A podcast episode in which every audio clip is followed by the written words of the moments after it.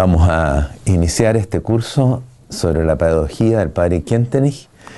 Es un tema eh, extremadamente importante, diría yo, en el mundo de Schoenstatt, en el carisma de Schoenstatt. Y yo quiero iniciar esta exposición eh, citándoles algo que el padre Kientenich escribió en 1949. Se recuerdan la famosa epístola perlonga, cuando responde al visitador, y visitador ha dicho que no hay ningún problema en relación a la doctrina, a la moral, pero sí respecto a la pedagogía. Ahí tenía problemas. Y esto lo toma el padre Quientes al inicio y dice lo siguiente, se los voy a leer aunque es un poco largo, pero creo que vale la pena. De esta manera, eh, refiriéndose a lo que decía el visitador, nos movemos finalmente en el plano en el cual Schoenstatt desde el principio quiso ser valorado y juzgado. Tomamos la posición que constituye la única perspectiva desde la cual puede entenderse a Schoenstatt. Fíjense en eso. Única perspectiva a la cual puede entenderse a Schoenstatt. Contemplamos la dirección hacia la cual apunta su misión para la época. No es, algo aquí esencial de Schoenstatt. Estamos nombrando el campo en el cual Schoenstatt habrá de significar una bendición o una maldición para la iglesia. Y cita algo que él había escrito un año antes en la carta de octubre del 48. Nunca quisimos ser un movimiento dogmático, filosófico o psicológico, sino solo oficial de enlace entre ciencia y vida, nuestra ascética y nuestra pedagogía quieren ser dogmática, filosofía y psicología aplicada. Y continúa. Desde el principio nos hemos considerado simplemente como un marcado movimiento de educadores, de educación, de apostolado, y deseamos que la historia nos juzgue como tal y solo en calidad de tal. Es clarísimo lo que dice el padre, ¿no es cierto? Ahora, es interesante eh, él había estado en Norteamérica antes de esto e hizo lo que se llamó el informe de Norteamérica. Y en ese informe agrega algo. Dice, pero nosotros todavía no llegamos a la altura de lo que queremos dar a la iglesia. le leo también lo que él dice. Así pues, es tiempo de hacer crecer en nosotros con más fuerza que hasta ahora la conciencia de que somos una marcada comunidad de educadores y de educación y de que por eso debemos también prestar un servicio especial a la iglesia en este ámbito. Tal como se expuso más arriba, la familia ha creado un sistema original de educación y de pastoral que se ha orientado invariablemente y se ha eh, orientado invariablemente por él y que el mérito principal que ha obtenido hasta ahora estiva realmente en ese campo. Pero miren lo que dice ahora. Desde luego, con esto no se pretende afirmar que ya hayamos alcanzado los resultados definitivos. Por el contrario, creo poder demostrar que en la mayoría de los casos nos hemos quedado a mitad de camino. O sea, aquí el padre hace una autocrítica a Schoenstatt en ese año, 48, que diría hoy día. Continúa el padre, tenemos demasiados pocos educadores de ambos sexos, realmente talentosos, formados en la especialidad y comprobados en la práctica, de modo que obtengan de nuevo para la familia en la opinión pública, no solamente intrascendente, en la opinión pública, en la iglesia, podríamos ser, la fama de ser un movimiento de educadores y de pastoral que cuenta con la gracia de Dios. Bueno, eso que le estoy leyendo al inicio creo que es importante para todos nosotros. Y sobre todo esta observación que hace el Padre aquí. Eh, es un cuestionamiento. Estamos a la altura de lo que tenemos que dar. Piensen ustedes. Eh, la pastoral, yo creo que en la pastoral familiar hemos hecho muchas cosas para la iglesia pero no todo lo que podríamos haber hecho de ninguna manera. Pastoral juvenil, tenemos jóvenes, pero ¿qué hemos dado en la iglesia? ¿Qué se ha implementado en la pastoral de la mujer, de la familia, del hombre eh, en, la, en la iglesia? Con nuestro apoyo concreto, Eh, hay una pregunta, ¿no es cierto? Bueno, ahora, el objetivo de este curso es presentar una visión global del sistema pedagógico del Padre Quiante. Es una tarea casi imposible. ¿ah? Él, al final de su vida, eh, señaló varias veces que era necesario hacerlo. ¿Qué pasó? ¿Qué, había pasado? Fíjense, la pedagogía del Padre Quiente no salió de una locuración así teórica, fue de la vida, fue en la medida que él iba experimentando, iba explicando la teoría que eh, hacía em, comprensible, digamos, la experiencia que había tenido. ¿Se fijan? No teorizaba desde el aire, sino que desde la vida. Y, eso fue entonces un proceso largo, muy largo, del año 1912 hasta 1968. Siempre fue el padre Quentenich eh, elaborando, digamos, su sistema a partir de, lo que iba haciendo, lo que iba Dios poniendo en el camino. En segundo lugar, eh, él hablaba siempre para personas concretas y respondía a personas concretas. O sea, las jornadas, los cursos pedagógicos que dio el padre Quentenich eh, se referían a esas personas y a los problemas de esas personas. Lo que limita, ¿no es cierto? No, no expone todo teóricamente, no quiere responder expresamente a esos educadores que tenía delante eh, de sí. Y por otro lado, el padre siempre iba cotejando su pedagogía con el tiempo, con los problemas del tiempo, que también es cambiante. Se fija, entonces son varios factores que hacen que, no sea nada de fácil decir, bueno, de todas estas exposiciones que ha, que ha hecho el padre, ¿cómo las armamos en un solo sistema? Eh, tenemos muchos escritos del Padre, que yo no se los voy a enumerar aquí porque ustedes reciben un texto en que están todos los escritos detallados, ¿no es cierto? Son muchos, muy variados. Eh, y en cada uno irlo explicando como una, una faceta, una dimensión, acentuándola. Eh, hay un curso del año 1950, la jornada pedagógica de 50, donde él hace una cierta síntesis que va a ser base, yo creo, también de lo que nosotros vamos a proponer. Pero es una tarea pendiente, incluso al final de su vida, después de Milwaukee, él dice que tenía que integrar más todavía en su sistema todo lo que significaba la educación del subconsciente o del inconsciente. ¿ah? Siempre lo fue nombrando a lo largo de los años, pero en los últimos años ciertamente mucho más. ¿eh? Eh, y eso no lo pudo lograr, no, no alcanzó a lograrlo, mejor dicho, se murió antes que lo hiciera.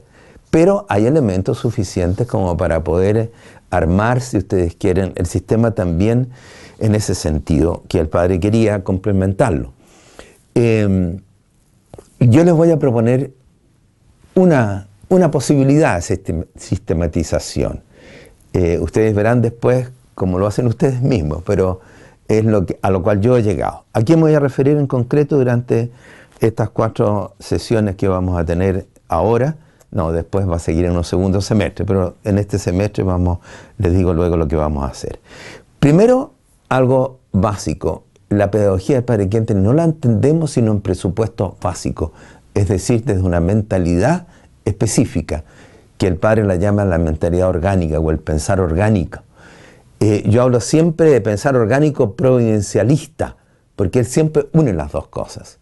En segundo lugar, vamos a referirnos a lo que el padre Quentenich denomina los tres principios que fundamentan todo su sistema.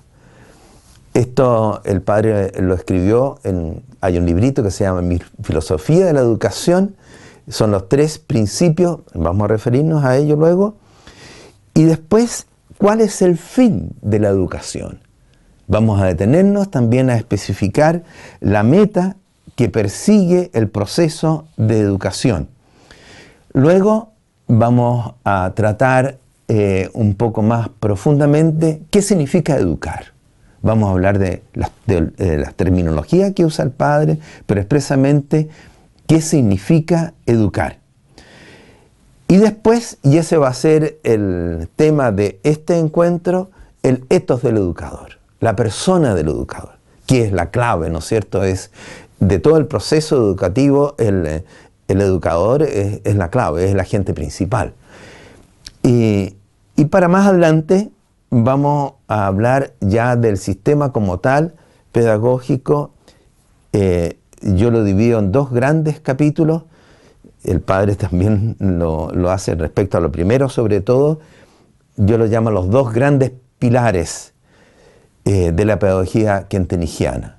Pedagogía de ideales y pedagogía de vinculaciones. Muchas veces el padre habla también en este contexto de la pedagogía mariana. Eh, o sea, el núcleo, el fuerte de la pedagogía tatiana, eh, ¿en qué consiste? Es una pedagogía del ideal, de vinculaciones y una pedagogía de vinculación mariana. Por eso se puede reducir a Dios, ¿no es cierto? Vinculación en diversos campos, pero también vinculación a María. Y luego un segundo gran bloque que es la metodología. Eh, que, en el cual el padre siempre trata la pedagogía dinámica y la pedagogía de confianza, y yo también incluyo aquí la pedagogía de libertad, que el padre quien tiene la nombra también constantemente. Bueno, eso sería el plan de nuestra eh, elaboración. Empecemos. Vamos a los presupuestos eh, generales. Yo voy casi a nombrar simplemente cosas acá, porque nos resultaría tremendamente largo hacer en cada capítulo de esto una exposición extensa. O sea, solamente casi lo nombro para que ustedes después cuando lean el texto que van a tener o que tienen ya en sus manos, eh, pueden estudiarlo con esta introducción. En algunas partes me voy a detener más, pero como les digo, me remito al texto para no decir aquí todo. Los presupuestos generales, mentalidad orgánica. ¿De qué se trata? Algo muy simple en el fondo. El Padre siempre une las realidades con las cuales nosotros o en las cuales nosotros estamos inmersos o que tratamos. Nunca ve una parte sin ver el todo y nunca ve al todo sin ver las partes. O sea, une orgánicamente las cosas eh, las ve en su interrelación. Si hay polos, ve la mutua complementación de esos polos. ¿ah? Nunca actúa así mecánicamente o mecanicistamente como él lo dice. Ahora, ¿por qué providencialista? Porque en la gran visión siempre considera el mundo sobrenatural. Y en él la acción de Dios en el mundo, en la realidad en nuestra vida, en la vida comunitaria, en la vida del mundo, en la vida de la iglesia. O sea, siempre es una visión global que implica la visión del Dios que interviene en la historia. Por eso, providencial o orgánica providencialista. Los tres grandes principios, los conocen ustedes. Eh, son tres grandes principios, la clave es el primer principio, que es un principio de orden tomista, Santo Tomás de Aquino, de la escolástica, dice, el orden de ser determina el orden de actuar. Lo han escuchado ustedes miles de veces en el Padre porque siempre se refiere a eso. ¿Por qué? Porque Dios crea la realidad e imprime en la realidad una ley, una ley natural o sobrenatural, si es el caso. ¿Se fijan? Y nosotros nos guiamos por eso. ¿Qué quiere Dios? ¿Qué quiso Dios al crear al hombre, al crear la mujer, al crear eh, la realidad. Todo tiene un sentido profundo querido por Dios. Y siempre el educador va a buscar eso. Es la norma, por así decirlo, el criterio que tiene. ¿Corresponde a lo que Dios quiere o no? ¿Está en el orden de ser o contradice el orden de ser? El segundo principio se deduce de este mismo. Eh, lo, eh, menciona el Padre diciendo, la armonía entre naturaleza y gracia. La gracia presupone, sana, eleva y perfecciona la naturaleza. Es una aplicación del primer principio. ¿Se fijan? Porque en este primer principio el orden de ser implica el orden natural y sobrenatural pero Dios es el creador y el redentor es el mismo Dios de los dos órdenes. O sea, los dos órdenes se complementan, se condicionan el uno al otro. No es el orden sobrenatural que me cae a, mí como, como un paquete, por así decir, que yo recibo. No, es algo que me conforma a mí por entero. ¿ah? en todo lo que yo soy y, hago. Eh, y eso, ¿no es cierto?, para que se produzca lo que Dios quiere de mí en su plenitud, tiene que ser algo armónico. La gracia trabaja con la naturaleza y la naturaleza trabaja con la gracia. Eh, leanlo ustedes después más en extenso. Eh, y el tercer principio, de nuevo, es otra concreción más concreta todavía, es más aplicada. En este orden de ser, en este orden de ser de armonía, naturaleza y gracia, el papel fundamental lo juega el amor. Eh, si los dos primeros principios son más bien de orden tomista, el tercero eh, lo toma eh, el padre de San Francisco de Sales. San Francisco de Sales habla de la ley fundamental del amor. Dios hace todo por amor, en el amor y para el amor. Por lo tanto, dice él, toda la pedagogía tiene que seguir esa ley. En la pedagogía todo tiene que ser por amor, en el amor y para el amor. ¿Mm? Esos son los tres grandes principios que están en el fundamento de toda la pedagogía de Schoenstatt, del padre. Eh, ven que estamos dando una visión bien general, ¿eh? Eh, pero unos objetivos fundamentales de lo que todo lo que vamos a hacer ahora es como ordenar las cosas. a veces se ven un poco separadas, pero vamos a tratar de crear ese sistema. ¿Cuál es la meta ahora? Eh, el fin determina los medios, ¿no es cierto? Si yo quiero educar, tengo que saber cuál es el producto, ¿ah? a dónde quiero llegar. Si quiero ayudar a alguien que llegue a una plenitud, eh, ¿cuál es esa plenitud? ¿Qué buscamos? ¿Ah? Podemos tener eh, muchas metas pedagógicas. ¿Cuál es la nuestra? ¿Qué pretendemos nosotros? Nuestra pedagogía se refiere en primer lugar a hacer que el hombre sea plenamente hombre ¿ah? y el cristiano plenamente cristiano. Eh, pueden haber pedagogías que persigan otra cosa nada que ver. ¿ah? Otra cosa también es ya el, implementar una pedagogía muy específica para que esta persona aprenda a hacer tal cosa. ¿ah? Acá nos movemos en un plano mm, superior, diario, mucho más general estamos educando al hombre. ¿Qué concepto del hombre tengo yo? ¿Qué es el hombre para mí? Hoy abundan muchas visiones del hombre, ¿no es cierto? Y de acuerdo a eso, los sistemas que se apliquen, los sistemas pedagógicos van a ser muy diversos. ¿Cuál es la meta que perseguimos nosotros? Yo le voy a leer aquí un trozo del Padre porque es bien claro y, sintetiza todo. Están en el libro de mi filosofía de la educación, ese libro del Gaito, pero que dice mucho. Dice, en el seno de la Trinidad cada persona simultáneamente se posee a sí misma y al mismo tiempo está plenamente abierta a las otras personas. Ambos momentos se dan de una manera tan indescriptiblemente profunda que hablamos de un Dios en tres personas. Schoenstatt se orienta definitivamente en su doctrina de la educación según esta imagen ideal de ahí que hable en todos los tonos del ideal del hombre nuevo en la nueva comunidad. O sea, el hombre fue hecho a imagen y semejanza del Dios Trino. La nueva comunidad se caracteriza así. Es la comunidad perfecta sobre la base de personalidades perfectas, ambas impulsadas por la fuerza fundamental y elemental del amor. Y da aquí una explicación más concreta del hombre nuevo en la cual ya consuena algo que es importante. No se trata simplemente del ideal del hombre cristiano en general, sino que del ideal, ese ideal en este tiempo. Y en este tiempo hay una gran amenaza para el Padre Quientenis, que es la libertad, la carencia de libertad y la abundancia de formas que ahogan la vida. Escuchen, el hombre nuevo es la personalidad autónoma, llena de espíritu, pronta y alegre en decidirse, responsable e interiormente libre. O sea, toda esta primera parte, ¿no es cierto?, se refiere el hombre libre, ¿ah? lleno de espíritu, autónomo, que es capaz de decidirse. Pero agrega alejado de una rígida esclavitud a las formas como de una arbitrariedad que no conoce formas. Vamos a tratarlo varias veces esto. El padre es un enemigo acérrimo del formalismo, pero no quiere decir que no acepte forma. Son necesarias las formas, pero otra cosa es formalismo.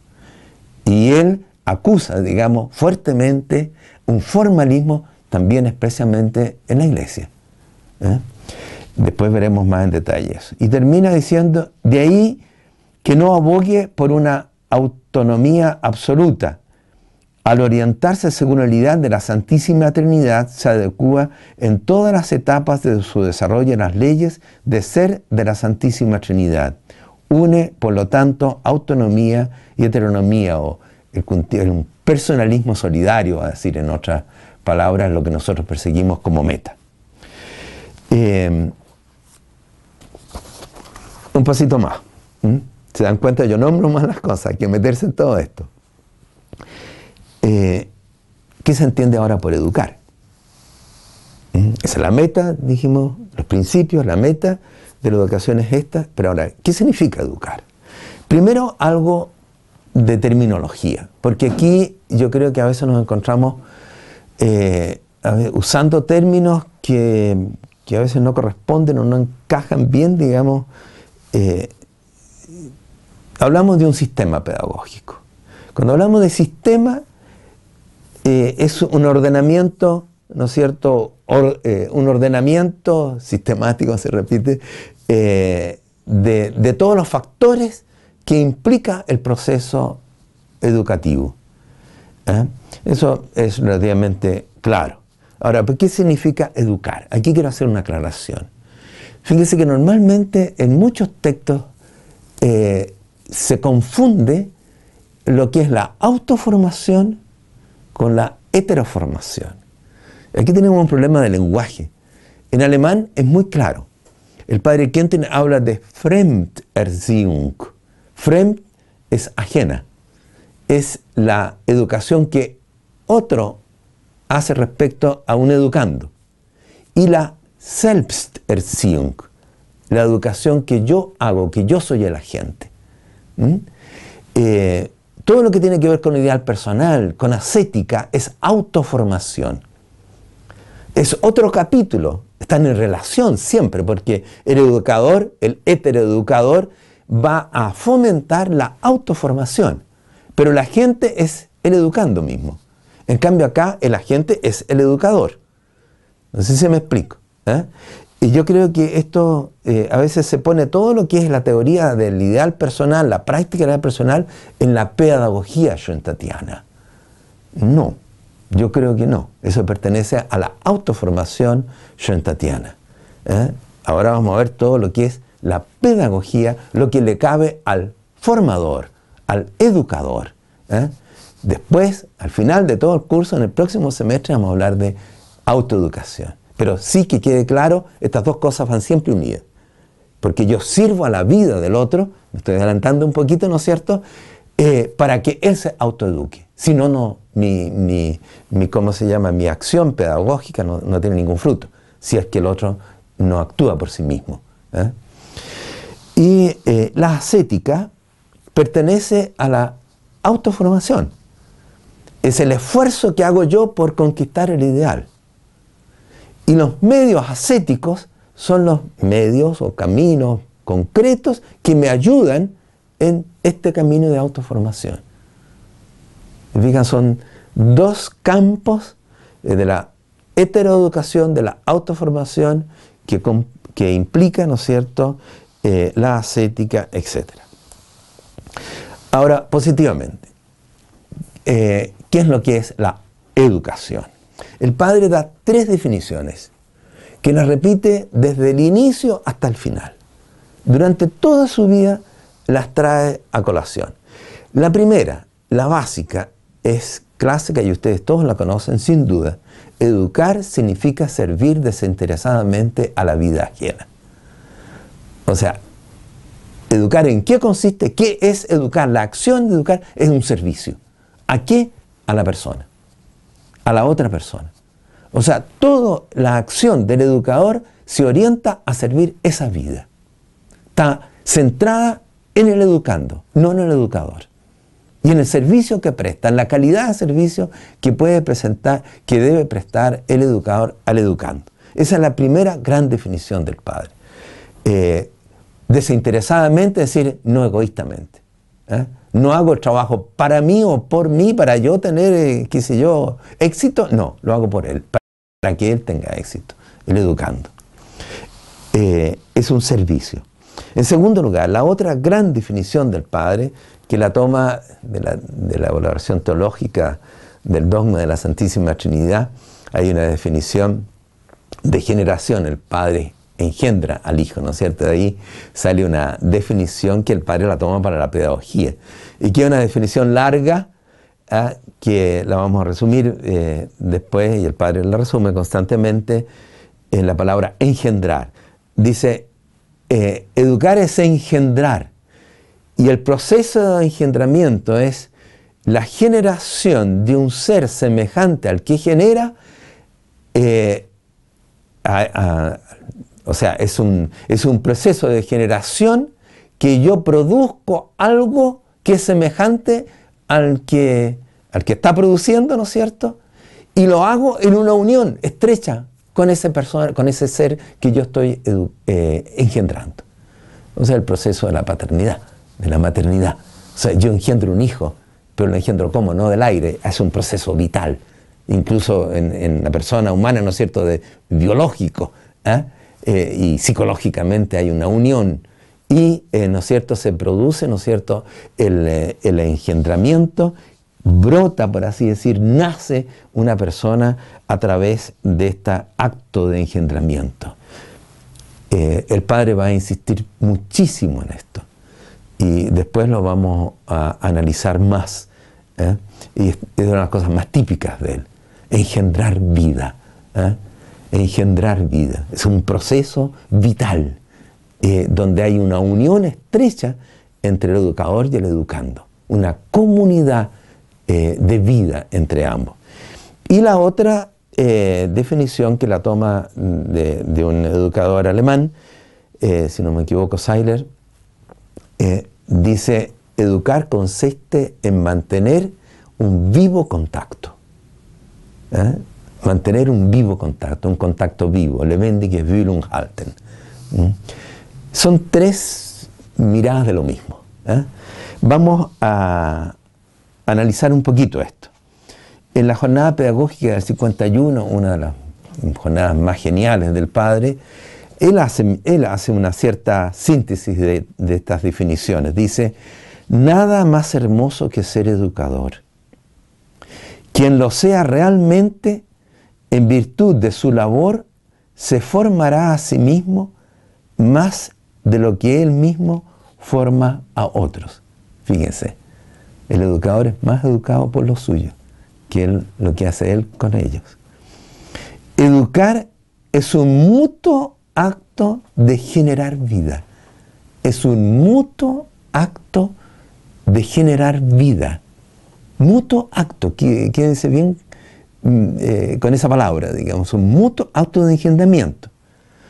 Porque normalmente se dice, bueno, ya sí entiendo, yo genero vida, pero acá es un mutuo acto de engendramiento. Y aquí el secreto de la educación, del proceso generador. Si me constituyo, entre comillas, señor, y considero a los educandos como, comillas, vasallos, dictaré ciertamente clases, pero no estaré educando.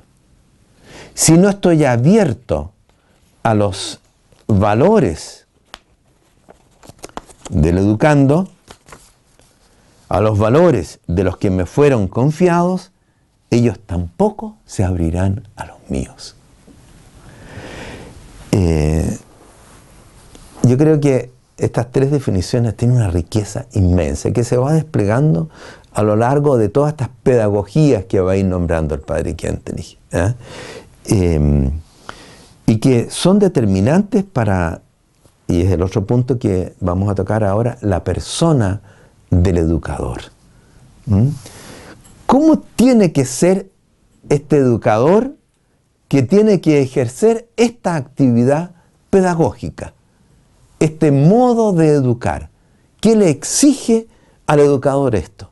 ¿O cuál es el etos, entonces, las actitudes vitales, el ser vital que tiene que representar este gran, o sea, este, esta persona que es la clave en todo el proceso educativo? Hay muchos agentes educadores, muchos, ¿cierto? El ambiente me forma, eh, si se trata de un, niño, ¿no es cierto? Lo forman los papás, lo forman los educadores, lo forma la televisión, o qué sé yo. Hay cientos de factores, unos más importantes, otros menos importantes. El más importante es el educador. Y aquí el padre, vamos a tenernos ya, vamos a ir un poco más, eh, más, más, detenido, más, más lentamente, digamos, para abordar esto. Bien, ahora vamos a ahondar en la persona del educador, en el etos del educador, como dice el padre Quentenich. Em, es el agente principal del proceso educativo. Y lo que voy a hablar acá, como todo lo que he expuesto antes también, ciertamente eh, se practicó en el ámbito de Schoenstatt, pero tiene una validez general. Eh, sirve para cualquier educador de cualquier comunidad o cualquiera eh, no, no, es solo para Schoenstatt, es un sistema aplicable, digamos, es para la iglesia en el fondo. El padre Schoenstatt no lo pensó para Schoenstatt, sino que para la iglesia. Y por eso este carisma no es para nosotros, es para, para todos, queremos compartirlo. ¿eh? Así como, bueno, todos los fundadores hicieron eso en el fondo, compartirlo con la iglesia. el padre caracteriza a la persona del educador primero negativamente y después positivamente. Negativamente, ¿en qué sentido? Muestra algunos tipos, algunos tipos de educadores que son nefastos de alguna manera. ¿Cuáles son estos? Los voy a nombrar nomás también, después me voy a tener más en, lo positivo. Dice el educador pragmático. ¿Qué entiende por eso el padre Quientre? Es el educador que busca siempre el éxito pero el éxito suyo, de él. ¿ah? Que lo admiren por, la, por lo que ha hecho, ¿no es cierto? Que digan, ah, qué genial es este educador. O que hace cosas, monta cosas para brillar, él. O sea, eh, va directamente en contra de esa definición que vimos recién. Educar significa servir desinteresadamente a la vida ajena. Este lo hace en forma interesada el pragmático. El segundo educador, que también es nefasto, es el, educador eh, legalista, lo llama el padre Quentenich. Eh, o si ustedes quieren, también lo, nombra él, el funcionario. Hace su deber, ¿eh? pero hace lo mínimo necesario. Esto es lo que me corresponde hacer, digamos, y lo hace, es valor hacerlo cumple con un deber, pero es que se trata de un proceso de entrega personal, de amor, de engendrar en el amor, eh, de servir en el amor. Eh, el padre Quentin trae esa, frase que es tan linda, dice, educadores son amantes que nunca dejan de amar. ¿eh? Totalmente opuesto a esto, al tipo legalista, al minimalista. ¿eh? al funcionario. La palabra es clara, digamos. Y en tercer lugar, es el educador iluso. El que las metas, digamos, están por ahí en el aire, son metas que, que no tienen realidad o salta de una cosa a otra, de un valor a otro, no es constante, es el que propone de alguna manera una pedagogía, llamémosla, de eventos, de, eh, es discontinuo.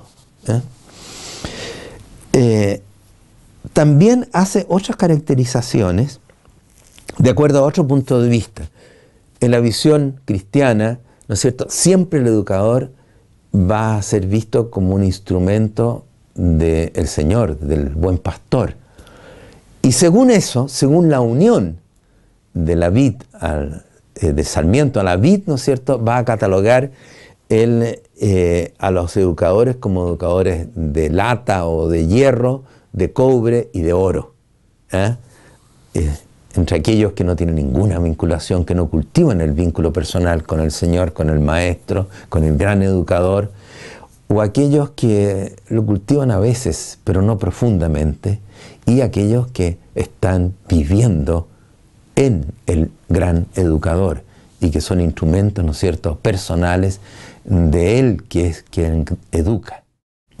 El eh, padre también usa otra caracterización, que creo que es de Gibson, eh, y es un poco divertida, digamos, porque usa animales como características o aves. Eh, dice el educador avetruz, el educador gallina y el educador águila. ¿A qué se refiere? Es a la intensidad y fuerza en que ellos practican la autoformación respecto a ellos mismos. El avestruz es el que no hace nada, mete la cabeza, ¿no es cierto?, en la arena, no, no, ve que tiene que, hacer algo. El educador gallina es aquel que de repente eh, emprende el vuelo, pero como las gallinas caen, ¿no es cierto?, pueden volar un par de metros, pero después se ponen al suelo de nuevo. Eh, y el educador águila es que remonta alto en su autoformación. A través de estas caracterizaciones negativas ya tenemos una imagen de lo que tiene que ser, ¿no es cierto?, por contraste el educador.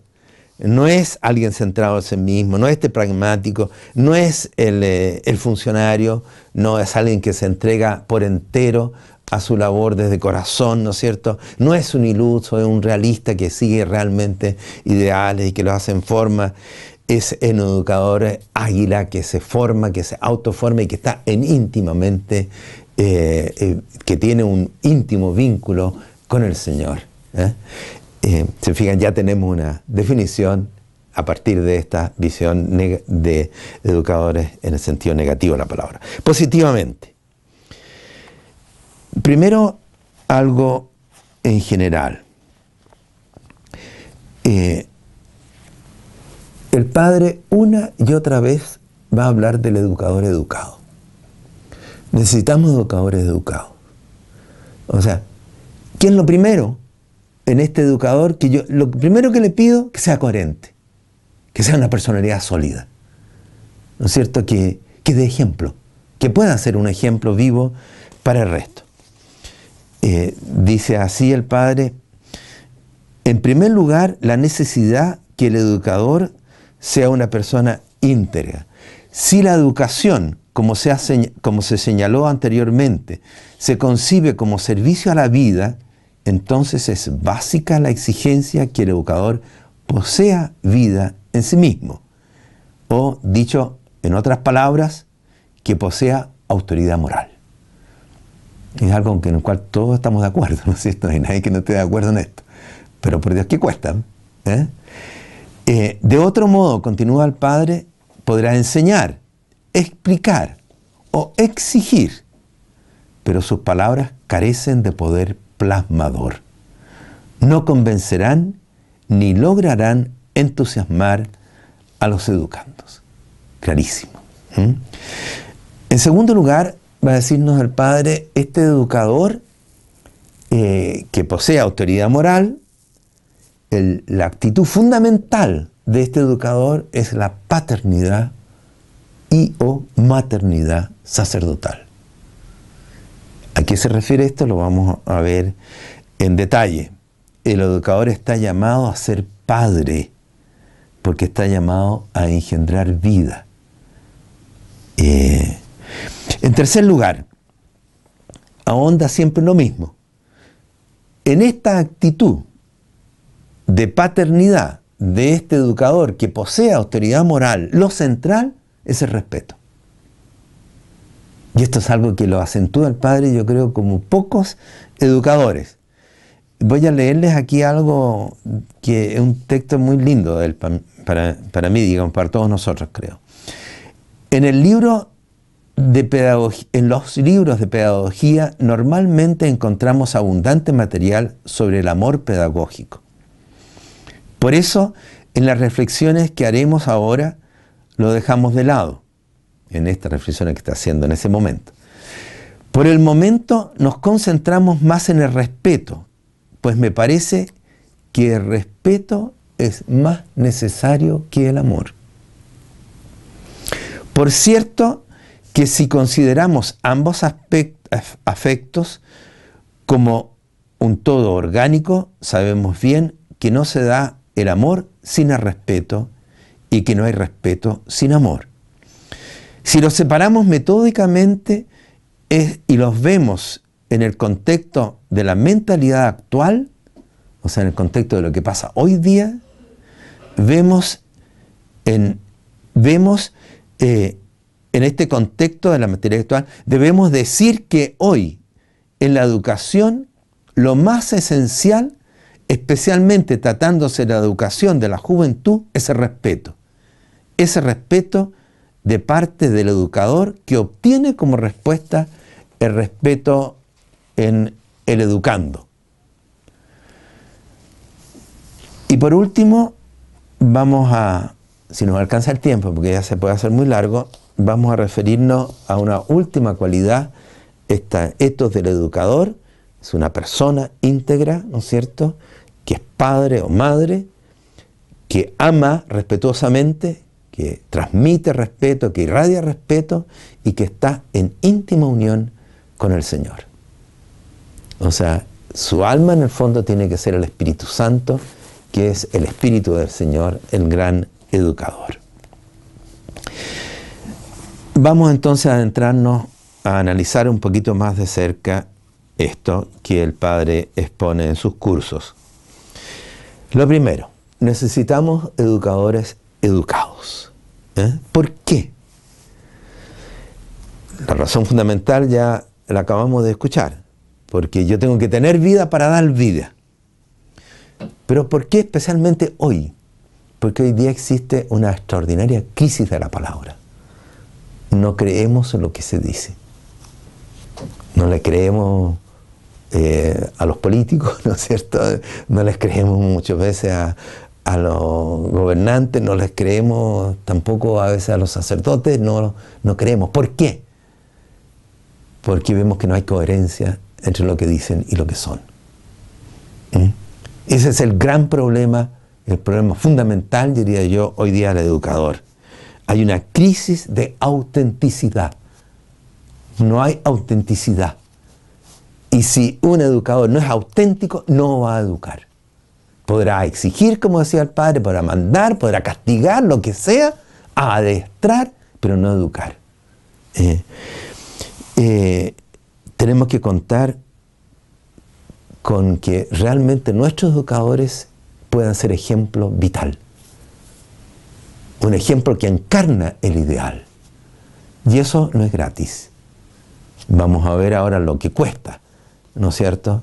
Y por eso mayoría, la mayoría de los educadores no lo, no asumen, porque es difícil ser educador, es lo más difícil que hay, porque exige mucho al educador. El tener, llegar a tener autoridad moral no es de un día a otro. ¿ah? Eh, el padre va a repetir mucho esa frase que ustedes también conocen, que dice, las ideas ilustran, los ejemplos arrastran. ¿ah? Y eso es lo que necesitamos hoy día. Personas que convenzan, que irradien, que atraigan por lo que son. La vida se enciende por la vida. Eh, aquí el Padre habla mucho del aroma, de, de, la atmósfera que tiene que irradiar o transuntar la persona misma del educador. ¿Cómo lo hacemos? En un contexto donde yo diría la gran falla es precisamente la carencia de esto. Educadores débiles, educadores que no cumplen, no responsables, no, que no tienen solidez, ¿ah? Eh, que quizás tienen una formación técnica, pero como personas no, no tienen un núcleo personal, no son un punto de referencia, un punto de apoyo real, alguien que inspire. Ese es el problema. Son cambiantes, son irresponsables, no son confiables. ¿Mm? Y eso, padres de familia, profesores, ¿no es cierto? Jefes, apóstoles, etc. Hay dos grandes frentes que menciona el padre quien tiene aquí. Porque tenemos que tener un camino. ¿Cómo lograr ser educadores educados? Lo primero es la lucha mano a mano que tiene que librar el educador con los educandos en la consecución de los ideales. Y esto es algo que yo diría que es muy original del Padre Quente, no, digo que sea único, pero que él lo acentúa en forma única. ¿eh? Tiene que darse una especie de competencia, llamémoslo así, de superación entre el educador y el educando. Eh, y lo segundo es que el educador tiene que superar todo rasgo infantilista de su persona. Si quiero ser una autoridad moral, tengo que superar el infantilismo que normalmente anida en nuestro ser. ¿Mm? Primero, la gran tarea entonces, ¿cómo nosotros vamos a entrar, como les decía, una competencia con nuestros educandos? Eh, ¿A qué se refiere el padre que tiene esto? Yo, ¿no es cierto?, como educador, tengo que ayudar eh, motivando, mostrando caminos, mostrando ideales, etcétera, etcétera, al educando. Lo que yo le pido, yo mismo, ¿lo he conquistado? Si yo le pido orden, y voy a exigir orden en la clase o en la casa o lo que sea, yo como papá o mamá o como profesor, ¿soy una persona ordenada? ¿Lucho por el orden? Y fíjense que hay otra cosa aquí que el padre siempre dice. No es que tengamos que ser perfectos, porque tenemos que esperar hasta la visión beatífica, ¿no es cierto? Pero sí que estemos luchando por. ¿Estoy luchando yo por lo que le estoy pidiendo a él o a ellos? Es una pregunta bien importante. Si yo digo o me digo, en realidad yo eso lo he logrado, esa actitud la tengo. El padre quien le dice, bueno, busque en qué otra cosa usted todavía tiene que luchar. ¿Cuál es su frente de lucha? ¿Por qué? Porque tiene que encontrarse con el educando en el mismo plano. Ambos estamos luchando por superarnos. Esa es la clave. O estamos luchando por lo mismo o yo estoy luchando también en algo distinto quizás a eso que yo le pido que luche, pero yo estoy también luchando. Y tengo que ser ejemplo de lucha por el ideal, de conquista de los ideales, de superación de mí mismo. Eh, miren lo que dice el Padre aquí. Eh, y esto es algo también nuevo, que dice, mi lucha no solamente tiene que ser con mi cabeza y mi, y mi voluntad, tiene que brotar desde lo más íntimo de mi ser. O sea, yo tengo que estar luchando no solamente con la fuerza de la voluntad, sino con toda la fuerza emotiva que brota hasta de mi subconsciente, dice el Padre, hasta de mi inconsciente. Eso es nuevo en general. Eh, no solo mi voluntad o inteligencia deben aspirar al ideal, sino que debo aspirar a superarme desde las raíces de mi ser, captando mis pasiones instintivas positivas, mi impulso fundamental, mi afectividad, de tal modo que yo esté poseído interiormente por el ideal. O sea, aquí hay una, faceta distinta. No es simplemente que yo estoy mostrando que estoy luchando, sino que yo estoy apasionado por eso. Yo estoy luchando con todo mi ser por eso, instintivamente. O sea, con, con las fuerzas fundamentales que brotan de mí. Lo mismo que le voy a pedir yo a Él. Porque con la pura voluntad logramos poco. ¿ah? Eh, todos los trabajos que, de autoformación que hacemos, si lo, centramos solamente en tener claro lo que tengo que hacer y darle con la voluntad, nos quebramos a las largas, no logramos. ¿ah? Tenemos que captar otras fuerzas que están en nosotros. Y esto es una especialidad del padre Kentry. Eh, dice el padre, la consigna es esta, el educador debe hacer instintivamente suyo la aspiración al ideal de los educandos. Y ahora les voy a leer un trocito un poquito más largo, porque en esto ojalá que lo captemos bien, porque le insisto, no es común. Dar una respuesta ya hecha y aprendida no significa dar vida. ¿Ah? Se puede predicar mucho, ¿no es cierto? Pero otra cosa es dar vida. Porque para eso están también los libros. En mi condición de educador, primero es de librar a fondo la lucha que está librando mi interlocutor. He abordado con mi corazón todas las necesidades y defectos de mis educandos, los he elaborado a fondo. Esa palabrita elaborado es típica del padre Kentry. O sea, yo tengo que haber trabajado eso interiormente. No simplemente yo ya estoy entusiasmado, no, yo tengo que haberlo trabajado. Lo he elaborado a fondo. Que esta actitud se convierta en una segunda naturaleza en nosotros. ¿Eh? Continúa. Consideremos al otro, el otro término importante, asociarse al empeño por los ideales, comprometiendo la dimensión instintiva.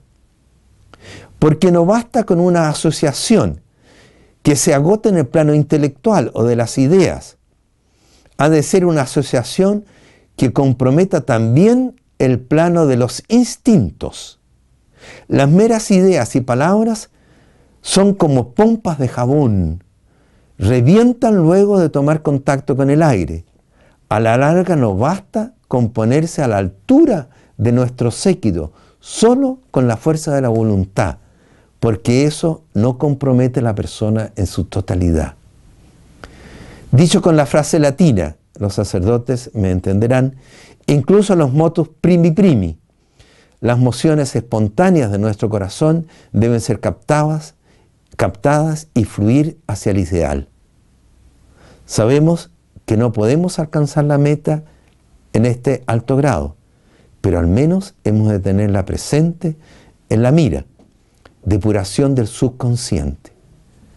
Hemos de estar llenos y colmados del ideal por los ideales católicos, hasta en las últimas raíces de nuestro ser, incluso cuando vamos a recorrer vías de cruces, más aún cuando debamos morir por ellas.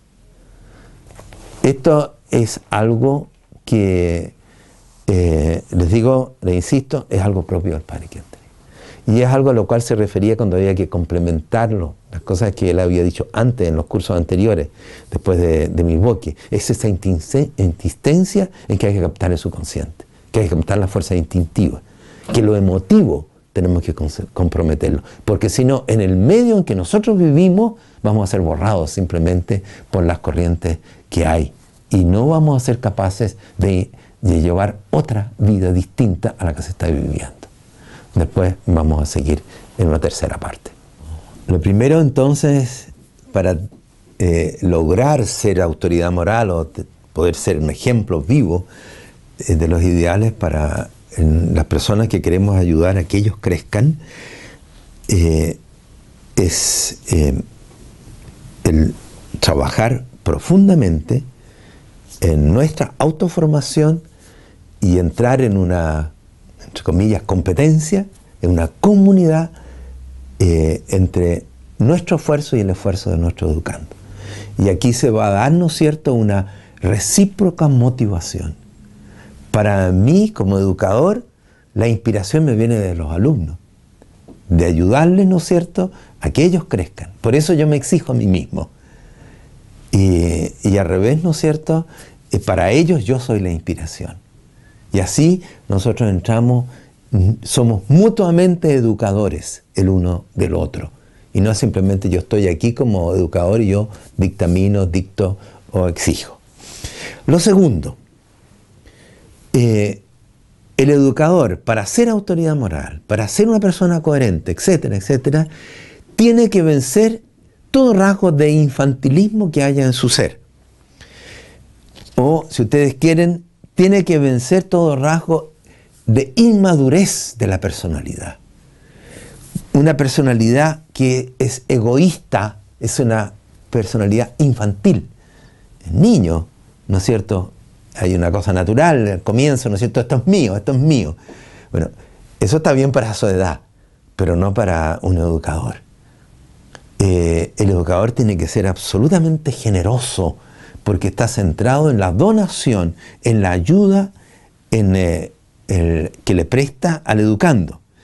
Todo cuidado exagerado de mí mismo, que si me escuchan, que si me comprenden, de que si me respetan. Todo eso tiene que desaparecer. Así yo estoy siempre pendiente de cómo me trataron, cómo me saludaron, eh, están eh, oyéndome, no me...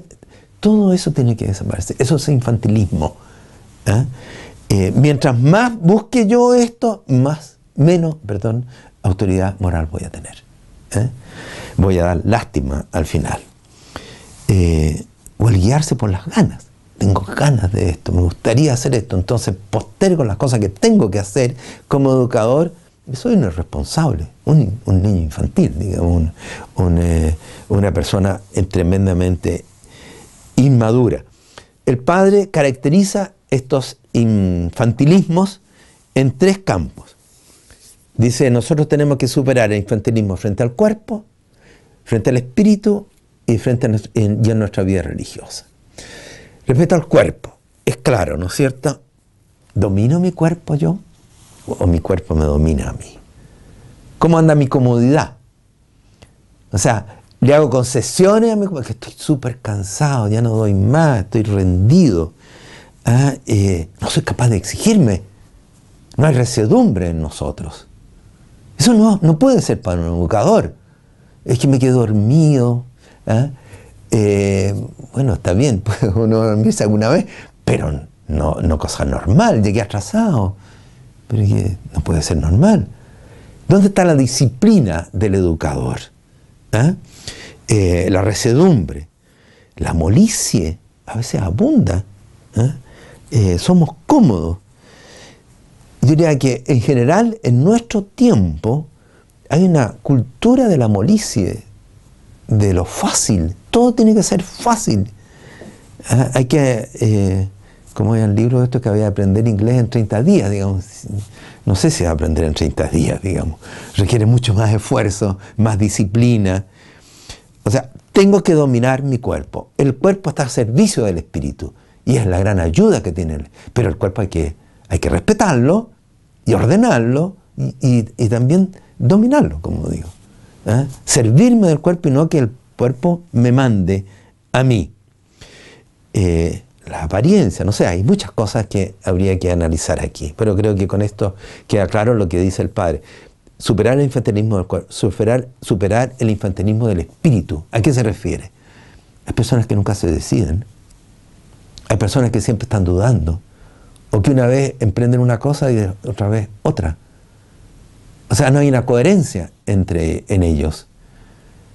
La fuerza de decisión tiene que caracterizar a un educador.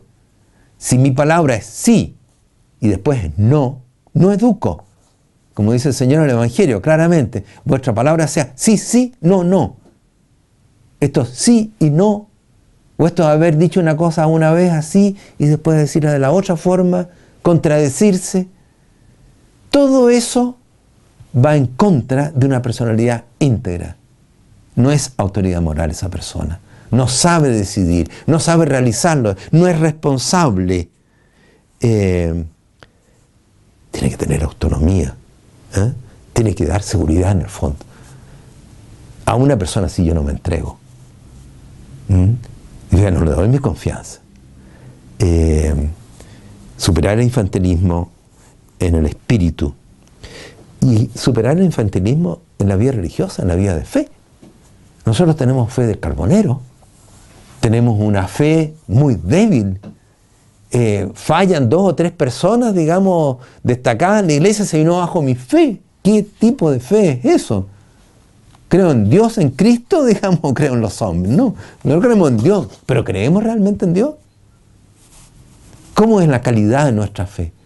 Cuando hay sequedad, cuando no siento, es que no siento, ¿eh? no voy a misa porque no siento nada. Eh, bueno, ¿Se fijan? Hay una fe inmadura. Y como somos educadores en la fe y queremos que el educando sea un hombre de fe, un hombre hecho y derecho, ¿no es cierto? Pero en la fe nosotros tenemos que tener una fe madura.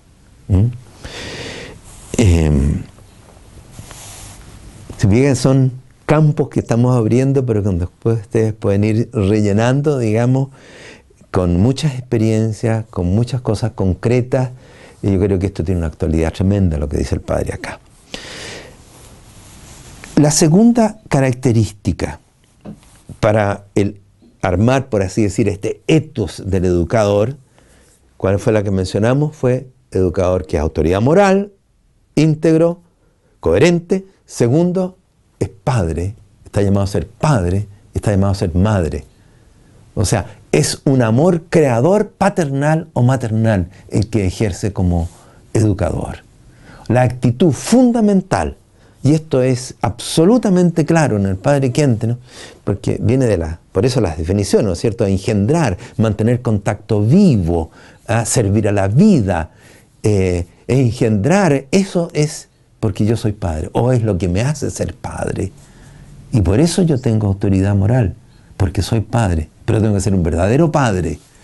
Y aquí hay un, una, un capítulo, creo que para el padre quien es absolutamente, diría yo, desde el inicio de los años 20 ya va hablando de la paternidad. En el curso que tenemos nosotros, y un curso que dio a educadores y educadoras, el de 31, en 1931, habla ya, es extenso, de la, en ese curso de la maternidad sacerdotal. Eh, ¿A qué se refiere aquí? Eh, fíjense que hay algo que me voy a, detener un poco, habría muchas cosas aquí que, ver, ¿no es cierto? Pero me voy a referir a una nomás. ¿Por qué eh, el padre Quentenich habla tanto de paternidad.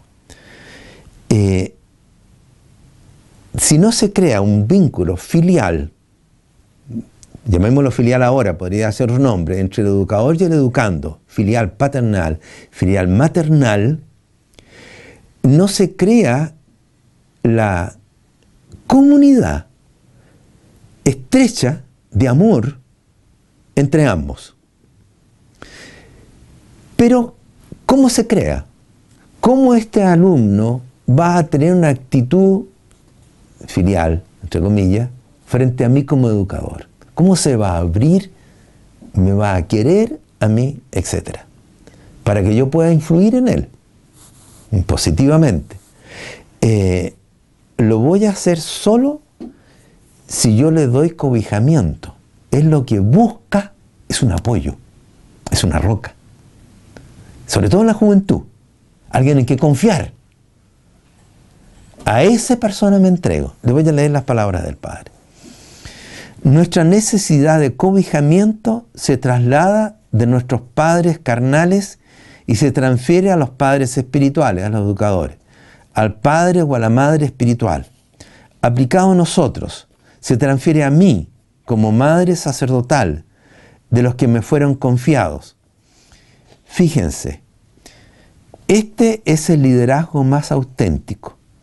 No es posible realizar una educación que cale en lo profundo cuando no existe esa vinculación interior, cuando ella es solo exterior. Si no logramos esa vinculación, no podemos pensar en una educación verdadera. El ser humano, humano tiende instintivamente hacia un punto de apoyo firme, hacia otra persona que sea fuerte como la roca y al mismo tiempo bondadoso y flexible. Solo a un hombre tal puede asirse la necesidad de cobijamiento del ser humano y establecer sus lazos y vínculos. Solo en la persona en la que existe ambas cosas por una parte, esa fortaleza sacerdotal fundamentada en él, en el más allá, y por otra, el esfuerzo por ser al mismo tiempo paternal y maternal. Quizás aquí debo explicar un poquito esto. Cuando el padre habla de paternidad o maternidad sacerdotal, se refiere a una expresión que se usó en ese tiempo que daba el curso, el año 31, en una región de Alemania y que un señor que no era católico, por lo demás, hablaba de la paternidad sacerdotal. Pero sacerdotal en sentido amplio. Es decir, personas que están fundamentadas en sólidos principios. Se quedan confianza porque son sólidas. Eh, y después el padre lo, amplía. Eh, en principios de todas maneras, pero también que unen hacia algo más allá, hacia algo trascendente. O sea, que son padres que miran hacia un mundo que los trasciende. Y por último llega a la palabra sacerdotal en el sentido propio, no eh, amplio, eh, que unen a Dios. O sea, sacerdotes, madres, eh, es muy raro para el normal de la gente hablar del sacerdocio de los laicos. Es una verdad que se enterró con Lutero, digamos, que defendió tanto la iglesia el sacerdocio, el sacerdocio jerárquico, que dejó en nada prácticamente el sacerdocio laical, que es nuestro, es de todos, de todo el pueblo de Dios. Nosotros somos un pueblo sacerdotal.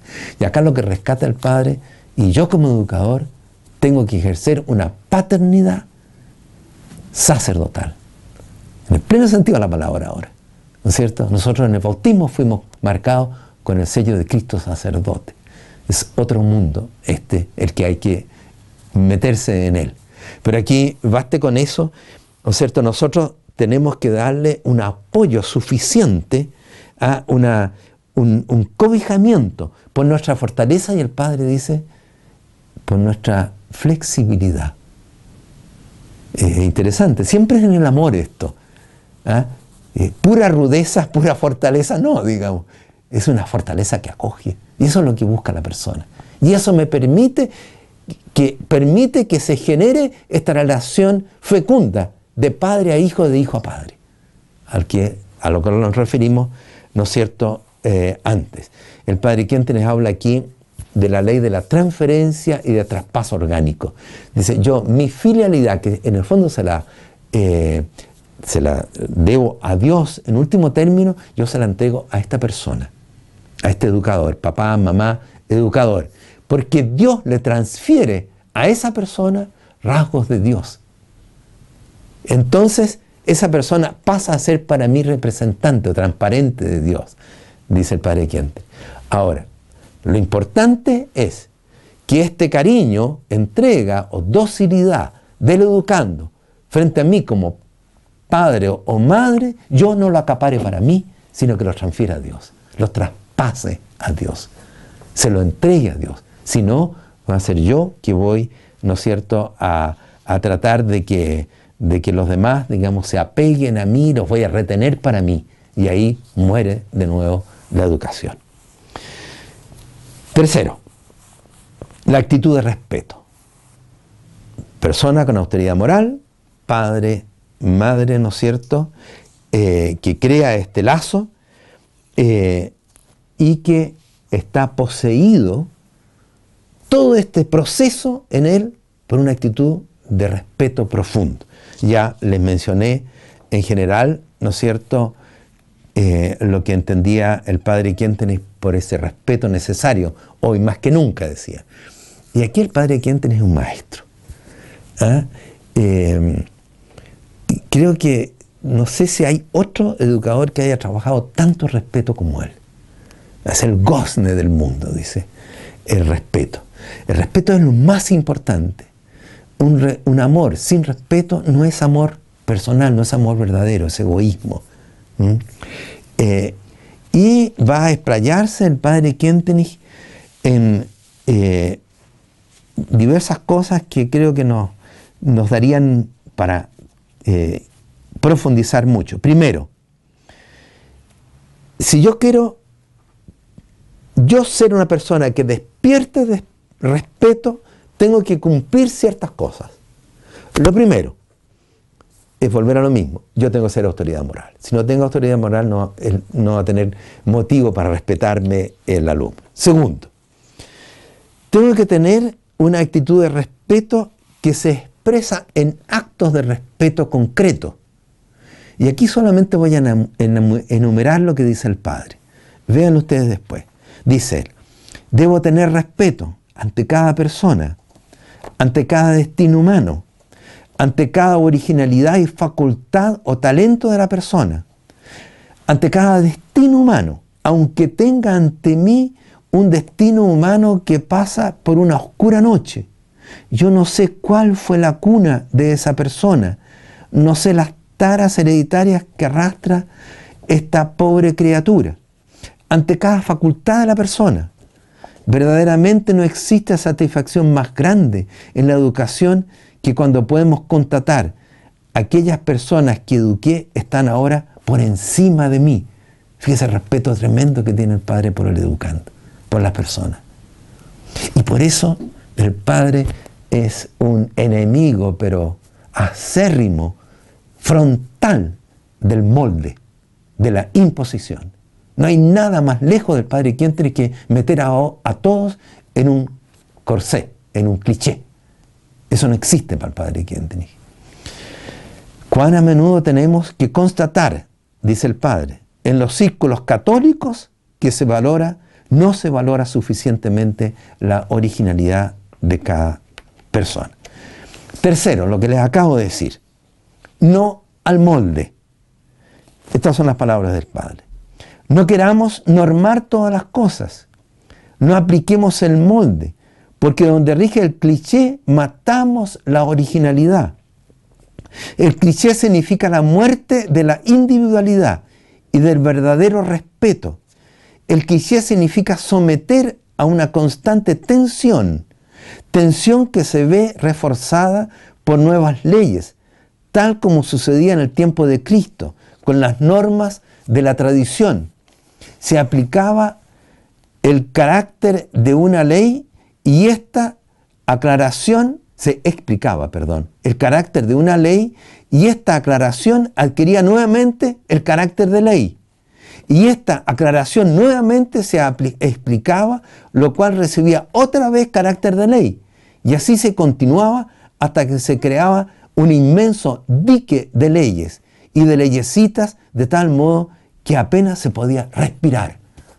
Ese es un peligro constante. Es un peligro constante especialmente en la comunidad religiosa. Eh, es un mundo esto. ¿eh? Eh, habría que examinar muy a fondo cómo actuamos nosotros aquí. Continúo por el tiempo. ¿Cómo educar ahora al educando para que él se eduque en el respeto? Hablábamos recién, ¿no es cierto?, de esto anterior, de cómo me dedico yo. Eh, en, ser un educador respetuoso. ¿Qué tengo que hacer respecto al educando? Dice el padre Kentry. Primero, si encarno en lo esencial al ideal del joven, entonces, eh, son palabras de joven acá, pero vale para todos, digamos, por la jornada concreta que está dando, entonces pondré, podré constatar que el respeto se apodera de él. Es siempre lo mismo, de alguna manera, esto. En segundo lugar, y esto es algo elementalmente esencial. A toda costa debemos mantener la fe en lo bueno que hay en el joven, o aplicándolo en general, mantener la fe en lo bueno que hay en cada persona, a pesar de los múltiples desengaños que hayamos sufrido, a pesar de los muchos errores, a pesar de las continuas luchas de que somos testigos en nuestros niños. Qué lindo es esto. ¿eh? Eh, este es un mundo que debe ser la atmósfera de toda educación en la iglesia, en todos lados. En Schoenstatt, evidentemente. Em, no hay que malgastar, dice el padre Quenten, y con esto voy terminando, no hay que malgastar la última autoridad. Debo, por cierto, precaver al joven de desaciertos, pero debo saber permitir tonterías y extravíos. Es decir, dejar que cometan errores. Porque si no, no crecen, si no, no maduran. Si yo siempre estoy precaviendo, paternalistamente o maternalistamente, ¿no es cierto? Estoy creando personas que son inservibles después. Continúa el Padre. Por eso, no pensar que tenemos empaquetadas la sabiduría para nosotros. En el trato mutuo debemos también saber escuchar a los otros. Tampoco tenemos que tomar las cosas tan trágicamente cuando suceden extravíos. No eviten nunca la lucha a nuestros niños. Si actuamos así, los educaremos para una minoría de edad. Y les garantizo que si les evitan las luchas a aquellos que les han sido confiados, ya sea porque les resuelven demasiado pronto las dificultades o porque les evitan la lucha al poner en la balanza, sin quererlo, el predominio de su personalidad, entonces la consecuencia no se hará esperar. El hombre íntegro va a agradecer a Dios de rodillas cuando ustedes partieron a patres, cuando se vayan a la punta del cerro, decimos nosotros, ¿no es cierto? Cuando ustedes se fueran a la punta del cerro, cuando murieron. Por eso cuídense que cada uno luche por sus luchas y resuelva sus problemas. De otro modo, más tarde no llegarán a ser personalidades vigorosas, ni los habremos educado para la vida. educamos muñecos, pero no personas que tengan los pies bien puestos en la tierra. Y le, leo en los momentos los títulos. En tercer lugar, debemos hacernos innecesarios. La mayor gloria, dice, para el educador es hacerse innecesario. Cuando hemos logrado eso, que no nos necesitan, entonces cumplimos la tarea. Y en ese momento vamos a ser más necesarios, dice el Padre, porque nunca nos van a dejar. Eh, nunca busquemos, por último, ser adulados. Nunca eduquemos nunca actuemos buscando el favor de los demás, de los nuestros. Si lo buscamos, van a ser ellos los primeros que nos van a dejar. Eh, nos queda el último punto, usted el que más conoce, ¿no es cierto? El educador es, eh, es un instrumento de Dios, lo básico es la, oración para estar unido al Señor y en los apuntes van a tener textos largos al respecto. Bueno, esta sería la primera parte de este sistema, ¿no es cierto?, en un punto, el educador. ¿Cómo lo concibe el Padre Kientenich para y para la iglesia y para todo el mundo, digamos? Es un mundo que nos regala Él y vuelvo al inicio, eh, dice, todavía estamos a medio camino en nuestra labor como Shantatianos. No hemos entregado todavía esto a la iglesia como deberíamos lo entregado. No tenemos todavía este tipo de educadores eh, de tal manera que podamos decir, miren, esta es la manera de educar de un Tatiano. ¿eh? Eh, bueno, quedamos acá.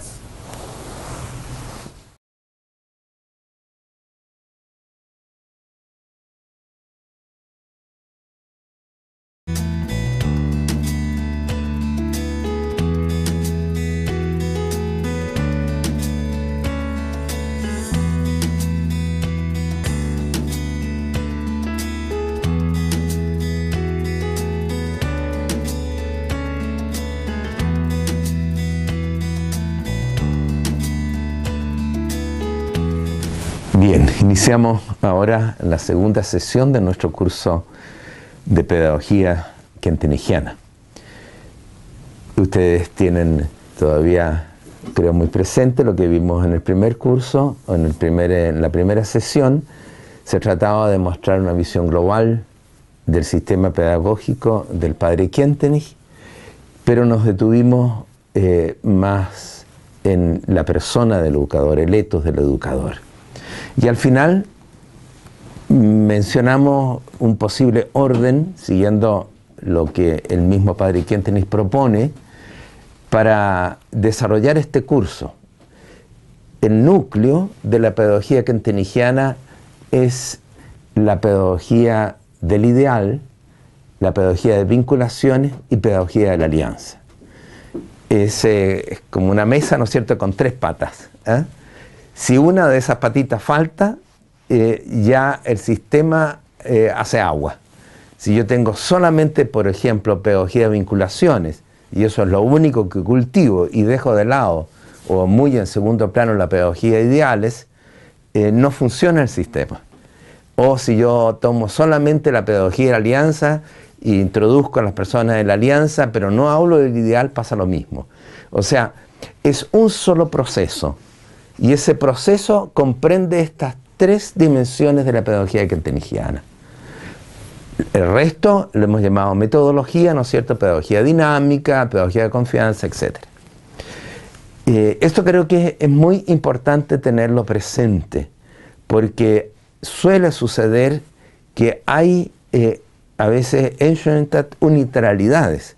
Incluso el padre Kenton, y quiero leerles algo que él mismo dijo una vez, ¿no es cierto? Dice, haremos bien en ver y anunciar en el futuro estas tres estrellas, o sea, ideal, vinculaciones, alianza, de forma cada vez más consciente como una totalidad y en relación recíproca. Eso le dice el padre en un escrito de Milwaukee. Eh, esta tríada es como le digo núcleo. Y vamos a entrar a esta tríada a través de la pedagogía del el ideal. Ahora, dos palabras en general sobre la pedagogía del ideal. En primer lugar, no se trata de presentar simplemente valores o ideas. Eh, el pedagogo no es alguien que dicta cátedra sobre la doctrina de cómo tienen que ser las cosas o cuáles son los verdaderos valores. Eh, eso no es una pedagogía del ideal.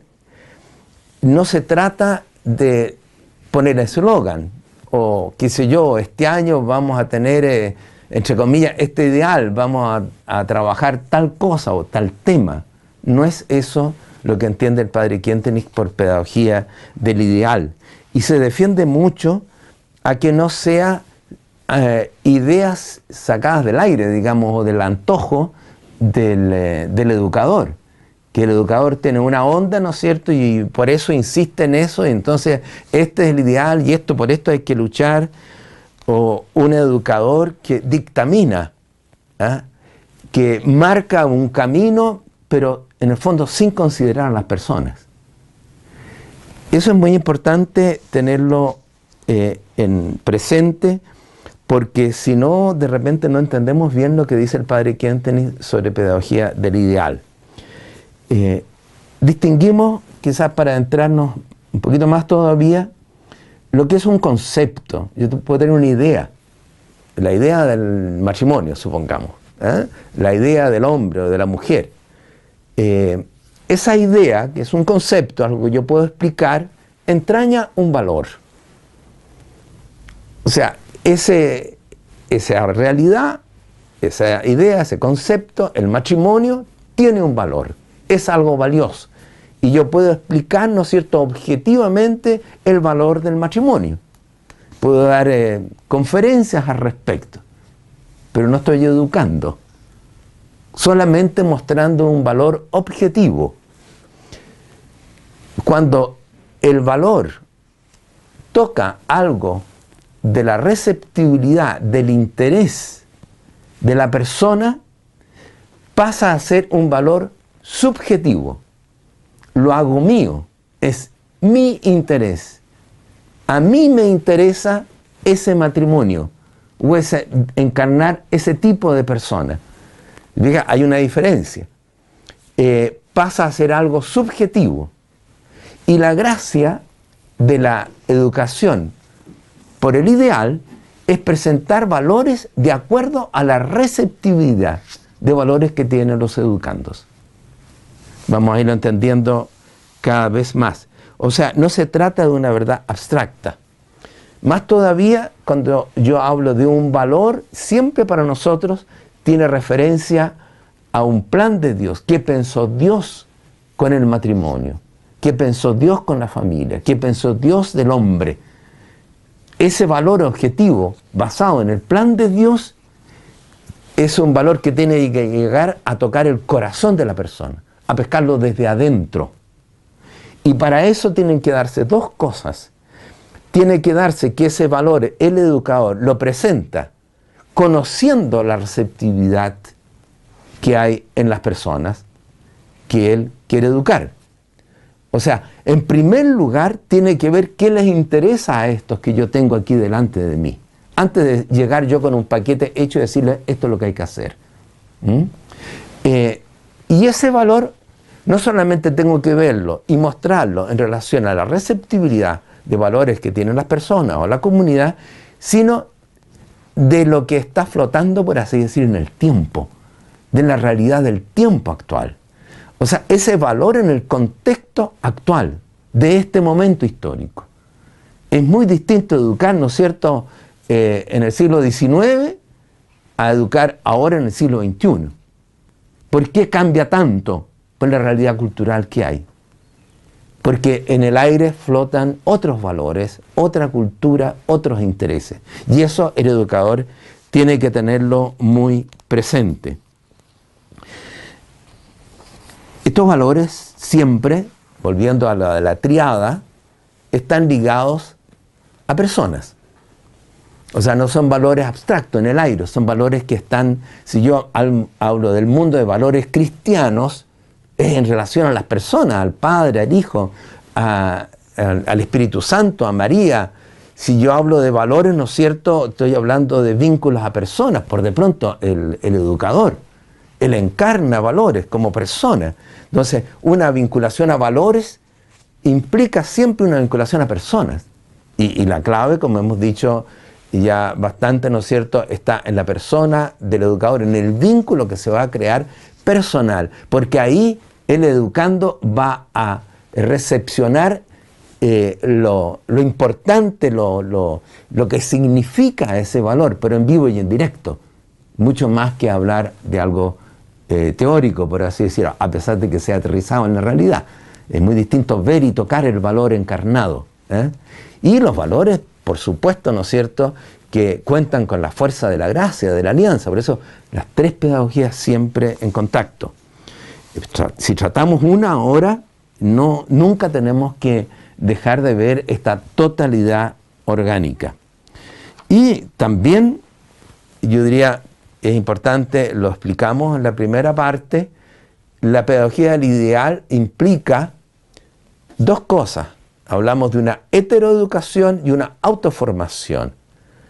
Y aquí hay siempre esa confusión. Se cree que educar por el ideal, de parte del educador, la heteroeducación, es solamente hablar del ideal personal. O sea, se remite a decirle a las personas cómo tienen que trabajar con el ideal personal. O sea, el educando ciertamente tiene que llegar a trabajar según un ideal. Pero otra cosa es cómo el educador le ayuda a que encuentre ese ideal, a que haga suyo ese ideal personal y lo cultive. son dos, dos cosas que están, por cierto, dos sistemas pedagógicos, dos cosas, dos procederes pedagógicos, digamos, uno a partir del educando y otro del educador, que están en íntima relación. Tampoco debemos dejar eh, de tener eh, esa unidad, digamos, ante nosotros. Vamos un poquito más a adentrarnos ahora en la pedagogía del ideal. ¿Por qué le importa tanto al padre Quintenig? Le importa tanto porque dice que hoy se dio ya, y se está dando, y cada vez se va a dar más fuerte, un cambio cultural trascendental o sea, hay un cambio de época tan fuerte que obliga a cambiar la manera de educar. Eh, ¿cuál, ¿Qué es la característica de este nuevo tiempo? El producto, ¿no es cierto?, del tiempo, dice el Padre Quinta, es un hombre masificado. Es un hombre que ha perdido la sustancia, el yo, que no tiene núcleo personal. Y por eso él se lanza con toda su eh, fuerza pedagógica a rescatar la personalidad, la originalidad de la persona. O sea, él quiere formar hombres sólidos, de carácter, antimasa, que sean capaces de ir contra la corriente. Frente a un hombre que sigue la corriente, que, como él dice, ¿no es cierto?, piensa como todos piensan, actúa como todos actúan, ¿no es cierto? Es un hombre que no tiene un carácter propio, que no tiene convicciones propias. Y por eso sucumbe ante las corrientes cuando esas corrientes no son cristianas. Entonces dice, tenemos que educar de tal modo que las actitudes, el ser de, ese, de esa persona sea tan sólido que sea antibalas, digamos, aunque me caigan bombas de parte de la cultura, yo tengo esto como mío y yo saco adelante esto y yo cambio la cultura incluso. No, no me adapto, no me, no me dejo masificar. Eh, otra cosa que le importa mucho al padre Kentrich es ir contra el cliché, contra eh, esta pedagogía que norma tanto las cosas, ¿eh? que hace que todos tengan un ideal y anden igual, marchen igual, se vistan igual, piensen igual, se peinen igual, qué sé yo. ¿Se fija? El padre sale al rescate de la persona, del valor de la persona. Porque en una cultura, de nuevo, de la masificación, donde se han destruido todos los vínculos queridos por Dios, Él quiere personas que no sean simplemente copias de otra, ni siquiera de un ideal, que sé yo, que encarna un, un, eh, un santo X o una persona X. Yo me guío por este ideal que es tan claro en esta persona. Entonces yo la imito. Una cosa es dejarse inspirar por algo que yo veo, un valor encarnado en una persona del, mismo educador, digamos, un santo, quien sea. Una cosa es la inspiración que yo puedo recibir, pero otra cosa es imitarlo. Ustedes van a encontrar en el texto trozos bien claros del padre Kientrich donde habla contra el molde, contra el cliché. No somos hechos en serie. Y el educador quiere enfatizar precisamente la originalidad tanto de la persona como la originalidad de la comunidad a la cual eh, esa persona eh, pertenece. El padre, al proponer esta pedagogía, como le decía al inicio, eh, propone una pedagogía, yo diría, de un marcado carácter psicológico, no objetivo, o sea, no una, me entiéndame bien, no, es que no, sean objetivas las cosas que, que planteamos, pero sí no objetivos en el aire, ¿eh? sino objetivos para que se hagan subjetivos esos valores objetivos. No sé si me, explico. Eh, presenta las realidades objetivas en forma subjetiva, para que la persona o la comunidad las haga suyo, el sujeto lo haga suyo. No se trata entonces simplemente de proclamar verdades ni tampoco de denunciar, hay tantos educadores, entre comillas, hoy día, ¿no es cierto?, que creen que basta con aclarar las cosas. ¿eh? Eh, ¿Por qué tiene que ser así? ¿Qué es lo que dice la iglesia? ¿Qué es lo que dice el orden natural? ¿Cómo tiene que ser? ¿Cómo no tiene que ser? Y se da toda una lista cómo no tienen que ser las cosas. Y luego, ya, actúen. ¿Te fijas? Estamos tocando nosotros la cabeza y la voluntad. Y eso, dice el Padre Quintre, hoy no funciona. Vamos a explicarlo más por qué no funciona hoy día así. No basta con proclamar la verdad, no basta con denunciar, aunque la presentemos en colores la verdad. Hay algo más acá. Él, eh, al presentar esta pedagogía de ideales, en otras palabras, eh, se pone en contra, es una otra pedagogía a la pedagogía que cree que va a lograr éxitos a través de presentar verdades y acostumbrar a las personas que actúen de acuerdo a esas cosas, a esa verdad. O sea, hay que practicar esto. Tengo que ser, eh, qué sé yo, eh, trabajador, eh, laborioso, por lo tanto, trabajemos. Entonces empecemos a practicar nuestra, nuestra voluntad de trabajo. O tengo que ser ordenado. Entonces ya ese es un valor objetivo, ¿no es cierto? y entonces yo empiezo a practicar actos de orden. Entonces me acostumbro a ser ordenado. Esa ha sido la manera tradicional de educar. Pero ¿qué es lo que pasa? Nosotros acostumbramos a los hijos a ir a misa, acostumbramos a rezar, ¿no es cierto? Les dimos costumbres religiosas, prácticas, ¿eh? están muy ordenaditos. Cambia el ambiente y se acabaron esas costumbres. No tienen raíces, no son sólidas. ¿Te fijas? Porque no fueron asumidas desde adentro. ¿Mm?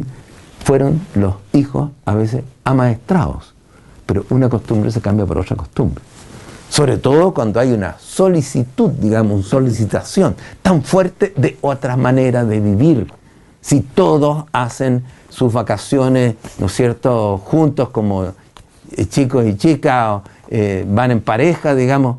Bueno, eh, es que, claro, cuando estaba bajo la tutela del papá y la mamá, que no podía hacer eso, ¿ah? y le habían inculcado eso, pues después echan por la borda todo eso. ¿Se fijan? Ese es el problema. Estamos haciendo ahora un, libro sobre la manera de educar la fe en los hijos. Eh, y, en ese libro, el origen de ese libro fue justamente la observación de muchos matrimonios ideales, entre comillas, muy cristianos, muy tatianos. ¿Y qué pasaba? ¿Y qué pasa? Muchos de sus hijos, cuando ya cumplían 18 años, 20 años, 25 años, andan en otra ya no piensa lo mismo respecto al matrimonio, no piensa lo mismo respecto al, uso del dinero, la sobriedad, en la manera de vivir, no piensa lo mismo respecto a la sexualidad. ¿Por qué si se les enseñó tanto y tenían tan claro? Hay algo que falló en el sistema.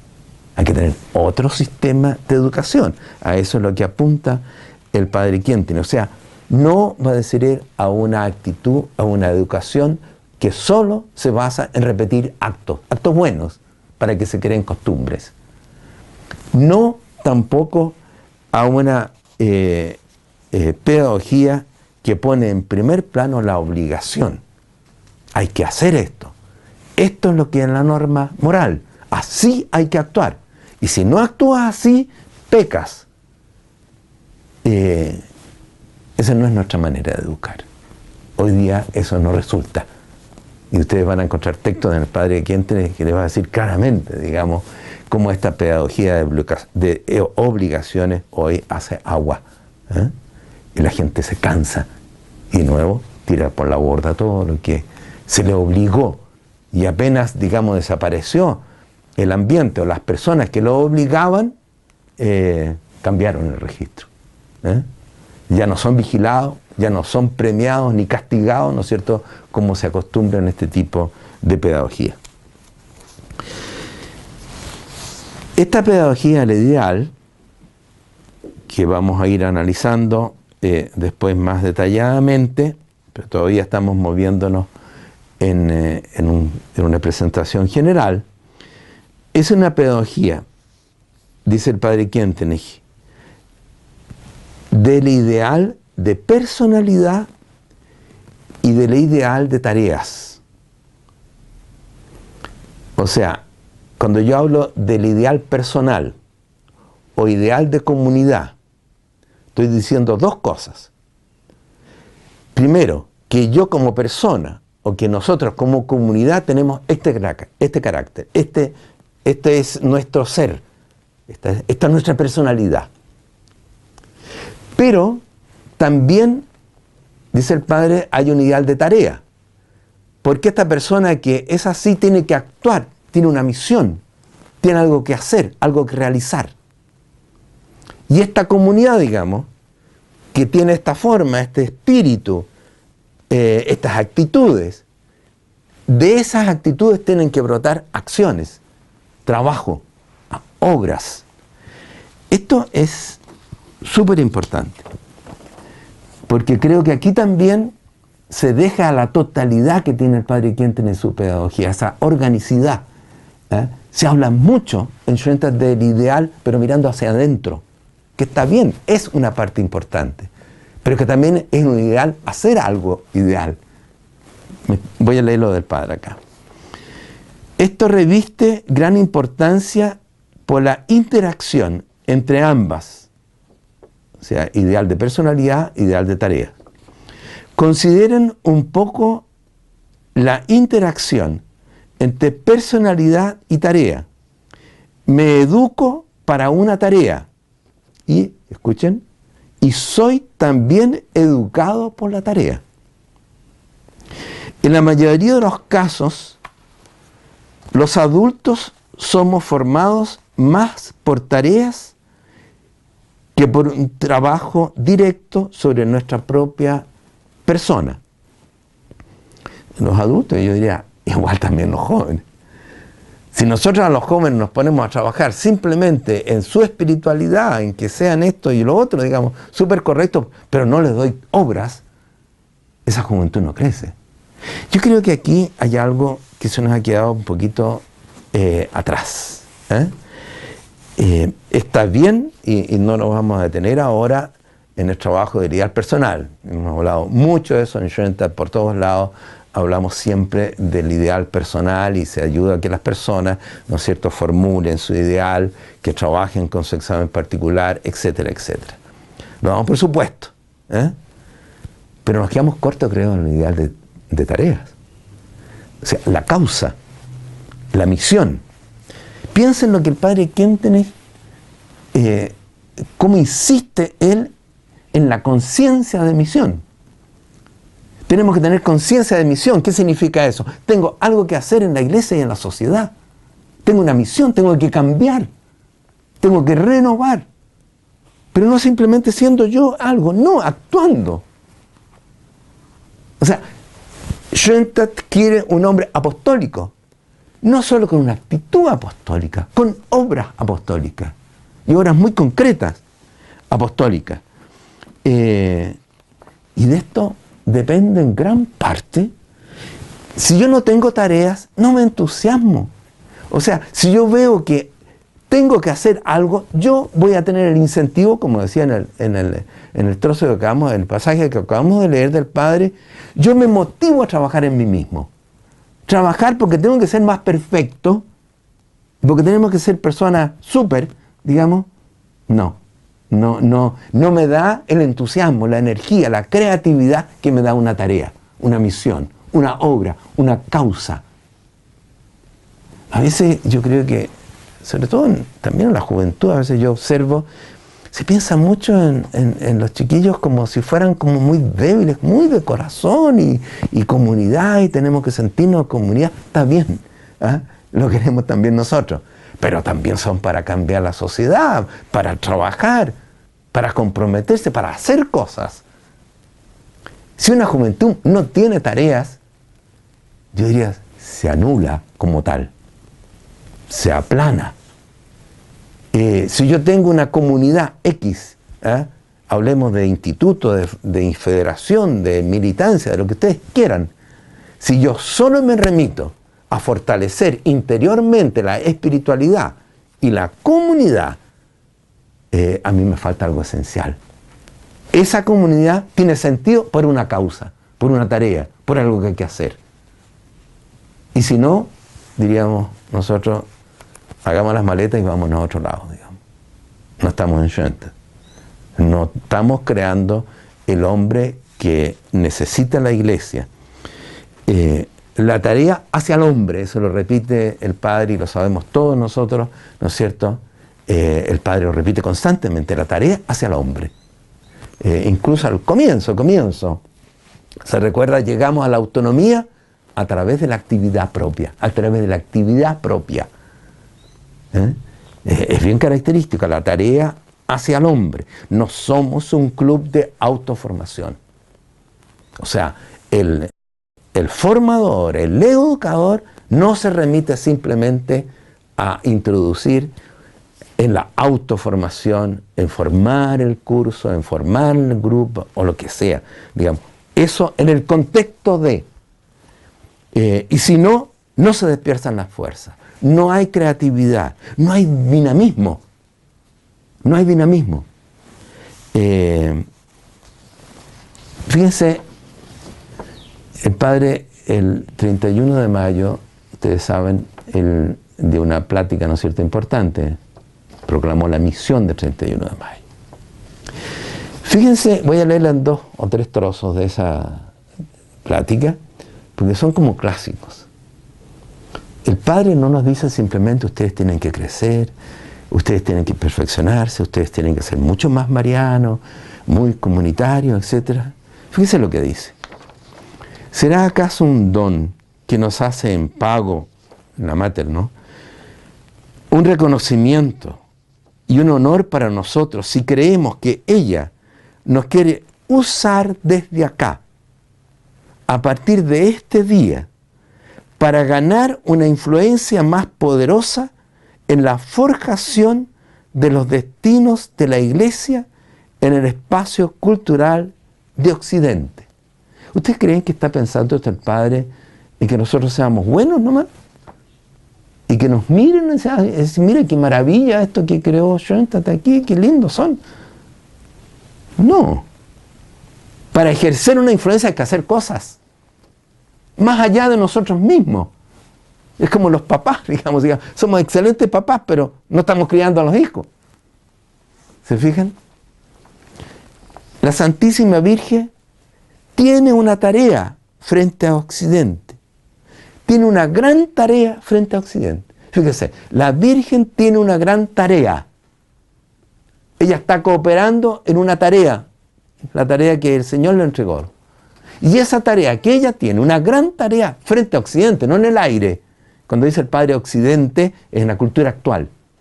Es el lenguaje que usaba en ese tiempo. Hoy día diría, en esta cultura, en este momento histórico.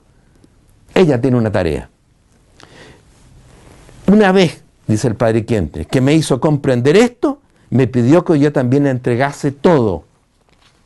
Hace poco, continúa en la plática, señalaba la gran tarea, de nuevo, que tenemos aquí en Chile como pequeña familia. Ya es una tarea grande, hay que cambiar Chile, digamos, cambiar la iglesia en Chile, se refería en ese contexto. Estaba recién bendecido hacía pocos días el santuario de Bellavista. Sin embargo, el motivo que nos reúne hoy, 31 de mayo de 1949, en esta tarde, indica que el Padre Dios nos ha confiado una gran tarea para todo el mundo, especialmente para Europa y para Occidente. Son palabras así un poquito, está soñando el padre, está divariando un poquito. Fíjense que eran un par de hermanas.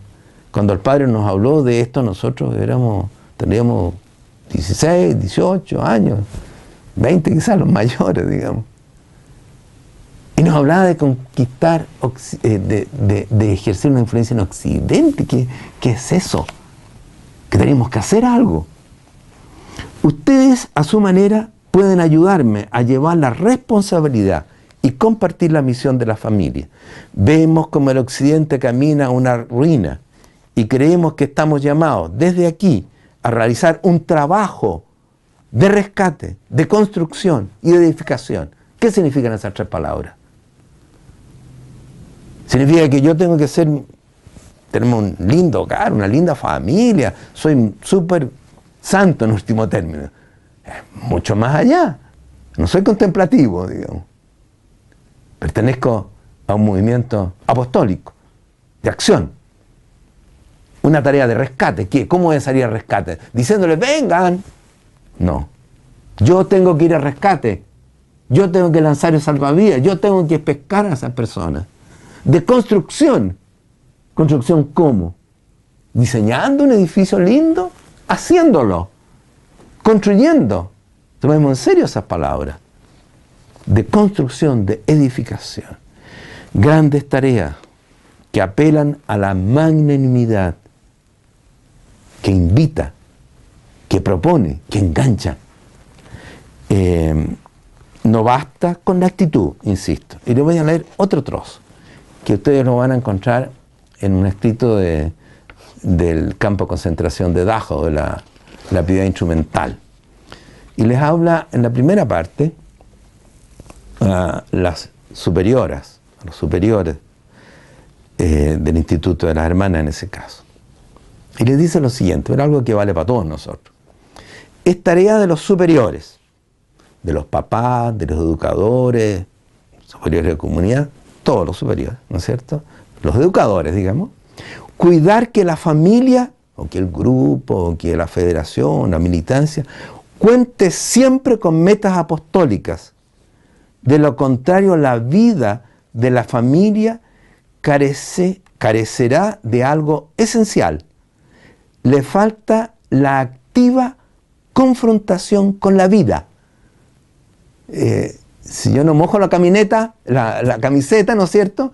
Si yo no, no, ensucio las manos, digamos, no me confronto con la vida. ¿eh? Eh, eso es lo que nos obliga a hacer, ¿no es cierto?, esta, asumir tareas. Eh, nos falta la activa confrontación con la vida. ¿Por qué? Con ello el estímulo e iniciativa que de ahí surgen. La tarea me motiva, me hace crecer. O sea, si yo no tengo ese lanzarme a actuar, yo no tengo el estímulo, aquello que me da, ¿no es cierto?, el querer crecer para hacer más, junto con la gracia que trae aparejada esa tarea. La instrumentalidad, eh, aquí es lo mismo, ¿no? Si el Padre da vuelta por todos los caminos en esto. Instrumento, ¿por qué? ¿Por qué, ¿Por qué toma el Padre quien tiene la idea del instrumento? Porque es algo para hacer algo. Algo que el Padre Dios o que el Señor toma en la mano para, para trabajar, para hacer. Eso, es lo que está dentro del instrumento. ¿eh?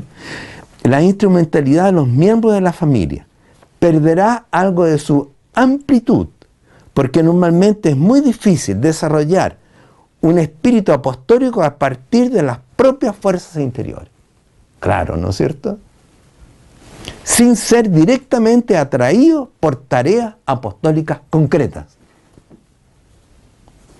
En cuanto a las tareas de trabajo, elíjanse, fíjense que esto es interesante, elíjanse aquellas que ofrezcan muchas posibilidades de actividades apostólicas, aun cuando el hecho de ocupar esos puestos traiga consigo lucha, sacrificio, persecución. Nuestra familia fue desde el inicio hija de la guerra, nació y creció en la guerra. Mientras esté comprometida en la batalla por el reino de Dios, se conservará despierta, vital, con energía y fecunda. Yo creo que es imposible decir más claro las cosas. ¿Eh? O sea, ideal de personalidad, ¿de acuerdo? Ideal de tarea, de misión, de causa, de trabajo apostólico. Este es el incansable espíritu de conquista que dice el padre Quentin cuando habla de la, de la instrumentalidad. Y lo segundo, nos vamos pasando, parece de la hora, eh, hay un ideal personal y hay un ideal comunitario. No sé si esto lo dejamos para una segunda sesión. ¿Seguimos un poco más? Ya. Eh, algo de esto. Nosotros trabajamos mucho con ideal de comunidad. O sea, el educador, si está a cargo de, una, de ayudar a una persona, acompañar espiritualmente, va a ayudar a que esa persona trabaje con su ideal personal. Si tiene a cargo una comunidad, el educador tatiano va a tratar de que esa comunidad esté consciente de un ideal, que asuma un ideal, que formule un ideal y que trabaje en torno a ese ideal. Eh, hoy día creo que es sumamente importante esto. Y tenemos que revisarlo. Les decía, el ideal personal lo tenemos bastante trabajado, ¿no? Ideal de comunidad. ¿Cómo trabajar con ideal de comunidad? ¿Cómo piensa el padre Quente en la pedagogía del ideal, pero refería a, un, a una comunidad? Eh, hoy día, imagínense lo importante que es el trabajo con la familia. O lo importante que en la iglesia las comunidades eh, estén bien, trabajen bien. De la familia yo creo que estamos bastante compenetrados de eso, ¿no es cierto? De que cada familia tenga su ideal, que los esposos sepan, digamos, tengan un proyecto de familia, si no, no funciona hoy día la cosa. ¿eh? Eh, o que la iglesia se renueve. Piensen ustedes en el Concilio Vaticano II una de las cosas que se desprendieron casi inmediatamente del concilio fue cada comunidad tiene que revisar su carisma. ¿Qué significa eso? Su ideal. ¿Para qué existe? ¿Por qué? ¿Qué sentido tiene esa comunidad en la iglesia? ¿Qué es lo que tiene que dar? O sea, ¿cuál es su ideal en nuestras palabras?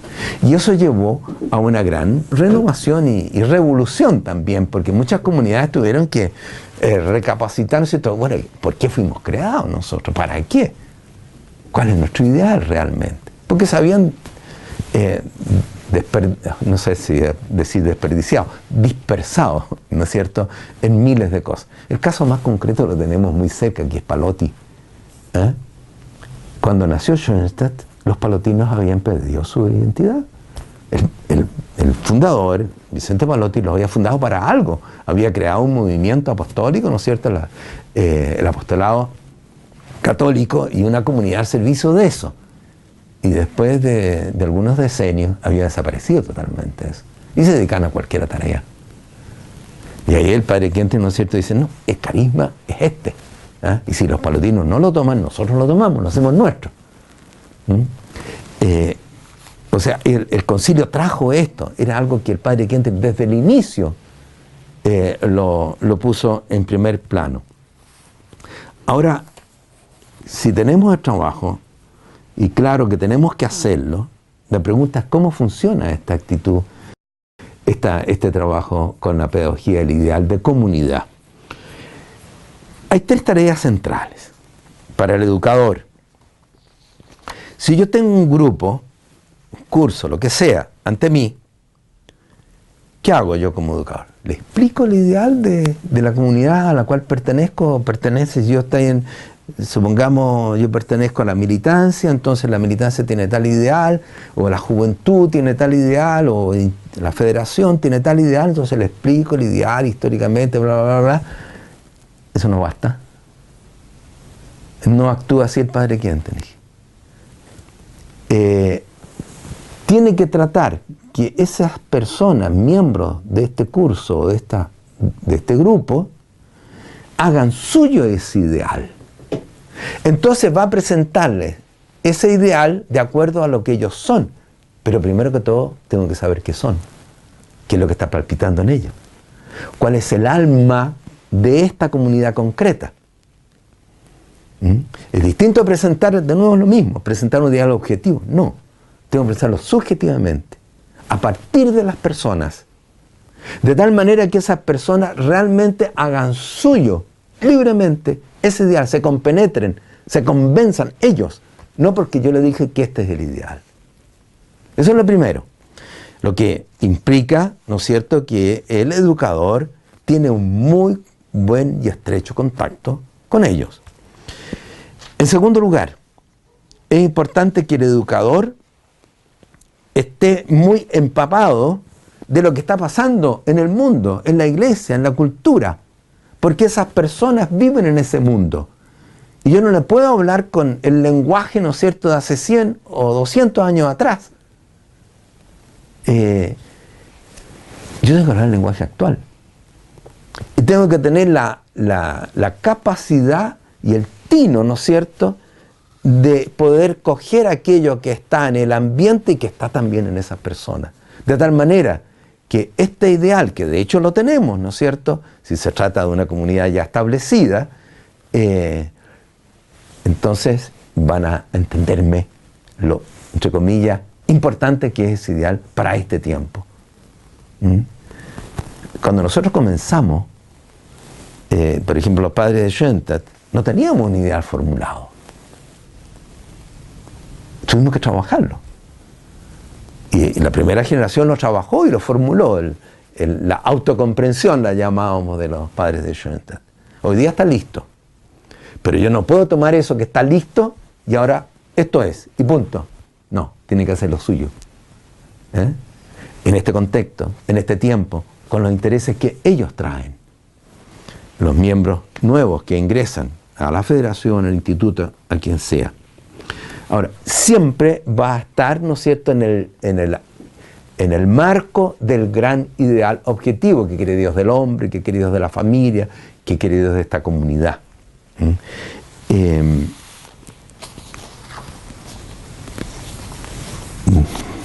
tal vez voy a quedar aquí, porque si no va a ser muy largo esto. eh, por lo menos quedaron algunas ideas y, después tal vez en una próxima paso vamos a, a profundizar algunas. Estamos hablando, ¿no es cierto?, que la pedagogía del ideal implica un trabajo con el ideal de personalidad, ideal personal, ideal de personalidad, ideal de tareas.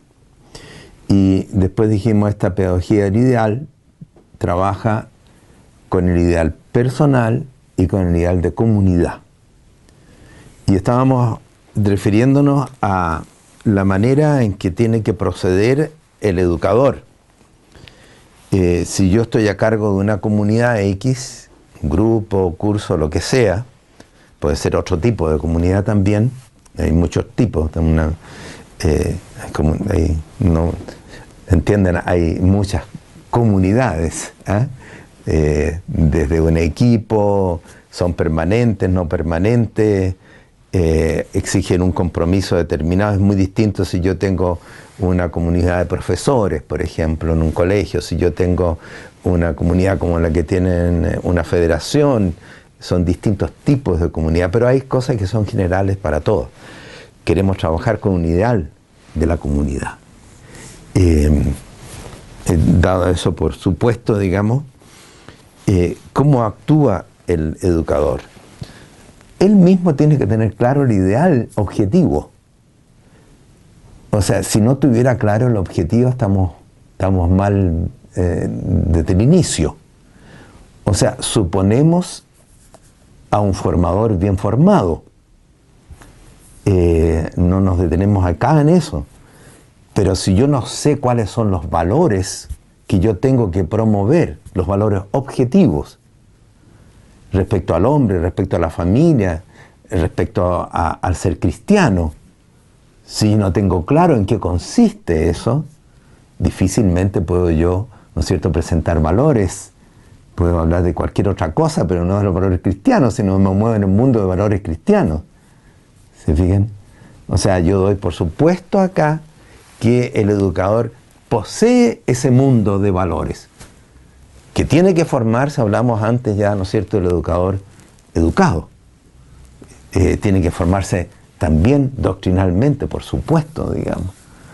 Y tiene que vivir e internalizar él esos valores y encarnarlos. Si la pregunta que nos planteamos acá es cómo yo hago llegar ese mundo de valores a esta comunidad. Y la idea del Padre Quente no es que se le tire un ladrillo por la cabeza, digamos, sino que, como dice San Pablo, ¿no es cierto?, le doy la comida a cada uno con papillas, al otro más, más dura. ¿eh? Eh, depende de las personas, tengo que conocer las personas a las cuales me estoy dirigiendo. Tengo que hacer que se expresen esas personas, que saquen lo suyo. Eh, voy a referirme luego a eso. Y tengo que presentarle ese mundo de valores en el tiempo actual en el tiempo actual, en este momento. ¿Qué importancia tienen hoy ese mundo de valores? Eh, y en tercer lugar, ¿no es cierto? Por supuesto, ese mundo enmarcado en el ideal objetivo. Les decía recién en la primera parte, si una comunidad ha elaborado su valor, su, su ideal, su carisma, y llega ahora un curso nuevo, ¿qué se hace? Se le dice, mire, este es el ideal de los padres de este es el ideal de la federación, apréndanselo y vívanlo.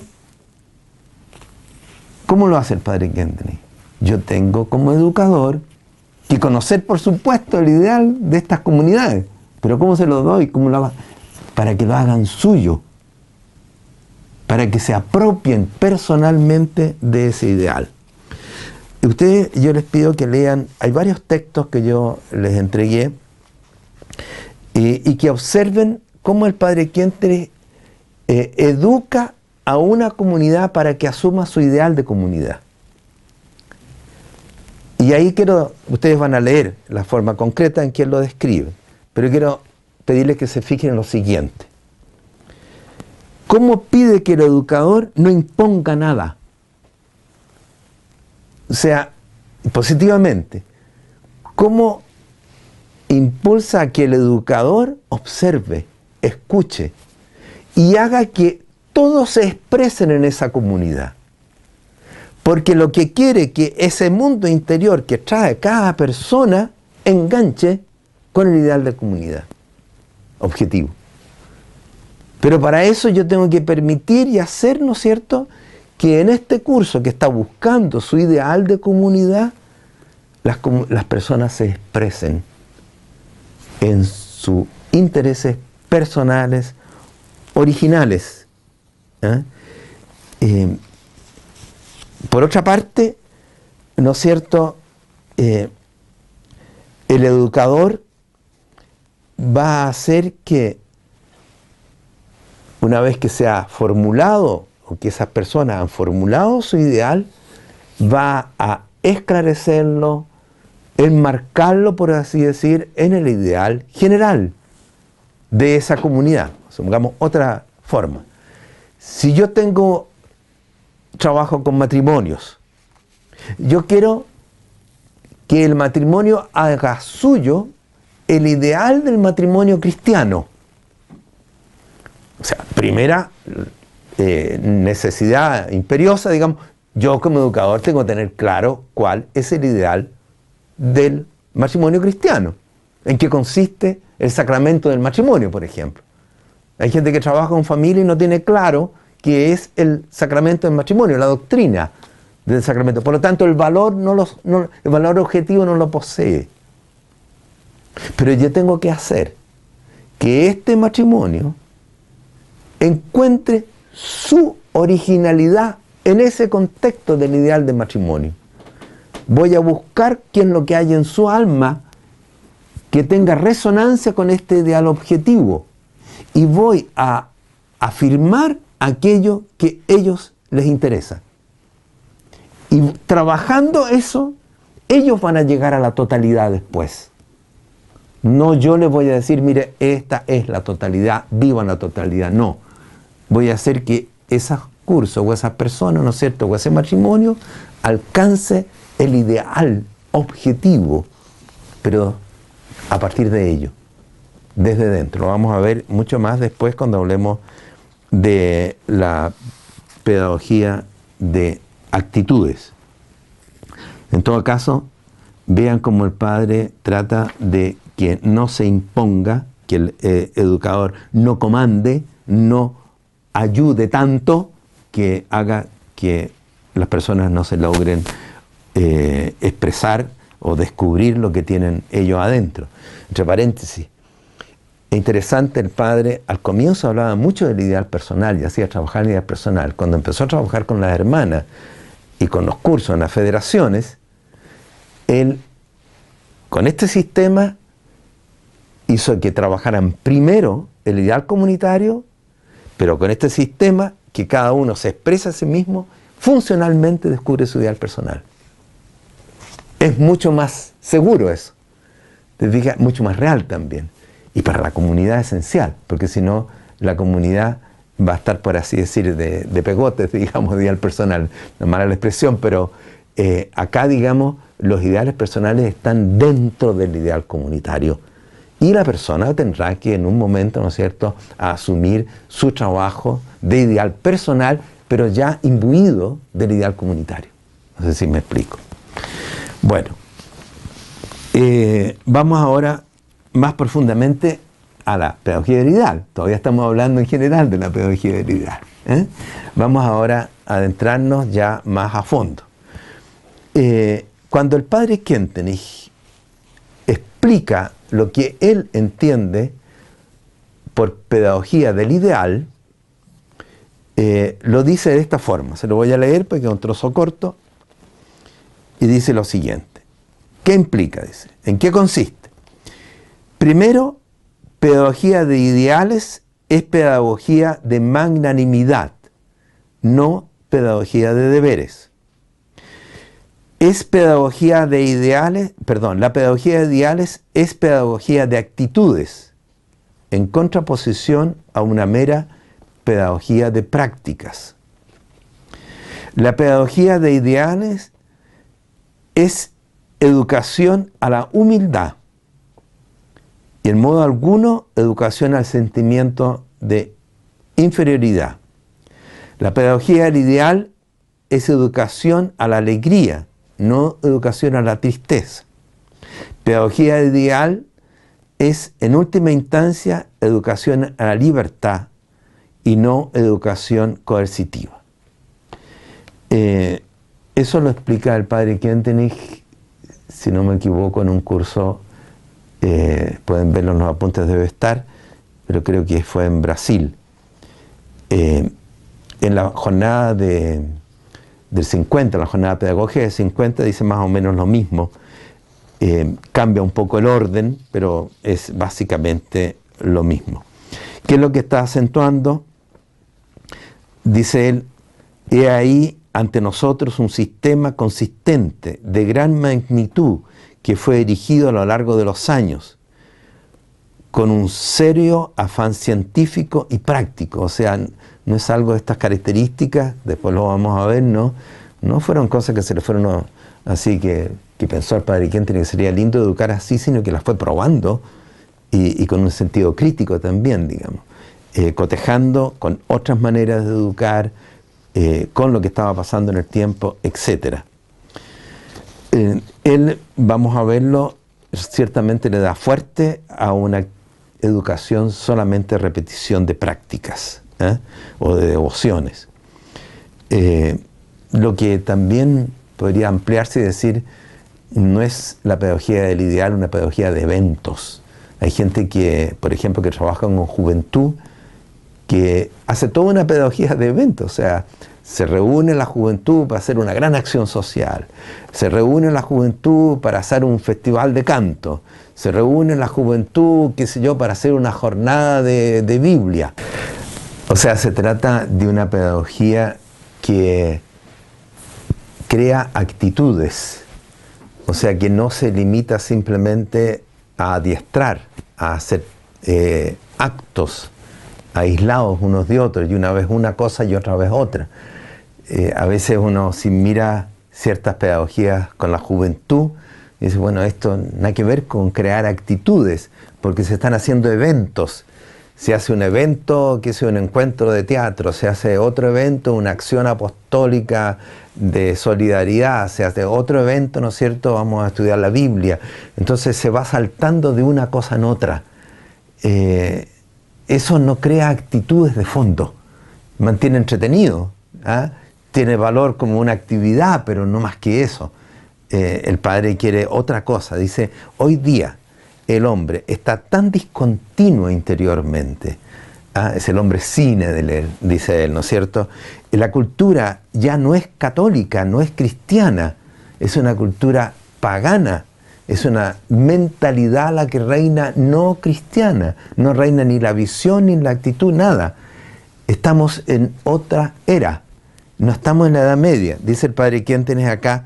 Dice, es también algo muy trágico, que muchas veces desarrollamos una pastoral y una educación como si tuviéramos todavía una mentalidad común, como si este radical cambio cultural no hubiese llegado todavía. O sea, hay educadores que están en otra época. ¿eh? Eh, y hay educadores que no educan en esta época, que rechazan quizás una, un trabajo em, de, que como se hace a veces tan eh, duro de, de, acostumbrar, de adiestrar, pero se pasan a algo que es amorfo, o sea, no, no saben qué quieren como educadores, no saben para dónde van. Eh, el padre Quentenes quiere educadores que sepan para dónde van, que tengan claro el ideal. Si no tienen claro los valores, ¿cómo van a poderlos presentar en forma psicológica? Podrán presentar otras cosas, pero no los valores cristianos. Digan, pero el, el quid de la cosa está en cómo los presento estos valores auténticos. por supuesto que los tenemos. Si queremos educar de acuerdo a la época, tenemos que saber con claridad que nos encontramos ante un cambio cultural radical. Y aquí, ¿qué es lo que propone el padre? Lo primero es lo que ya he indicado. Estamos entrando ya a tratar en, más en detalle la pedagogía del ideal. Lo primario, decimos, es una pedagogía de actitudes. Después vamos a ver, es una pedagogía de magnanimidad. Después es una pedagogía de humildad, etc. O sea, son las dimensiones que le nombré recién de la pedagogía del ideal. Ahora nos metemos en la pedagogía de actitudes, que se opone, como acabo de decir, a simplemente una pedagogía de repetición de prácticas, de adiestramiento, ¿eh? de repetición de actos o de prácticas o de eh, piedades, lo que sea, en esa línea. Eh, ¿Qué es lo que dice el padre Kentry? No basta con repetir actos. ¿Por qué? Porque la repetición de actos crea hábitos, de hecho. O sea, la máxima de la educación tradicional decía, ¿no es cierto? El hábito se genera por la repetición de actos. Y todos lo sabemos. Como me aprendí a, abrochar los zapatos, tuve que hacer muchos actos, ¿no es cierto?, de abrochar los cordones hasta que ya es un hábito ya no me levanto sin abrocharme cuando me he visto los zapatos adquirir la costumbre de. Esa es la teoría que está detrás de toda la pedagogía, tener claro, eso significa tal cosa y eso tengo que practicarlo y eso crea en mí un hábito o una virtud. Cuando la idea puede pasar a ser un valor, un valor objetivo, si ese valor objetivo lo hago subjetivo, empiezo ya a crear un hábito. Si ese valor queda solamente en la parte objetiva y no lo hago mío, y aquí usa el padre quien tiene una, una expresión que, que la repite constantemente. Dice, para que el hábito, perdón, para que la pedagogía surta efecto y cree verdaderamente actitudes, yo tengo que llevar a practicar actos saturados de valor. Supongamos, si yo quiero que tal niño eh, rece, en una familia católica, ¿no es cierto? Niño, tengo que enseñarle a rezar. Le enseño a rezar, me aprende una oración, me aprende otra oración. La reza todas las noches. El niño se adiestró. Y mientras esté en la casa, 5, 6, 10 años, 12 años, va a hacerlo porque está adiestrado así. Está, acostumbrado a hacerlo. Pero eso cambió. Eh, poco a poco cambia sus amigos, ve que otros no lo hacen, eh, va a otra, a otra parte, hace vacaciones en otro lado, se le va. Ya desapareció la costumbre. ¿Eh? ¿Qué es lo que pasa? Dice el padre Quien La mamá o el papá o el educador le enseñó cosas, los acostumbró, pero ese niño no lo internalizó. O sea, el valor de rezar no lo hizo suyo. No sabe por qué reza, no sabe qué valor tiene para él el rezar y por qué es importante rezar y cómo hay que rezar. No sé si me explico. O sea, hay acá, ¿no es cierto? Sí, es por la repetición de actos, pero por actos llenos de valor, saturados de valor. O sea, la labor del educador es llevar a hacer actos, ¿no es cierto? Pero que los niños realmente lo internalicen en su valor para ellos. Que les sea algo que les sirve. Que ellos sean, que vean que los perfecciona, que los ayuda, que, les, que quieren tenerlo, que quieren ser así. Que quieren actuar de esa forma. Porque ellos quieren no simplemente porque me maestraron, me amaestraron a hacerlo así, me acostumbraron. ¿eh? Entonces ese niño va a irse después, qué sé yo, a la cochinchina, donde sea, y va a rezar igual. ¿Por qué? Porque él quiere hacerlo, porque es algo suyo, porque lo internalizó. ¿Te fijas? Eh, o sea, visualizo, eh, a ver, mejor así, el educador tiene que presentar verdades, pero verdades con valor, con importancia para las personas, digamos. a la comunidad, de acuerdo al tiempo, etcétera, etcétera. Pero tiene que, hacer sentir que ese valor objetivo, hay que tener conciencia de los valores objetivos, enganche con lo que ese niño o esa comunidad, que enganche con lo que, con lo que ellos quieren, con lo que a ellos les sirve, con lo que a ellos les interesa. O que vean el valor para ellos, que lo hagan subjetivo, ese valor objetivo. Eh, el educador presenta valores y tiene que percibir en algún momento que esos valores les interesó.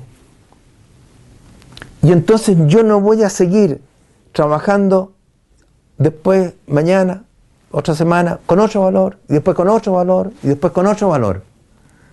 ¿Se? Yo voy a tratar de encontrar cuál es lo que está vivo en las personas, el interés que ellos tienen, y allí voy a anclar, ahí voy a empezar a trabajar y a desarrollar desde ese núcleo, desde ese impulso que existe en ellos, voy a empezar a presentarles el ideal, ¿no es cierto?, objetivo, pero ya que ellos lo han hecho subjetivo. Y esa eh, actitud se va creando de a poco, en la medida que la persona, si estoy enseñándole a rezar, ¿no es cierto?, ya está motivado, por así decir, repetirlo al día siguiente le, le va a, ya a crear poco a poco una actitud, pero después de un tiempo va a ser un hábito. Y ese hábito va a ser una virtud. O sea, porque es un hábito bueno. Si fuera un hábito malo, también yo puedo acostumbrarme a cosas malas, digamos, y adquirir un vicio. Yo adquiero una virtud, una manera de ser y de actuar. ¿Mm? Esa manera de ser y de actuar, ¿no es cierto?, se fue gerando, eh, eh, consolidando a través de la repetición de actos. Se fueron repitiendo actos, pero con valor, que se, tenían sentido para las personas o para la comunidad.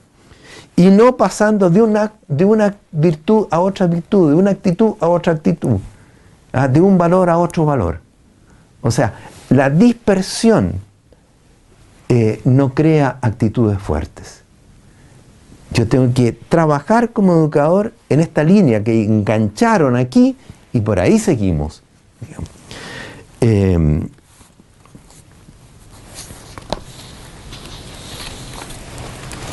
voy a leer algo aquí para ilustrar, es bien concreto, ya lo he aludido alguna vez.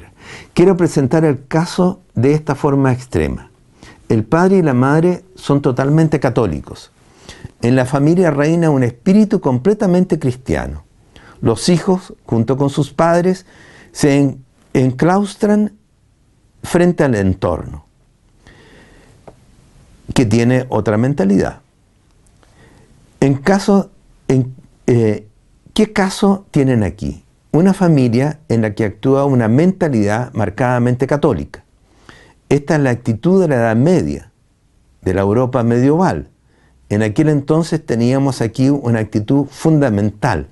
Suponíamos, por ejemplo, que formamos parte de esa familia. ¿Qué, ¿Qué, deberían hacer ahora el padre y la madre como para que también nosotros llegásemos a ser completamente cristianos y católicos? En realidad, no mucho. Solo debían cuidar de que absorbiéramos la atmósfera que reina en la pequeña familia. Con el tiempo también nosotros llegaríamos a ser hombres auténticamente católicos, incorporaríamos en nosotros con facilidad y seguridad la mentalidad cristiana y católica.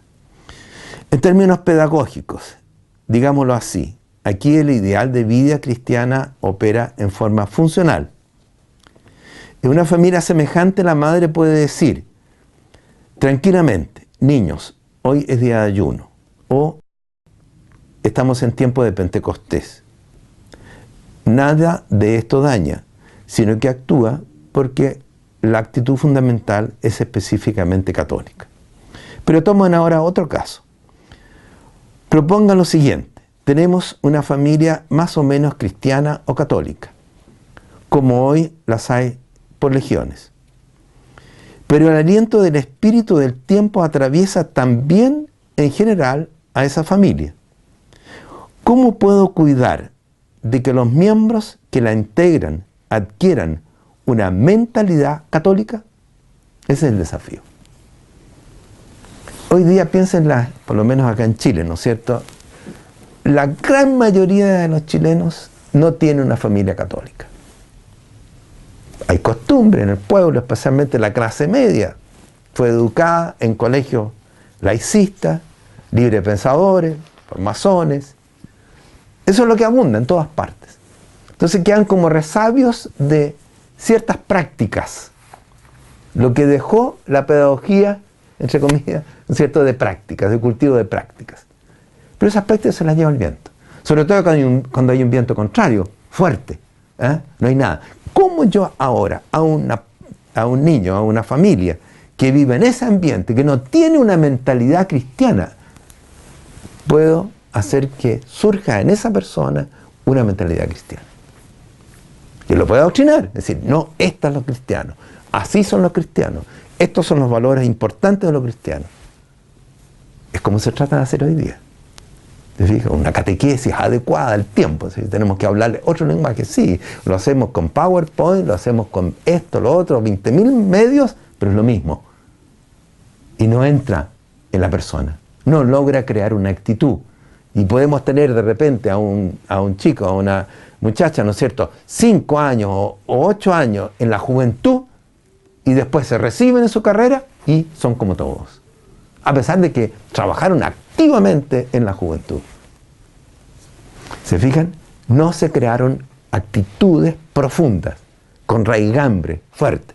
Lo primero que dice el Padre entonces es, entreguemos valores, pero con sentido para ellos, de tal manera que los hagan suyos.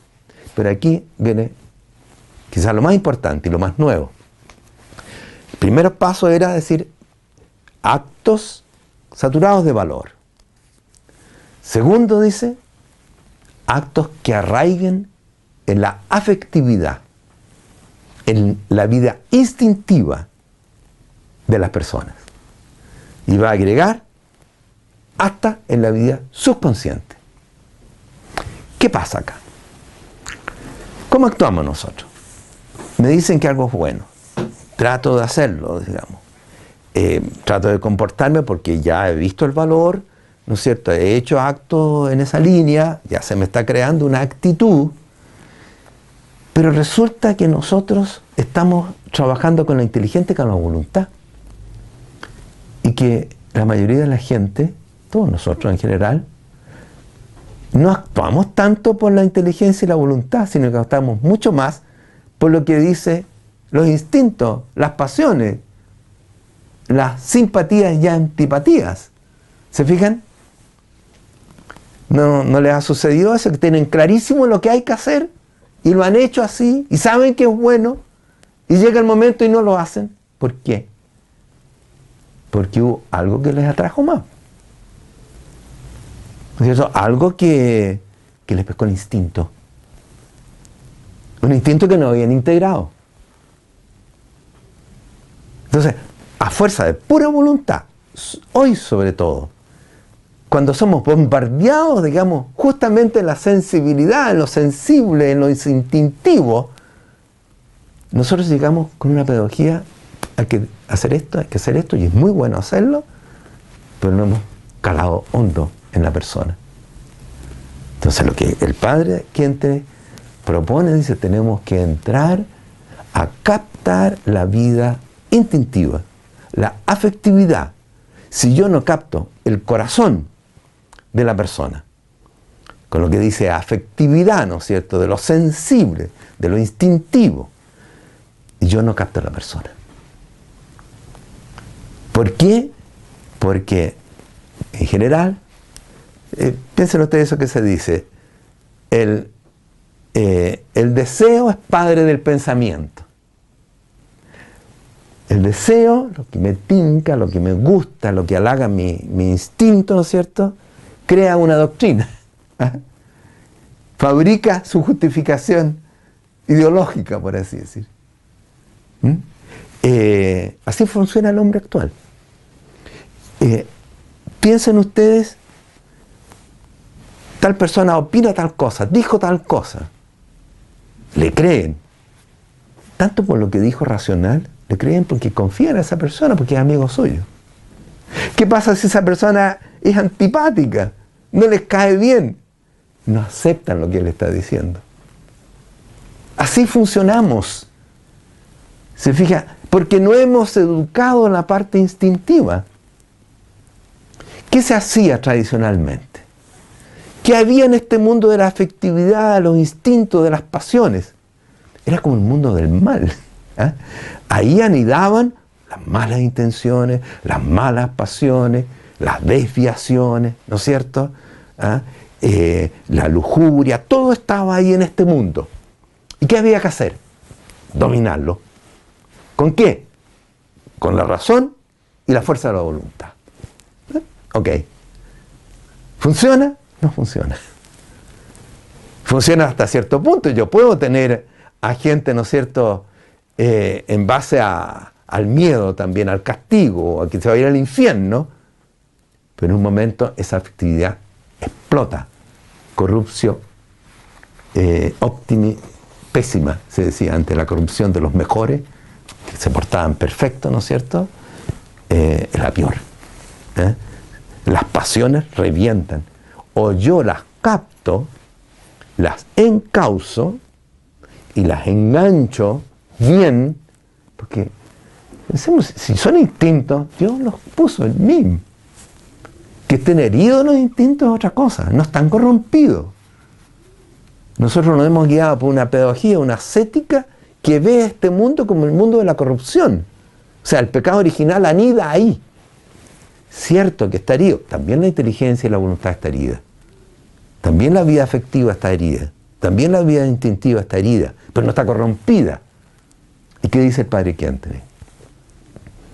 Dios creador nos hizo así, con inteligencia, con voluntad y con afecto y con instinto y con pasiones. Y lo primero que tengo que hacer yo es encauzar eso positivamente. Si yo lo reprimo, si coarto, lo corto, eh, no es solucionado, no es educado. Por lo menos ahora no, no funciona así. Antes, por el ambiente, ¿no es cierto? Muchas cosas que estaban reguladas simplemente porque eh, no había una exacerbación de la lujuria o del, desorden de los instintos que existe hoy día. ¿eh? Eh, esto es, bastante importante, digamos. Fíjense que, ¿cuál fue el problema pedagógico que tuvo el padre Quentin que, que no tragó el, el, visitador? Era que él había enganchado la parte afectiva en la educación.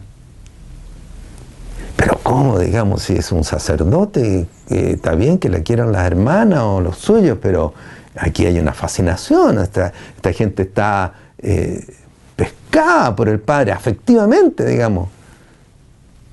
Eso es malo, hay que cortar. ¿eh? Hay que cortar, hay que ser objetivo, hay que ser, ¿no? Eh, tenemos que ir a Dios, digamos. Esto nos va, nos va, esto va a caer en sexualidad, digamos. Esa era la posición. Y el padre en su carta del visitador le dice, entre otras cosas, dice, San Francisco de Sales valora el sentimiento en la vida espiritual de modo enteramente distinto.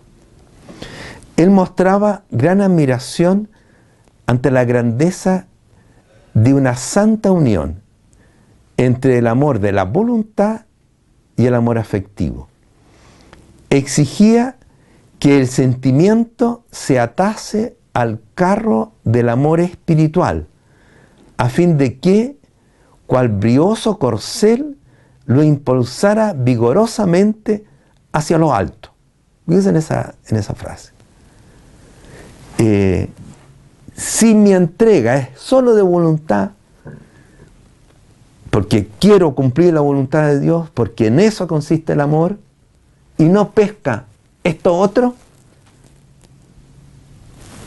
a ese amor sobrenatural le va a faltar brío, le va a faltar fuerza, le va a faltar pasión. Y por eso es tan frío muchas veces el ambiente religioso. Es San Francisco de Sales el que está diciendo esto. ¿eh? Padre Quente lo, se lo puso a San Francisco de Sales, que es un doctor de la iglesia. O sea, el visitador tenía que pensarlo, por lo menos, mira, me está diciendo algo que es un santo, ¿eh? un santo gentleman, ¿no? Que, justamente tomó lo humano, pero lo humano íntegro. ¿eh? Eh, de tal modo que le proporcionaba alas al amor. O sea, esta, pescar las pasiones, digamos, engancharlas en lo intelectual y volitivo. De tal modo, este le proporcionaba alas al amor y le confería a la persona amplitud, equilibrio y una noble amabilidad y encanto. Es otro mundo. ¿eh? Estas personas, digamos, educadas así por serie, ¿eh? Eh, son, dice el padre Quinten, inhumanas e enfermas interiormente. Se enferman. Más adelante dice, de allí que él diese mucha importancia en la educación y en la autoformación a la captación de los sentimientos y a su inseparable unión al amor de Dios. Con ello se protegió a sí mismo y a los suyos de incontables desviaciones de los sentimientos y en, en innumerables casos logró una admirable armonía de carácter, una energía y fuerza de conquista religioso, moral, difícilmente de acallar. Eh, nosotros acá en Chile tenemos bastantes ejemplos de esto, digamos, cómo se ha actuado a veces con, con una represión tremenda y después hemos visto cómo ha explotado. ¿Eh? Lo que dice el Padre. La razón y la voluntad siempre van a jugar un rol de gran importancia, sin duda. Si hablamos de autoformación, sin voluntad es imposible, digamos. Pero lo que pasa es que engancha también el sentimiento, también los instintos. ¿Y qué instinto y qué sentimiento? Hay muchas cosas en nuestro interior. Piensen que Padre, ¿quién tenéis? Cuando habló al comienzo los chicos, ¿de les habló? De la pasión. Pasión dominante. ¿Qué pasión? La pasión del orgullo, de conquista. Y la pasión de la afectividad, de la concupiscencia. Si ustedes leen, ¿no es cierto?, de ese tiempo, Padre habla muchísimo de enganchar las pasiones, por esto. Porque sabía que no bastaba con que yo viera un ideal, y lo hiciera mío con la voluntad solo, sino que tendría que enganchar mi pasión. Y por eso la búsqueda del ideal personal es buscar cuál es el impulso fundamental que hay en mí. El impulso, Grundzug, el impulso básico que hay en mi alma. No lo que yo veo objetivamente que es bueno hacer, sino a qué tiendo yo por natura. Y eso es el enganche que Dios puso en mi alma, en mi ser, para que yo alcance el ideal cristiano. Y si yo cultivo esa, ese impulso, que de suyo es inocuo en el sentido de que no es ni bueno ni malo, si ese impulso engancha en algo malo, en un antivalor, yo voy a tener una persona viciosa. ¿eh? Si yo engancho, este impulso que es fuerte en algo bueno, en un valor positivo, puede ser un hombre virtuoso, pero con pasión, con fuerza de voluntad, con energía. Eh, creo que esto eh, es importante, como digo, ya, ya el padre parte hablando de las pasiones. Piense, ¿qué instintos tenemos? Tengo un instinto de valer, el instinto de dar y recibir amor, el instinto de trabajar, el instinto de conservación. Tengo muchos instintos en mí que son buenos, que yo no tengo simplemente que reprimir, porque no hay que comer mucho. Yo tengo que enseñar a cómo hay que darle respuesta a ese instinto. El instinto sexual es muy fuerte, evidente que se puede desviar. Yo no puedo reprimirlo simplemente, porque eso es más fuerte todavía y más se desvía. Yo tengo que encauzarlo o sublimarlo, si es el caso.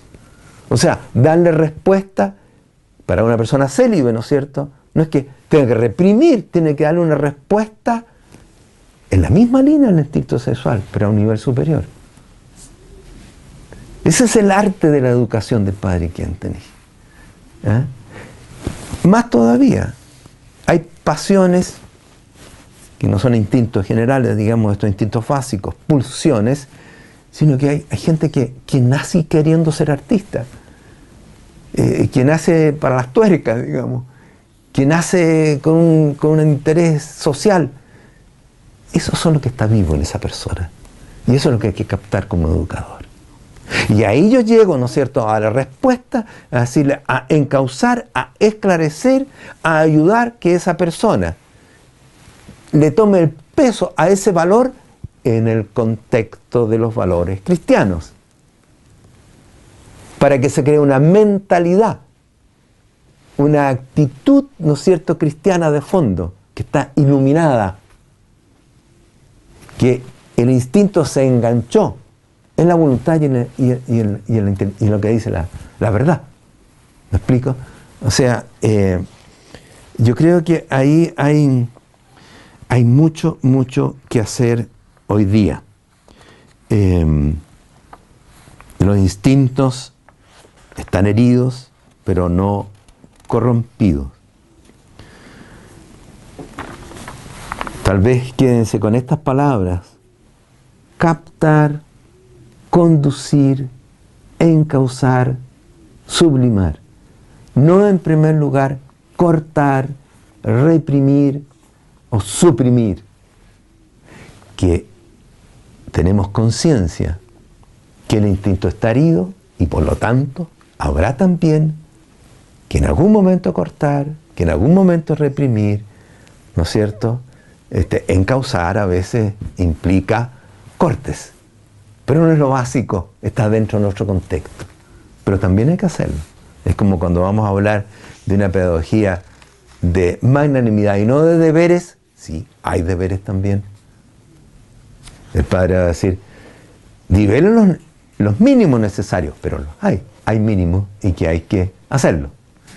Bueno, después, eh, más adelante vamos a eh, complementar esto todavía y seguir trabajando en este mundo tan rico de la pedagogía del ideal del Padre Quinteni. Completamos un poco lo que estábamos recién eh, conversando sobre la pedagogía de actitudes.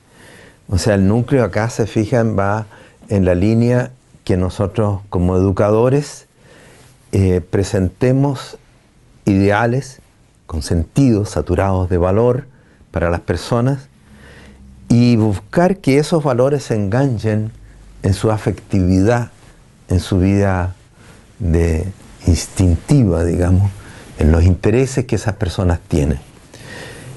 Y ese es un trabajo doble ¿ah? para el educador descubrir qué realmente dónde engancha y para el educando que encuentre ese impulso fundamental, como decíamos recién, ¿no es cierto?, que hay en cada uno de nosotros. Una vez que se encuentra eso, empieza el trabajo, ¿no es cierto?, de cultivar a partir de eso que es un impulso, eh, aunque sea fundamental, pero que todavía no es una actitud formada, que esa actitud se empiece a formar a través de repetición de actos. Pero saturados de valor, insisto. Y ahora agregamos arraigados en mi interés eh, primario, por así decir, básico. Eh, en la medida que se va fortificando esa actitud ese impulso, se va haciendo una actitud, eso se constituye, dice el Padre Quente, en el núcleo de la persona.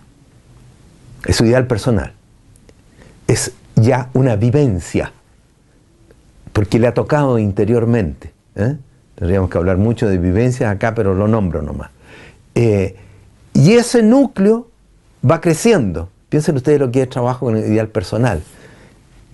a partir de esta actitud que yo pesqué en mi ideal personal, que lo formulé, yo voy trabajándolo a través del examen particular. ¿Qué es lo que es? Es una otra actitud que yo estoy cultivando por actos, ¿no es cierto?, que tienen relación con esta actitud central. Entonces se va, dice el padre Quentin, no creando una juxtaposición o agregación de diversas costumbres, sino que todo tiene sentido en este núcleo. Hay una personalidad o hay una comunidad con carácter, con alma. ¿Mm? Eh, y por último, tiene que arreglar y educar hasta el inconsciente, pero en eso no nos vamos a meter ahora porque ya nos llevaría muy lejos. Digamos dos palabras sobre la otra dimensión básica de la educación del ideal. Es una educación, una pedagogía de actitudes y segundo, es una pedagogía de magnanimidad.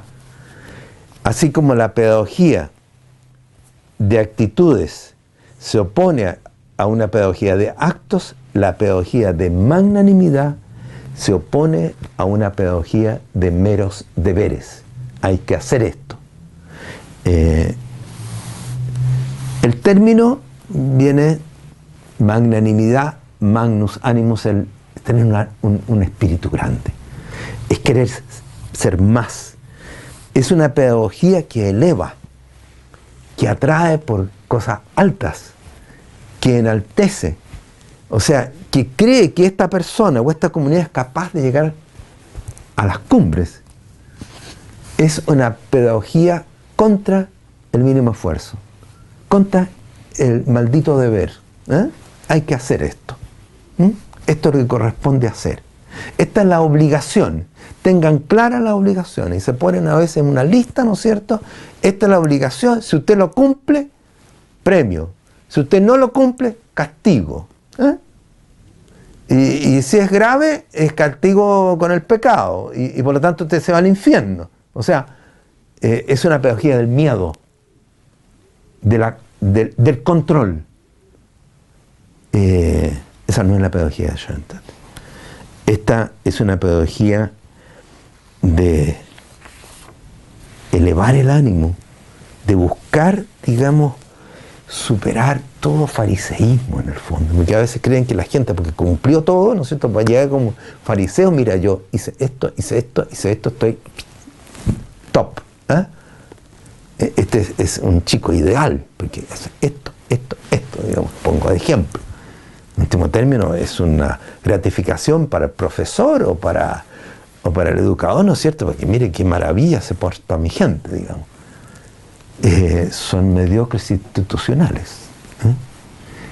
¿eh? Em, lleva a, una falta de alegría en el fondo muy grande. ¿eh? Y cae en la abulia, en la apatía, en la mediocridad. Bueno, les voy a, dar el ejemplo, porque hay mucho que hablar, ustedes lo tienen en el texto. Pero quiero leerles algo que ustedes lo conocen casi de memoria. Pero que creo que lo vean ahora en cómo el padre Kentenich educaba por ideales. Cómo planteaba él lo que había que hacer o quería que los chicos pescaran, digamos. ¿Cómo lo hizo? La acta de fundación es un ejemplo magistral de educación para la magnanimidad. Dice así, por lo menos desde que habitan y trabajaban aquí los palotinos, no han lucido estas paredes adorno más bello que hoy. ¿Podemos acaso encontrar en este feliz acontecimiento un presagio favorable del futuro desarrollo de nuestra joven congregación? Sin duda. Sería una obra sublime, digna del esfuerzo y la actividad de los mejores obra sublime, digna del esfuerzo y actividad de los mejores. Si nosotros, los congregantes, lográsemos introducir en nuestro internado un ardiente amor a María y una intensa aspiración a las virtudes en los estudiantes como no hubo jamás aquí. Quieren cambiar la realidad. ¿eh? Y mira cómo está apelando aquí. Eh, el esfuerzo, la actividad de los mejores. Pero, a pesar de eso, ¿por qué me expreso con tanta timidez y reserva? ¿Acaso he perdido la confianza en ustedes? Fíjese lo que les acaba de presentar. ¿Acaso he perdido la confianza en ustedes? Cierto es que solo quedan las ruinas de nuestra floreciente congregación. Había pasado las vacaciones y en las vacaciones muchas veces las cosas se van a pique. Pero de las ruinas brotará pronto nueva vida. La actitud totalmente positiva la del Padre. Que confía en ellos. Y hoy día, lo mismo que a fines del último año escolar, nos anima la voluntad de triunfar. Fíjense, nos anima la voluntad de triunfar, de realizar el ideal de nuestra congregación. No, mis queridos congregantes, no he perdido la confianza en ustedes. Sé que construyendo sobre lo que hemos alcanzado hasta ahora, tenemos grandes progresos, haremos grandes progresos en este año, tal como nos lo habíamos propuesto el año pasado. Y sigue el Padre. Sin duda alguna, no podríamos realizar una acción apostólica más grande. De nuevo, o sea, está de frente al ataque, ¿no? Está provocándolo, pero con el ideal. ¿eh? O sea, eh, sin duda alguna no podríamos alcanzar una acción apostólica más grande, ni dejar a nuestros sucesores una herencia más preciosa, que inducir a Nuestra Señora y Soberana que erija aquí su trono de manera especial, que reparta sus tesoros y obre milagros de gracia. Sospecharán lo que pretendo. Quisiera convertir este lugar en un lugar de peregrinación, en un lugar de gracia, para nuestra casa y toda la provincia alemana, y quizás más allá. O sea, no están pensando en chicos. ¿eh? Todos los que acudan acá para orar deben experimentar la gloria de María y confesar que bien estamos aquí. Establecamos aquí nuestras tiendas. Este es nuestro rincón directo. Un pensamiento audaz. Un pensamiento audaz, un ideal audaz. ¿eh? Casi demasiado audaz para el público, pero no demasiado audaz para ustedes. ¿Cuántas veces en la historia del mundo ha sido lo pequeño, insignificante, el origen de lo grande, lo más grande? ¿Por qué no podría suceder también lo mismo en nosotros? Quien conoce el pasado de nuestra congregación no tendrá dificultades en creer que la Divina Providencia tiene designios especiales respecto a nosotros. El desarrollo lento de nuestra gracia vocacional y el mayor grado de espíritu apostólico y religioso originado por este desarrollo no es sin embargo lo que quisiera proponerles como meta. es increíble aquí el Padre. Mi exigencia se refiere a algo incomparablemente superior. Cada uno de nosotros ha de alcanzar el mayor grado posible de perfección y santidad según su estado. No simplemente lo grande, ni algo más grande, sino precisamente lo más excelso a ser objeto de nuestros esfuerzos intensificados. ¿Esto pedagogía del ideal o no? ¿Eh? Ustedes comprenderán que me atrevo a formular una exigencia tan extraordinaria, y esta es la clave, solo en forma de un modesto deseo. O sea, apela a la magnanimidad, apela a la libertad, apela al instinto también de grandeza que hay en esos chicos, de hacer algo grande, de que valga la pena su vida. Eso lo lleva a cualquiera persona adentro. Y el Padre hace brillar ese sol para que se despierte esa fuerza. Los gana desde adentro, pero los gana ¿cómo? Exigiéndoles el máximo. A concho, digamos para grandes cosas, lo mismo que leíamos en la plática del 31 de mayo. Una obra de salvataje, de construcción, de edificación, una influencia poderosa. Ese es el Padre que eh, hay un instinto de valer, de hacer grandes cosas, de, etcétera, etcétera, etcétera. Ustedes lo pueden ver ahí. Eh, ahora, con esto nosotros tendríamos que revisar también, ¿estamos abocados realmente y en serio en esta línea? eh, me da la impresión a veces que, que nos contentamos con la medianía decente, llamémoslo así, con lo que es normal y bueno, porque nadie va a decir que no es bueno que tengamos una buena familia, que demos un buen ejemplo, hay que hagamos apostolado aquí y allá. Pero basta eso por el Padre te dije. Sin duda que no. Él quiere algo, como dice aquí, inmensamente mayor, digamos, que exige mucho más de nosotros. Realmente una pedagogía de la magnanimidad y una acción magnánima. No solamente una actitud magnánima.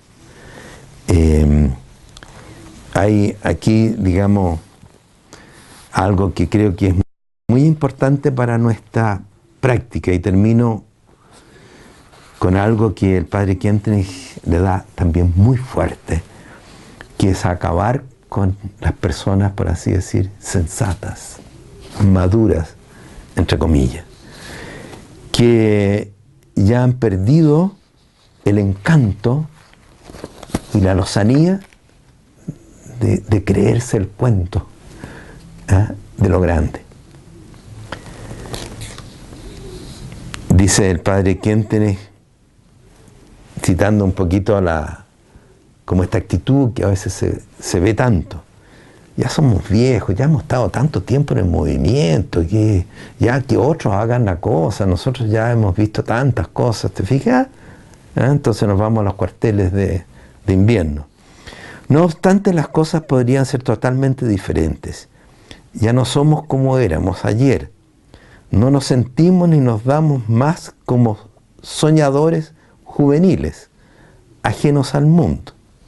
El tiempo y la vida han sacudido rudamente los pilares de nuestro cuerpo y de nuestra alma.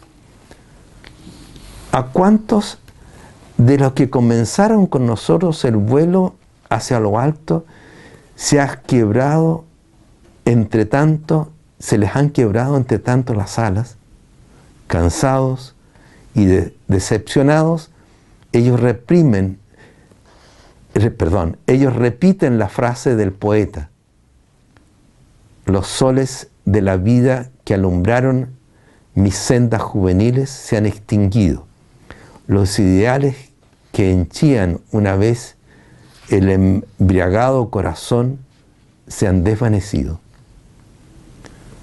Escuchan los incrédulos la buena nueva de la pedagogía de ideales que nos ha conducido a través de todas las dificultades de la vida como una santa estrella de los Reyes Magos, lo que con tanto ardor anhelaron y a lo que aspiraron junto con nosotros en los años de juventud, lo contemplan hoy con una sonrisa, sabedores y maduros como han llegado a ser.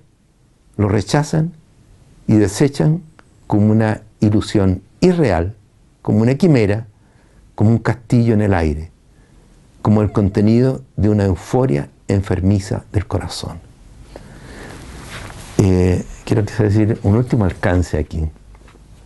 Creo que tenemos el grave peligro de empequeñecer al padre Quentenich. Padre Quentenich pensó así. Y nosotros nos sentimos que no somos capaces de esto. No tenemos la fuerza para hacer eso. Y aquí hay una disyuntiva. O somos como el padre Kentenich, o nos conformamos y bajamos el nivel. Y hacemos un Schoenstatt mucho más tranquilo, que no causa mucho problema y que es gratificante. O hacemos un Schoenstatt que crea mucho problema, que es muy exigente y que cambia la realidad. Esa es la gran disyuntiva con esta pedagogía de la magnanimidad que el padre Quentenich acá inició en forma tan clara y que la mantuvo, mantuvo durante toda su vida. O somos herederos de eso, o mejor, vamos a los cuarteles de invierno. Llegamos al rancho en otro lado, pero no degrademos Schoenstatt. Mm, estoy hablando un lenguaje un poquito fuerte, pero creo que es importante ver estas cosas. A veces hay que teñirlas un poquito más porque no son blanco y negro, ¿no es cierto? Pero tenemos claro por dónde tenemos que ir. Y, el espíritu que tiene que hermano. Y, y cómo, si un educador no tiene esto, el padre quien tiene aula de estar poseído por el ideal, si no tiene eso, no pretenda que va a educar personas realmente idealistas al fondo, magnánimas. ¿eh? Siempre caemos en lo mismo. ¿Quién es el educador? ¿Cómo, cómo es lo, eh, esa persona, digamos, tiene tan a flor de piel este mundo y tan fuertemente ante sí los ideales que hace salir el sol y eso va a hacer germinar la vida, como el Padre lo hacía. Bueno, otras cosas que han mucho en el tintero, pedagogía de magnanimidad, hay un capítulo grande, grande, que es la pedagogía de humildad, que, es difícil comprenderla, cómo el padre habla de pedagogía de humildad en el contexto de una pedagogía de, de, ideales, de magnanimidad, digamos, de lo que hemos hablado. Ustedes van a leerlo, que, que es muy profundo lo que él propone y muy actual también. Bueno, quedamos aquí.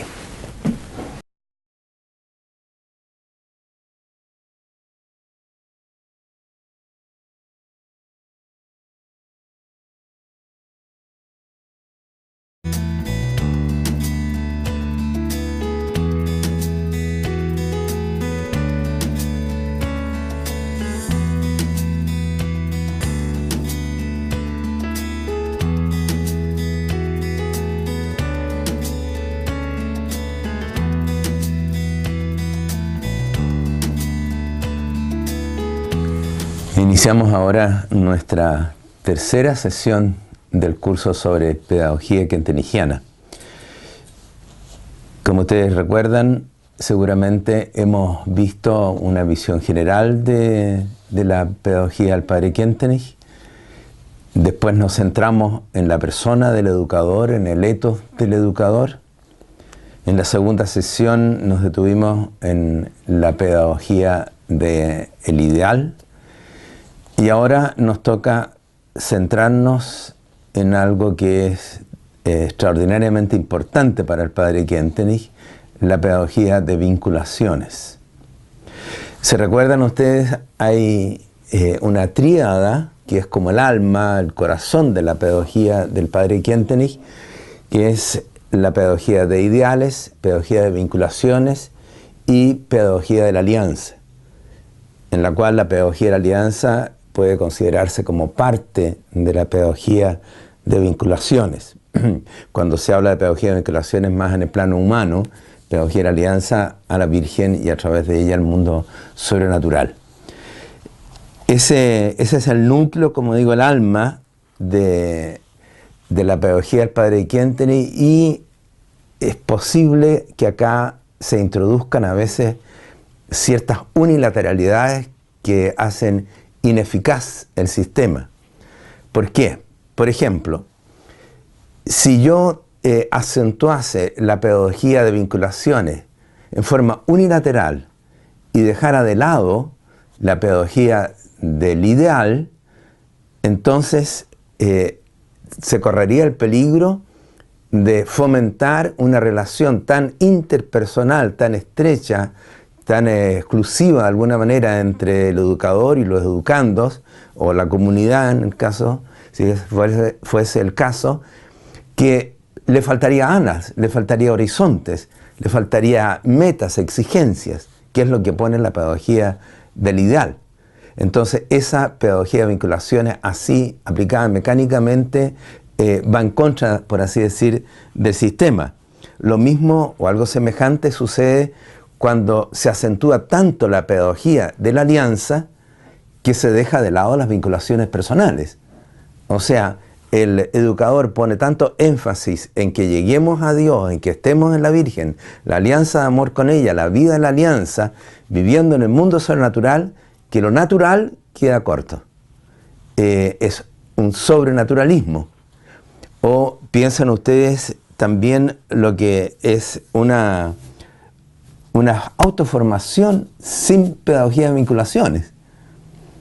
Eh, me recordaba recién, y tengo acá el hacia el padre, hay, un, hay una, un ejemplo bien claro de esta unión, en este caso que voy a leer ahora una estrofa del padre, es la autoformación inspirada por la pedagogía de vinculaciones.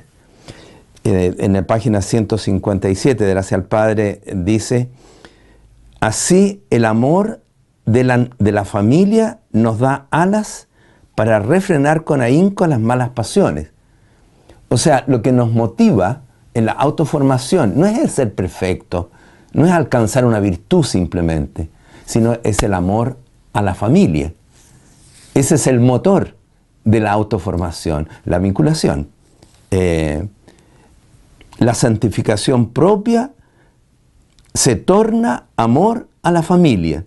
Y a la vez, ¿no es cierto?, mi esfuerzo de autoformación eh, desemboca en mi vínculo con la familia. Bueno, eso como un pequeño ejemplo, pero lo que le quería decir, esta triada no la podemos separar, siempre funciona junto, debe funcionar junto, podemos separarla, pero entonces se, se interrumpe, se daña el sistema, por así decir. Nosotros, educadores, tenemos que tener esto muy presente. Si ahora lo vemos en detalle, una, en este caso, hoy día la pedagogía de vinculaciones, tenemos que siempre tener en mente esto funciona a la vez en unión a la pedagogía de ideales y a la pedagogía de la alianza.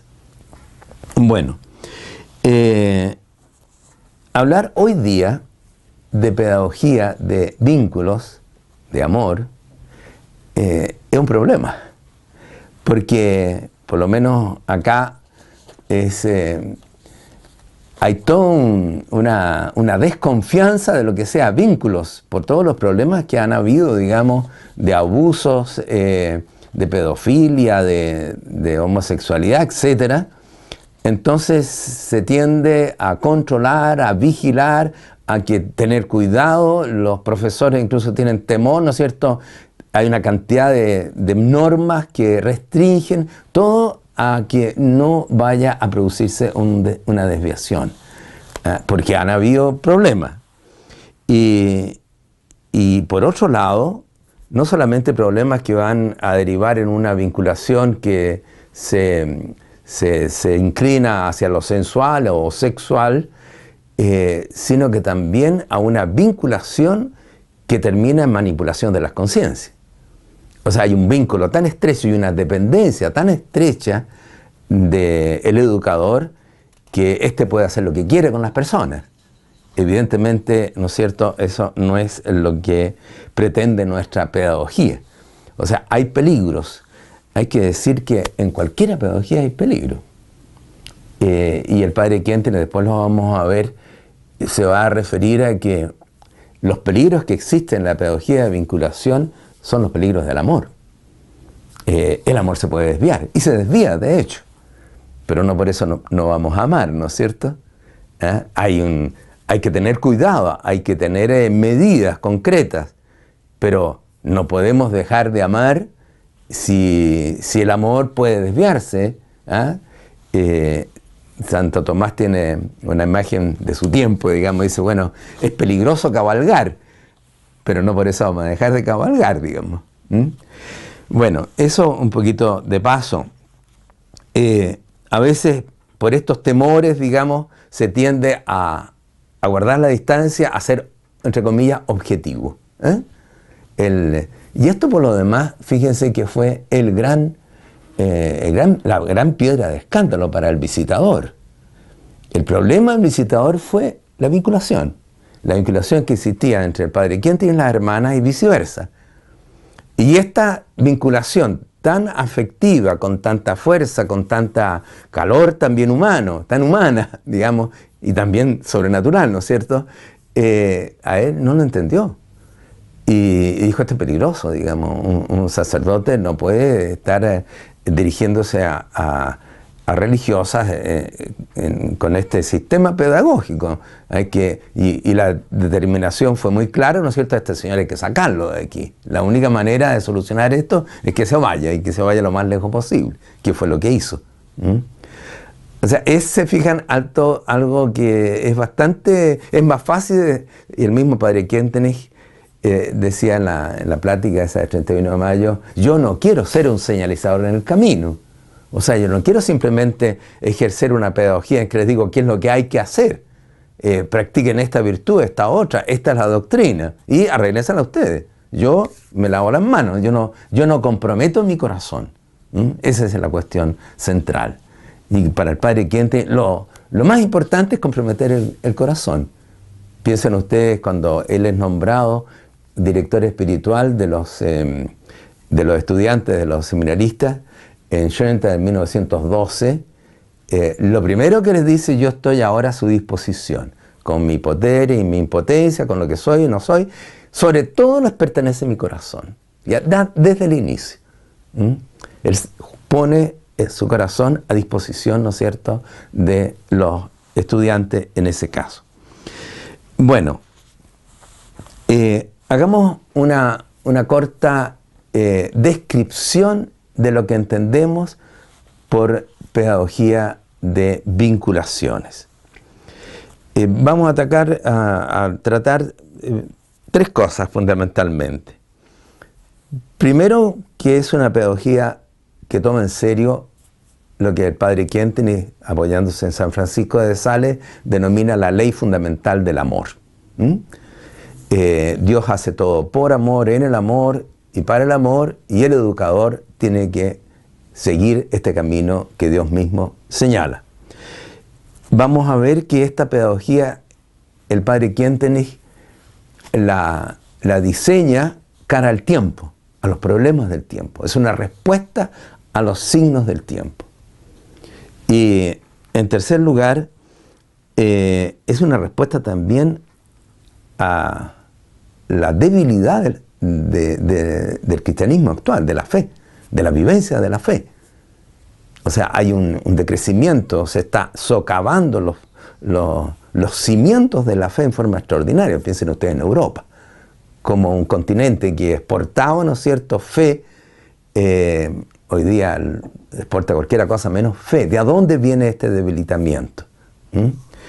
Eh, primero, ¿en qué consiste? Hablamos de pedagogía de vinculaciones. Cuando hablamos de vínculo, estamos hablando de amor. Podríamos decir, es una pedagogía del amor. Eh, cómo el padre Kentenich amplía el horizonte y no se detiene solo en la pedagogía del amor a personas, sino que también la va a ampliar a el amor a ideas, a lugares, al terruño, ¿no es cierto?, a las cosas. Eh, por eso habla de vínculo, es más amplio. El amor a ideas, vamos a tratarlo después, eh, a primera vista, ¿por qué amor a ideas? ¿Eh? Amor al lugar se entiende un poco más. En todo caso, el, paradigma es el amor personal, interpersonal. O sea, una pedagogía que cultiva la relación de amor, la relación recíproca de amor. Pero decir también vínculo estamos hablando de una relación permanente. Yo puedo tener un, encuentro amoroso, una, amistad, digamos, en un viaje que dura, qué sé yo, eh, el periodo que tuvimos juntos en el viaje, de un par de horas. Eh, me hice amigo de una persona. Mm, no es la idea. El vínculo es un vínculo de amor, de amor afectivo, por lo tanto, de un amor que es libre, lúcido, permanente, estable. De otro modo, de otro modo no se produciría lo que es el alma de la, la vinculación, crear una comunidad estrecha entre el educando y el educador, o entre la comunidad, ¿no es cierto?, y el educador. ¿Mm? Eh, por eso una pedagogía de vinculaciones, que de parte del objeto que yo amo, al cual estoy vinculado, como lo acabo de decir, ¿no es cierto?, va a comprender personas, cosas, lugares, ideas. Y eso lo vamos a analizar ahora, por lo menos algunas de las proyecciones más en detalle. Respecto al sujeto que ama, el tipo de amor que tengo que entregar el padre quien tiene acá acentúa algo que podría ser evidente, pero que tradicionalmente no era y tampoco es evidente. Eh, tenemos un amor instintivo, un amor espiritual y un amor sobrenatural. Esa es la virtualidad del verdadero amor cristiano. ¿Por qué? Porque tenemos cuerpo y alma y porque estamos inmersos en el mundo sobrenatural por la gracia. O sea, cuando amamos, eh, piensen ustedes, cuando la Virgen María ama a, su niño y lo estrecha en su brazo, ¿no es cierto? Lo está amando ¿cómo? ¿Con un amor sobrenatural? Claro, de todas maneras. Con un amor espiritual también, pero también con un amor instintivo de mamá. ¿eh? Eh, y que es un amor tremendamente fuerte, lo vamos a ver después. Eh, hay un amor entonces que vincula al tú de corazón. Ahora, sin estos vínculos de amor, la persona no crece. Y el Padre Quente nos lo expresa así. Según la intención de Dios, un niño debería crecer normalmente en un organismo de vinculaciones integral. Tiene que introducirse y arraigarse en vinculaciones a lugares, a personas y a ideas. Eh, dice el padre, trae una imagen que es muy gráfica también, eh, la toma creo de Pestalozzi, Dice, el, ser humano es un ser vinculado a un nido. Y hoy día se ha destruido el nido. Lo vamos a ver en el punto siguiente. Es, un, es como la araña en la telaraña. La araña subsiste, vive, ¿no es cierto? Se mueve en una telaraña que ella misma ha ido tejiendo. No existe, por así decir, bien sin estar en la telaraña. Esa es una imagen de de esta ley fundamental, digamos, en el fondo, porque somos imagen de Dios. Y, Dios es amor. Y si el hombre no tiene amor, no da y no recibe amor, se enferma. Se enferma psíquicamente y se enferma también corporalmente.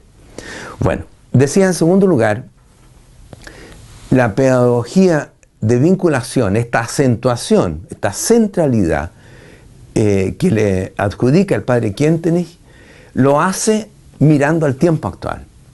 O sea, él tiene un diagnóstico muy claro del tiempo. Eh, dice, la enfermedad de nuestra cultura es el desarraigo. Eh, dice en, en un lugar, ya hace mucho que el amor es un huésped infrecuente en el mundo. En otro lugar dice, eh, el hombre actual es un fakir en el amor, digamos, no, eh, es un raquítico en el amor. Eh, me recordaba en este contexto una frase, no sé si es literal, de Saint-Exupéry en El Principito, donde dice, la amistad no se compra en los supermercados. Esa es la realidad hoy día. El hombre está viviendo un desarraigo, un descobijamiento radical, y en todos los órdenes.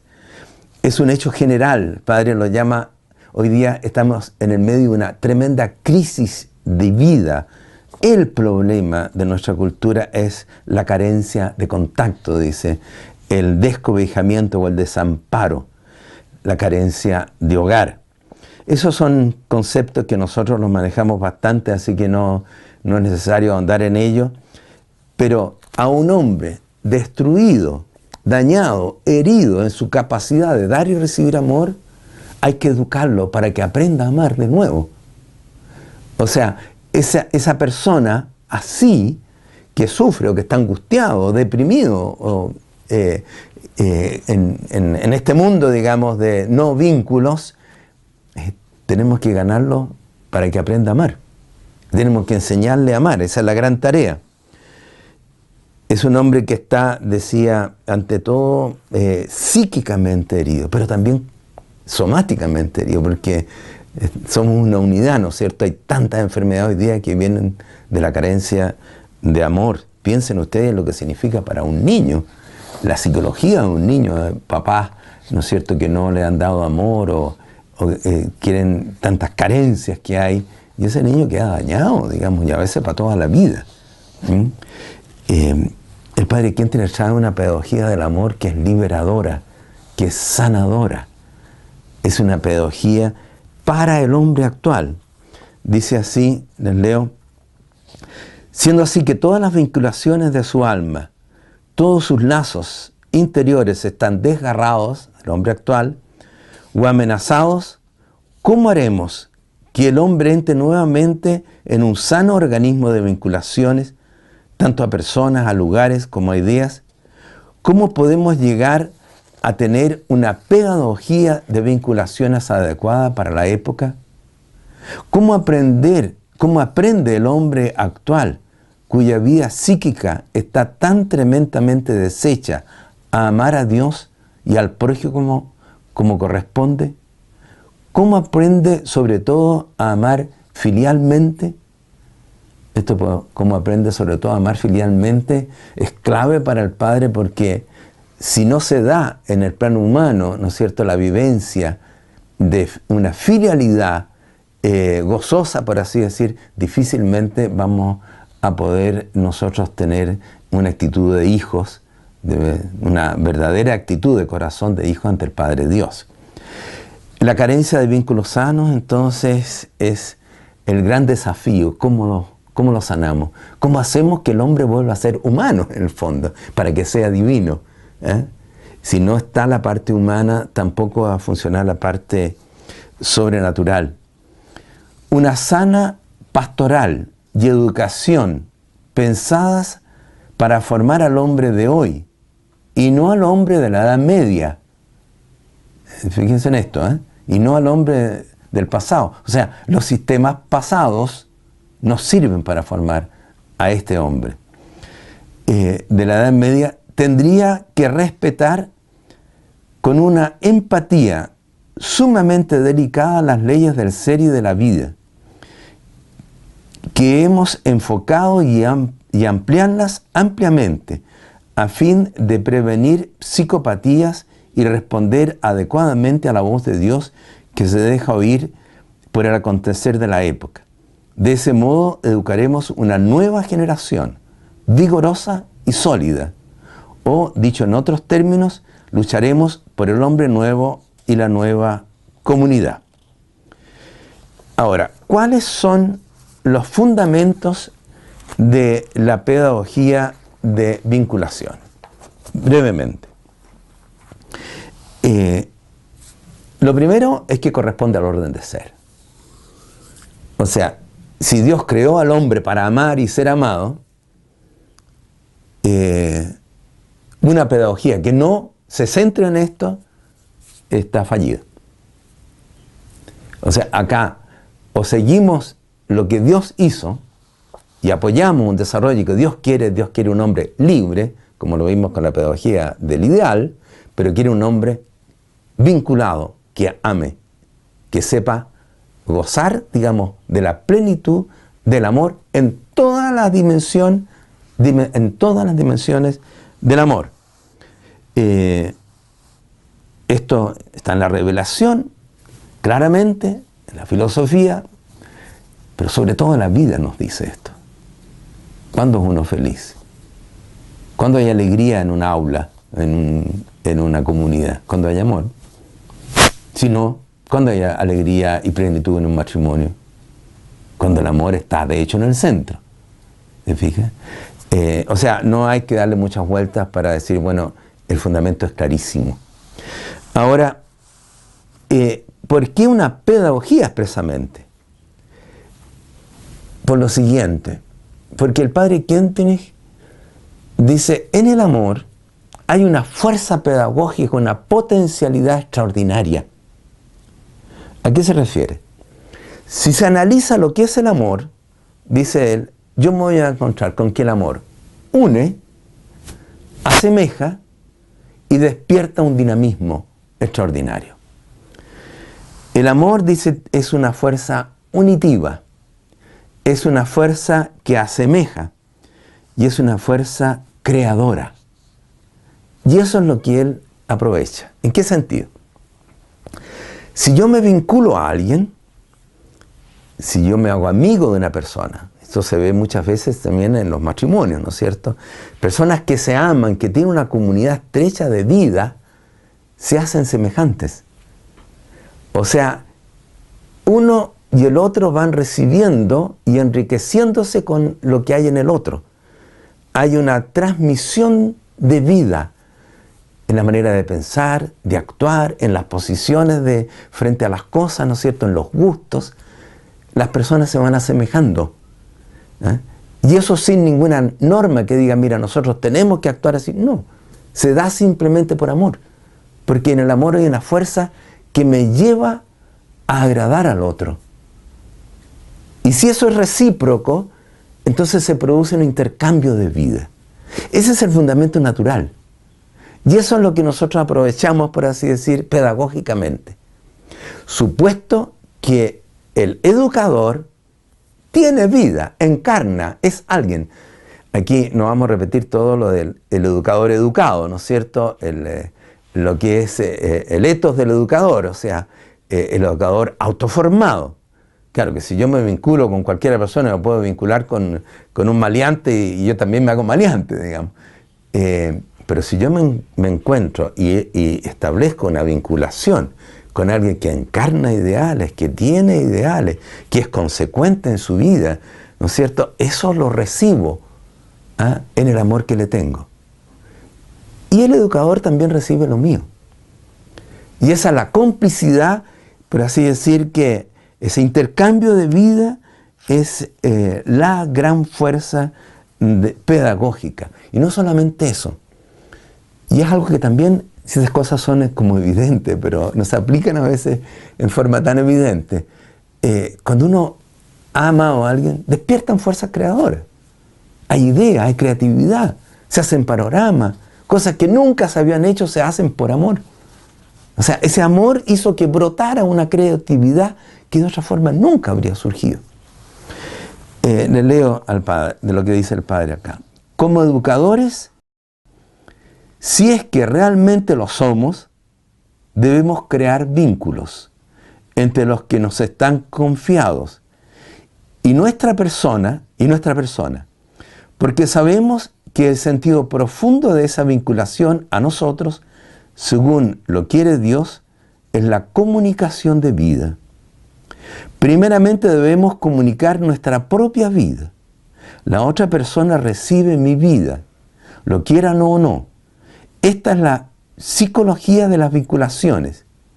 Este es el principio creador. Piensen ustedes en la fe. ¿Cómo transmito la fe? Yo puedo hablar, disertar sobre la fe, enseñar, instruir, pero no educo en la fe así. ¿Cuándo realmente educo en la fe? Cuando alguien me motiva a tener yo fe. Cuando yo lo aprendo vitalmente de esa persona. Cuando yo me uno a esa persona y eso que él tiene o ella tiene, lo quiero hacer mío. ¿Mm? Eh, o sea, es el vínculo, la comunicación de vida. En la vinculación, en primer término, se sacia mi necesidad de cobijamiento. O sea, el, educando viene a mí porque necesita un apoyo, necesita a alguien. ¿eh? Necesita un padre, una madre en el fondo. Eh, y así, digamos, encuentra respuesta a esa necesidad de cobijamiento que tiene. Es lo que los antiguos llamaban afecto unitivo. En segundo término, por medio de esa vinculación, asumo la actitud de la persona amada, no solo de forma intelectual, sino también instintiva. El Padre va a hablar muchas veces de lo instintivo, después vamos a referirnos de nuevo eh, a ello. Ahora, eh, hoy es esto imprescindible. En este contexto incluso que le decía al inicio, de, una nueva distancia a los vínculos. Eh, dice el Padre, hoy es imposible presentarse con exigencias ante nuestra juventud si no existe entre el, entre el educador y el educando vínculos que calen relativamente hondo y arraigados en el plano sobrenatural, trascendente, en Dios, de modo que pueda plantear exigencias en nombre de Dios y logre su cumplimiento gracias a la relación mutua con el educando. Hay gente que es esperita en poner exigencias.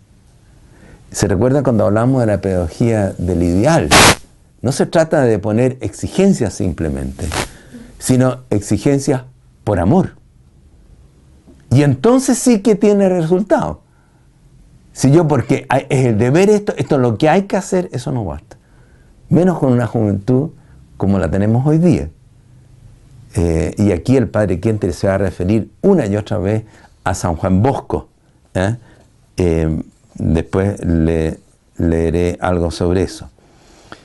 Es el poder del buen ejemplo, dice el padre, pero no un ejemplo, ¿no es cierto?, lejano por allá, en las, en las nubes, sino que un ejemplo con el cual yo convivo, que es cercano, que yo quiero y aprecio. En este contexto, estamos viendo en qué cosas se fundamenta el Padre Quienten y cuáles son lo que hace que esto funcione, por así decir. Él nombra muy a menudo una, lo que llama la ley de la transferencia y traspaso orgánico. Eh, lo que les acabo de hablar recién es de la fuerza que existe en el amor, que crea esa, esa comunidad donde hay un intercambio de vida, ¿no es cierto? Donde se aprende vitalmente del otro. Acá el Padre se refiere más a la relación de amor en el plano humano y en el plano sobrenatural. O sea, ¿cómo eh, funciona esto? Que yo, educador, tengo que llevar a esta persona a que ame a Dios, en definitiva, ¿no es cierto? Primero se va normalmente a producir un amor, un vínculo en el plano humano frente al educador o en el plano también comunitario, si vivimos eh, esta pedagogía en comunidad. Eh, pero ¿cómo hacemos que esto eh, camine hacia Dios? Que no nos quedemos encerrados en nosotros. Y esto es lo que el Padre Quientenes explica con su ley de la transferencia. dice, Dios gobierna el mundo a través de causas segundas libres. Es decir, yo llego a Dios y Dios llega a mí a través de personas. Eh, Dios quiere que yo lo ame, pero este Dios transfiere al educador, a los padres en primer lugar, a cualquiera persona que tenga el rol de educador, le da cualidades, ¿no es cierto?, que son suyas. Le da sabiduría, le da amor, le da generosidad, le da misericordia. Todo eso se lo transfiere al hombre. Y el niño o el educando transfiere a este hombre, a este educador, el respeto, el cariño, el amor filial, que en definitiva le debe a Dios. O sea, esta, esa es la transferencia mutua, ¿no es cierto?, recíproca. Eh, Dios educador, educando. Pero ahora viene la otra parte de la ley, de la transferencia orgánica y de traspaso orgánico. El educando tiene que amar a Dios en el educador. Y esto requiere que el educador tome, reciba ese amor que se le entrega, ese amor cálido, filial, y no lo guarde solo para sí, sino que lo lleve hacia Dios. Yo creo que aquí lo más, lo más claro es, eh, citarle lo que ya cité hace un ratito, eh, lo que el Padre dice en, en, la plática del 31 de mayo al final. Es como el ejemplo preclaro de todo esto. Se los leo, porque ustedes lo conocen, pero de todas maneras. Dice, al final de su plática, la Santísima Virgen nos ha regalado el uno al otro. Fíjense, padre, sacerdote, educador y las hermanas están al otro lado. Dios nos ha regalado el uno al otro. Queremos permanecer recíprocamente fieles. ¿Cómo? El uno en el otro, con el otro y para el otro. En el corazón de Dios. O sea que está muy claro, ¿no es cierto? Constituimos una comunidad, una estrecha comunidad educativa, ¿eh? donde hay unidad de corazones sobre todo. si no nos reencontrásemos allí, sería algo terrible, dice el Padre. O sea, si yo acaparase para mí el amor que ustedes me dan eh, y no lo transfiriera a Dios, entonces liquidamos todo el sistema. ¿Mm? Em, no deben pensar, vamos hacia Dios, por eso debemos separarnos, que es la gran consigna de la eh, espiritualidad tradicional. Solideo, solo Dios basta. ¿eh? Eh, lo único que importa es que tú llegas a Dios. Toda la espiritualidad antigua, virginal o conventual, requería desprenderse de todos los amores humanos para llegar a Dios, más libremente y más derechamente. ¿Mm? Eh, no deben pensar vamos hacia Dios, por eso debemos separarnos. Yo no quiero ser simplemente un señalizador en la ruta. Eso es lo clave. O sea, yo no quiero simplemente enseñar y decirles cómo hay que hacer las cosas aquí. Ah, o decirles, mira, con estas prácticas que ustedes hagan van a ser santos. Y si ustedes conquistan esta y esta virtud, van a ser perfectos. ¿eh? Eh, yo les digo cómo hay que hacerlo. Pero yo, ahí nomás, objetivamente lejos. Porque esto es peligroso meter demasiado aquí el corazón. No, dice el Padre Kentri. Vamos el uno en el otro y con el otro. Y esto por toda eternidad. Cuán errado sería ser solo señores ahora en el camino. Estamos el uno en el otro, junto al otro, para encendernos mutuamente. Es, increíble que diga el Padre esto, ¿no? O sea, para estimularnos mutuamente. Porque el amor tiene esta fuerza creadora. Piensen ustedes en Schoenstatt, en el 20 de enero, en el Jardín de María. Todo el esfuerzo por la santidad parte del vínculo de amor de las hermanas al padre y del padre a las hermanas. Eh, van el uno en el otro. Si esto se quedara encerrado, y ese es el peligro, ¿no es cierto?, de personas que acaparan ese amor, eh, vamos a verlo luego, el amor instintivo, afectivo, puede ser muy egoísta, pero ahí se, echa a perder todo el, proceso. ¿eh? Hay personas que acaparan, ¿no es cierto? Y, como les decía adelante, que pueden manipular o que caen, digamos, en, eh, una, caída de ícaros, como dice el padre, en una mayor sexualidad después, en un desenfreno sexual. Em, nos pertenecemos el uno al otro, hasta, también en la eternidad estaremos el uno en el otro. Este es el eterno habitar del uno en el otro propio del amor. Y entonces, permaneciendo el uno en el otro, contemplaremos a nuestra querida Madre y a la Santísima Trinidad.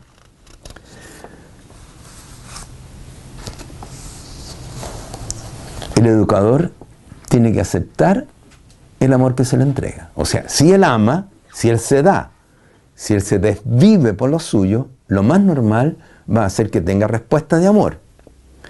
Eh, y ese amor que se le da normalmente primero es un amor primitivo, infantil. Y aquí el padre va a, a, detenerse muchas veces porque hay gente que tiene miedo de esto. O sea, un amor imperfecto, entonces cuidado. Dice el padre, no, es un amor que tiene que madurar. Lo importante es el educador que tenga posesión de sí mismo, que sepa que esté bien puesto él, digamos. ¿eh? Eh, y que tenga la capacidad de recibir ese amor imperfecto, ¿no es cierto?, eh, primitivo, infantilista, y por muchos caminos va a hablar de ideales, va a vincular a lugares, a cosas, a personas del orden natural, va a enseñar la autoformación, ese amor que es primitivo va a ser un amor maduro luego. Es un proceso, pero eso hay que asumirlo. Y es, dice el padre tiene curiosamente dice esto, es más difícil saber recibir amor que dar amor. ¿Eh? Eh, yo creo que fue su propia experiencia porque a él empezó a sanarse cuando empezó a dar amor. y aprendió realmente a amar en plenitud cuando aceptó ese amor que se le daba. ¿Mm? Bueno, eh, el error entonces es no traspasar eh, o traspasar inorgánicamente a Dios. pronto hacia Dios, la Virgen, digamos, el mundo natural y déjenme a mí de lado. Ese es el otro peligro. Y se caemos en un sobrenaturalismo, ¿eh?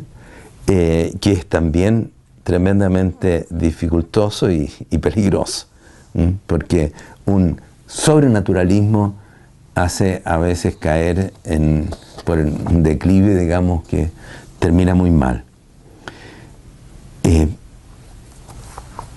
para terminar esta primera parte, eh, las dimensiones de la pedagogía de vinculación. Tenemos una pedagogía que se basa, ¿no es cierto?, tiene fundamentos sólidos, es una pedagogía que responde al tiempo, es una pedagogía que se vive en contexto de lo que acabo de explicar, y es una pedagogía que tiene estas dimensiones. En la pedagogía, en primer lugar, en el plano personal, relación de vínculo educador-educando. Y en segundo lugar, relación de vínculos comunitarios. La pedagogía de vinculación es una pedagogía comunitaria. Eh, se practica en grupos, en comunidades, etc. En segundo lugar, es una pedagogía de vínculos eh, a lugares, a cosas, al terruño, al hogar. Y en tercer lugar, es una pedagogía de vínculos a ideas. La pedagogía, lo dije antes, de vinculación, también la comprendemos, vinculación personal a personas del orden sobrenatural. De ahí el padre habla, ¿no es cierto?, de pedagogía de la alianza.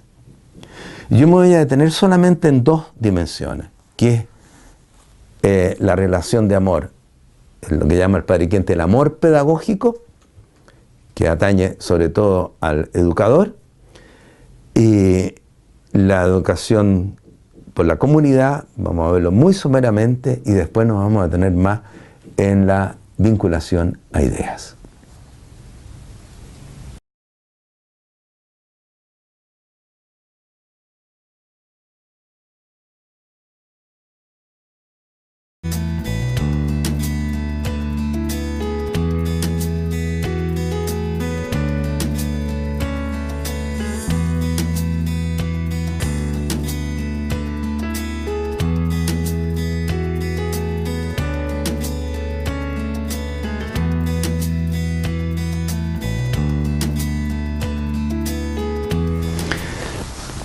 Vamos a entrar ahora entonces a analizar las dimensiones de la pedagogía de vinculaciones. Y en primer lugar, la pedagogía de vinculaciones del educador con el educando y, viceversa. Luego, eh, un par de palabras sobre la pedagogía comunitaria. Empiezo leyéndoles, leyéndoles algo que, que el padre lo dice a cada rato casi. Dice, los educadores son personas que aman y jamás dejan de amar. Quizás yo sea una persona de gran intelectualidad y vida interior, al punto de asombrar al mundo, pero solo educaré a otros en la medida en que realmente ame a los que me fueron confiados y esté dispuesto, por amor, a brindarme a otros. Procuremos siempre formar tales personas, cultivar tales vinculaciones personales. Fíjese que es, bien claro acá el padre. ¿eh? O sea, no, no se trata de ser una persona destacada porque pienso mucho o porque soy muy santo, ¿eh? tengo una vida interior extraordinaria. Eso no quiere decir que soy educador. Hay santos que no son educadores, ¿no es cierto? Ya se podría decir el ejemplo, bueno, en el sentido amplísimo, claro. Eh, pero acá está en juego eh, un vínculo netamente personal. Ahora, hay tantos educadores que actúan, como, ¿cómo decirlo?, por eventos, ¿eh? Que educan como asaltos, así. Una jornada, un retiro, una plática. Entonces van de cosa en cosa, pero no se vinculan realmente, no se crean vínculos, o se crean vínculos a veces de pura camaradería, llamémoslo así. ¿ah? de, convivencia, de somos buenos amigos, eh, pero no se educa. Así no se educa. Y, y en este sentido, el padre desde el inicio pone muy claramente, es un amar con todo el corazón, con toda mi instintividad, por así decir. Pero una instintividad que está bautizada en, la razón y, y purificada en la fe. Y ese vínculo de amor, exige tremendamente el educador. Ser buenos amigos, organizar algo, ¿no es cierto? Pasarlo bien, eh, estamos todos aquí unidos, digamos. Eso no, es eh, precisamente el atmósfera que está pensando el padre Quentin. ¿Por qué?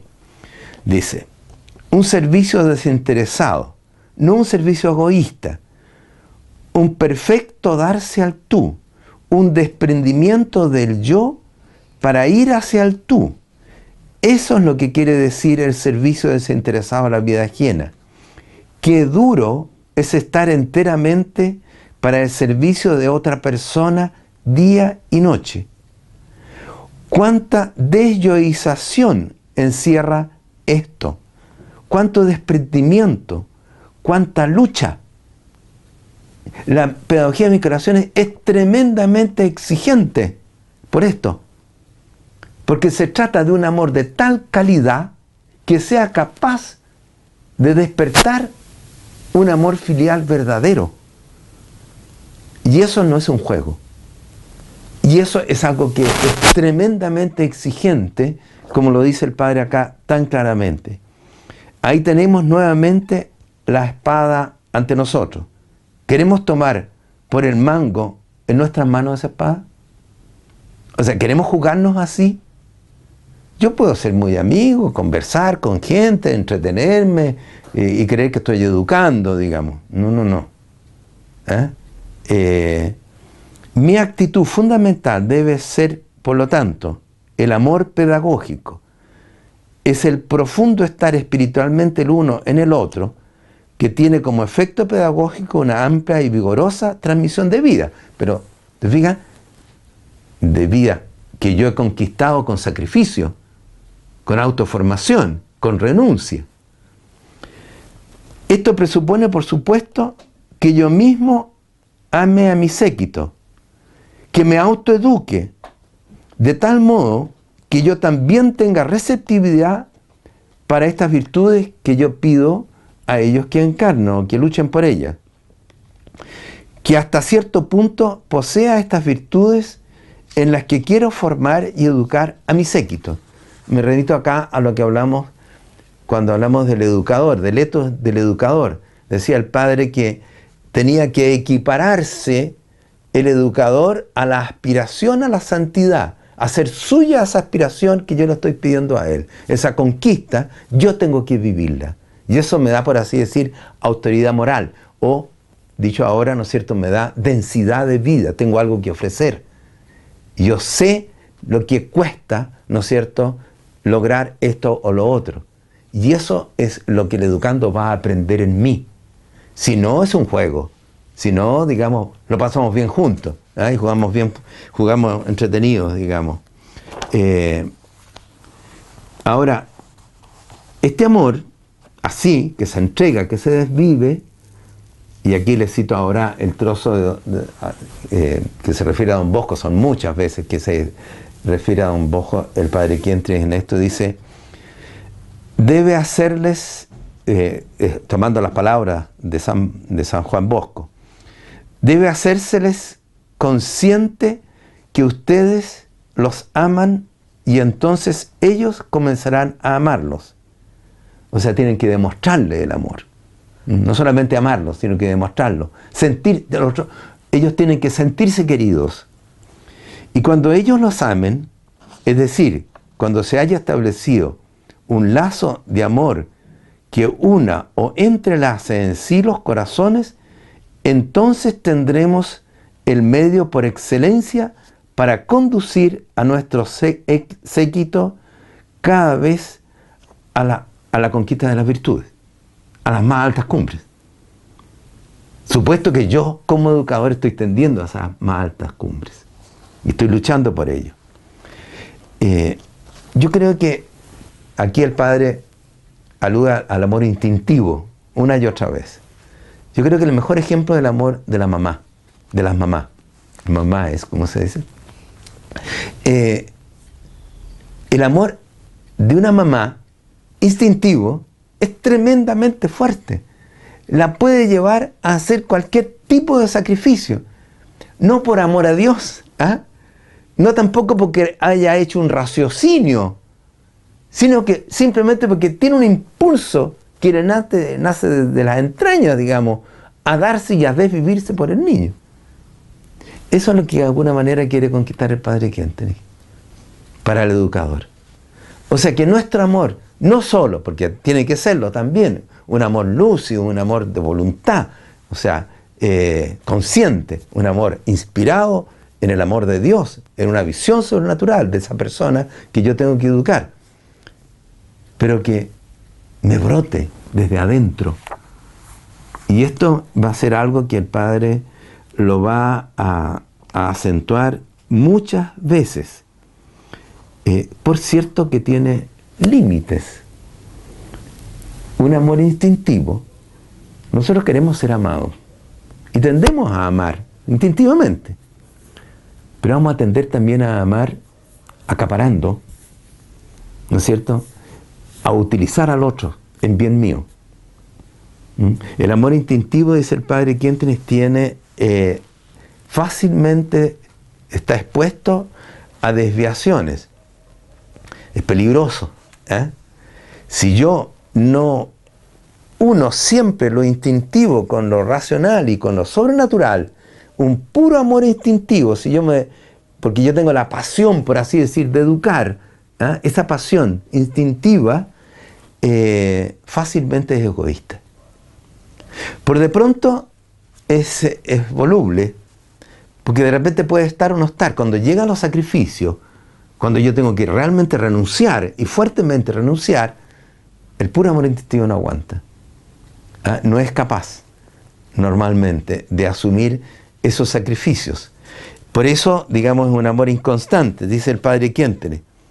Se dan cuenta, el amor instintivo se separa del amor natural, espiritual y sobrenatural.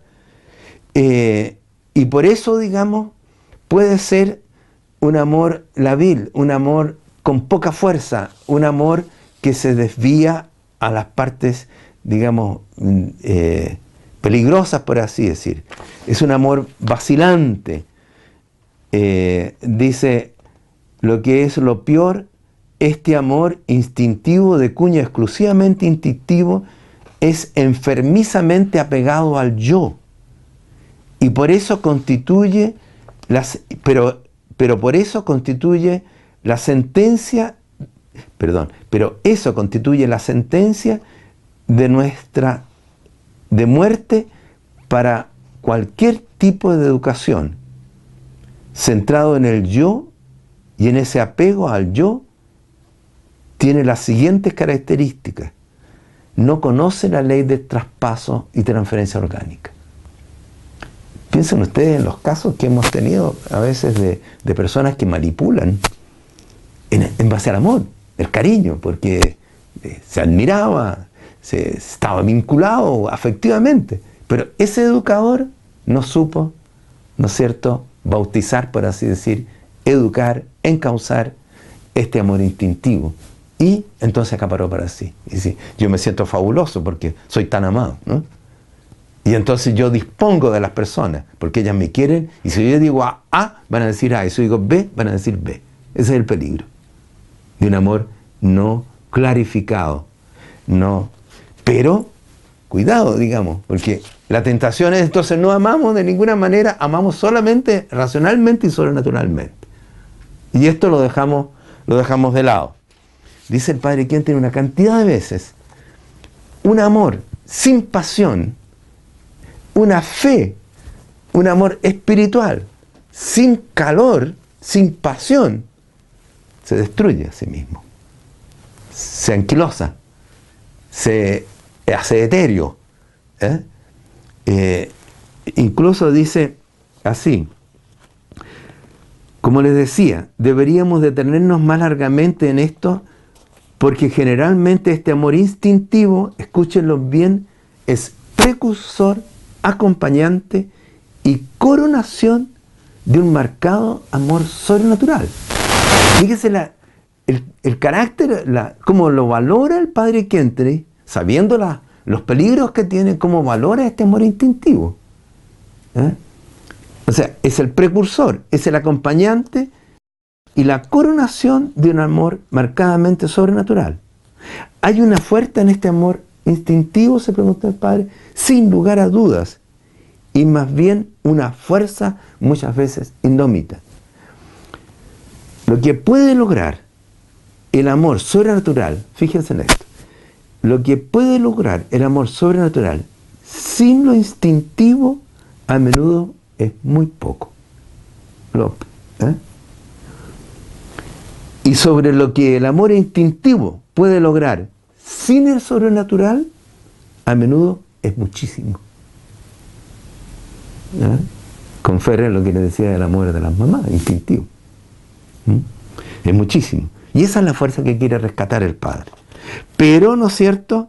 Eh, cuidado acá con separar este amor instintivo del amor sobrenatural eh, o, si ustedes quieren, de una, de una pedagogía de vinculaciones sin la pedagogía de la alianza. ¿eh? O sin la autoformación. Siempre va todo esto, tiene que ir todo esto unido. Pero por otro lado, ¿no es cierto? Eh, lo que le decía, un, un amor sobrenatural, sin lo instintivo, es un amor, en el fondo, que le falta fuerza. Eh, bueno, habría mucho. Ustedes tienen el texto eh, en sus manos, después pueden, pueden leerlo y le, termino con algunas reflexiones del Padre acá eh, respecto al amor espiritual y sobrenatural sin calor, digamos, sin, sin fuerza instintiva. Dice, pero aquí viene el gran peligro.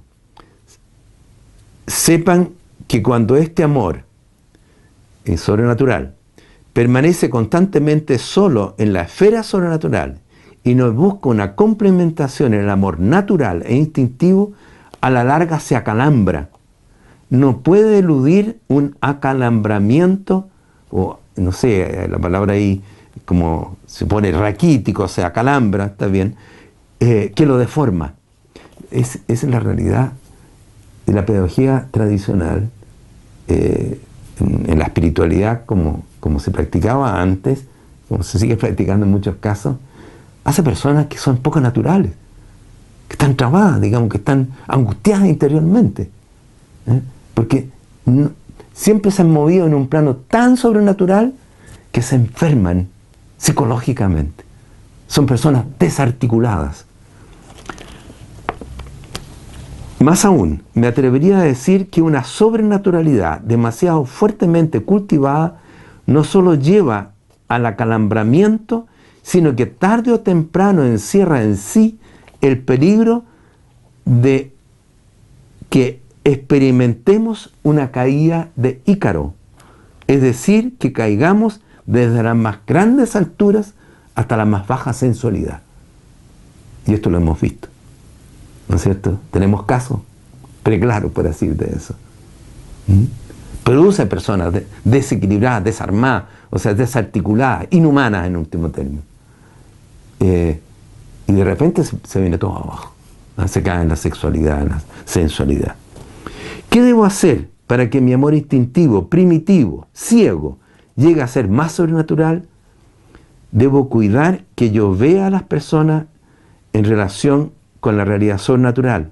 Existe, por cierto, personas que son muy poco receptivas para el amor instintivo. Fíjense, pienso que a la larga no serán fecundas en la educación. Tenemos que romper, dice el Padre Quente, con el impersonalismo. Este, este fue el gran, el gran salto que dio el Padre, digamos. Esto revoluciona la manera de educar realmente. ¿eh? Eh, esto es nuevo, es nuevo y antiquísimo, pero eh, tenemos que romper con el impersonalismo. Pero a la larga, a ese impersonalismo le falta calidez. Tenemos que dar el golpe de gracia al impersonalismo en nosotros. Eso le costó 14 años al padre Kentenich, en Dachau, eh, perdón, en, Milwaukee. 14 años por esto, porque se jugó por esto. ¿Mm? Se atrevió y no lo entendieron para nada. ¿Y cuál va a ser siempre la tentación? Amar a los santos, ¿no es cierto? Incluso amar al Padre quien tiene por allá en el cielo. Bueno, no tiene ningún peligro. El peligro estaba cuando estaba con cuerpo y alma aquí en la tierra. El problema es si yo me atrevo a ponerme en esta línea del Padre aquí en la tierra. Y personas que se entreguen a personas así y que encontremos personas que también se puedan dar como el Padre, pero así. Es peligroso. Es más limpio los otros, pero enferma.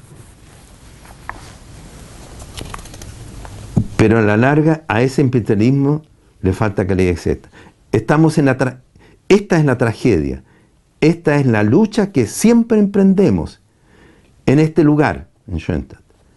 La lucha por vencer el mecanicismo y la mentalidad separatista.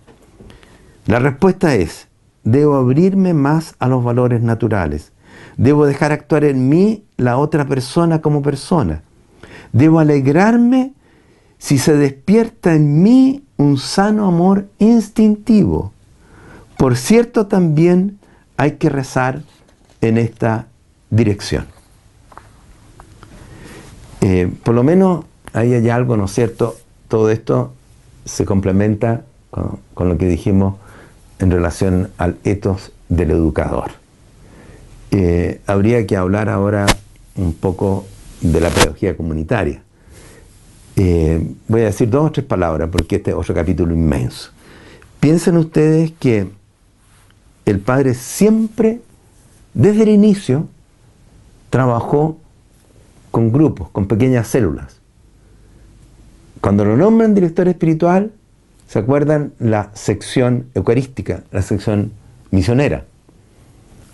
Al poco tiempo, la creación de otra comunidad, la congregación mariana. Se funda Schoenstatt y empieza toda una seguidillas de comunidades. La comunidad de la federación, los institutos, comunidades libres, comunidades oficiales, grupos. Schoenstatt está, eh, digamos, pero proliferan las comunidades como elemento educativo. ¿Mm?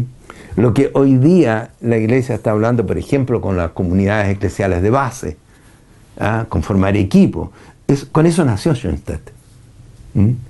Ahora, eh, ¿cómo lo hacemos? ¿Cómo trabajamos con el grupo? ¿Eh? Yo aquí solamente les voy a nombrar algo que fue nuestra experiencia en el trabajo con, con los grupos de la rama de familias Dijimos, el grupo tiene cinco dimensiones. Si quiere ser una célula pedagógica, tiene que abarcar cinco dimensiones. El grupo tiene que ser, por de pronto, una comunidad fraterna. Vínculos personales. Tiene que ser una comunidad de formación, de autoformación. O sea, tenemos comunidad de corazones, pero autoformándolos, trabajando seriamente. Tiene que ser una, una comunidad sumergida en Dios, una comunidad de oración, vínculos humanos, fraternales, pero en Dios, que se están exigiendo un cambio. El grupo tiene que tener también una dimensión apostólica. Expresamos nuestro amor, nuestro dinamismo se vuelca. Yo no puedo amar a Dios o estar en un grupo del movimiento sin una clara dimensión apostólica. Y, por último, el grupo tiene que tener una dimensión de ideal, una orientación por un ideal. Aspiramos, en el caso de, la rama de familia, a una santidad matrimonial. Bueno, eso ustedes lo van a ver después o leer en, los textos que, se les, que les entregamos, nos queda, y en eso nos vamos a detener, la vinculación a ideas, porque tal vez bastante poco tratado. ¿eh? en cambio, las otras cosas ustedes las encuentran, la vinculación a las cosas, la vinculación a los lugares, a las personas, la jornada pedagógica de 1951, que surge el hombre, el hombre nuevo, es riquísima en relación a eso, la vinculación al hogar.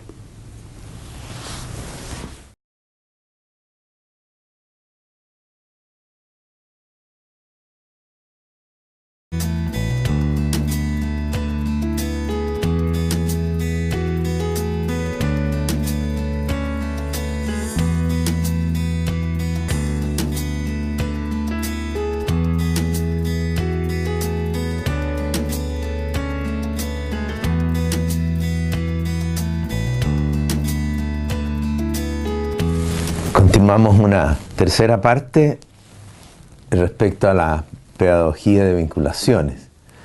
Se recuerdan, dijimos, la pedagogía de vinculaciones incluye las vinculaciones personales, la vinculación al educador, vinculación a la comunidad, la vinculación personal a personas del mundo sobrenatural, a la Virgen, la pedagogía mariana, pero también, dice el Padre Quientenis, incluye la vinculación a las cosas, a los lugares y a las ideas.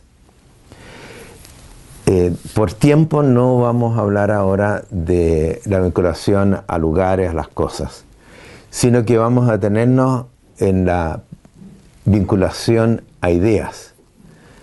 Respecto a la vinculación al lugar, por ejemplo, ustedes en la jornada pedagógica de 1951 encuentran una amplia exposición del padre Kientenich sobre la vinculación al hogar, a lugares. Ahora, como les digo, nos dedicamos a la pedagogía de vinculaciones a ideas, que es algo muy importante en el padre Kientenich, pero a lo cual normalmente, diría yo, le damos poca importancia. Eh, piensen ustedes nosotros hablamos de la cruzada, ¿no es cierto?, del pensar, amar y vivir orgánico.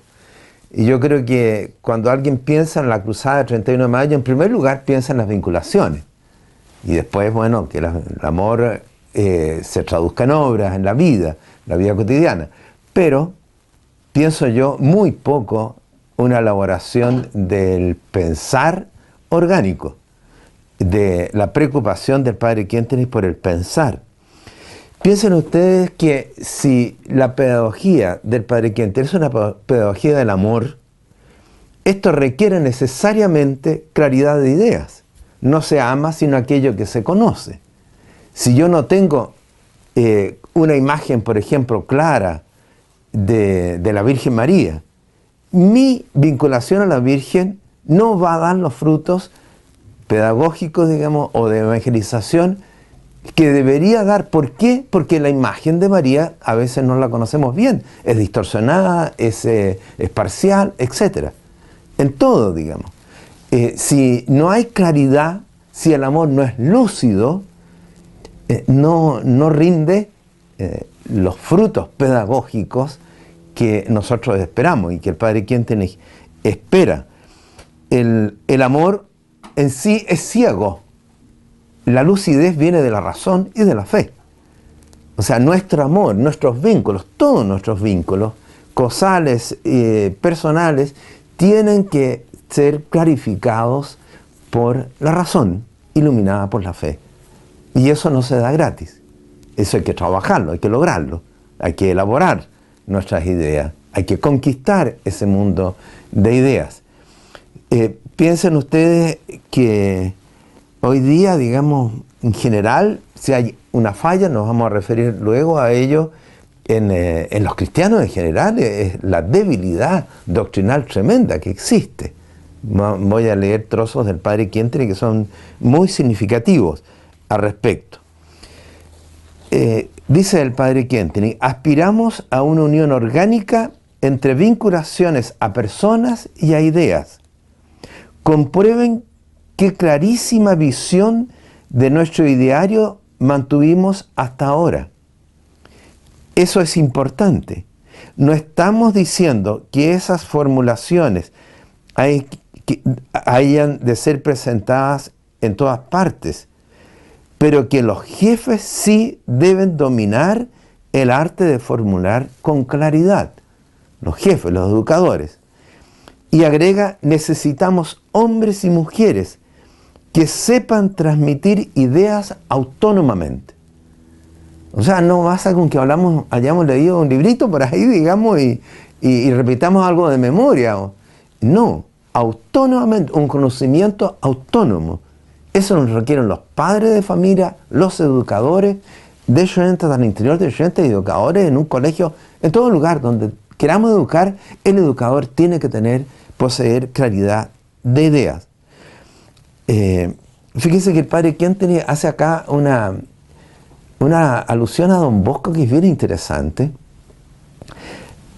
ustedes saben, y lo hemos eh, visto varias veces, el padre eh, cita muchas veces a, don Bosco como el ejemplo preclaro de de una pedagogía de vinculaciones, del amor. ¿Se recuerdan? Ustedes tienen que amar a, a, los suyos, tienen que demostrarle el amor y así ellos van a aspirar realmente a conquistar aquello que ustedes le presentan como ideal. Eso lo repite muchas veces el padre. Pero acá dice otra cosa. Además, a diferencia de don Bosco, proclamamos además expresamente una vinculación a ideas.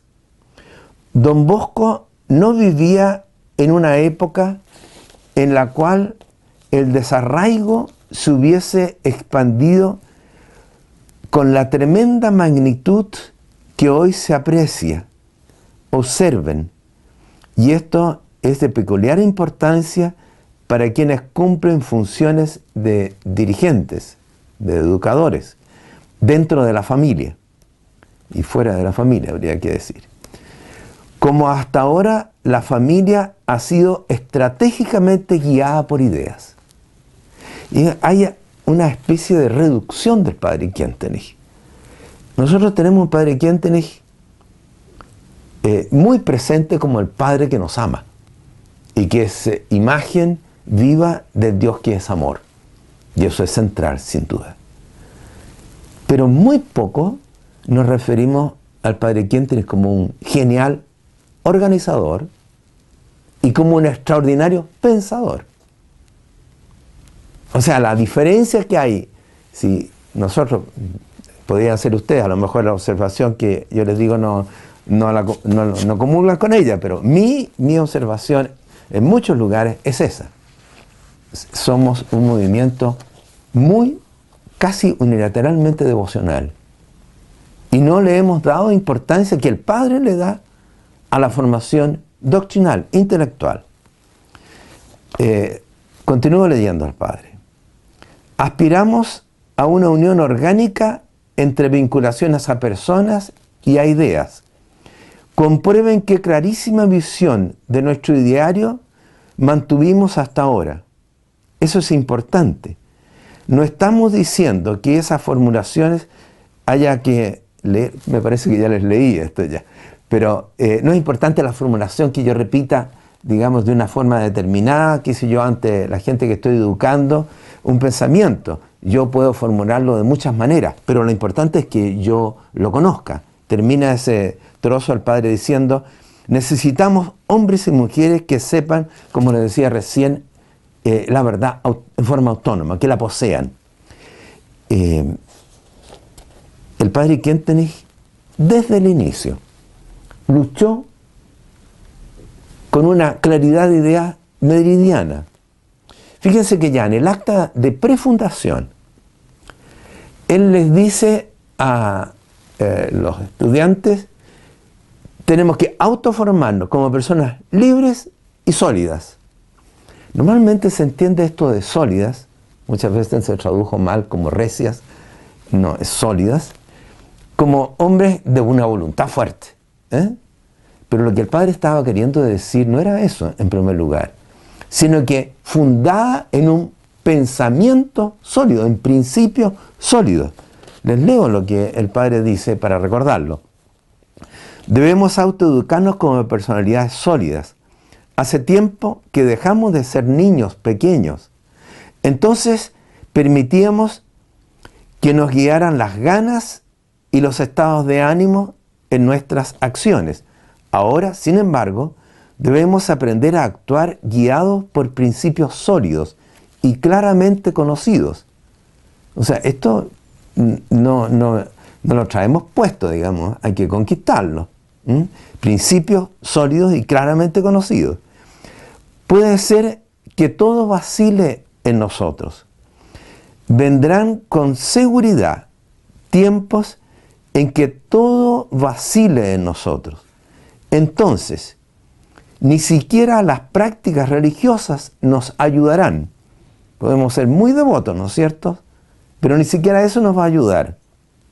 Solo una cosa nos puede ayudar, la firmeza de nuestros principios. Tenemos que ser personalidades sólidas. Más claro, echarle agua, ¿no es cierto?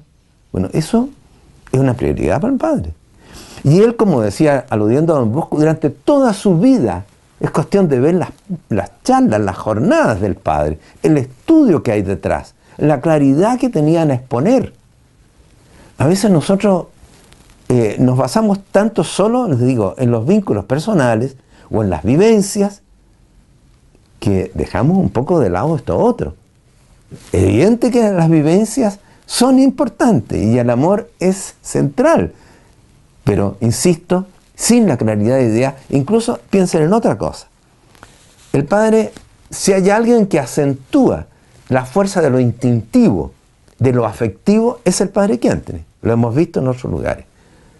Pero al mismo tiempo dice, esos instintos, esos impulsos primarios tienen que ser asumidos, clarificados por la razón y por la fe.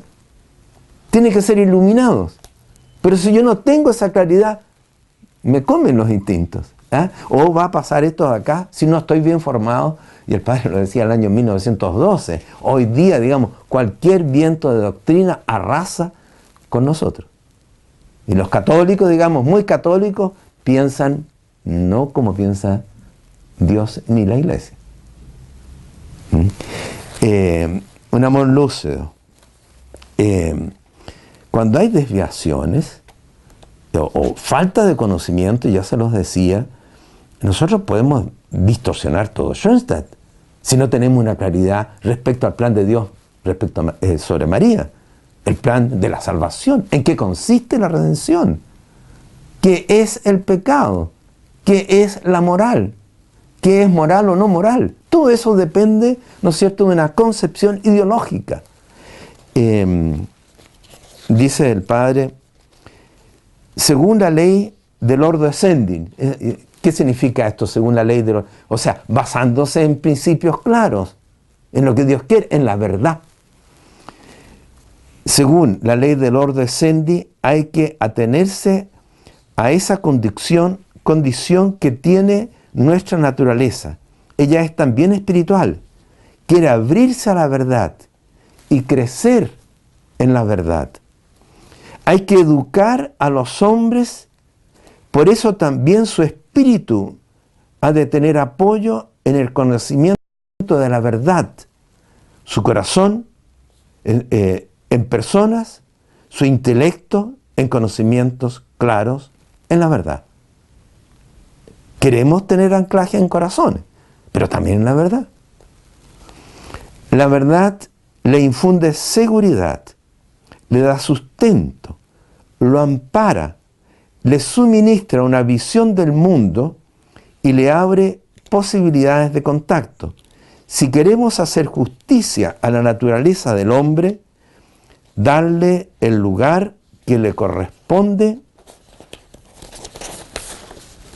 Procuremos entonces de descansar en verdades fundamentales.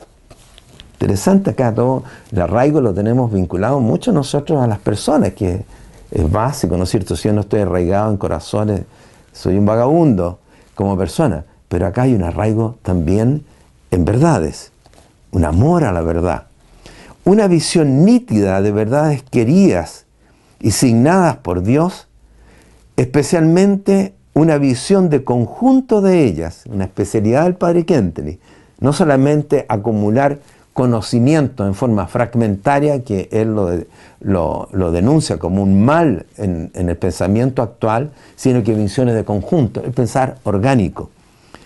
Eh, una visión de conjunto de ella es a la vez medio para obtener sustento firme de cara a las carencias de estabilidad, de principios y de carácter que se observan en el tiempo actual.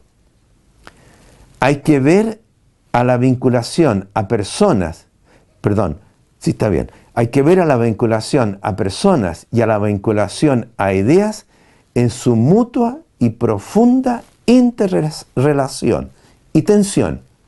O sea, hay una tensión aquí, es cierto, pero cuidado con que nos vayamos por una unilateralidad solamente en una dirección nosotros. Y esta tensión necesaria desaparezca. Más adelante hablaremos de esta última cuando expongamos todo el problema del terruño en la jornada del 51. El hombre inestable de hoy necesita también un terruño, precisa varios apoyos en medio de los vaivenes de los tiempos que corren. Y esto, dice el padre Quentenich, ciertamente vale muy mucho para nosotros, prioritariamente para nosotros como educadores. Todo aquel que tiene una labor de educador, sea el campo que sea, tiene que contar hoy más que nunca con un trabajo con ideas. Tiene que estudiar, tiene que reflexionar, tiene que poder debatir, comparar, poder convencer a otros, dar razón de lo que cree o de nuestro mundo. Mucho depende entonces de que en la educación de los que nos fueron confiados brindemos un firme apoyo en un conocimiento claro que sea asumido como norma para la vida cotidiana. Es una, una, ¿no es cierto? una frase lapidaria la del padre acá. Nosotros, depende de nosotros, de la educación que estemos dando. O sea, si damos, insisto, solamente una vinculación vivencial, llamémoslo así, desprovista de esto, o puramente devocional, no estamos formando eh, como el Padre Quien quería y veía que era necesario hoy día especialísimamente. Nosotros los católicos tenemos que estar familiarizados con estos contextos, tenemos que ayudar a educar una generación sana y fuerte, un discipulado sano. Y para ello no basta la sola capacidad de vivencia religiosa, es lo que le estaba diciendo recién, pero son palabras del Padre. Y para ello no basta la sola capacidad de vivencia religiosa, ni el solo apoyo en una comunidad religiosa. O sea, no solamente vida espiritual, no solamente vida comunitaria, no solamente devoción, sino que hace falta también el claro conocimiento religioso. ¿De a dónde? ¿Quién lo ha estudiado? ¿Quién ha estudiado Schoenstatt? ¿Quién lo ha estudiado a fondo? Yo creo que aquí hay mucho, mucho que hacer. Si nosotros queremos tener, también un papel evangelizador en la iglesia y, no tenemos esto, yo creo que hay, hay muchas comunidades que lo tienen. Y lo tienen quizás faltándole lo nuestro. Aquí es la vinculación, la vivencia y todo lo demás que conocemos de más.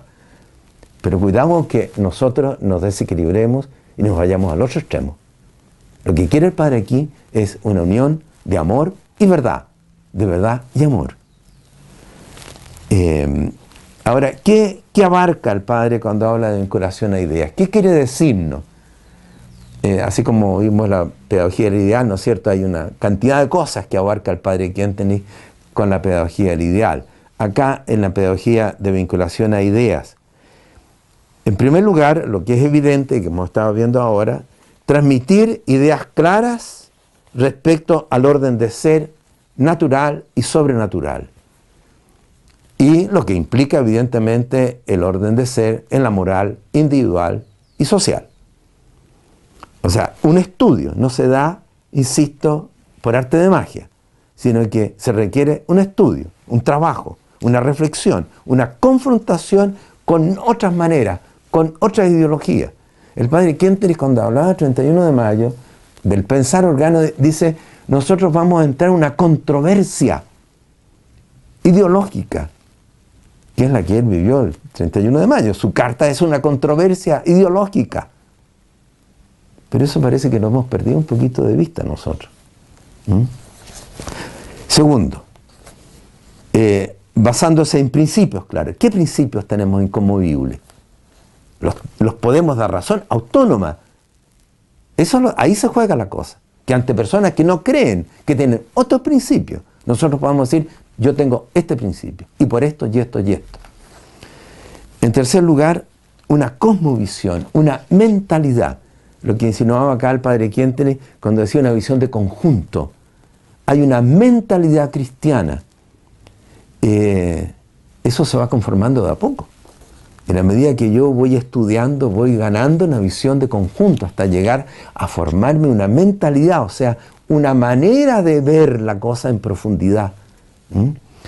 Eh, formación de convicciones, mostrar ideales. Todo eso abarca la vinculación a ideas. Ahora, si esto es válido siempre, hoy día, dice el padre Quintana, es más válido que nunca. Ya lo decía el 12, con una claridad increíble, profética, decía, vendrán tiempos, ¿no es cierto?, en que nada nos va a ayudar más que tener principios claros. ¿Por qué? Porque va a haber un, vaivén de ideas, un vendaval de ideas, porque se va a venir abajo. Hoy día todo es relativo, nada es seguro, no hay orden de ser. Estamos el Padre quien te decía, no son una revolución moral, no, es una revolución en el orden de ser. Y este cristianismo que nosotros recibimos, y podemos decir ahora, yo en tatanismo que nosotros recibimos, a veces por tradición, sin fuerte fundamento y claridad, de repente se puede desaparecer. ¿Mm? Porque no estamos fundados en principio. Contar con claridad de ideas resulta hoy doblemente necesario, dice el padre Quentenich, dado a la labilidad e inestabilidad del hombre actual. No solo requiere el arraigo en personas y lugares, sino también en un sólido conocimiento.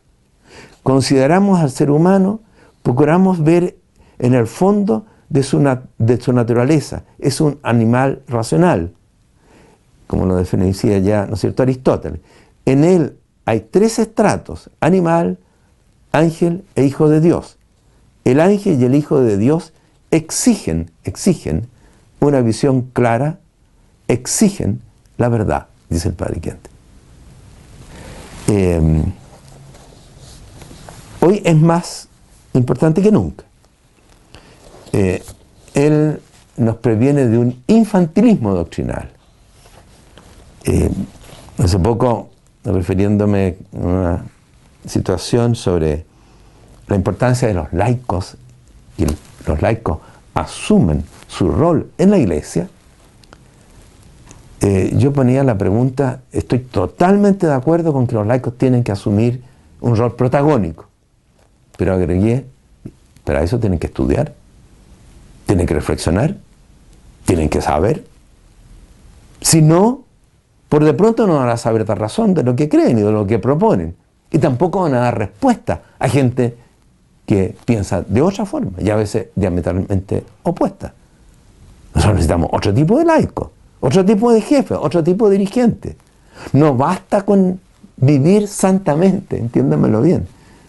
Porque yo puedo ser muy devoto, muy piadoso, muy... Eh, tengo mucho amor a Dios, pero de repente esto otro me, me falta.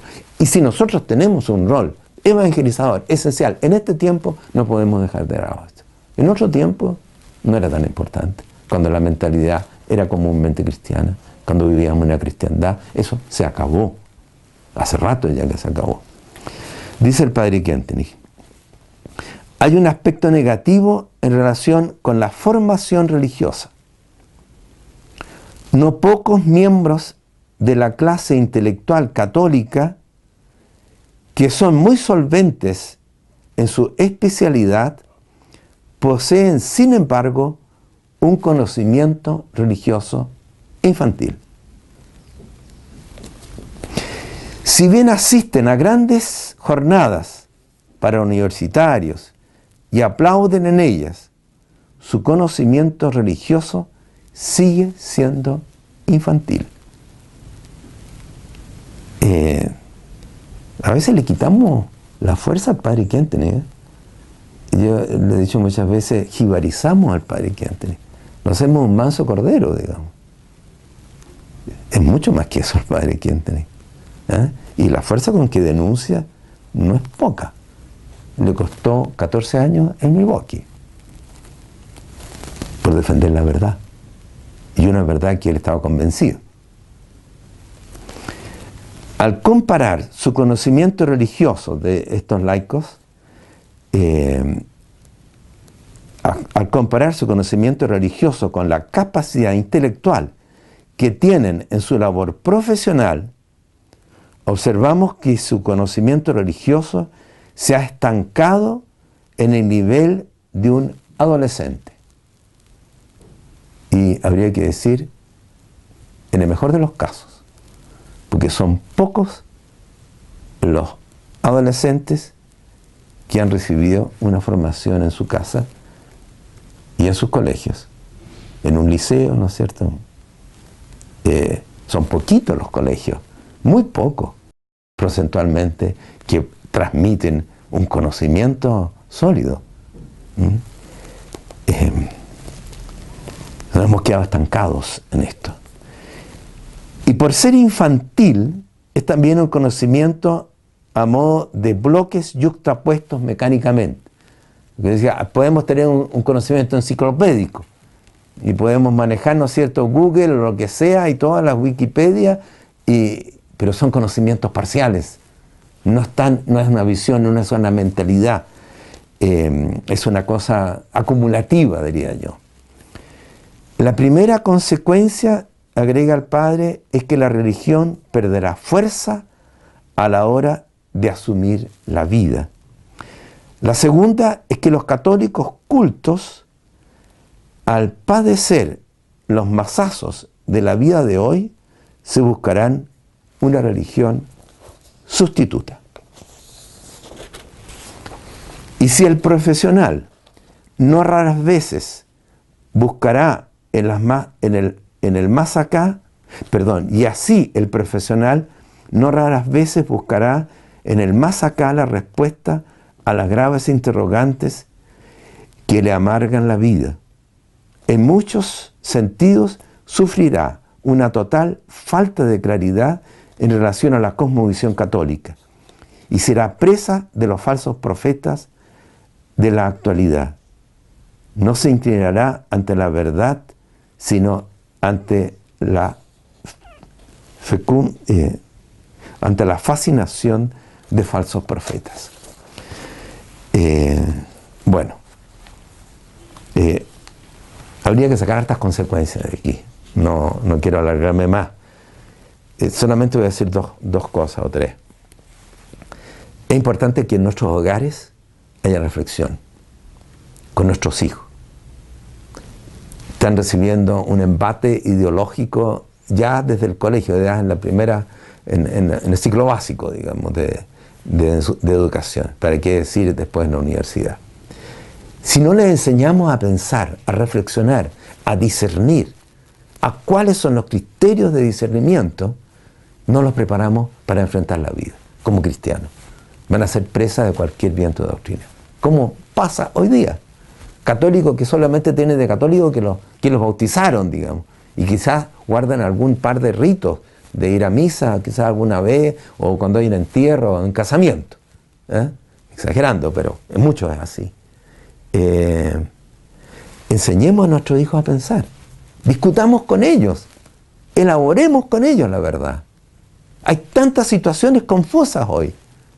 ¿Por qué, qué sé yo, no me voy a poder casar si yo tuve, qué sé yo, un traspié, me equivoqué? ¿Cómo no voy a rehacer mi vida? Eso hoy día todo piensa así.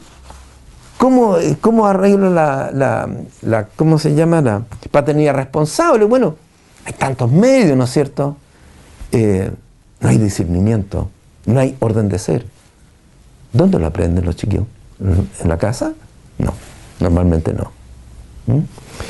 Segundo, nosotros como educadores? En primer lugar, ¿cómo nos formamos nosotros? Estudiamos, reflexionamos, tenemos debate entre nosotros. Fíjense que el padre Quintenes, curiosamente, lo primero que sabemos ver más concreto de, en el tiempo de, su de seminarista fue el famoso debate que, ideológico que tuvo con otro alumno, el profesor se recuerda, los hacía pelear, ¿eh? los que defendían la verdad y, el error. Y al padre Quintenes, al frater, o sea, estudiante Quintenes le había dado en ese momento la labor de defender eh, al, que, al que supuestamente estaba errado. Y el otro no le pudo responder y tampoco el profesor. O sea, él ya estaba metido en esto, digamos. Toda su vida el padre fue un fanático de la verdad. ¿eh? Eh, o sea, estudiamos nosotros, insisto, eh, tenemos ideas claras, andamos de un lado para otro. Las charlas que damos, las prédicas o lo que sea, digamos, como educadores, ¿tienen sustancia? Es una pregunta importante, creo. Y después siempre cuidar ya en la educación de esa atención no es algo mecánico, es un sistema que se va dando, digamos, la claridad de día se va dando junto con las vinculaciones personales, locales, junto con el cariño, digamos, se va dando también lo otro. ¿eh? Y eso tenemos que cuidarlo, pero para eso tenemos que tenerlo. Eh, abordamos, perdón, abogamos, eh, yo abogo especialmente mucho por una formación buena de los laicos. Hicimos eh, con, el equipo que tenemos, digamos, eh, podido hacer algo, es por esto en el Instituto Padre Quentene, en el IPK. La razón última de su origen es esta. O sea, vimos que en Schoenstatt faltaba formación doctrinal, especialmente de los laicos. Los sacerdotes tienen formación, digamos, cuando van a la universidad a estudiar filosofía, teología. Pero los laicos no. Y se quedan sin nada. A tener ese infantilismo que decía el padre. No queremos que sea así. Y queremos abogar, le digo, por otra realidad, por una presencia de laicos bien formados, convencidos, dispuestos a luchar por la verdad, a proclamar y a defender la verdad, tal como lo hizo el padre Quiente.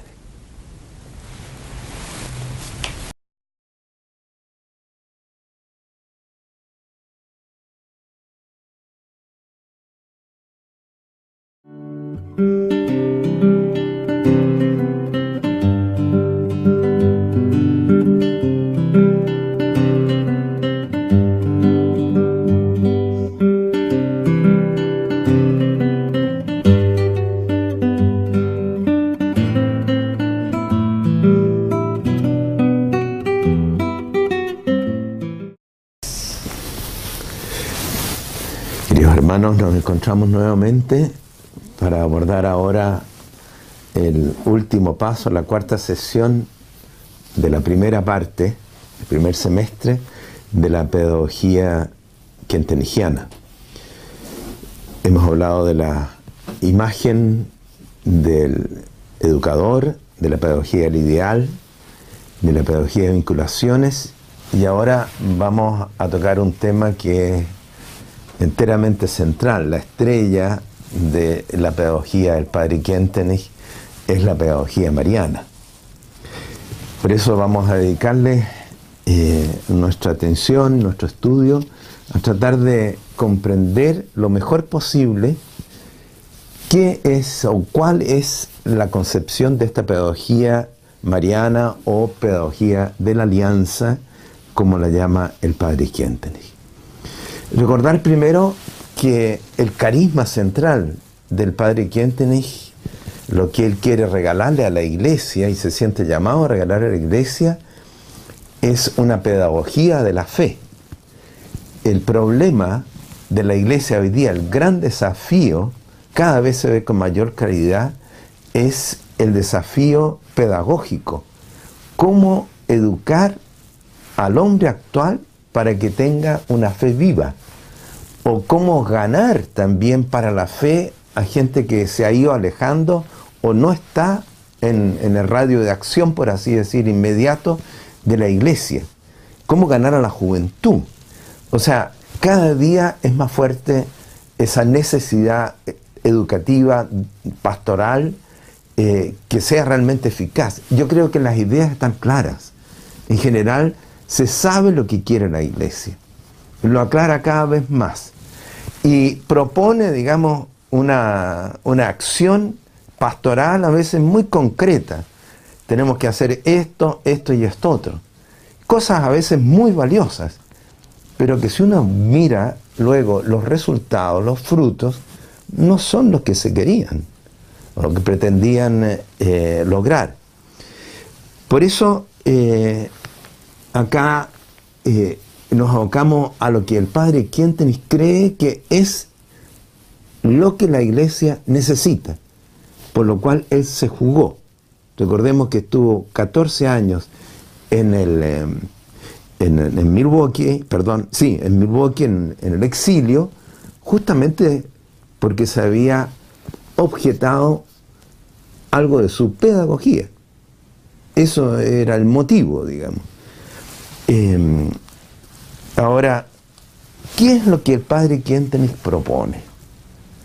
O sea, ¿qué es el carisma pedagógico y en este caso concreto, Mariano, específicamente Mariano, que quiere ofrecer a la iglesia? Hablamos eh, anteriormente de esa tríada de pedagogía del ideal, de vinculación y pedagogía de la alianza. Eh, la pedagogía de la alianza eh, incluye ambas pedagogías, del ideal y de las vinculaciones. Pasa a ser una pedagogía del ideal mariano y de la vinculación mariana. Ahora, ¿por qué el padre Quentenich eh, ve en ello algo decisivo, porque él piensa que la iglesia en su totalidad se encamina hacia una nueva era mariana.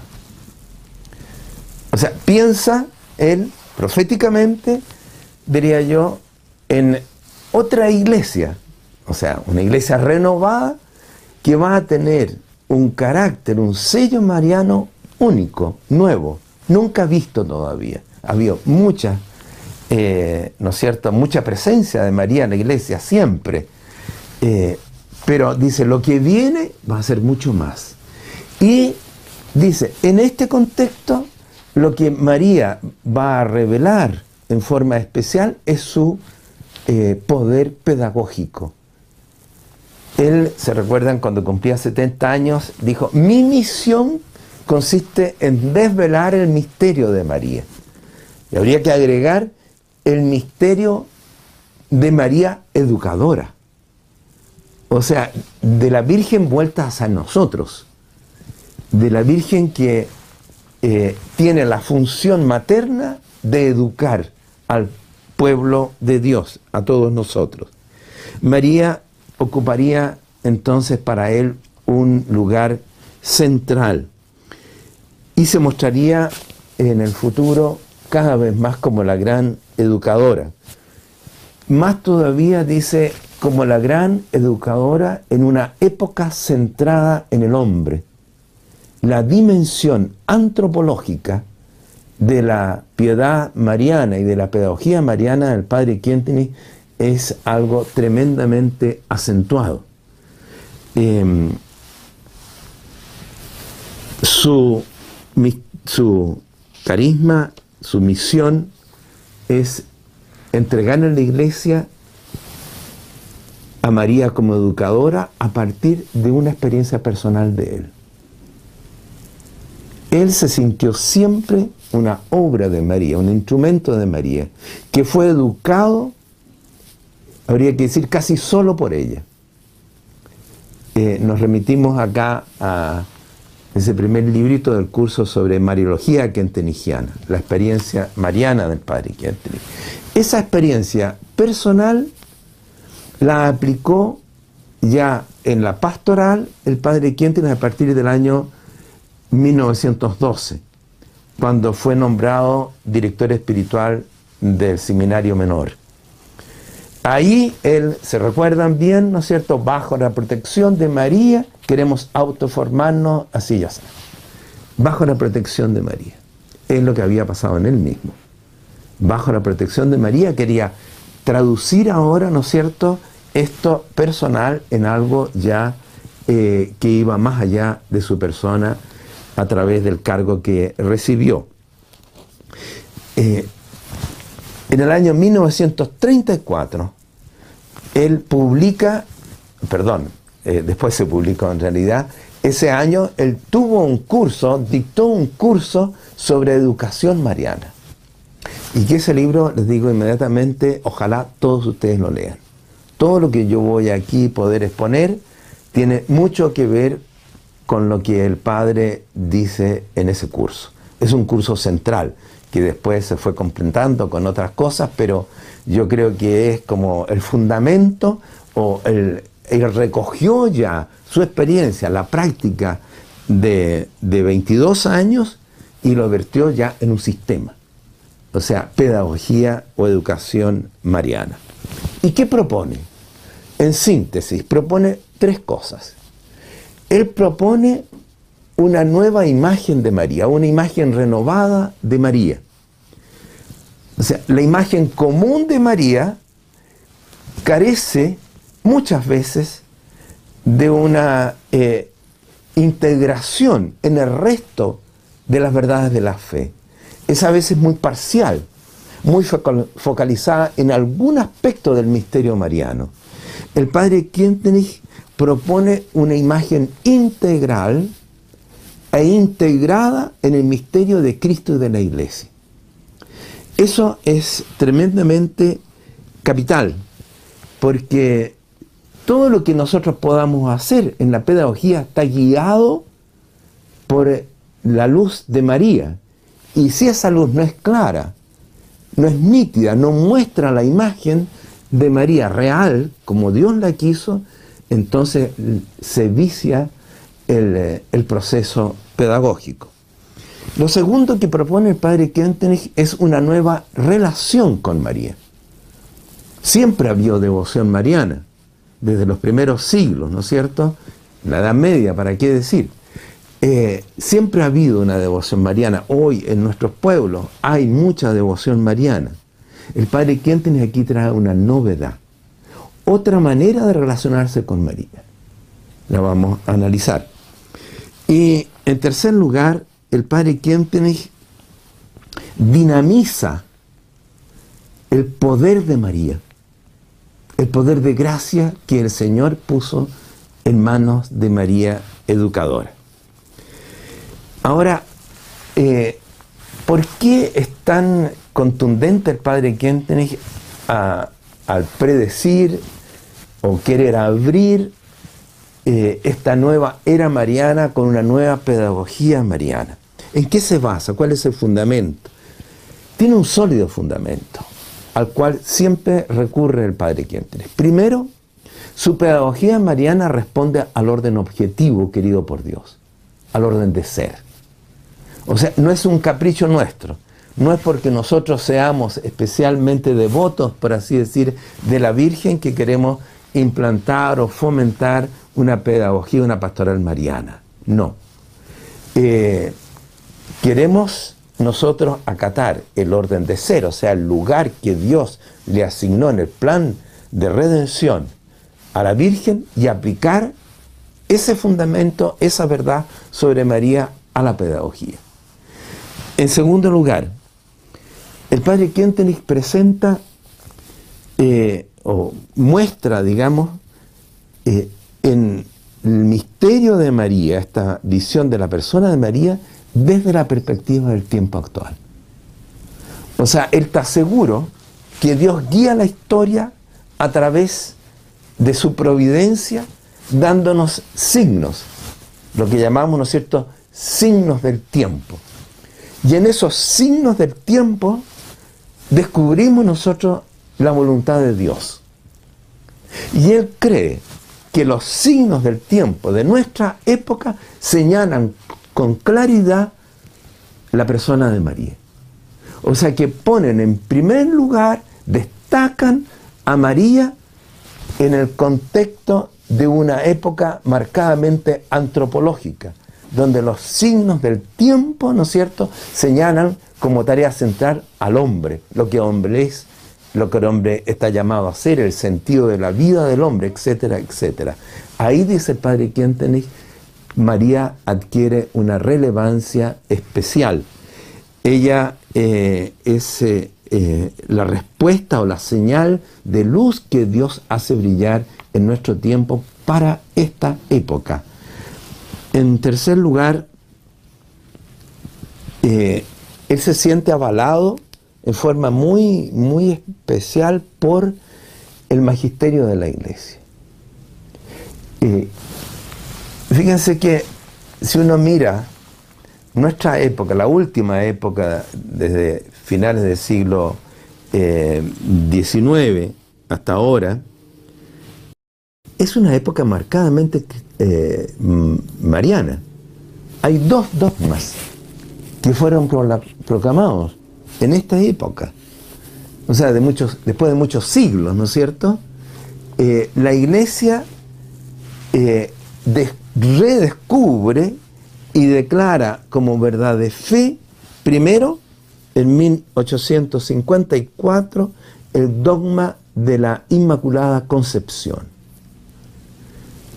O sea, muestra a María como el ideal encarnado de aquello que Dios pensó con el hombre. O sea, lo que Dios quería con el ser humano lo realiza, lo ha realizado Dios en una única persona humana, que es María. Y al mostrarla a ella como la concepción, la inmaculada concepción, se destaca la persona de María en forma singular. En eh, Pío X, 50 años después de la eh, proclamación de la Inmaculada, eh, escribió una encíclica, Adiem Ilum se llama, donde dice, afirma, María nos regala un conocimiento vital de Cristo. O sea, es el camino, en otras palabras, más directo, más seguro, eh, para llegar vitalmente a Cristo. Esta frase, el padre Quien la repite innumerables veces, destacando la palabra vital o personal. Eh, que habría que leer también esa encíclica que es muy linda. Y después, por otra parte, aparece algo eh, bastante inusitado, porque la iglesia aprueba dos intervenciones de la Virgen misma, donde ella se muestra. La primera, ¿no es cierto?, en Lourdes, cuando se aparece en 1800 o 800 o 900, ahí, 800. Eh, después de la, de la Inmaculada Concepción, son cuatro años después de, la declaración del dogma, aparece la Virgen diciendo a la Bernardita Subirú, yo soy la Inmaculada Concepción. Eh, llama la atención sobre ella, ella misma. ¿eh? Y después lo reitera en 1917, cuando se aparece en Fátima a los tres pastorcitos. Y muestra, digamos, en ambos casos, eh, su interés por lo que está pasando en el mundo habla de lo que hay que hacer ahora, en estas circunstancias culturales, en, este momento histórico, no en general.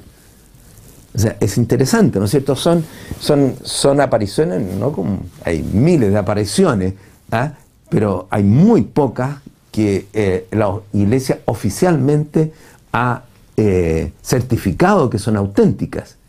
Y de estas pocas, estas dos. Eh, Pío XII proclama el año 1950 este segundo dogma actual, el dogma de la Asunción de María. Eh, María concebida sin pecado original, ¿no es cierto?, nuevamente como el ideal del hombre nuevo en Cristo Jesús. Eh, no podemos seguir todo el desarrollo, pero estoy nombrando casi algunas cosas. Piensen que luego de Pío XII aparece eh, el Concilio Vaticano II. El Concilio Vaticano II, convocado por Juan XXIII, es el primero en la historia que muestra o entrega un capítulo entero en una constitución básica del concilio, en Lumen Gentium, la eh, constitución sobre la iglesia, el capítulo octavo entero está dedicado a María. Con un gran debate, ¿no es cierto? Y el resultado fue una visión completa prácticamente de lo que es María en el misterio de Cristo y de la iglesia. Es un regalo tremendo que, nos dio Dios, que conduce la historia por todos estos caminos y especialmente ahora en lo que eh, estoy mencionando del Concilio Vaticano II. Luego del Concilio Vaticano II hay dos hechos que son importantísimos y que coinciden en su inicio. Uno, Juan Pablo II. La aparición de Juan Pablo II con un lema que marcó la vida de toda la iglesia y de todo su pontificado, totus tuus, yo soy todo tuyo María. Su lema, que él lo proclama, ¿no es cierto?, cuando es eh, elevado a, la dignidad del pontificado. Soy todo tuyo María. Él llenó prácticamente la iglesia de, de esa vivencia suya, personal coincide con la conferencia que es la de Puebla, 10 años después del concilio. La conferencia de Puebla, ustedes tienen que eh, verla, leerla, especialmente en los números 288 a 303. En la aplicación del concilio a lo que Latinoamérica siente respecto a María y la pastoral mariana. Yo creo que no hay otro eh, documento eclesial que sea tan claro respecto a la, a la dimensión pastoral de María, eh, a la ubicación, yo diría, en la perspectiva que tiene el Padre Quintanilla es enteramente coincidente. No puedo detenerme ahora a demostrarlo, pero ustedes mismos lo podrán eh, confrontar cuando lo lean. Eh, después viene una exhortación apostólica que eh, ustedes conocen a Pablo VI, si no lo conocen tienen que conocerlo. Es uno de los papas más lúcidos doctrinalmente que hemos tenido. Eh, él publicó un documento que se llama El culto a María, Marialis Cultus, donde va a fondo de la renovación que tiene que darse en torno a la imagen de María y a la piedad mariana y a la pastoral mariana. Es un documento, yo creo, indispensable que todos nosotros lo conozcamos y lo estudiemos. Yo voy a referirme eh, más adelante a ello un poquito más en detalle. Y por último, Aparecida, que reitera en el fondo lo que ya se había dicho en el concilio en Puebla y que había eh, escrito Pablo VI y Juan Pablo II. Eh, es una realidad contundente. O sea, es de verdad, pareciera, ¿no es cierto?, que la iglesia, totalmente independiente del Padre Quintri, va diciendo lo mismo que siente el Padre Quintri. Vamos hacia una nueva época mariana. Sin embargo, la aplicación pedagógica, pastoral, no tiene el fruto que esperaríamos que tuviese. Ha quedado más bien en la cabeza, en la doctrina, o se ha limitado a mostrar lo que nosotros podríamos llamar el tipologismo mariano. María ilustra todo lo que es un buen cristiano, un buen seguidor de Cristo, un discípulo misionero de Cristo. Ella es el ejemplo preclaro de eso. Y entonces eh, la acción, por así decir, pedagógica, pastoral, se limita a mostrarla a ella como la seguidora de Cristo, como la mujer de la fe, como la, eh, la cooperadora de Cristo en la cruz, etcétera, etcétera. Pero lo que el padre Quentin piensa es mucho más allá que un tipologismo. Eh, o sea, estamos, yo creo, yo creo, lejos todavía de que la iglesia asuma una pastoral mariana en la línea de lo que el padre Quentin piensa. Ahora, abriendo el camino para esto, tenemos que constatar que hay eh, objeciones, que hay eh, cuidados, digamos, que hay eh, de María sí, pero nunca tanto. ¿ah? Está bien que haya movimientos o personas que son especialmente marianos, pero las cosas no se van a decidir ahí. Lo que nosotros necesitamos son agentes pastorales que eh, estén eh, muy fuertemente eh, em, cimentados en la palabra de Dios, digamos, que, tengan una metodología, que conozcan el, catecismo, que lo proclamen y, usen los medios modernos, que sepan organización, etcétera, etcétera. Todo eso es lo central. Y decir esto que María es algo decisivo en la pastoral, yo creo que estamos muy lejos de ello. Estamos tratando de despejar los obstáculos que eh, hacen eh, que la pastoral mariana o pedagogía de la fe mariana no, adquiera el volumen que, según el padre Kentenich, eh, debiera de tener.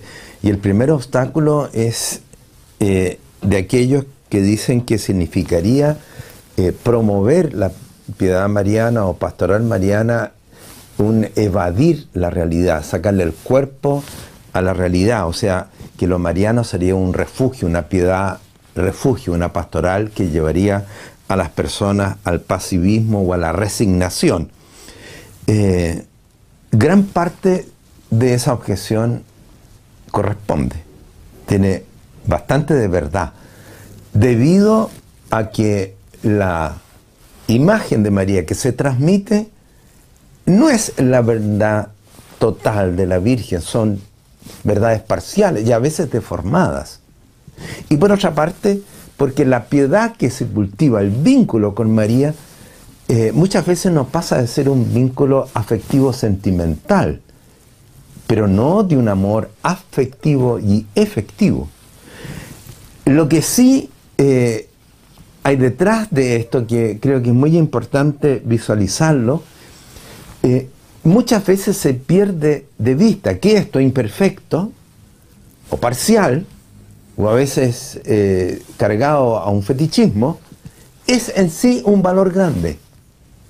O sea, enfrentar la evangelización desde la nada eh, es muy distinto a enfrentarla partiendo de una raíz cristiana y mariana. Es muy distinto, para ser claro, evangelizar aquí en, Latinoamérica que evangelizar en África o en India, donde no existe el sustrato de fe que tenemos nosotros. Es un don inmenso.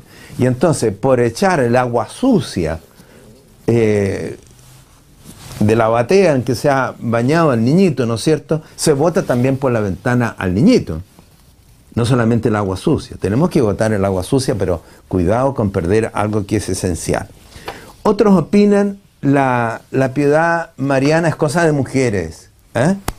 Eh, está bien, digamos, si alguien quiere tener una devoción a la Virgen, pero es una piedad, digamos, que abunda mucho en el mundo femenino. Eh, y esto en el contexto de, de nuestro ancestral machismo, digamos, se acentúa más. Es cosa de mujeres y niños. O sea, el hombre, el varón no se mete en esto, porque, bueno, no, cabe con él, no está con él, digamos, eh, lo mariano. Oh, sí, de acuerdo, pero nada más, digamos. Eh, y yo creo que no se ha entregado una imagen y una pastoral mariana adecuada al sentir masculino. O sea, es una falla de los evangelizadores, no de lo mariano en sí. Porque por Dios que tiene que decirle a un varón mucho, una virgen. Eh, Juan, José, ¿eh? Eh, vivieron todos en, unión a María. Su experiencia, ¿no es cierto?, de Cristo fue en María y a través de María. Bueno, ¿para qué abundar en todos los santos varones que había en la iglesia profundamente mariano? ¿Ah? Un San Bernardo, Juan Pablo II, no me venga a decir que es cosa de mujer en Juan Pablo II. Ciertamente que no. Hay ahí una falla de la manera en que se practica que ciertamente el padre, la pedagogía mariana el padre quien está muy lejos de eso.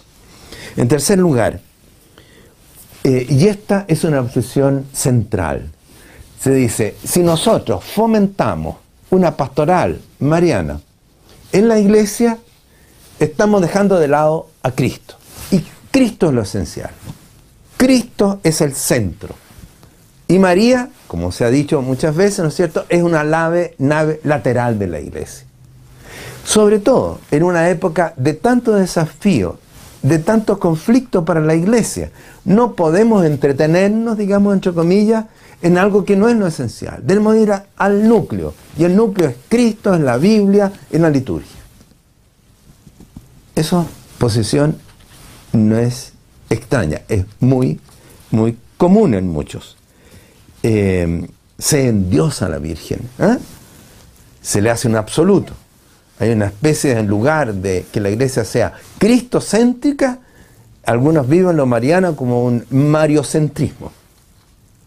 Eh, ¿De dónde viene eso? ¿Qué pasa? De nuevo, la imagen que entregamos de María no está muchas veces centrada en lo esencial, que es Cristo, ¿cierto? ¿Se? Eh, si ustedes leen en Marialis Culto, van a decir una piedad mariana extra litúrgica, extra bíblica, extra eclesial. Es verdad. Hay que corregir aquí algo. Y algo que es muy importante. Pero otra cosa es algo que se da muy a menudo, que es una cosa más de fondo, y que tiene una raíz, una doble raíz. Una raíz, yo diría, racionalista, idealista, alejada de la realidad. O sea, un pensar eh, ideológico que esencialista, que no tiene sentido para la vida, que se aleja de la vida. Y por otra parte, la influencia del protestantismo. Ambas cosas se han dado en forma muy intensa en Centro Europa. Y de ahí la hemos recibido nosotros. ¿Cuántos en nuestro medio, ¿no es cierto?, tienen problemas que dejamos de lado. Sí, ustedes, los tatianos, y muy marianos, ¿y dónde está Cristo? ¿Y dónde está la Biblia? ¿Eh? Endiosan en la Biblia. ¿Mm? Eh, es una acentuación eh, que no debe de darse. De nuevo, hay mucha verdad, pero eh, hay errores grandes. El error protestante es borrar o querer borrar a los intermediarios. No a María, no a los santos, no a la iglesia, no a los papas, no a los sacramentos. ¿Por qué? Porque vamos directo a Dios. Y María sí, es como un accidente, ¿no es cierto? Biológicamente dio a Cristo, pero no me vengan a decir que ella es corredentora. No, el hombre no puede ser corredentor y mediador de gracias. Eso no vale para la Virgen. ¿Eh? Eh, uno solo es el mediador de gracia, uno solo es el redentor.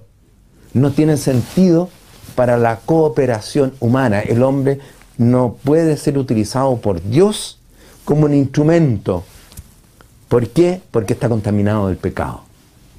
Y la justificación consiste en que Dios no le considera el pecado, pero sigue siendo como decía Lutero, ¿no es cierto?, un montón de mugre, él usaba una palabra más fuerte, que es cubierto por la nieve, por la gracia. No le considera, pero sigue siendo alguien inepto para que Dios actúe en él y a través de él. Eso es una cosa de fondo y la tenemos muy, muy metida nosotros a veces eh, en, la misma iglesia. ¿eh? Eh, no, no el valor de los intermediarios. Piensen que toda la dificultad del padre Quinteni fue porque era un intermediario. Porque no vamos de derecho a Cristo. ¿Ah? ¿Por este padre Quinteni entre medio? ¿Por qué dicen en el Padre, con el Padre y para el Padre y no en Cristo, por Cristo y para Cristo? Hay mucho que hablar acá y el Padre Quinteni eh, se extendió enormemente sobre eh, este Mm, como lo llamó él, ¿no es cierto?, pensar mecanicista que no es capaz de ver en un solo, eh, en un solo amor el amor a María y el amor a Cristo, el amor a Dios Padre y el amor a la Iglesia. Lean ustedes, si tienen tiempo, el segundo libro del misterio de María, de la carta José del Padre Kentenich. El primero es Espirituiforme y el segundo es El secreto de la vitalidad de Schoenstatt, donde el Padre va a fondo en, esta, en el ataque, por así decir, esta mentalidad mecanicista, idealista, que eh, se cierra o no le abre paso a lo mariano. Eh, en cuarto lugar, la piedad mariana, piensan algunos, está bien para el pueblo sencillo para las grandes peregrinaciones, para la piedad popular, pero no para formar dirigentes. ¿Mm? Habría que decir que después de Puebla se ha dado en la iglesia una renovación muy grande y muy importante de la piedad popular mariana. Eh, eso es algo que vemos con mucha alegría. Pero todavía en la iglesia no existe el sentido de que la piedad mariana, que la pastoral y pedagogía mariana es lo más eficaz que puede existir para formar agentes pastorales evangelizadores. O sea, que justamente lo mariano es lo que asegura de verdad que ese dirigente cristiano, que esa élite, que esos agentes pastorales sean eficaces, tengan fruto.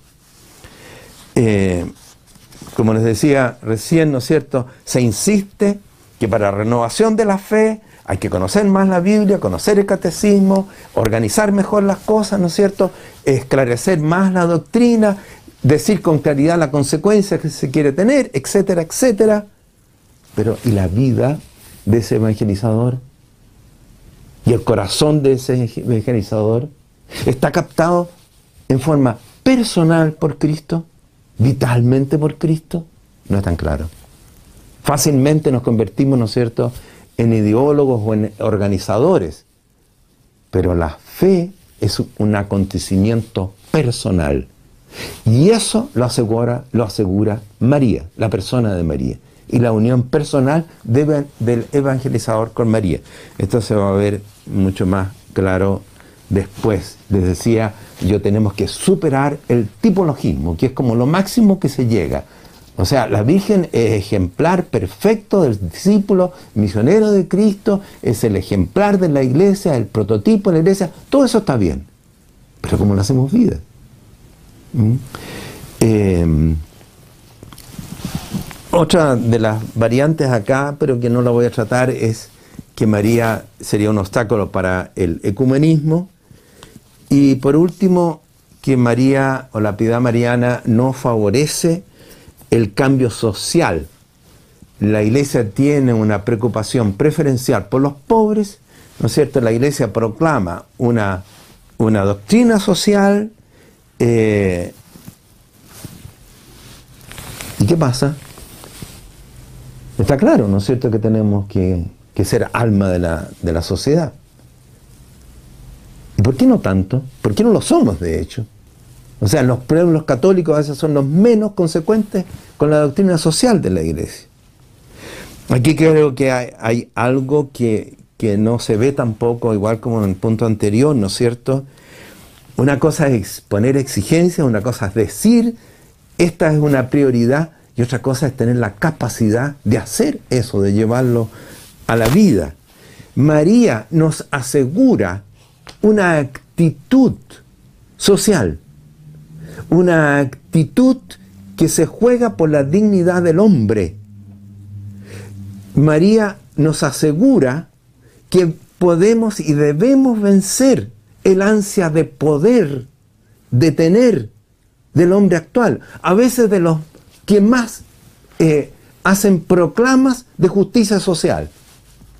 Se perpetúan en el poder. ¿Por qué? ¿Por qué se perpetúan en el poder? Porque están interiormente adheridos al poder. Tener. Eh, ustedes conocen las noticias, ¿no es cierto? Lo que pasa en China, en todas partes. ¿eh?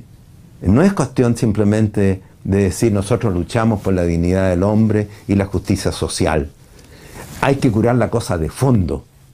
Y María es la que nos permite verdaderamente, ¿no es cierto?, tener eh, esa capacidad sin perder o a partir del vínculo personal con Cristo, de cambiar la sociedad. Se fijan, es un panorama que yo he dado un par de pincelados acá, de pinceladas, pero que tendríamos que meternos más para estar seguros de lo que estamos haciendo, a, tratar de llevar a la práctica una pastoral mariana. Vamos a terminar aquí esta, esta parte, digamos, para continuar después con otro aspecto.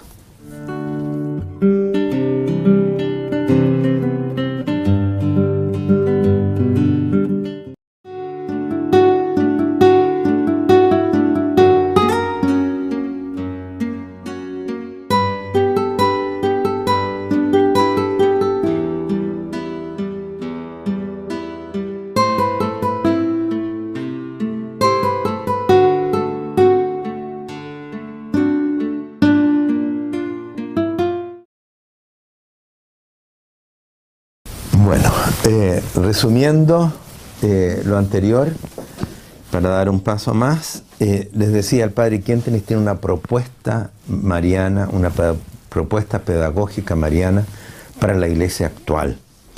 Y ello implica, primero, la visualización de una imagen integral e integrada de María en el misterio de la fe total, en el misterio de Cristo y de la iglesia.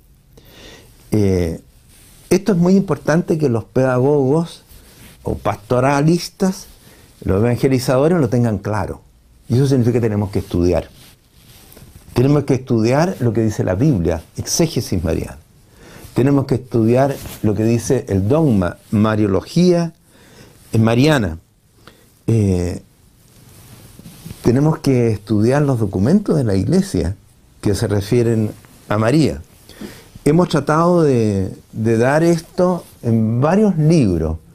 Ya un antiguo que se llamaba María Hoy, después un catecismo mariano tatiano eh, que se llama María, ¿quién eres? Y el, el libro María y el nuevo orden social, que es María vista desde los signos del tiempo y otro que recoge también textos del padre Quienten que se llama La actualidad de María. Evidentemente, ¿no es cierto?, en, el, en, el, en el ámbito de lo que estamos moviendo no podemos detenernos, pero ustedes tienen que estudiar esto, no, no es ciencia infusa, ¿ah? hay que estudiar y el pedagogo debe tener esta imagen integral, renovada de la Virgen María para poderla entregar después pedagógicamente. La, otra característica de esta imagen que trae el padre Quinteni es que es una imagen de María centrada derechamente en Cristo. Recuerden ustedes la definición. ¿Quién es María? Es la compañera y colaboradora de Cristo en toda la obra de redención. O sea, es derechamente una imagen centrada en Cristo. Todo lo que hay en María es Cristo. O sea, todo se refiere a Cristo. Por eso la insistencia del Padre Quintenes en la biunidad de Cristo y María. Y es, como les decía, además, ¿no es cierto?, una imagen vista desde la perspectiva del tiempo actual. O sea, marcadamente una imagen antropológica, una óptica antropológica de María. Después, esta propuesta pedagógica del padre Kientenich tiene como centro un nuevo vínculo a María. Fíjense que prácticamente yo no conozco que haya alguien eh, en la historia de la iglesia hablado de la alianza de amor con María desde la perspectiva de la educación de la fe. Eh, creo que hay una comunidad que son los marianistas que usan alguna vez ese título, eh, que hablan de, de ese término, alianza con María. Ahora, ¿qué es lo que pasa? Normalmente hablamos de consagración a María, la esclavitud a María, entrega a María. Eso existe y ha existido y está muy bien. ¿Qué acentúa el Padre Quintenich? Acentúa no solamente la devoción mía hacia María, sino que la bilateralidad. Se trata de una relación de amor mía y de María, en que ambos nos encontramos, ¿no es cierto?, siendo un solo corazón, compartiendo vida, eh, actitud, tarea con María. O sea, el Padre Quinten apunta a otra piedad mariana, que incluye además en esta alianza de amor con ella, como algo esencial, la cooperación humana. O sea, yo trabajo con ella, pero yo trabajo. Es el famoso nada sin ti, nada sin mí, nada sin nosotros. Eso es nuevo en el contexto general de...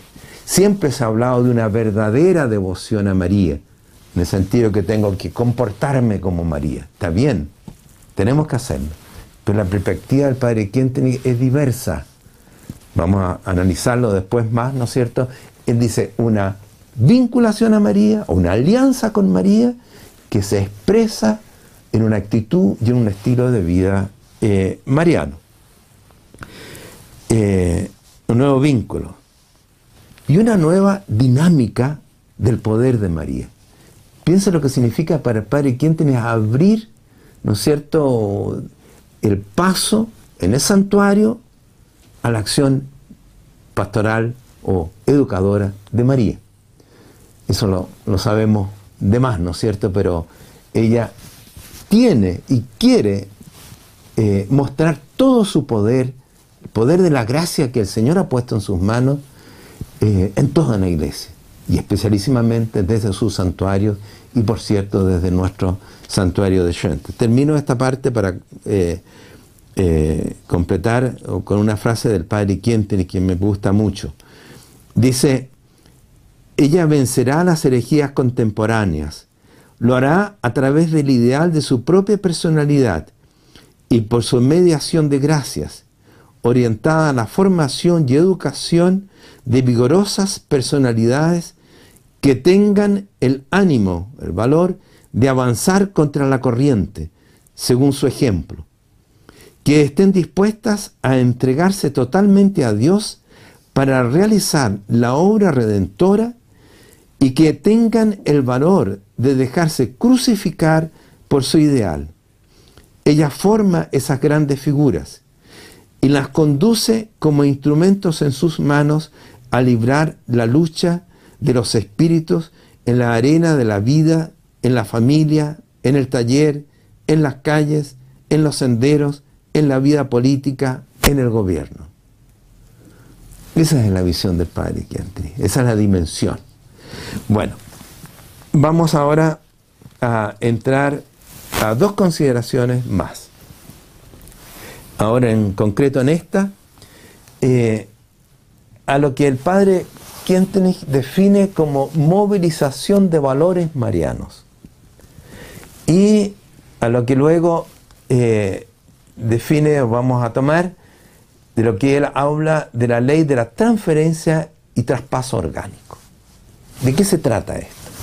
Se trata de poner en la práctica la pedagogía del ideal y la pedagogía de vinculaciones. En la pedagogía del ideal, ¿no es cierto?, guiar a través de movilización de valores, de ideales, eh, el padre Quéntenes va a decir valores marianos, el ideal que encarna a la Virgen, que irradia a la Virgen, pero haciéndola asequible a la persona, a la comunidad. Eh, por eso vamos a analizarlo ahora, habla de presentar esos valores marianos, o la persona mariana, o si ustedes quieren, la riqueza mariana, digerible, cercana, atractiva para el hombre actual.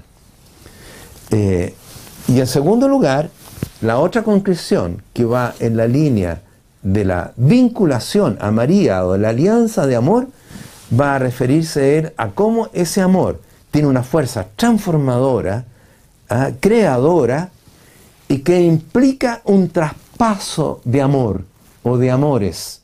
¿ah? Si amo a María verdaderamente en ella, por el amor a ella, yo voy a llegar al amor a Cristo más profundamente, al amor al Padre Dios, a la iglesia, etc. Vamos ahora con lo primero. Eh, ¿Qué es lo que pasa acá? Algo eh, preliminar. Pedagogía no es enseñanza, adoctrinamiento. Pedagogía es un encauzar a alguien, ¿no es cierto?, hacia una meta. Pero yo tengo que entusiasmarlo, yo tengo que eh, captarlo. Yo no parto de una cosa lógica y empiezo a hablar, digamos, María es esto, esto y esto otro, digamos, vivamos como ella. ¿eh? Eh, sino que yo tengo que ver cómo este ideal mariano lo hago comprensible y atractivo para las personas, para la persona actual. Y es muy distinto, ¿no es cierto?, presentarle el ideal mariano a un joven que a, una señora de 30 o 50 años o a un hombre de 70 años. Es muy distinto entregárselo a un niño, ¿no es cierto?, a un adulto, y es muy distinto entregárselo en este contexto cultural o en otro contexto cultural. Yo no puedo predicar de María o hablar de María o presentar como pedagogo a María como si estuviera en, Centro Europa, o como si estuviera en India, o como si estuviera aquí en, eh, en, en Latinoamérica. Es distinto. Ahora, el arte, ¿no es cierto?, del pedagogo es saber que tiene que hacer atractivo movilizando valores o la riqueza de María, según, dice el padre Kentrich, la perspectiva de intereses de las personas, de las comunidades. Según la receptibilidad que ellos tienen. Y distingue tres perspectivas de interés. Dice, hay una perspectiva de interés inconsciente o instintiva. Hay, en segundo lugar, una perspectiva de interés consciente o racional. Y en tercer lugar, hay una perspectiva de intereses sobrenatural. Eh, el pedagogo se enfrenta con personas, con comunidades, y tiene que tener la sensibilidad, el tacto, la capacidad de meterse en la vida de esas personas para detectar qué les interesa a ellos. No que me interesa a mí como pedagogo, me interesa llevarlos a María, pero eso es el término de un proceso. A lo mejor voy a tener que hacer un camino largo, pero primero yo tengo que tomar contacto con esas personas, contacto vital. ¿Se recuerdan de las definiciones que dimos de la pedagogía según el padre Quentene? Es mantener un contacto vivo. ¿Para qué? Porque yo parto del educando, no de mi pensamiento, no de lo que a mí me interesa o que yo creo que es objetivamente más importante. Si yo me encuentro con un grupo de jóvenes y las jóvenes en ese momento, lo más importante es el fútbol, yo tendré que partir de ahí. O si yo me encuentro con un grupo, con una persona cuya vida es Cristo y la Biblia, yo tengo que partir de ahí. O si yo me encuentro con un grupo de personas que están metidos en oración y que practican oración y que tienen interés por eso, yo tengo que partir de ahí. ¿Se fijan? O sea, yo tengo como educador que captar la receptibilidad de las personas. Eh, yo creo que esto es claro, pero es bien difícil realizarlo, porque normalmente uno se estraba en sí mismo, digamos, ¿ah? convencido de lo que yo tengo que, que, creo que hay que, o que este año es tal cosa, que ahora estamos en esto, e imponemos las cosas. ¿Mm? Es muy distinta la pedagogía del padre que ¿eh? eh, veamos en detalle, o en algo de detalle, porque no, no puede ser muy, muy en detalle. ¿eh? ¿Qué significa captar la perspectiva de intereses de las personas?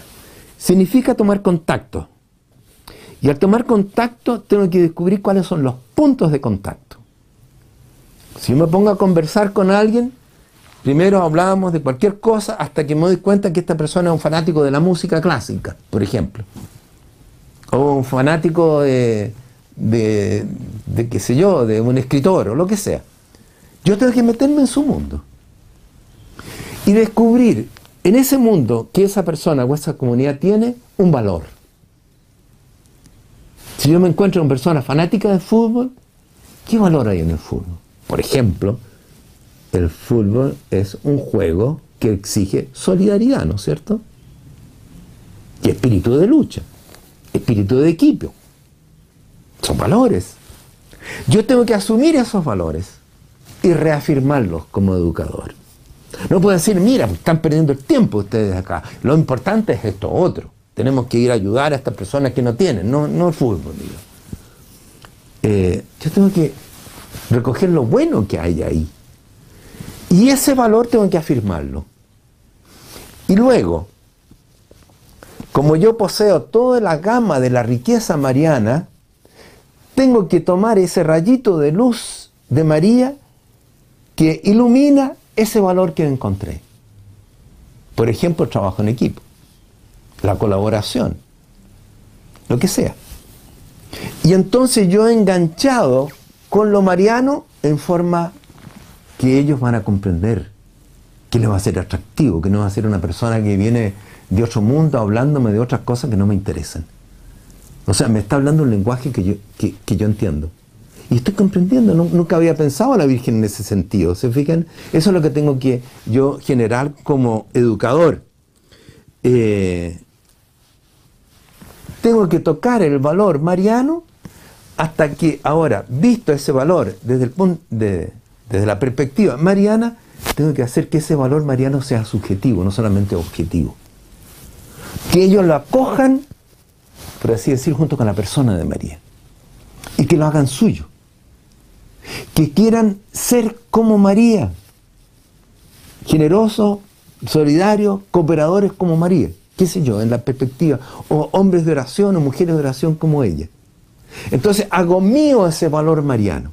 Y ahí viene el trabajo del educador de mantener esa atmósfera mariana de tal manera que los valores marianos sean los predominantes en el mundo que estamos viviendo, en ese mundo educativo en el cual nos estamos moviendo, hasta que ese espíritu llega a ser una mentalidad, dice el Padre quien tenéis ¿no es cierto?, una actitud fundamental. Me remito un poquito acá a lo que hablamos de la pedagogía del ideal, como pedagogía de actitudes. Y luego solo irá madurando desde adentro no solamente la acentuación mariana, sino que desde lo mariano vamos a caminar hacia lo cristocéntrico, hacia lo eclesial, hacia lo litúrgico, de acuerdo a lo que el Espíritu Santo vaya entregando a las personas, vaya poniendo en su corazón. Pero sin dejar a María. ¿Cierto? Si yo voy al Padre Dios, yo voy en María al Padre Dios. No tengo que dejarla de lado. Eso sería mecanicismo. Eso es lo que dice, ¿no es cierto? Vamos a Cristo, por fin llegamos a Cristo. Pero es que no dejamos para nada a María. Con Cristo, en Cristo, amamos a María. Eh, ¿Cómo lograr este enganche entonces? Eh, lo logramos apelando, según los casos, a cualquiera de estas perspectivas, inconsciente o instintiva, racional o consciente y sobrenatural, lo que tenga más cerca, o mezclando, ¿no es cierto? Una vez esto, una vez este otro punto de vista. Si hablamos de instinto, lo que está en el hombre instintivamente es algo ya muy importante. ¿Por qué? Porque normalmente no se le da importancia.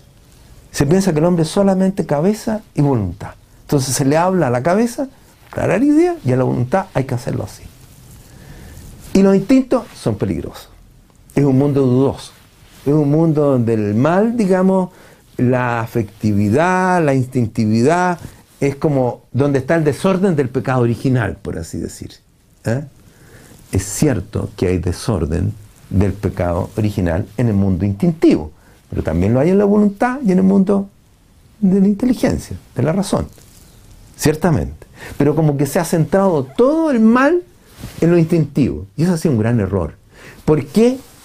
Eh, como decía alguien, ¿no es cierto? Las, las sillas que quedan vacías las, usa, las, ocupa el, demonio. ¿ah? Si yo no, no acojo lo instintivo, las fuerzas primarias que hay en la persona o en la comunidad, otros van a hacer lo que lo van a ocupar y ahí sí que nosotros vamos a irnos por una línea muy diversa a lo que quiere Dios. ¿ah?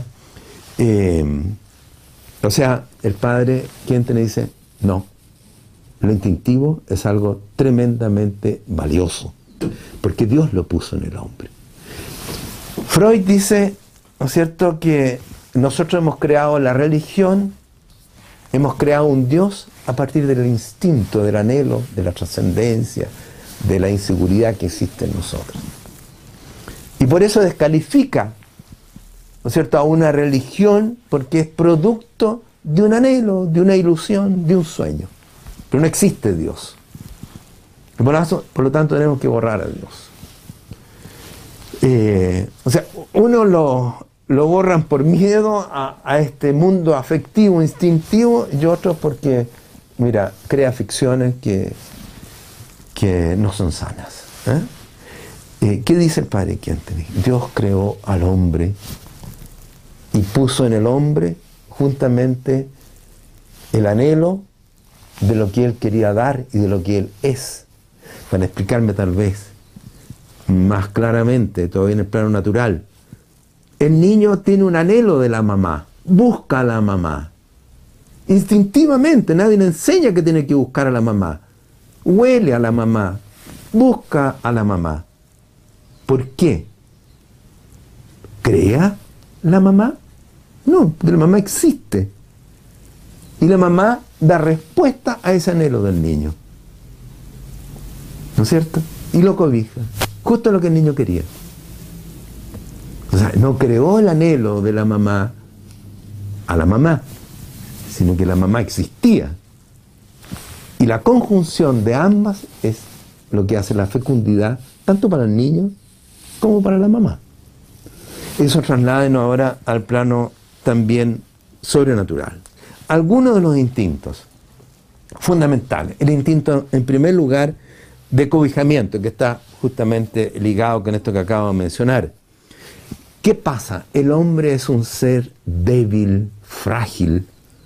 No, eh, no nos trajimos nosotros a la vida, otro nos trajo. Y nos morimos, morimos, digamos, cuando no queremos morirnos, o sea, no tenemos nada seguro. Todo es falible, un amor fantástico se puede destruir en un momento. Estoy súper bien y de repente tengo una enfermedad, digamos, que me deja impedido de toda actividad, etcétera, etcétera. Esa es la realidad nuestra. Somos seres falibles, frágiles, limitados. No nos bastamos a nosotros mismos. Por eso instintivamente buscamos amparo, buscamos seguridad, buscamos, buscamos a alguien en quien cobijarnos. Y a esto María, o Dios, a través de María, la respuesta. O sea, esta ansia de cobijamiento que no va a saciar nunca, o no se va a saciar nunca aquí en el plano puramente humano, porque el hombre, en otra persona a la cual puse mi confianza, me falla, también cae, también, ¿no es cierto?, me desengaña. La nueva buena, la buena noticia es que tenemos una mamá y que el Padre Dios nos la dio como sacramento de su amor de acogida, de su amor materno. Eh, y eso hace que el pueblo instintivamente busque a la Virgen y la quiera. Eh, al mostrarla en esta forma, en lo que ella es. Hay una frase muy linda de Puebla que dice, María Madre despierta el corazón filial que duerme en cada hombre. Fíjense que lo central para entrar en el reino de Dios es esta, esta vivencia, el ser como los niños. Si ustedes no se convierten como los niños, es la razón psicológica por qué Dios nos dio a María. No es la única razón ni la más profunda, pero es una razón que el pedagogo la sabe aprovechar. En segundo lugar, hay el instinto por el tú, muy ligado a esto otro. Es decir, cada uno de nosotros siente, sabe instintivamente que no se realiza a sí mismo sino en el amor a una persona. En el dar amor y recibir amor. Yo no me realizo en las obras. Yo hago cosas, discuto cosas, lo que sea, pero mi realización personal solo se da en una relación de tú a tú. Y eso cada uno de nosotros podemos corroborarlo. Y si no lo tenemos nos falta algo. Hay un instinto que nos dice, yo necesito un tú para ser yo mismo. Yo me descubro a mí mismo en el tú. Yo me realizo en el tú. Y para el otro, para el tú, vale lo mismo. Em, presentar una religión racionalista, formalista, moralista, ritualista, etc. Desconoce esto. Y por eso no le atrae al hombre actual, que no es precisamente un racionalista ni un moralista, es un hombre vital, que quiere amor y quiere dar amor, porque lo necesita también mucho, más que nunca, ¿ah? hoy día. Eh, María es respuesta a, esa, a ese instinto básico de nuestra naturaleza. naturaleza. Dios es extraordinario en esto, ¿no es cierto? Porque Él nos hace asequible todo su mundo eh, de este Dios trascendente, enteramente distinto a nosotros, eh, este Dios absoluto, digamos, inabarcable por principio, no nos hace llegar a través de una persona de nuestra raza, una persona palpable, cercana. Dios sabe que tiene que ganarnos, como dice el profeta, ¿no es cierto?, tirando lazos de amor hacia nosotros. Y María es el más importante. Es muy difícil ideologizar a María, realmente. ¿eh? La queremos naturalmente como persona, como mamá. ¿eh? En tercer lugar, María responde al instinto de la expresión sensible, a la tendencia a vincularse afectivamente a cosas, a lugares, eh, vincularse a cosas tangibles. Piensen en el amor, siempre hay que estar refiriéndose a lo originario, que es nuestra realidad más, más honda como personas que amamos. Si a ustedes le quitaran, si nos quitaran nosotros la, posibilidad de, de expresar nuestro amor sensiblemente, con un gesto, si no, no pudiéramos darnos la mano, darnos un abrazo, ¿no es cierto? Si no pudiéramos darnos un regalo, por Dios que sería pobre nuestro amor. No podemos expresar solo diciendo el amor yo te quiero mucho, así en, abstracto, digamos, o en principio. No. Yo tengo que hacerlo sentir. ¿Y cómo? Piensen lo que son las cosas.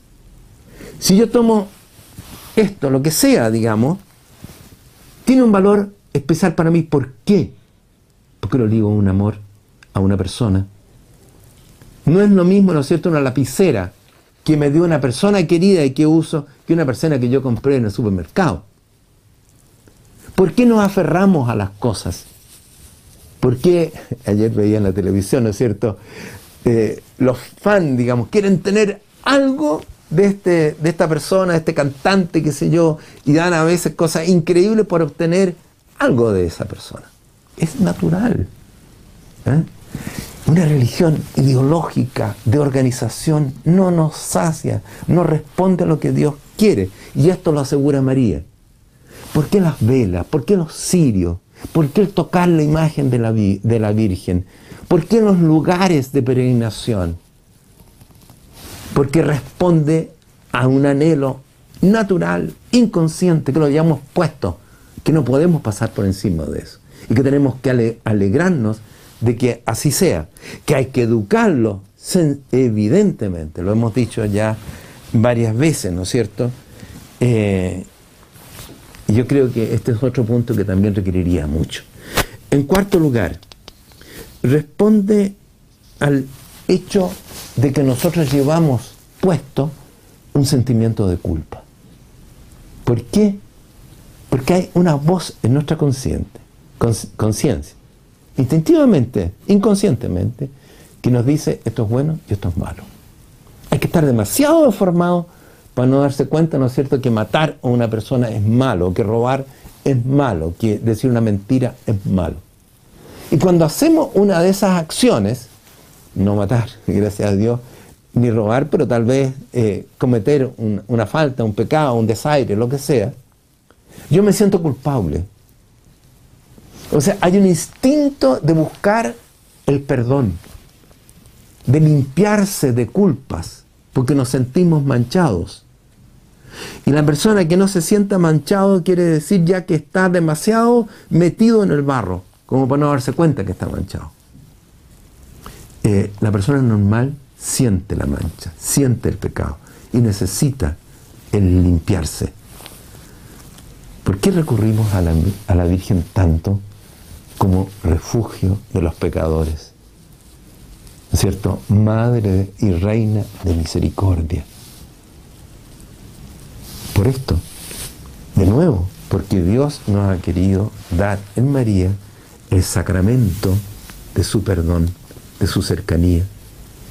Así como la mujer, la Virgen, infinitamente más que ella, está preocupada justamente de las ovejas descarriada de la ovejita negra, así la Virgen. Y si yo me siento una oveja negra o descarriada, yo sé que ella me acoge. Como una mamá nunca puede olvidar o dejar de lado a su hijo, por más barrabás que sea. ¿Mm? Eh, son cosas, se fijan, que arraigan en la realidad, o sea, la pedagogía del padre Quentini es tremendamente realista y se la aplicamos como él la pensó y la aplicó, entonces vamos a tener frutos que quizás de otra manera nunca vamos a lograr. Habría muchos más instintos que están, por ejemplo, el instinto de la dignificación de la mujer, el instinto de complemento en el hombre, el instinto de heroísmo o de espíritu de conquista de la juventud, eh, el alma latina, tiene cualidades instintivas. Nosotros somos receptivos para lo personal, para lo familiar, para lo emotivo. Bueno, a todo eso de respuesta, María. No podemos analizarlo ahora, pero creo que es importante. El educador mariano siempre tiene recurso a esto y siempre en su pedagogía va a estar aplicándolo. Lo segundo, María y su riqueza responde a las perspectivas racionales. ¿A se refiere el Padre quien tiene con esto? En el tiempo existen valores que están instalados, por así decir. Nuestra cultura es una cultura que ama la libertad, que se juega por el hombre. ¿No es cierto? Es una cultura que quiere hacer cosas, cambiar la realidad, etcétera, etcétera, etcétera. Eh, ¿Cómo presentamos a María en este contexto cultural? De tal manera, ¿no es cierto?, que no aparezca como una reina por allá arriba entre los ángeles y las nubes, que no tiene nada que decirle a las preocupaciones normales que salen en la televisión, en la radio, en las conversaciones. Todo el país vibra por esto, o el continente, o el mundo está vibrando por esto. Y María, totalmente ajena. muchas veces la presentamos en forma ajena. Y aquí está, ya se lo había dicho antes, ¿no es cierto? Algo que es nuevo en el padre Kentenich, que trae nuevo, es el primero a mi conocimiento que hable de la trascendencia antropológica de lo mariano. Eh, vean ese mismo curso que el cual les hablé, la jornada pedagógica de educación mariana, y que el Papa Pablo VI, en su encíclica Marialis Cultos, el culto a lo trata en forma, yo diría, magistral. Padre Quenten, estoy seguro, firmaría cada línea de lo que el Papa Pablo VI va explicando.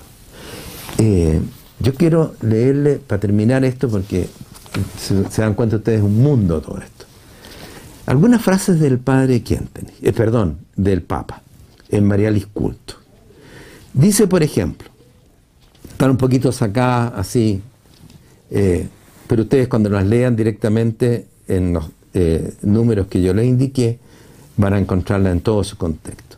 Se debe considerar normalmente que las generaciones cristianas que se han ido sucediendo en marcos socioculturales diversos, al contemplar la figura y la misión de María como mujer nueva, perfecta cristiana, que resume en sí misma las situaciones más características de la vida femenina, porque es virgen, esposa y madre, hayan considerado a la Madre de Jesús como el modelo eximio de la condición femenina y ejemplo limpidísimo de vida evangélica, y hayan plasmado estos sentimientos según las categorías y los modos expresivos propios de la época. O sea, resulta que para la corriente actual feminista, María es justamente lo que le da respuesta. Hay que estudiarlo, no, es cuestión de decirlo nomás. ¿Cómo? ¿En qué? Esa es la tarea del educador. Continúa el Papa. Deseamos, en fin, subrayar que en nuestra época como las precedentes, está llamada a verificar su propio conocimiento de la realidad con la palabra de Dios y para limitarnos al caso que nos ocupa, a confrontar sus concepciones antropológicas y los problemas que derivan de ella con la figura de la Virgen, tal como nos es presentada en el Evangelio. O sea, parte de la realidad sociológica, de los problemas, ¿no es cierto?, antropológicos mirarlos ahora, ¿no es cierto?, desde la perspectiva mariana.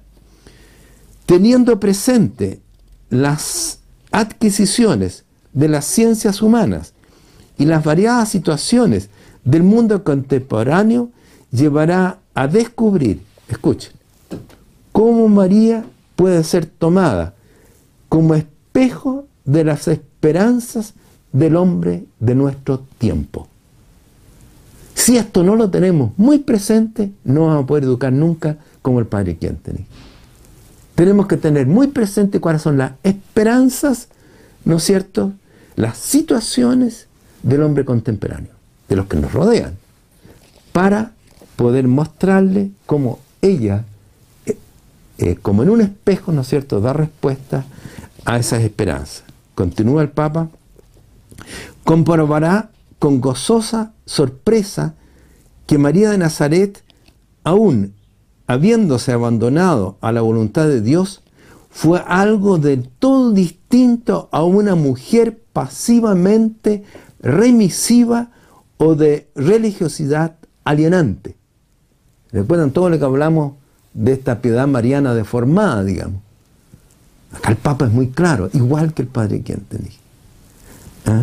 María no es nada que ver, no tiene nada que ver con esa piedad eh, sentimentalista, remisiva, eh, milagrera, digamos, que abunda. Antes bien, fue mujer que no dudó de proclamar que Dios es defensor de los humildes y de los oprimidos y que derriba de su trono a los poderosos del mundo. Reconocerá en María que sobresale entre los humildes y pobres del Señor, una mujer fuerte, que conoció la pobreza, el sufrimiento, la huida y el exilio, Situaciones todas estas que no pueden escapar a la atención de quien quiere secundar con espíritu evangélico las energías, energías liberadoras del hombre y de la sociedad. Es súper claro acá. Yo podría traer prácticamente cosas muy, muy cercanas a esto que el padre ya en los años 48, si no me equivoco, en la carta de Nueva Albesia, prácticamente casi con las mismas palabras dice. Son ejemplos, dice el Papa. Sin embargo, y con esto termino, aparecerá claro en ello cómo la figura de la Virgen no defrauda esperanza alguna profunda de los hombres de nuestro tiempo. O sea, ella responde a la perspectiva de interés racional, ¿no es cierto?, consciente del hombre actual. Esto es lo mismo. No defrauda esperanza alguna profunda del hombre de nuestro tiempo. Y les ofrece el modelo perfecto del discípulo del Señor, artífice de la ciudad terrena y temporal, pero peregrino diligente hacia la celeste y eterna, promotor de la justicia que libera al oprimido y de la caridad que socorre al necesitado, pero sobre todo testigo activo del amor que edifica a Cristo en los corazones. Eh, aquí se abre un panorama inmenso. ¿Qué tiene que decir María? A la dignidad del hombre, a la lucha por la libertad, a la lucha por la justicia, al feminismo, etcétera, etcétera, etcétera. Hay un libro que ustedes pueden ver si quieren que se llama María y eh, un nuevo orden social. Ahí está más o menos abarcado esto. Y lo último, que no lo voy a tratar ahora porque ya nos sobrepasamos totalmente de lo que estábamos eh, pensando para esta, para, esta, para esta parte, todo lo que es la respuesta concreta también a la perspectiva sobrenatural de intereses. Ustedes tienen aquí materia bastante contundente para estudiar y después sobre todo para aplicar como pedagogos en lo que están ustedes haciendo, sea respecto a personas o a comunidades.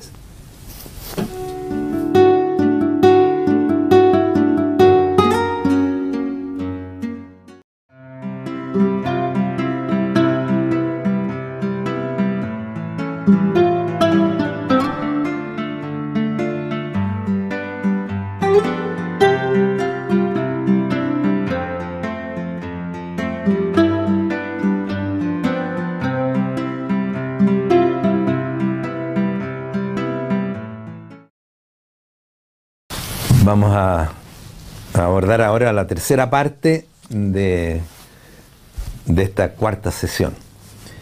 Eh, he dejado muchas cosas de lado. Ustedes van a tener el texto y ahí está completo.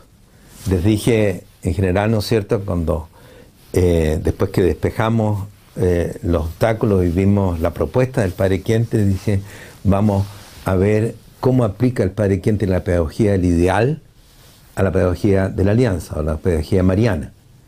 Y vimos, ¿no es cierto?, esto de la pedagogía a través de un movimiento de valores según la triple em, perspectiva de interés. El segundo capítulo que prácticamente quedó sin tocar es el siguiente, la vinculación a María. La pedagogía de vinculaciones, aplicada a la vinculación a María o a la pedagogía de la alianza, eh, la aterriza, por así decir, el padre Quentenich explicando la ley de la transferencia y del traspaso orgánico. Eh, léanlo, si pueden, después en los textos que les pasamos. Pero ahora vamos a dejarlo acá, no como inexistente, pero sí señalando que está. Lo último, quiero resumir eh, toda esta pedagogía mariana desde el punto de vista del educador mariano. Pero resumirla no dando de nuevo un concepto generalísimo, sino que en algunos puntos. Y ello, y ello para poder también puntualizar algunas cosas que quizás es importante de hacerlo. ¿Cómo describimos nosotros a un auténtico educador mariano kentenigiano? Voy a dar algunas características.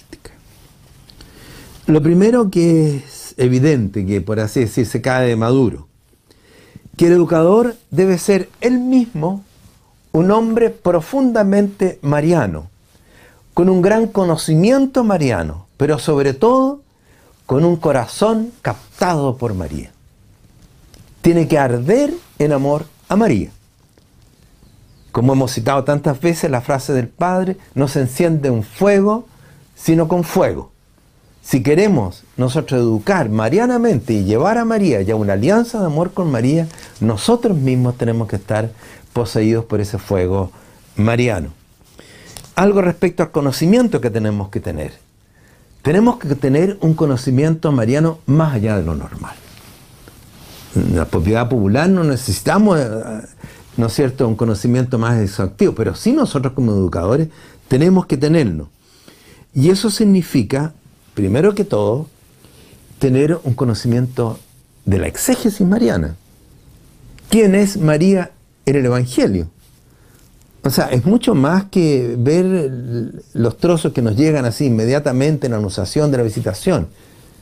Eh, algo de, uno de los logros más importantes que ha habido en, en el siglo XX fue justamente una nueva visión bíblica de María tenemos que conocerla realmente en esa perspectiva para poder también constantemente aludir a la imagen bíblica de María, sea en la etapa que nos encontremos del proceso ah, eh, pedagógico. Eh, tenemos que conocerla a partir del tiempo. O sea, un educador mariano que no esté a caballo en las corrientes del tiempo no va a poder ser un educador mariano quentenigiano. Porque el padre, todo lo que habló de María fue en referencia al tiempo. Y las circunstancias cambian, algunas permanecen. Pero tendrá que haber la habilidad, ¿no es cierto?, de descubrir los signos del tiempo particulares en este país, en estas circunstancias, para estas personas, para mostrar la imagen de María en ese contexto. Pero tengo que abocarme a estudiar el tiempo no, no se da gratis. ¿eh? ¿Cuáles son las corrientes culturales actuales? ¿Cuáles son las más importantes en el mundo, en la iglesia? Hay que estudiarlo. Si no, vamos a ser personas que van a estar pescando una cosita de aquí que dijo alguien en una plática o algo que vi en la televisión, mm, algo mucho más profundo de lo que queremos. Eh, en tercer lugar, debe poder sentir y percibir, auscultar lo que está vivo en las personas. Si yo no tengo psicología, hay algunos que son, tienen la, habilidad instintiva de, darse cuenta, digamos, intuitivamente, pero hay otros que no. Y aquí cada uno tiene que saber en qué zapatos está andando, digamos. Si yo soy muy intuitivo, tengo que complementar también con un estudio de psicología o sociología, o si yo soy lo contrario, ¿no es cierto? Tengo que complementarlo con una visión más intuitiva, pero tengo que, estar a caballo en esto. No puede haber un educador, ¿no es cierto?, que no sienta con los suyos, que no sea capaz de palpar lo que está en el ambiente, en los suyos, en el alma de los suyos. Y por otra parte, más allá del conocimiento, como les decía recién, ¿no es cierto?, ese educador tiene que estar sumergido y poseído eh, del amor a María y sentirse él mismo un instrumento predilecto en sus manos para ayudarla a ella en su labor de educadora. Segundo lugar, el educador mariano debe ser consecuente con el método de la pedagogía mariana. ¿A qué me refiero? Esa metodología el padre Quiente la resumía, ¿no es cierto?, como por la vinculación mariana, vamos hacia la actitud y el estilo de vida mariano. El peso, la fortaleza está en la vinculación, pero una vinculación de alianza, como nosotros y como el Padre la vivió, no en una devoción simplemente mariana.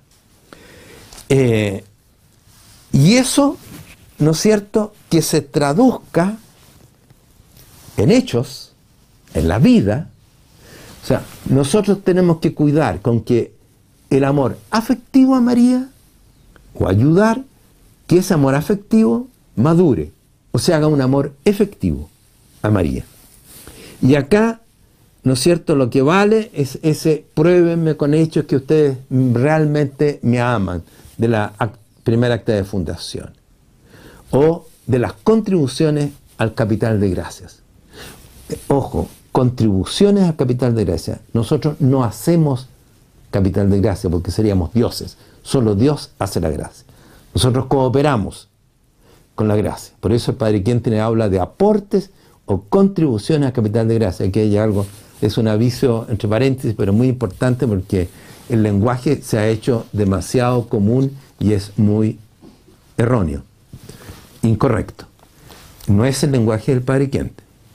Eh, ahora, corremos el peligro nosotros que desvirtuemos estas contribuciones al capital de gracias.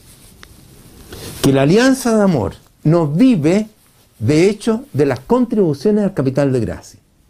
En el sentido que el Padre Quente las pensó. ¿Cómo las hemos reducido? Vamos, entre comillas, a hacer capital de gracia, ¿no es cierto? Rezando tantos rosarios. Vamos a hacer, habría que decir, ¿no es cierto? Vamos a hacer aportes al capital de gracia, quizás rezando un rosario, pero lo hemos reducido prácticamente a oraciones. Mil oraciones, mil Ave María, no sé cuántos rosarios. Vamos a rezar el confío. Está bien, pero eh, eh, las contribuciones capital de gracia son mucho más que eso. O sea, si queremos una alianza de amor como el Padre la pensó, tenemos que pensar nuestra parte en la alianza como el Padre la pensó. Lo que amo, lo que arriesgo, lo que tengo, como la, oración esta de, la mañana, ¿no es cierto?, eh, de ofrecimiento. Leanla con detalle. Lo que pienso, lo que estoy emprendiendo, lo que... Todo está comprendido, todo lo pongo en tus manos como una entrega de amor. Eh, el educador nunca tiene que perder de vista esta centralidad del sistema, digamos, de la vinculación, pero una vinculación que es de alianza y que comprende las contribuciones a capital de gracia, eh, no desvirtuado, sino original, como el Padre Quentin lo vivió, lo predicó. Eh, no quiero decir que todos los yuntatianos lo vivan desvirtuado, pero sí que hay una tendencia que plantea una pregunta al menos. ¿eh? Si alguien dice, no, yo siempre lo he comprendido de la otra manera, maravilloso, síguelo haciendo. Tercero, el educador mariano tiene que contar con una buena dosis de paciencia, paciencia pedagógica. Fíjense que en, alemán, para quien tiene hace aquí un juego de palabras, erziehen se escribe con eh, I-E-H, eh, eh, I-E-H, y I-E es una I alargada. Y si le agrego el H, es más alargada. Entonces, alargada. El padre que el 100, decía, el 100. Hay que educar y eso es lento. No es decir el 100. No, el 100. Eh, es algo muy sabio eso. Fíjense que la mayoría de la gente que practica la pastoral lo hace en base a eventos vamos a hacer una jornada, vamos a hacer esta, esta misión, vamos a tener este retiro. Todas acciones. ¿Cuántos jóvenes han sido, entre comillas, entretenidos por nosotros en las parroquias? Que después que terminó el periodo de la juventud de la, de la universidad, se olvidaron de todo. Se lo echaron al bolsillo. ¿Por qué? Porque no caló hondo porque ir de evento en evento, de retiro en retiro, de plática en plática, de acción en acción, no cala hondo. Sin duda que son cosas que hay que hacer, ¿no? No estoy diciendo que no haya que hacerlas. Pero el proceso pedagógico las puede involucrar y las debe involucrar. Pero el proceso pedagógico es algo que tiene que suceder en mí. Es un proceso de maduración. Es un proceso de vida. No existe en general en la pastoral el proceso de vida, se hacen fichas para tratar. Fija, con eso no se educa la vida. Y nosotros no estamos exentos de caer en eso. Eh, los éxitos rápidos no resultan. Y si hay algo ante no debemos, ante lo cual no debemos dejarnos cegar, es el tener éxito rápido. Juntamos a, no sé, miles y miles. ¿Y qué pasó después? No es que estamos mal, pero lo que pasa es que después hay que hacer algo. No esperar después. Otra concentración, digamos así. De nuevo miles y miles, en estadio lleno. ¿Y qué pasó? ¿Se cambió la persona? No. Tiene que ir mucho más hondo. Eh, le resumo esto en una frase. El educador mariano debe mostrar la persona de María con gran calidez, a menudo, gráficamente, cercana a la realidad, como una exigencia de conversión y de acción, según la perspectiva de intereses. Una frase un poquito densa, pero que ustedes podrían fácilmente eh, eh, ver en, detalle. Repito, con gran calidez. Tenemos que hablar de María como alguien que queremos, ¿no es cierto? No como un libro de Mariología. A menudo, no es un tema más. Siempre, desde el inicio hasta el final, va a estar presente María. Siempre. O sea, a menudo. Haciendo alusiones a ella en, en cualquiera de las perspectivas de intereses en cualquiera línea de, desarrollo que hayamos tomado, en cualquiera corriente de vida. Entre paréntesis, otra cosa les digo, porque son cosas que, que habría que tratar mucho más a fondo. Una corriente de vida, Mariana, no es un tema del año. A veces nosotros hablamos, eh, estamos en la corriente del santuario, en la corriente del Padre, en la corriente de la misión, porque es el tema del año. Cuando el padre Kenten hablaba de corrientes de vida, era algo muy distinto. La corriente de coronación son años y años, la corriente del Padre, decenios. Estos son temas. También tenerlos, no digo que no haya que tener un lema de años, sin duda, pero cuidado con que desvirtuemos aquello que es tan importante en la pedagogía, y la pedagogía kentenigiana y mariana, el crear corrientes de vida. Bueno, eh, no es un tema nomás. ¿eh? Eh, en esto, un alcance más práctico. Pretender desarrollar una pedagogía mariana sin acción, de forma. Yo antes decía el padre Quete, no es un club de autoformación. ¿Qué quería decir? Somos apostólicos. Y el apostolado es la razón de ser de Schoenstatt, también de la piedad mariana y de la pastoral mariana es para jugarnos con María en la colaboración, en la acción, en ser discípulos misioneros. Y si no hay acción apostólica, que sea especial, porque se dice a veces, no, el ejemplo, yo estoy en mi, escritorio, con mi familia, digamos. Claro, estoy haciendo apostolado, estoy haciendo un apostolado aquí, estoy ayudo a, recoger la colecta en la iglesia, digamos, o a leer la lectura. El Padre Quente le pensaba en algo mucho más. ¿Mm? Y a eso tiene que estar unida nuestra alianza de amor con María y nosotros, pedagogos, tratar de promoverlo. Eh, clarificada en forma vivencial, cercana en realidad, como exigencia de conversión y acción. Queda ahí planteado. Cuarto, el educador mariano refuerza su labor pedagógica con la creación de una comunidad de vida mariana, llámese grupo, curso, lo que sea, comunidad de base, lo que sea. Pero su labor pedagógica no se agota de ninguna manera en una relación personal de él como educador con otra persona, o con esta otra persona acá y acá y acá. Tiene que promover una comunidad.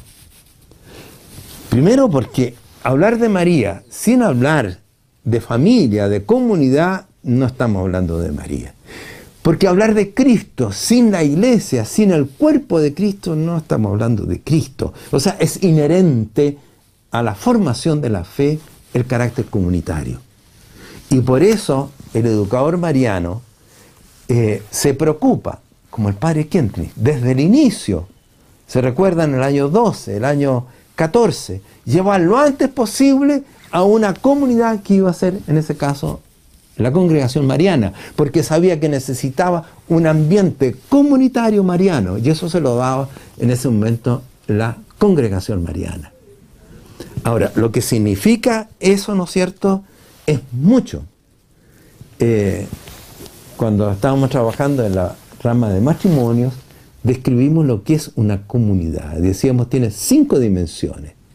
Es una comunidad de formación, o tiene que ser, para ser realmente eh, el núcleo educativo que pensaba el padre, tiene que ser una comunidad de formación, una comunidad fraterna, una comunidad de oración, una comunidad de acción apostólica y una comunidad de ideales marianos. Se lo recuerdo para los que lo han eh, escuchado otra vez, pero esto es clave en la pedagogía mariana. En quinto lugar, debe buscar arraigar a los suyos a un lugar mariano. Para nosotros, evidentemente, es santuario. Santuario filial, santuario original, el santuario de trabajo, el santuario hogar. O sea, la vinculación a María va siempre ligada a lugares.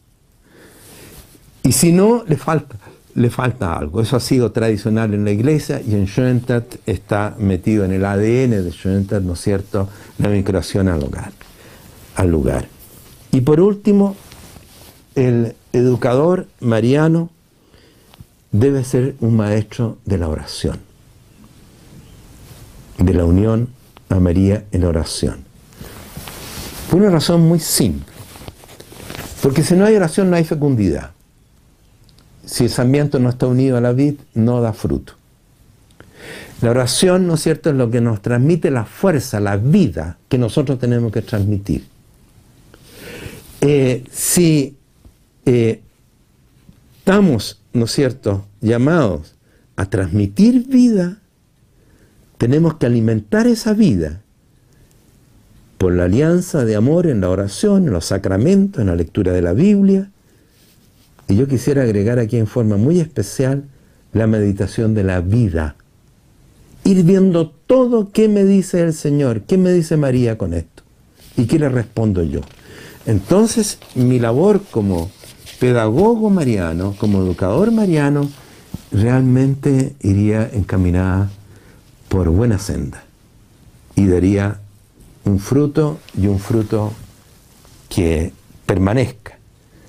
Es un regalo de Dios para Schoenstatt, pero que tenemos que hacerlo fecundo en la iglesia. La meta no es Schoenstatt, es la iglesia, es la sociedad. Y nosotros no podemos descansar hasta que hayamos aplicado en Schoenstatt realmente la pedagogía kentenigiana mariana y que hayamos hecho partícipes de ese regalo a la iglesia, a la pastoral de la iglesia. Partimos diciendo el desafío más grande de la iglesia es un desafío de la educación de la fe. Y nosotros queremos aportar en eso precisamente algo que Dios nos dio y la Mate nos dio en nuestro Padre y fundador.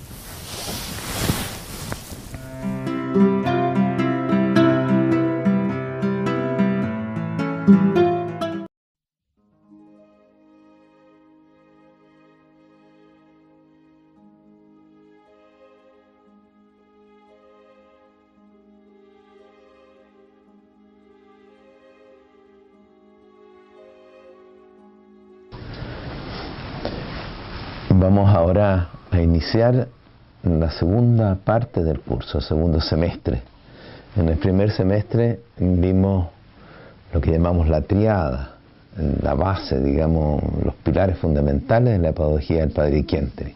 Hablamos primero del sistema en general, después de la persona, del educador, y después del estilo pedagógico que eh, se concreta en esta triada, como les decía la pedagogía del ideal, la pedagogía de vinculaciones y la pedagogía de la alianza.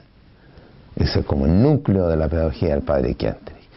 Ahora vamos a entrar en algo que completa esto, eh, yo le he insistido varias veces que se trata de un proceso vital, no son cosas separadas unas de otras. Yo no puedo separar pedagogía de vinculaciones, de pedagogía del ideal, etc. Eh, y lo que vamos a tratar, les digo, es la metodología, o sea, cómo llevar a la práctica eh, esta, este estilo pedagógico del padre Kiantenich. Seguramente muchas cosas las vamos a repetir, por lo que les acabo de decir, que es un proceso difícil separar así, no, no es separado, va todo junto. O sea, distinguimos algunas cosas para poderlas estudiar mejor. Hay otra triada en esta metodología, que la resumimos en la pedagogía de movimiento, la pedagogía de libertad y la pedagogía de confianza. Padre a veces también nombra la pedagogía de alegría, pero lo hace alguna vez por ahí, eh, está también comprendida en esto, pero no la vamos a tratar en forma expresa. Eh, va salir por muchos lados, porque toda la pedagogía del Padre Quien tiene la pedagogía de la alegría, de la vida, del amor, y por eso eh, es una pedagogía de la alegría. La pedagogía de movimiento. usamos dos términos para traducir el término alemán Bewegungspedagogik. Eso es lo que usa el padre en alemán, pero lo traducimos a veces por pedagogía de movimiento o pedagogía dinámica. Yo voy a usar indistintamente los dos términos, tal vez más pedagogía de movimiento. Se trata de qué? Aquí en general primero. Es una pedagogía de adaptación es una pedagogía que incluye como concepto fundamental, diría yo, la flexibilidad. Si, nosotros eh, consideramos lo que define el padre Quenten, ya cuando hablamos de pedagogía mariana, por ejemplo, se habló, es una, la pedagogía es una movilización de valores según la perspectiva de intereses. O sea, lo que hace el educador es mostrar valores, o sea, eh, valores que atraigan a las personas que está educando, que les interesen. Y por eso es una pedagogía que se adapta a la receptividad valórica de las personas o de la comunidad. Y es lo contrario de una pedagogía estática, que uniforma, que que hace las cosas planas, por así decir, que todo funcione, que no se salga del carril, que nadie se desarme esto, porque está tan bien armado, tiene formas ya tan probadas y tan, eh, tan seguras que no me vengan a meter otra cosa aquí. Déjenme trabajar así como pedagogo, ¿no es cierto?, con esto que ya está armado. No me desarmen el naipe. ¿eh? Padre Quien seguía por la vida y la vida no es estática, la vida es dinámica en sí misma. O sea, un pedagogo que quiere trabajar con personas tiene que trabajar con individualidades, con maneras de ser que son distintas, tiene que atender al desarrollo de esas personas, etcétera, etcétera. Eh, nada más lejano al Padre Quenten que, que lo estratificado, que lo momificado. ¿eh? que cosas que ya están vistas y que se van agregando forma y forma y forma hasta que se ahoga la vida. Eh, se acaba en el fondo con la originalidad. Ahora, les decía un concepto fundamental de esta pedagogía, la flexibilidad. Flexibilidad, ¿por qué? Porque se tiene que adaptar a, en primer lugar, a la persona que tiene un desarrollo o sea, nosotros nacemos eh, ínfimos, por así decir, ¿no es cierto? Ya nueve meses en el vientre de la, madre, ¿no es cierto?, para que ese ser se desarrolle y después cuántos años, 20 años más, para que llegue a una cierta madurez, hasta el final de su vida. O sea, somos seres en desarrollo. O sea, yo no puedo tratar a una persona pedagógicamente como si fuera un ser igual, que hay que amoldarlo a esto o esto y decirle que actúe así, porque siente las cosas que le interesan son distintas, eh, pasa de una etapa a otra que si yo estoy en la niñez, ¿no es cierto? Eh, es muy distinto que si yo estoy con un adolescente o con un anciano. Y, y, a ambos tengo que dirigirme de tal manera que se interesen, hagan suyo lo que yo les estoy tratando de transmitir como educador. Una pedagogía que se adapta porque considera, ¿no es cierto?, la vida que Dios le entrega para que sirva esa vida. Yo como educador no soy la norma. Yo no dicto lo que es y debe hacer esa persona. Dios lo señala. Lo señala por lo que Él ha hecho con el ser humano y por lo que Él hace con esta persona en concreto o con esta comunidad. Por eso hablamos siempre de, una, de un respeto por el carisma de las personas, un carisma o de la comunidad. Eh, implica cierta manera de ser distinta, que hay que tratarla de distinta forma, que tiene otra misión. Yo creo que el Papa Francisco acá eh, es un ejemplo vivo de una pedagogía de movimiento. ¿eh? fíjense lo que él hace, digamos. Es un, santo padre que lo único que quiere es estar cerca de la gente, estar en la gente porque es muy sociable, no, porque quiere tomar contacto con la realidad de esas personas, con lo que sienten, con lo que necesitan. ¿Cómo les habla? Les habla su lenguaje. Fíjense, en, la última visita que hizo a Brasil, le hablaba a los jóvenes en un tono bien claro, ¿no es cierto? Eh, bien adecuado a ellos a veces escandalizantes por los otros, cuando decía que tenía que meter lío, a veces puede entender mal ciertamente la palabra lío, pero hagan boche, digamos, hagan algo, métanse, actúen, salgan a las calles. Cuando le habló a las autoridades, tuvo un tono absolutamente distinto, digamos. ¿Eh? Eh, se recuerda cuando estaba con presidenta o presidenta de la gente del Congreso, etcétera, otro tono, otra manera porque tiene otra perspectiva de interés esa gente. O cuando le, hablaba a los obispos. O sea, él se adaptaba. Y para adaptarse tenía que estar cerca de las personas. Y con una característica bien importante, el sentir con el otro. ¿Ah? Hacía suyo, la, si una favela, ¿no es cierto? Hacía suya la realidad de esa gente pobre, ¿no es cierto?, a veces en condiciones infrahumanas, y les hablaba en su lenguaje para ellos. Eso gráficamente es la pedagogía de movimiento. ¿eh? Muy distinto a un señor que se pone ahí, dictamina, y dice, esto es lo que hay que hacer, esta es la verdad, esto es lo claro, ahora ustedes hagan así. Y le da incluso las la formas concretas en que tiene que vivir eso que él está presentando. ¿eh? Los encasilla. ¿eh? Eh, eso es lo contrario de, lo que el padre Quentenis quiere. Es una pedagogía de la vida y para la vida, la pedagogía del padre Quentenis. Fundamentos de esta pedagogía. Ya nombré uno, es la realidad que la persona es un ser en desarrollo. Eh, es evidente, ¿no es cierto? Pero a veces los, los educadores no toman en cuenta eso es un ser que es diferenciado eh, en, género, digamos, es masculino o femenino. ¿eh?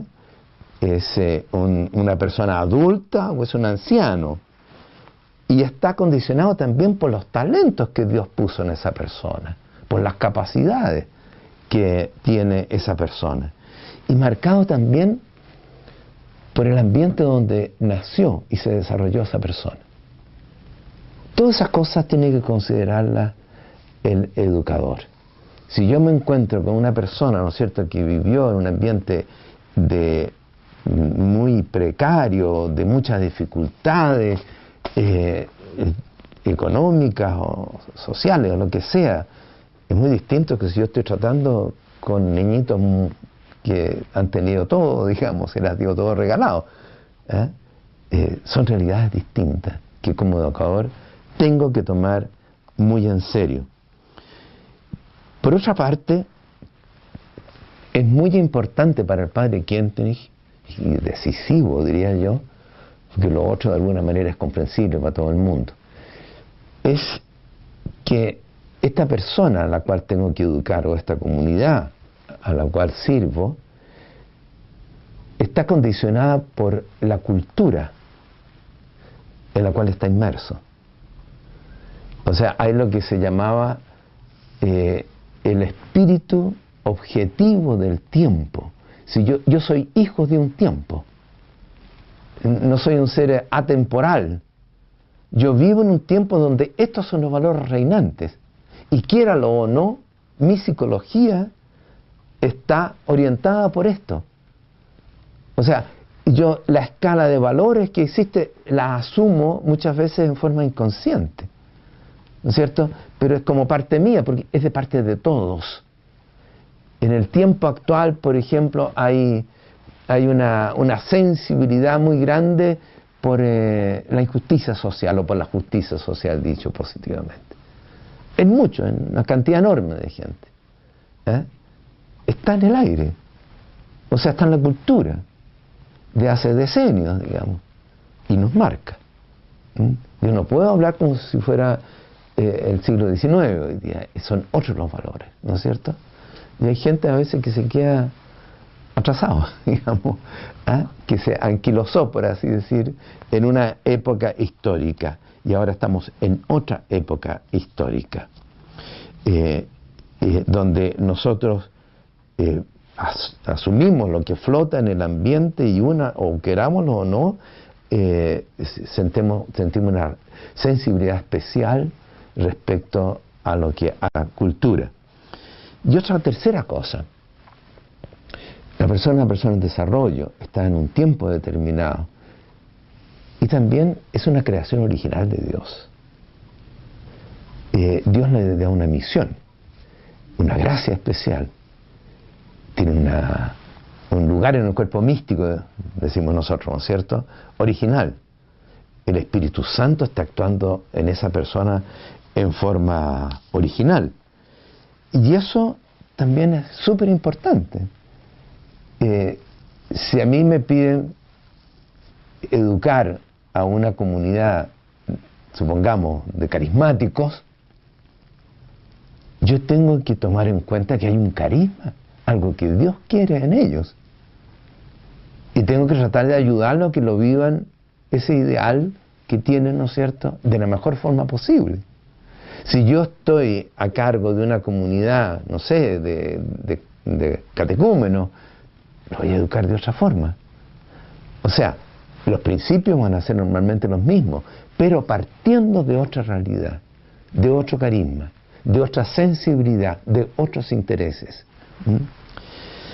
Ahora, eh, esto es como una cosa básica nomás para decir, hay, hay fundamentos para una pedagogía, para esta flexibilidad, para esta adaptación a la receptividad de valores típica de la persona, de la comunidad.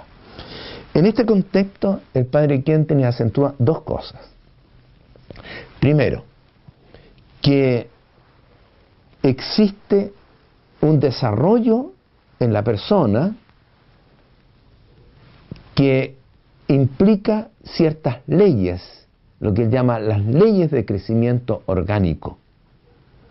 O sea, en todo ser que se desarrolla orgánicamente, se van produciendo de una u otra forma esto que él denomina, dije, las leyes de crecimiento orgánico. ¿Cuáles son? Voy a nombrarlas, son cinco. Pero primero le dije, son dos cosas las que él acentúa.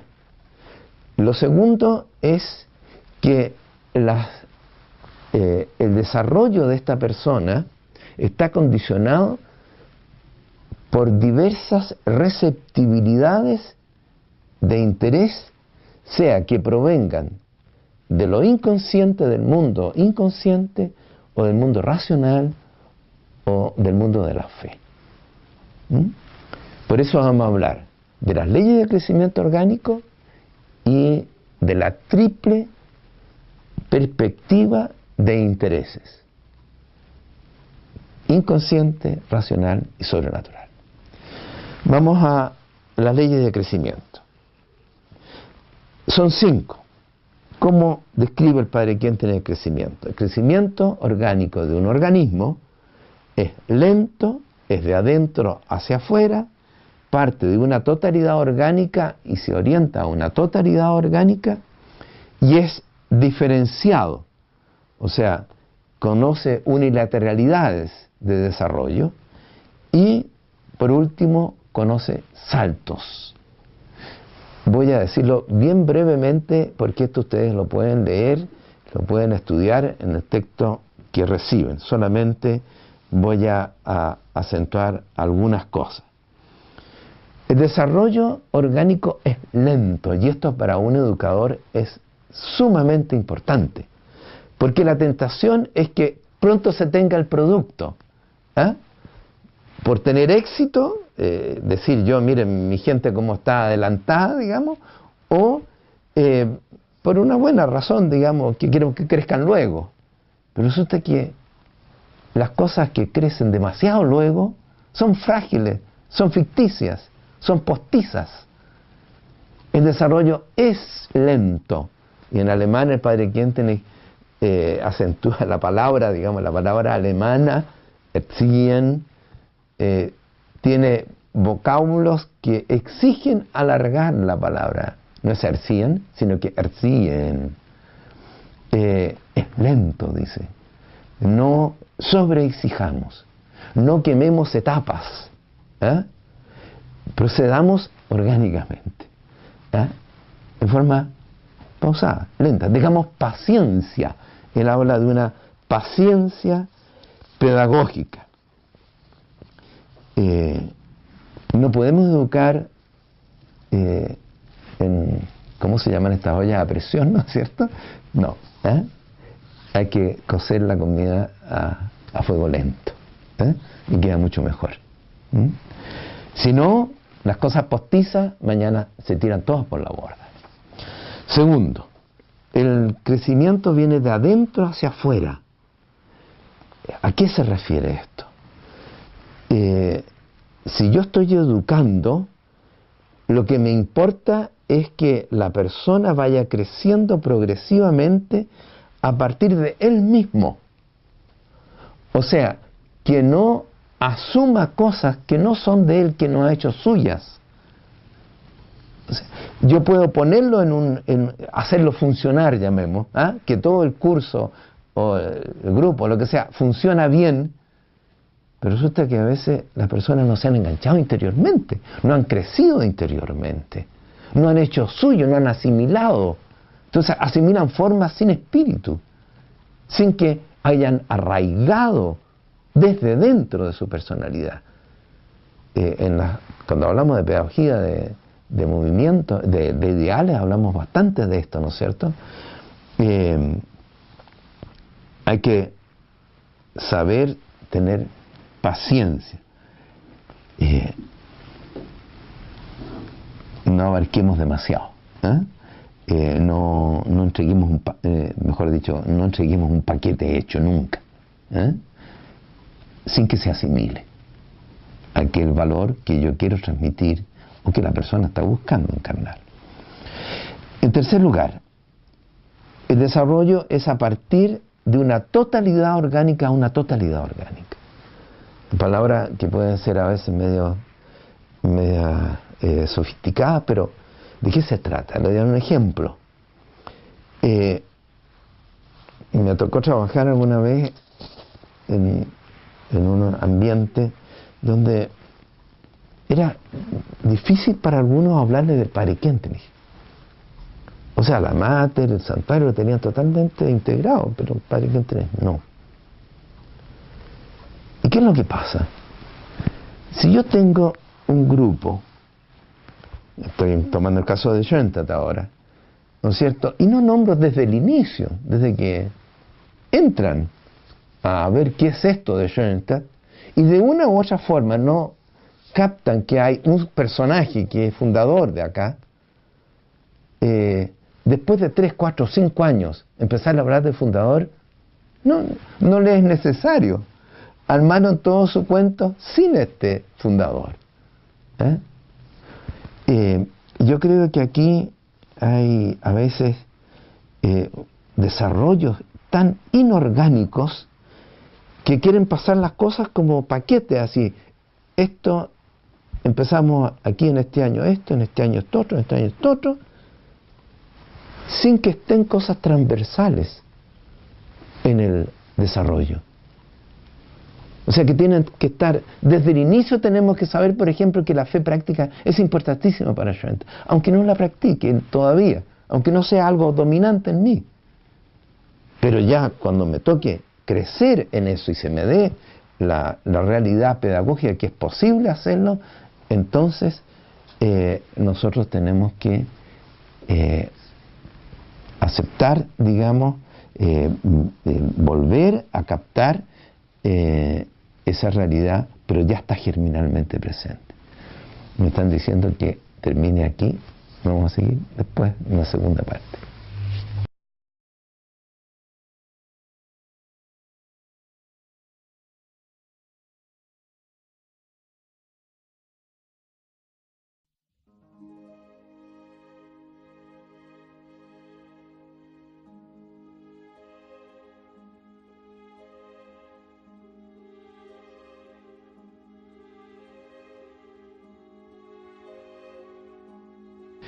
Hablamos entonces de un crecimiento lento de adentro hacia afuera, a partir de una totalidad orgánica, todo está en germen, poco a poco se va desarrollando, ¿no es cierto? Pero no se parte de cero después de una etapa ya que ha ido creciendo la persona o la comunidad. En cuarto lugar, el crecimiento orgánico es diferenciado no es de todas las partes al mismo tiempo. Es decir, se dan unilateralidades orgánicas, dice el padre Quinteni.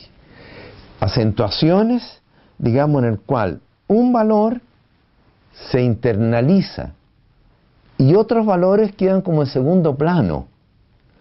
Pero al profundizar, arraigarme yo en este valor, van creciendo como por los vasos comunicantes, ¿no es cierto? Las, las otras realidades, los otros valores que yo también tengo que encarnar. Eh, todo esto está en contra de una pedagogía, ¿saben?, de eventos. ¿eh? Eh, hay muchos, está muy, es muy actual en la iglesia, digamos. Educamos cómo, tenemos una jornada. Educamos cómo, tenemos un retiro. O sea, son eventos, pero no hay un proceso orgánico de asimilación. Entonces es como a, fogonazos así. Porque claro, entusiasma tener un retiro, entusiasma tener un encuentro, un, un, eh, un, evento X, digamos. Y entre medio, ¿qué pasa? ¿Se asimila o no se asimila? El problema es que muchas veces no se asimila. Es una pedagogía, dice el padre Quentin, de la discontinuidad. Nosotros tenemos una pedagogía de la continuidad. Eh, piensen ustedes cuando trabajamos con lemas de año, con examen particular, todo esto son unilateralidades orgánicas, ¿eh? necesarias para que un valor se internalice. Eh, ahora sería largo, ¿no es cierto?, decir qué cosa el pedagogo tiene que tener en cuenta para saber cuándo hay que acentuar algo. eso lo pueden leer después en el texto. Y por último, el, crecimiento orgánico conoce saltos, que son imprevistos. Siempre hay un salto de la niñez a la adolescencia, eh, la persona adulta, hay saltos, pero son saltos normales, digamos. Pero a veces se producen saltos distintos, crisis ¿Que vienen de qué? A veces un acontecimiento inmenso, algo grande que conmovió al mundo. Piensen ustedes en el primer acto de fundación. Estaba la congregación mariana, se iba desarrollando, una cosa lenta, ¿no es cierto? Y de repente, ¡boom!, un acontecimiento increíble, la Primera Guerra Mundial. Cambia todo. ¿eh?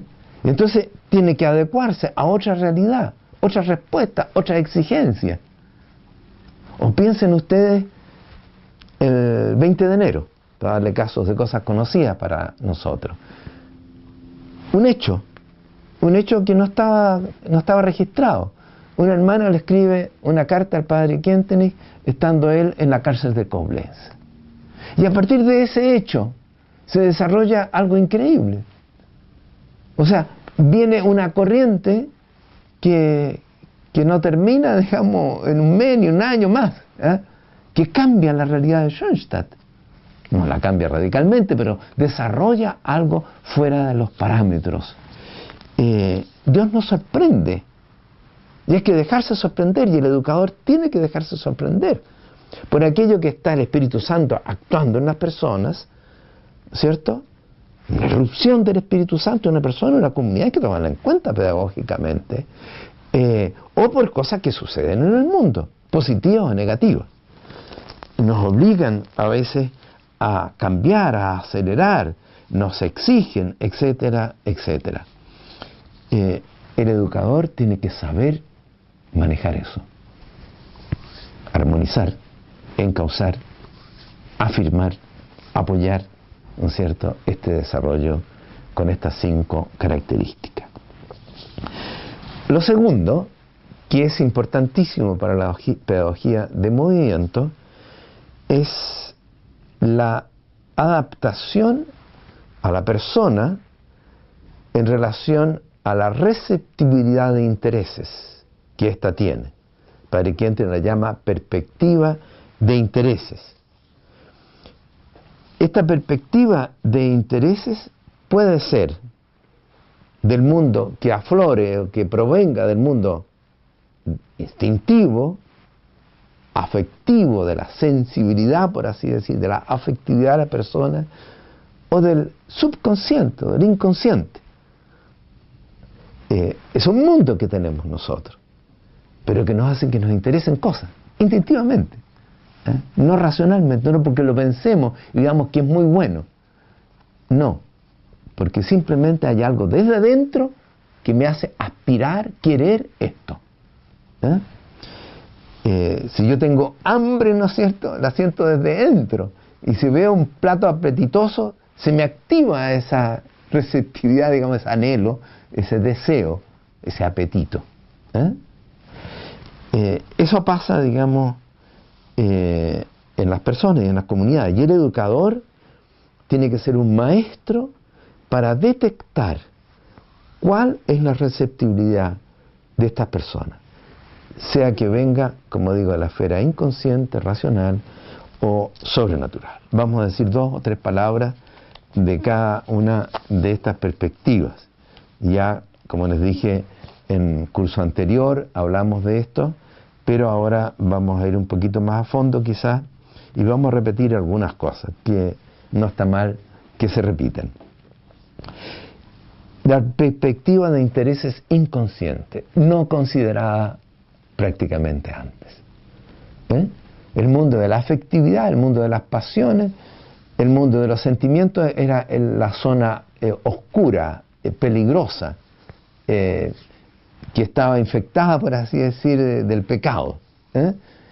Y por lo tanto, ¿no es cierto?, había que aclarar las cosas para que las personas sepan lo que es verdad y no se dejen llevar por su instinto, por su sentimiento, por su afecto. ¿eh? Eh, hay que decir las cosas claras. Esto es la verdad. Vívanla, concreten, ¿eh? sean consecuentes. y ese mundo instintivo hay que aplacarlo, hay que manejarlo, hay que dominarlo. Tú tienes un instinto, domínalo, contrólalo. Y, y si es el caso, mm, eh, reprímelo. Tienes que guiarte por la razón y actuar con voluntad clara. Eh, esa es una manera de, educar tradicional, digamos, ¿eh? Eh, que hasta ahora en muchos casos también bastante actual. Hay que podar, hay que controlar, padre Quentes acá se hace partidario de aquel adagio, ¿no es cierto?, que dice, eh, lo que no se asume no se redime. Yo tengo afectividad, tengo instinto y esto Dios lo puso en mí. Está dañado por el pecado original o personal, pero es bueno.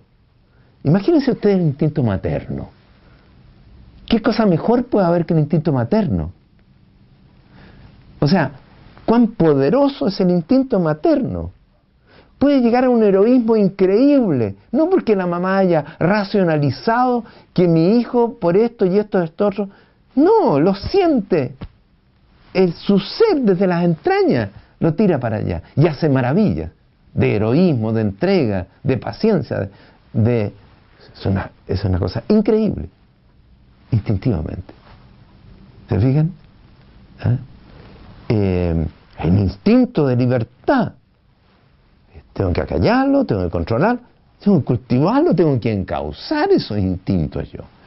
Por eso eh, el padre Quintenes acá es alguien que yo diría redescubre la potencialidad y quiere regalarle a la iglesia esa pedagogía, porque la iglesia no lo hizo, hizo una, una diría yo, una pedagogía estéril o aséptica, no sé cómo llamarla, digamos.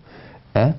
Eh, el padre Quintenes se atreve a apelar al afecto, al corazón. Hoy día ya, como decía Papa Francisco, que apela, apela al corazón, da su corazón, digamos, quiere ganar el corazón de las personas, instintivamente. ¿Por qué no quiere la persona? ¿Porque estudió algo de él? No. Por lo que ve, por lo que siente, cómo se da. Él capta esa receptividad inconsciente de ser querido, de ser escuchado, ¿ah? de ser valorado, etcétera. Eh, entre paréntesis, ustedes pueden leer sobre esto. Hay un, libro que yo recogí los, los textos del padre Quientre sobre la afectividad. Eh, se llama Nuestra vida afectiva, creo que le pusimos a ese libro. Donde creo que vale la pena a veces leerlo porque muchas veces no se toma en cuenta esto. ¿eh? se ve más bien la parte peligrosa, hay que dominar los instintos, el instinto sexual, bla, bla, bla. Claro que sí, pero hay que entre todos, digamos, eh, orientarnos, encauzarnos, y ahí se moderan. Ahora, ¿para qué decir del inconsciente? No podemos dedicarnos ahora a eso, es un mundo también poco trabajado, pero para el padre que entender, súper importante. Su pedagogía, en mucho, parte del hecho de que hay un subconsciente, la persona dice, no viene como una tabla rasa, como una hoja sin, sin escritura, no, está escrita por las vivencias que tiene esa persona. Y si esa persona, es una cosa que repite 20 veces el padre Quiente, tiene una mala experiencia de paternidad, eso anida en su subconsciente. Y si yo como pedagogo prescindo de eso y le hablo simplemente de que Dios es bueno, Dios es Padre y todo lo demás, y esa persona está herida en esto, mi pedagogía no va a, no dar fruto. ¿Mm? Es un mundo, les digo, no, no me detengo en eso. Eh, ahora, voy a nombrar, eso sí, algunos instintos que son importantísimos, que el educador los capte, los eduque, eh, los modere, los encauce. Piensen ustedes el ansia de cobijamiento. Nosotros somos seres inestables, frágiles. Somos y, podemos dejar de ser. Y eso lo tenemos consciente e inconscientemente siempre. ¿ah? Eh, de repente se hace más, más claro que, que débil es el hombre. Hoy día está feliz, hoy día está en la cama con un cáncer o, o lo atropellamos, o sea, somos frágiles. Y esto hace que el hombre tenga una inseguridad existencial tremenda. Más todavía cuando el organismo de vinculación, ¿no es cierto?, está destruido. Esa persona necesita ser recibida, necesita cobijamiento, necesita contención. Y un educador tiene que tomar en cuenta eso. Tiene que captar esa, ese interés irracional, pero fortísimo que tiene la persona de ser acogida hasta que se sienta acogida, en primer lugar en el corazón del educador, de la comunidad y en Dios. Es un proceso que tiene que darse, pero que parte, piensen ustedes la mayoría de la gente que se queda en el movimiento de Schoenstatt, ¿por qué creen que se queda? ¿Por las ideas?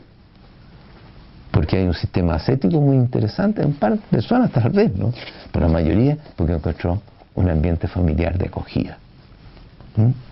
Porque encontró un, educador que, que, lo acogió.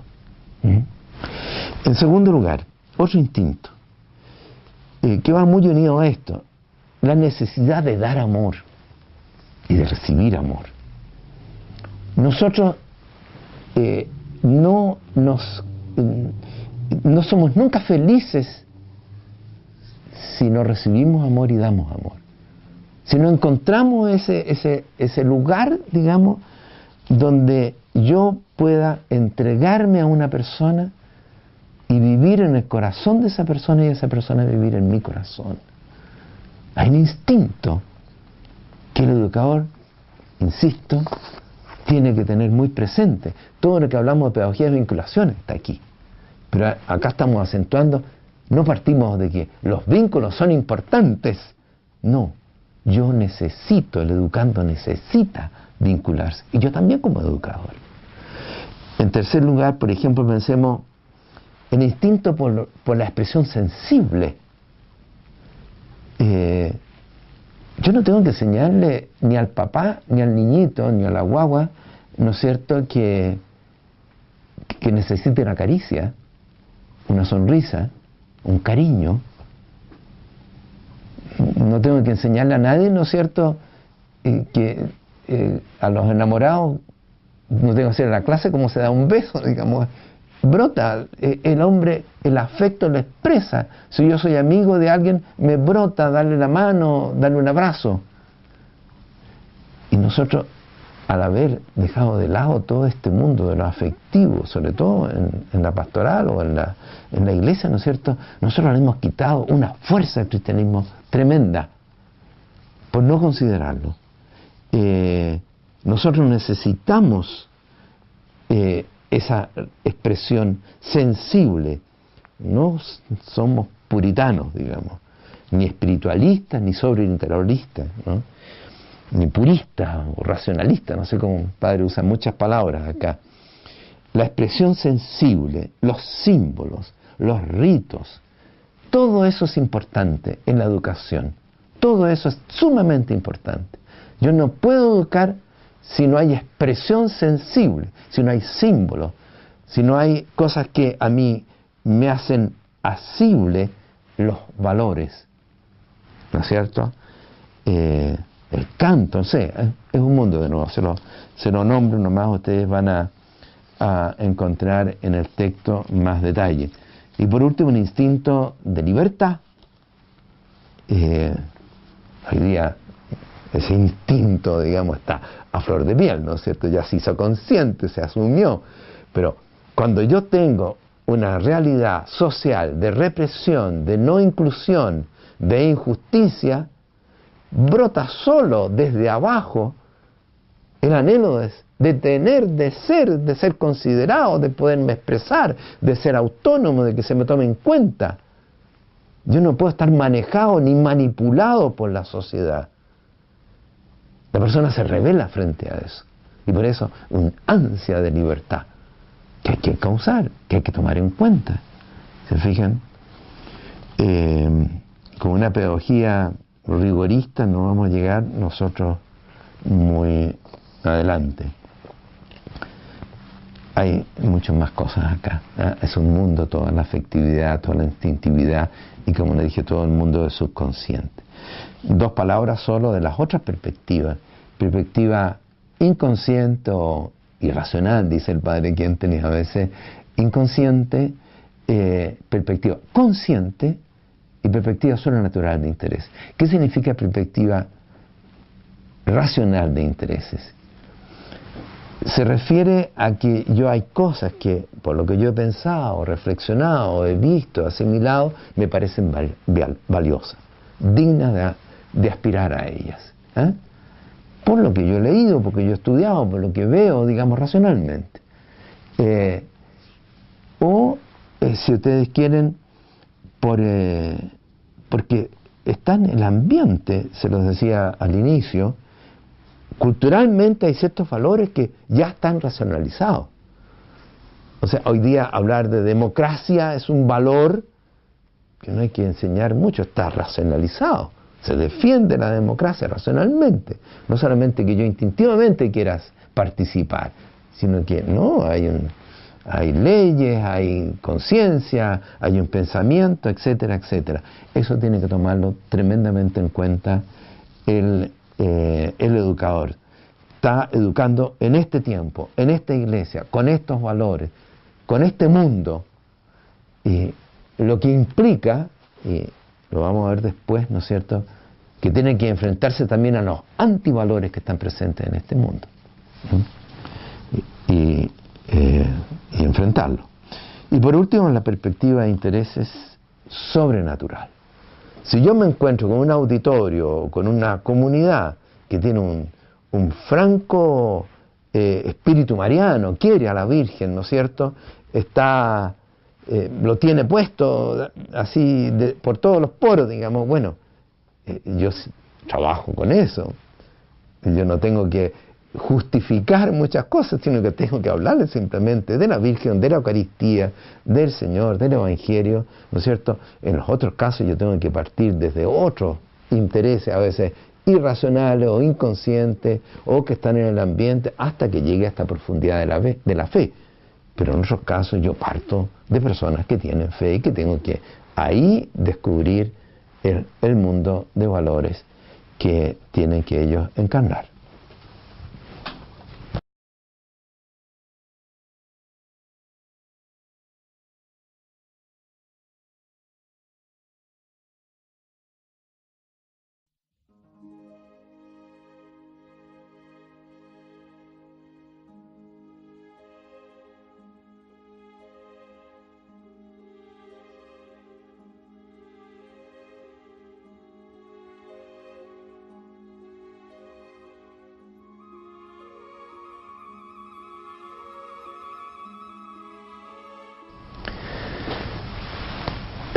Tercera parte de lo que estamos hablando sobre pedagogía de movimiento, vamos a tocar algo que es muy importante y difícil tal vez de titularlo, pero se trata de la modalidad de la motivación. Dijimos que pedagogía, ¿no es cierto?, es una movilización de valores según las perspectivas de intereses. ¿eh? De las personas, de la comunidad. Ahora, ¿cómo hago esta movilización de valores? ¿Cuál es el modo en que yo lo hago? Eh, acá yo creo que es importante tener en primer lugar en cuenta que hemos sufrido un extraordinario cambio cultural. Es muy distinto educar en un ambiente homogéneo, cristiano, católico incluso, a educar en la diáspora, en un ambiente materialista donde hay algunos que creen y, otros que dicen que creen, pero en realidad no creen, y la mayoría no cree ¿eh? Eh, en cosas que para nosotros son evidentes. O sea, hay un cambio cultural aquí, que el padre Quentin toma muy en serio o sea, estamos educando a personas de comunidades que viven en un ambiente no cristiano, que viven en una cultura post-cristiana, ¿eh? Eh, en una cultura, dice él, de diáspora. Y esto nos hace, eh, o lo hizo a él, digamos, que desarrollara esta modalidad de cómo transmito valores yo, en forma bastante, yo diría, novedosa y a veces difícil de captar. ¿De qué se trata? El padre Kentenich por de pronto acentúa la necesidad de unir o de asociar palabra, verdad, valor y dentro del valor el valor objetivo y el valor subjetivo. O sea, él parte de la base que no hay una mentalidad común, que hay que crear una mentalidad. O sea, el pedagogo tiene que generar una manera de ver, de sentir, ¿no es cierto?, de valorar. Y por eso lo lleva el padre Kentenich a, a esto de cómo nosotros creamos mentalidad para poder, ¿no es cierto?, movilizar valores que interesen a las personas realmente. ¿A qué se opone esto? Para que se entienda más tal vez. Se opone a una pedagogía de eventos, que está por demás muy común, que está muy, muy eh, o es muy común en, la pedagogía que usamos en la iglesia. Eh, hacemos eventos, o en incluso, ¿no es cierto? Eh, tenemos un acontecimiento, un evento, una jornada, todo el mundo está feliz con la jornada, ¿no es cierto? Para arriba y para abajo la jornada, qué linda fue la jornada. Y después de dos o tres semanas se acabó la jornada, nadie se acuerda de la jornada. ¿Eh? O tuvimos un evento, hicimos un encuentro maravilloso, digamos, hizo una presentación, una obra de teatro, qué sé yo, 20 cosas, fascinados todos. Y después de dos o tres meses las personas siguen viviendo igual. Un recuerdo quizás de otra cosa que vivieron y así. Se van saltos. El padre Kinder es contra una pedagogía de eventos. No es que no haya que tener eventos, entiéndase bien, pero hay un desarrollo pedagógico en el cual pueden y deben haber eventos. Pero lo central es cómo se va desarrollando el crecimiento, como dice el padre Kinder, desde dentro. Entonces, el pedagogo tiene que crear una mentalidad, usa palabras, pero esas palabras implican valores. Perdón, primero que todo, antes que valores, verdades. Tiene que transmitir cosas verdaderas. Pero esas cosas verdaderas, esas verdades tienen un valor, son un bien. Pero no basta con que la persona o la comunidad vea el bien objetivo o el valor objetivo sino que tiene que hacer suyo ese bien, tiene que asimilar ese valor, hacerlo carne. Eh, y esto no se logra con una pedagogía de saltos, de eventos, que es en el fondo superficial, de la superficialidad. Ni menos, digamos, con lo que hablamos antes mucho, cuando nos, referimos a la pedagogía del ideal, ¿no es cierto?, de, esto, de no crear una mentalidad de, de, creer que porque una vez se habló de esto ya estamos en otro lado, porque pasa una materia ya está asimilada. No, en absoluto. Distingue el padre Kentenich entre el valor objetivo y el valor subjetivo. O sea, es claro, ¿no es cierto? Una cosa puede ser valiosa en sí, la amistad es un valor objetivo, pero para mí la amistad pasa a ser algo importante el tener un amigo o una amiga como algo vital, existencial para mí. Es un paso más allá. No es en general, para mí es valioso. Eh, y ese valor que a mí me motiva implica otros valores. Es lo que llama el pariquente un complejo de valores. En la amistad, por ejemplo, a seguir con el mismo ejemplo, está la lealtad, está el respeto, está la generosidad, hay un mundo de valores en torno a este valor que es parcial. Es un valor, pero no es el valor último. Hay cosas más altas que comprenden más valores ¿ah? y más centrales. O sea, eso es lo que tenemos que tener como presente para, poder entender lo que el padre Quentenich eh, propone. El valor tiene que llegar a conformar mi vida. El valor que el educador transmite tiene que internalizarse. Y para ello es importante que el educador una, dice el padre Quiente, la palabra que habla, ¿no es cierto? Eh, de tal modo que se asocia a esa palabra la verdad y el valor hasta que llegue a ser un valor subjetivo para esta persona o esta comunidad concreta a la cual yo me estoy dirigiendo tratando de captar. Eh, es todo un proceso. Es un proceso que termina en ese valor que yo he logrado o que la comunidad ha logrado hacer suyo, que está todavía dentro de un mundo de valores eh, no los últimos, tiene que integrarse en el mundo de valores último, en definitivo, total. ¿Mm? Yo puedo empezar, bueno, vamos a explicarlo después para no adelantarme, digamos. Eh, puede parecer un poco teórico esto, pero no, no es nada eh, de, de, especial, digamos, es algo bien vital. Eh, piensen ustedes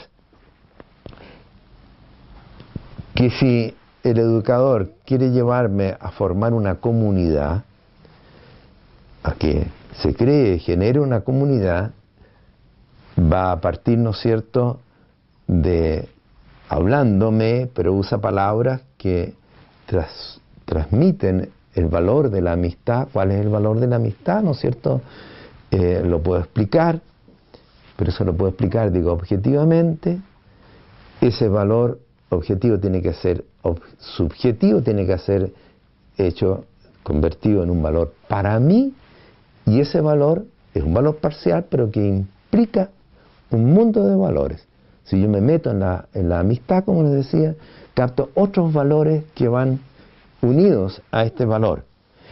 Y eso tiene que darse el proceso hasta que la persona lo integre en el mundo de valores más definitivos, llamémoslo así, de la amistad con el Señor, de la amistad en la fidelidad que implica, ¿no es cierto?, ya en el mundo de la fe, el perdonar, etcétera, otras cosas que no estaban en el, en el valor parcial sin que hubiera sido integrado en el mundo de valores más amplio, más profundo, etc. Ahora, ese conjunto de valores, y eso vamos a ver ahora, eh, requiere el, llegar a que las personas hagan suyo el, el mundo de valores que yo les transmito como educador, requiere un proceso. ¿Cuál es ese proceso? Me nombran educador de un grupo, de un curso, lo que sea.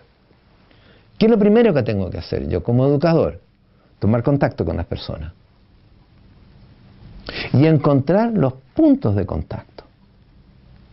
Porque yo me voy a encontrar con personas, qué sé yo, que son muy sociables, o que son personas eh, muy estudiosas, o que son personas que están fascinados por el fútbol, o lo que sea, digamos.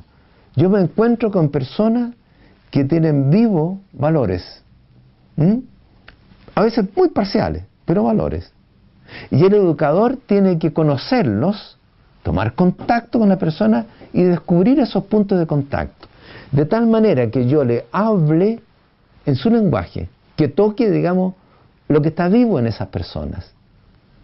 Que no venga con mi paquete, que ya es importante que esta persona aprenda esto y esto otro, sino que yo les voy a hablar algo que a ellos les interesa. Es el segundo paso.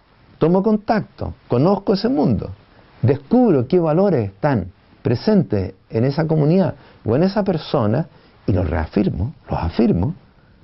O sea, si les gusta el fútbol, voy a encontrarle el valor que tiene el fútbol, digamos, lo educativo que es el fútbol, lo, importante que es el fútbol. Hay 20 cosas que yo tengo que afirmar de ese mundo, de tal manera que esas personas se sientan comprendidas, acogidas por el educador, entendidas ¿Ah?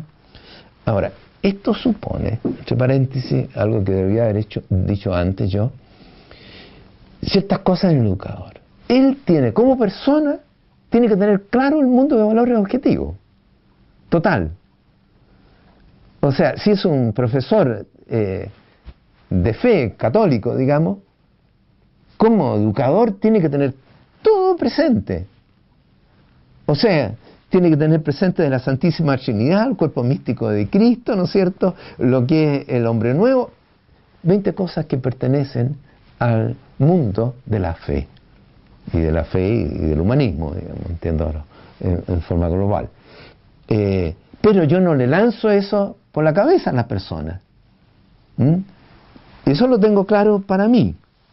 Eh, yo también como educador no solamente tengo que tener presente. El padre Quinten habla de Hinterkopf, o sea, tenerlo acá, dice él, digamos. Eh, el mundo de valores objetivos, sino que tengo que tener presente y muy clara cuáles son las corrientes culturales que hay en este momento. ¿Por qué? Porque estoy educando a personas de ahora y para este momento histórico. Entonces no puedo ser un angelito caído del cielo, digamos. Tengo que ser alguien que esté en la realidad, con los dos pies en la realidad, que sé lo que pasa, de los valores y antivalores que existen en este momento. Pero eso lo tengo yo como educador. Yo no le voy a hablar, ¿no es cierto?, a los chicos que están eh, eh, entusiasmados solamente con, qué sé yo, una, una, cosa positiva, digamos, digamos, quieren construir casas de, de mediagua o lo que sea, digamos, ayudar a la gente más. Es un valor eso. Eh, yo tengo que aceptarlo, conocerlo, afirmarlo. Em, pero tengo que saber, digamos, les digo, en qué a quiénes estoy hablando, cuál es, usando la misma expresión anterior que ya les dije, el espíritu objetivo de este tiempo. En esta cultura parcial también, porque en una cultura hay 20 culturas más, digamos. Y yo estoy hablando de las personas de esta cultura. Eh, tengo que estar en contacto y lograr el contacto con estas personas hoy, lo que hoy está vivo en ellos. Y aquí viene lo segundo, no sé eso, en el proceso mismo, supuesto esto que tengo puesto, por así decir, yo tomo el contacto eh, y ese contacto tiene que ser personal. O sea, no puede ser un, contacto de profesor a alumnos, por así, de docente y, los que escuchan al docente, ¿ah? o ejecutores de algo que me traen. No, yo tengo que entrar en una relación viva con ellos lo que hablamos toda la pedagogía de vinculaciones está en esto mismo. Hasta que yo tomo el punto de contacto, afirmo ese punto de contacto, donde está un valor concreto, y poco a poco voy uniendo a partir de esa realidad ese valor parcial o primario a un valor más amplio, más central. ¿Mm? Eh, voy asociando acá, ¿no es cierto?, lo que dice el padre Quentin palabra, verdad, valor, valor subjetivo. Ellos tienen que interesarse, ¿no es cierto?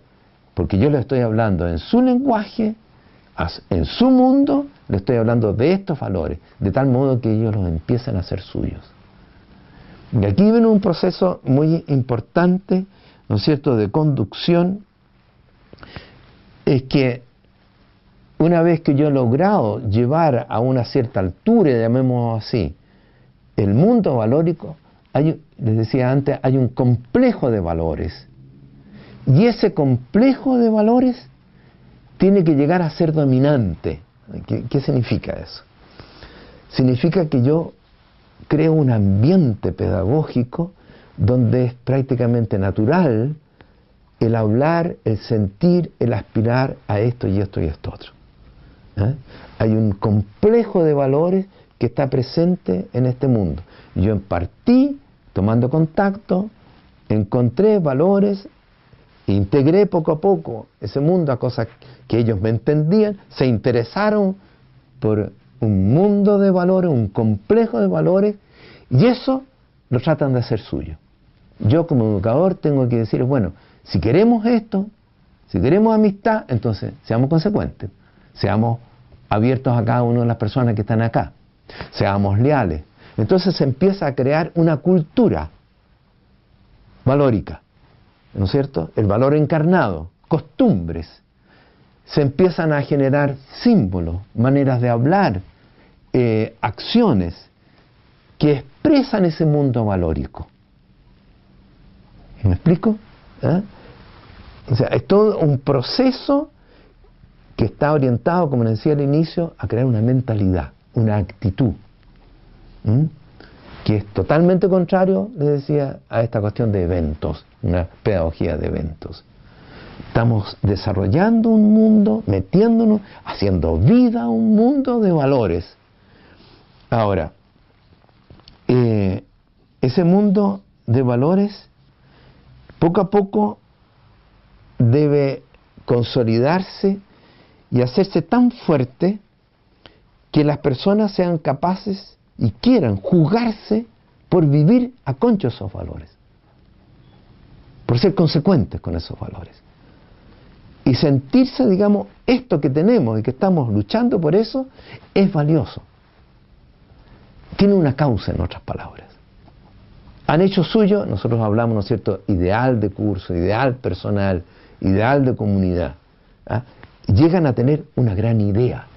Padre Quente repite miles de veces eso, temo al hombre de una gran idea, de una sola idea.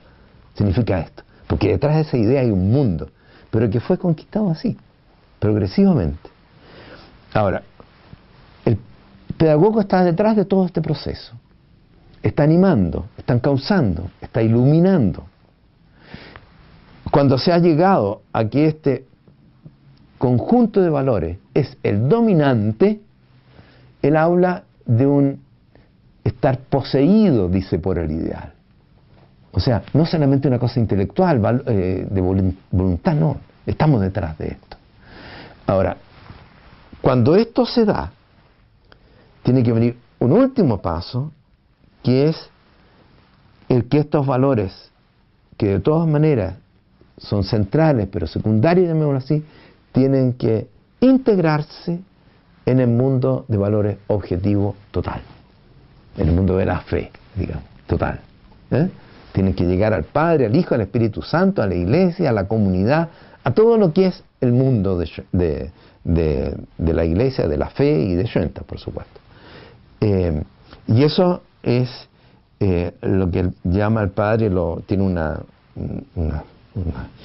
consigna y un axioma que dice, el centrarse en valores eh, produce unilateralidades que deben ser orgánicas, pero en último término tienen que integrarse. O sea, dice, centralización sin integralización no va a ser fecunda. ¿eh?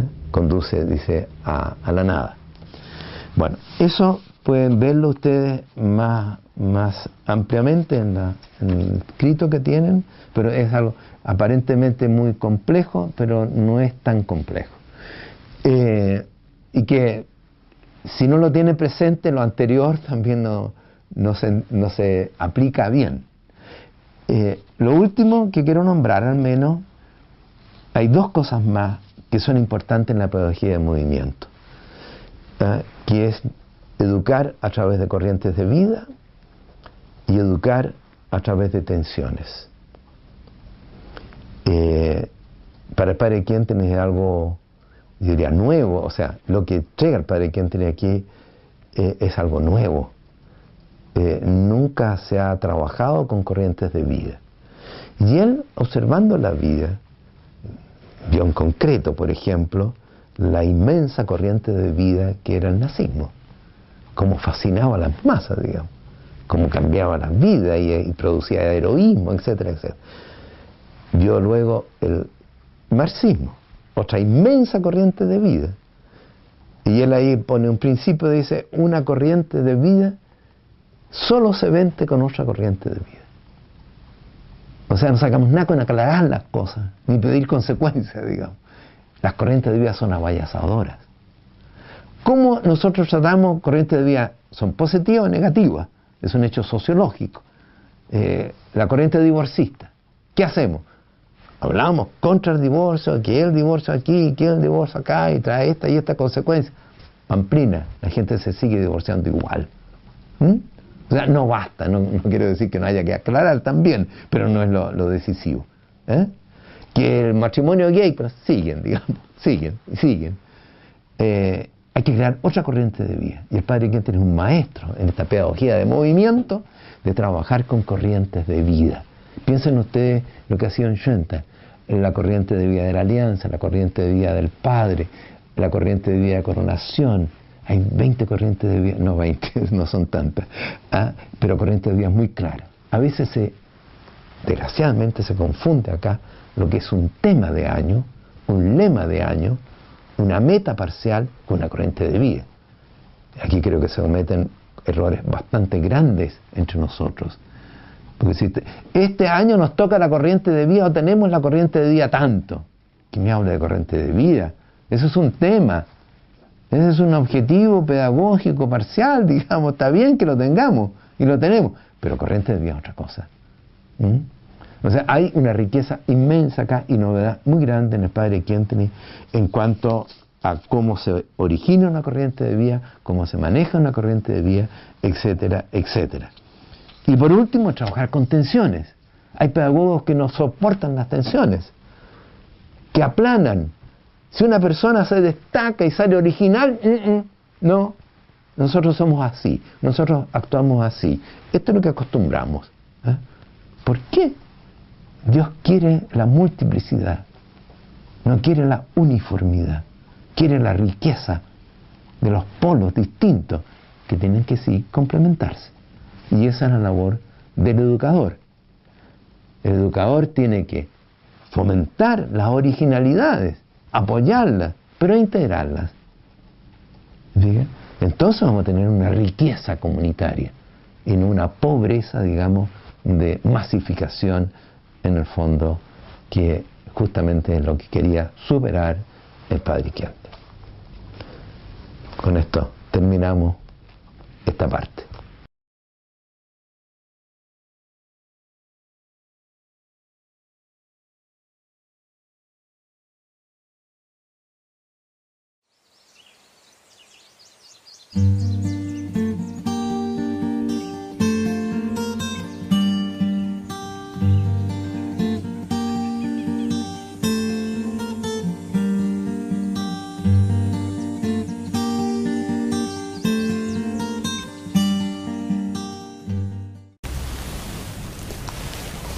Vamos a continuar nuestra profundización de la pedagogía del padre Kientenich.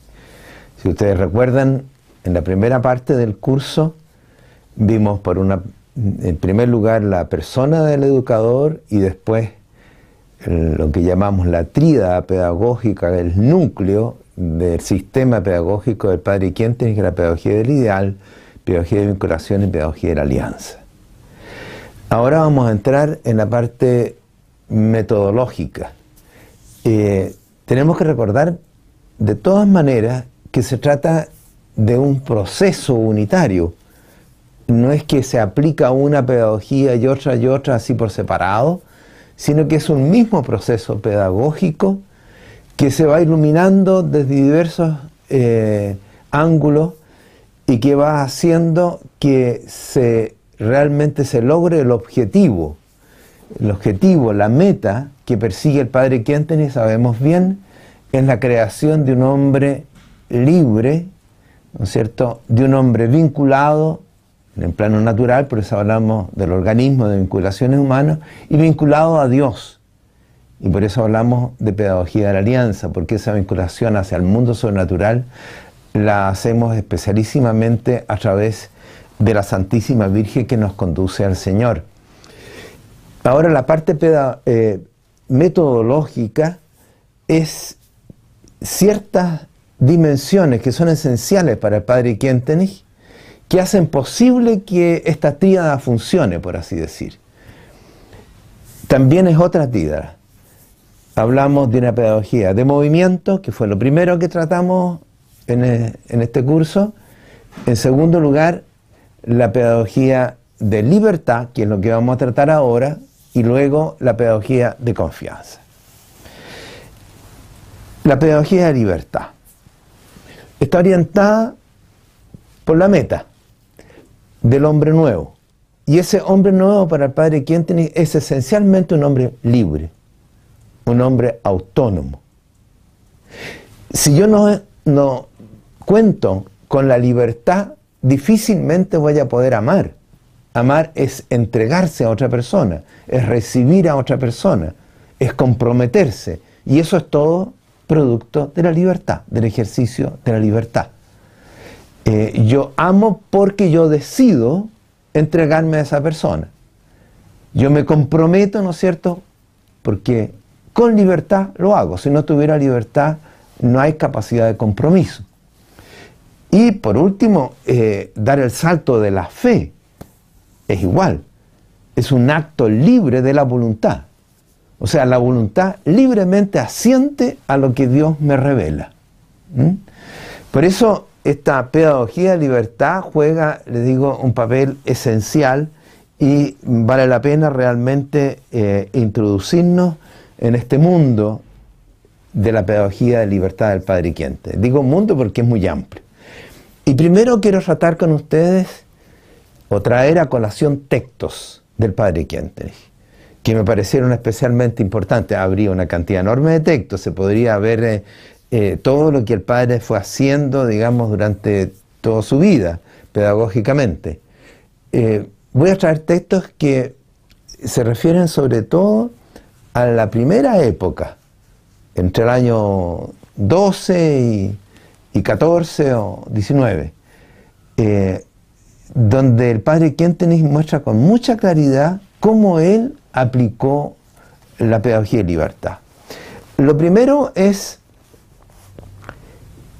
el respeto, el padre Quentenis dice, el respeto infinito que tiene Dios por el hombre libre. Y eso lo asume el educador.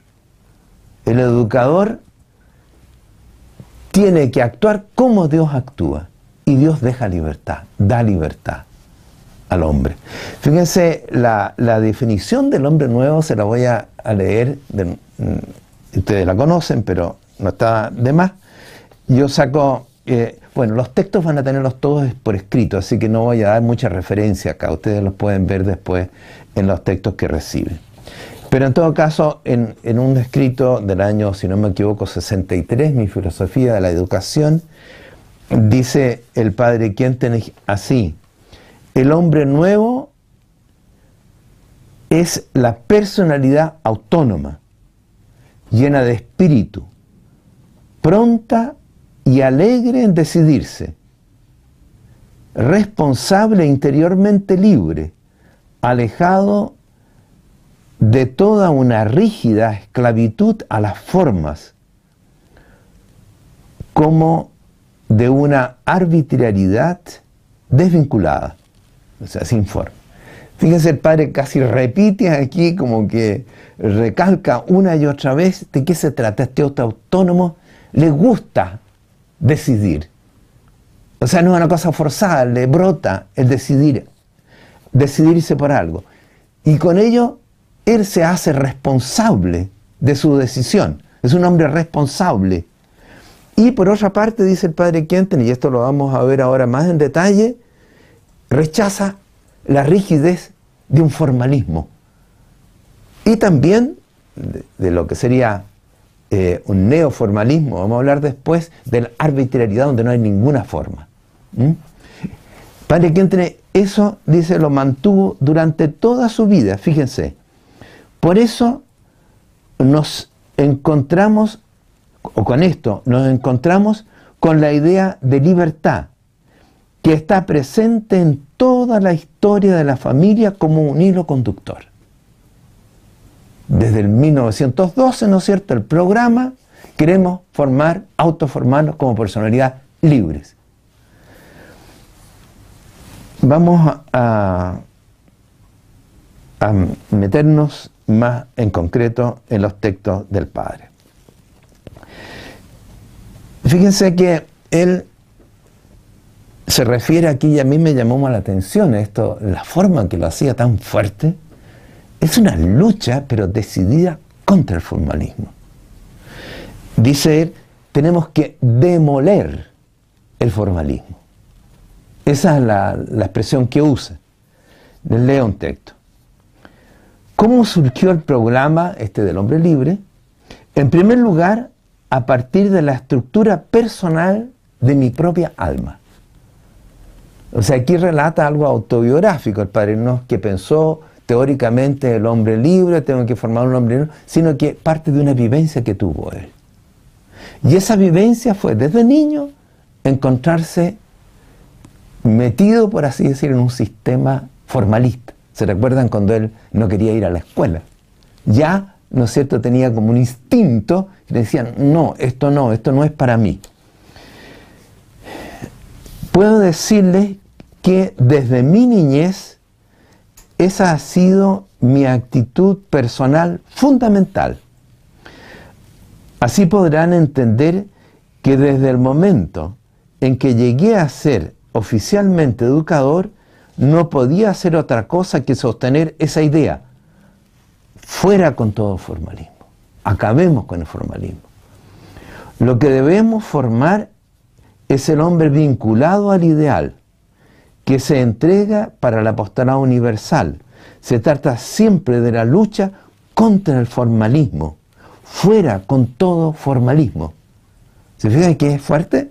Ah, no, anda con rodeo. Y cuando haga la definición, ¿no es también es, alejándonos de una rígida esclavitud de la forma. Eh, no es que rechace la forma en sí, eso lo vamos a ver después, pero acá hay otra realidad contra la cual él lucha y quiere despejar, digamos, de la, del sistema pedagógico. Teniendo en cuenta que desde el comienzo tuvimos como meta demoler el formalismo, siempre debemos procurar, también en el futuro, que el formalismo en otras formas no vuelva nuevamente a cursivarse entre nosotros.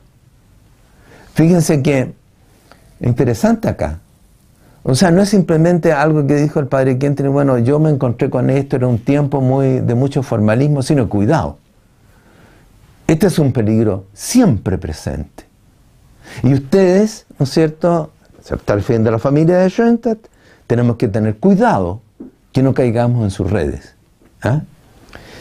Pero eso él aboga por el hombre, digamos, con alma, o eh, lleno de espíritu, dice, contra un hombre, ¿no es cierto?, que actúa desde afuera o que es actuado desde afuera, que es manejado o que está amarrado en formas sin que él haya asumido libremente eh, esas formas. El peligro es permanente.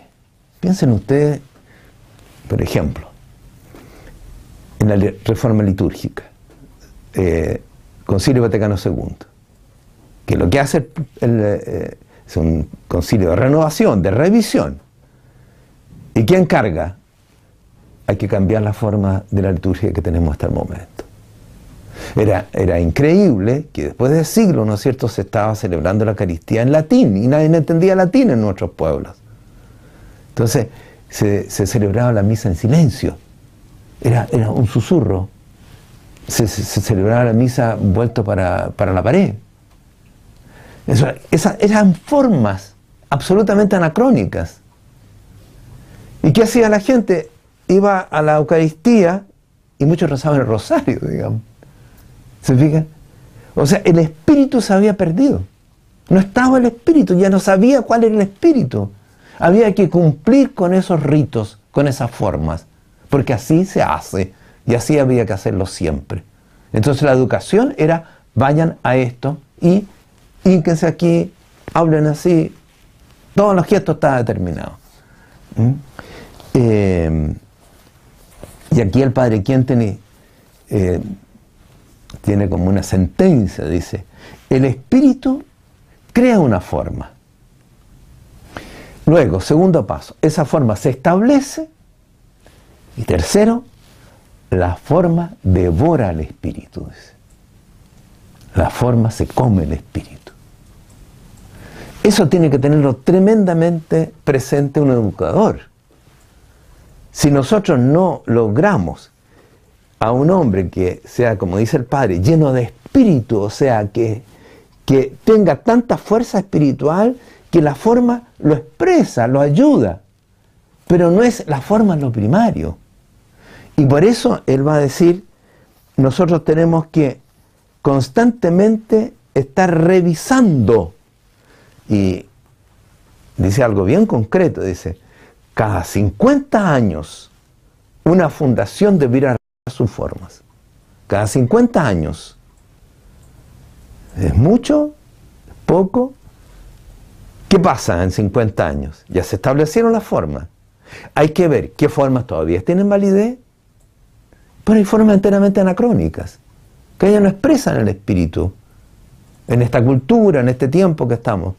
Y por lo tanto hay que crear muchas veces nuevas formas. Yo me pregunto aquí, este es un paréntesis, ¿eh? estamos hablando 100 años de la Alianza de Amor de la Fundación de Schoenstatt. Que yo recuerde, nunca hemos hecho una revisión como familia profunda en este sentido. ¿Mm? La pregunta. Padre, ¿quién tiene acá? Es bien claro, fíjense, dice en otro texto. A veces da la impresión de que San Pablo, siguiendo las huellas del Señor en este aspecto, hubiese librado en vano la lucha de su vida. Tanta esclavitud de formas y tanto formalismo hay en muchas partes actualmente. Por eso, la primera parte de nuestro principio universal exige vínculos obligatorios solo cuanto sea necesario.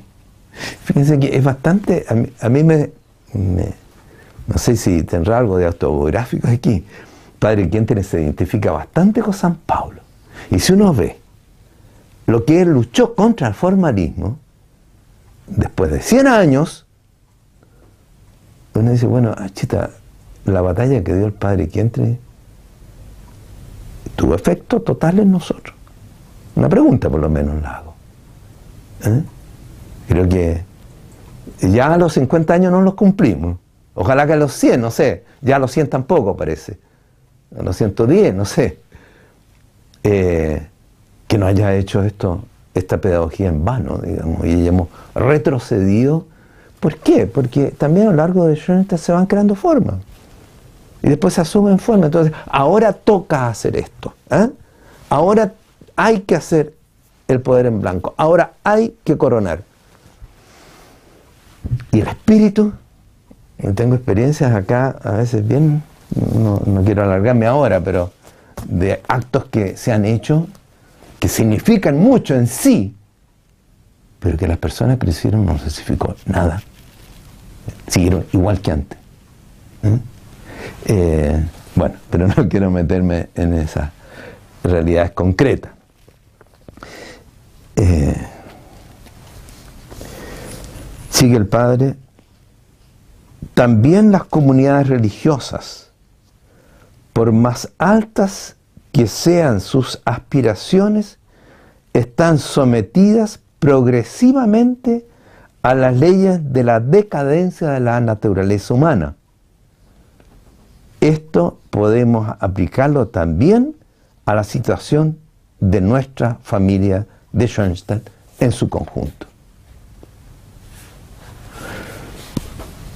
Eh, quien entra en un sistema formalista, donde predomina las formas, ahí desaparece la libertad. Eh, si el educador marca las cosas tan claramente, digamos, entre comillas, ¿no es cierto?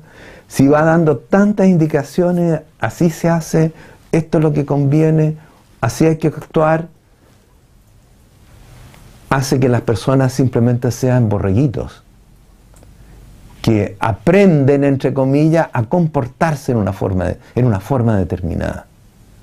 Si esa forma no ha sido asumida desde dentro, con una decisión propia de quienes estoy educando, mañana desaparece el educador y desaparece la forma también.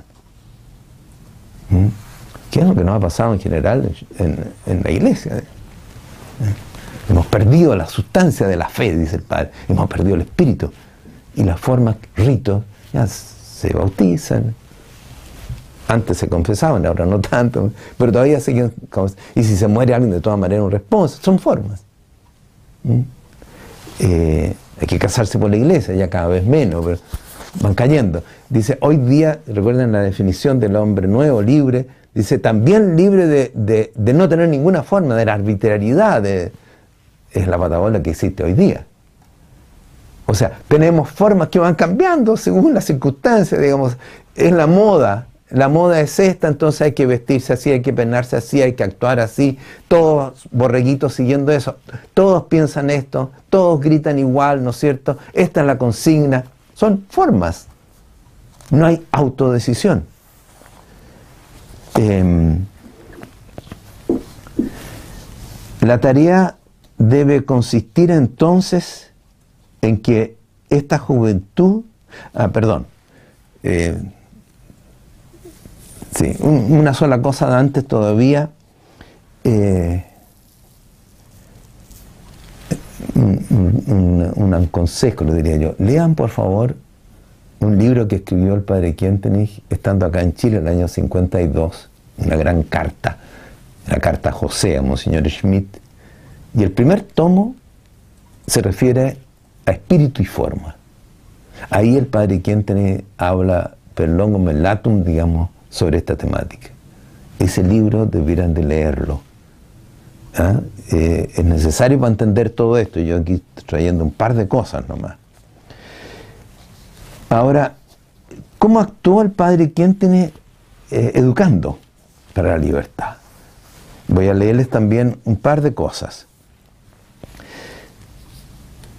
Él tenía una consigna que dice así, por la propia actividad llegar a la autonomía personal. O sea, si yo quiero educar personas libres, yo tengo que crear espacios para que esas personas decidan por sí mismos, no darles todo hecho, ni, ni, tan en el camino tan claro, digamos, entre comillas, que van haciendo, cumpliendo etapas así. ¿eh? sin que haya madurado interiormente la persona. Ella tiene que eh, eh, decidir. Esa persona tiene que asumir la forma, si es que hay una forma. Ahora, siempre en el principio, las mínimas necesarias obligatorias. El padre Quentenich afirma, como decía ese principio, esa consigna, a través de la propia actividad nosotros creemos crear personas libres. Y eso significa que tengo que darles la oportunidad, crear espacios para que decidan.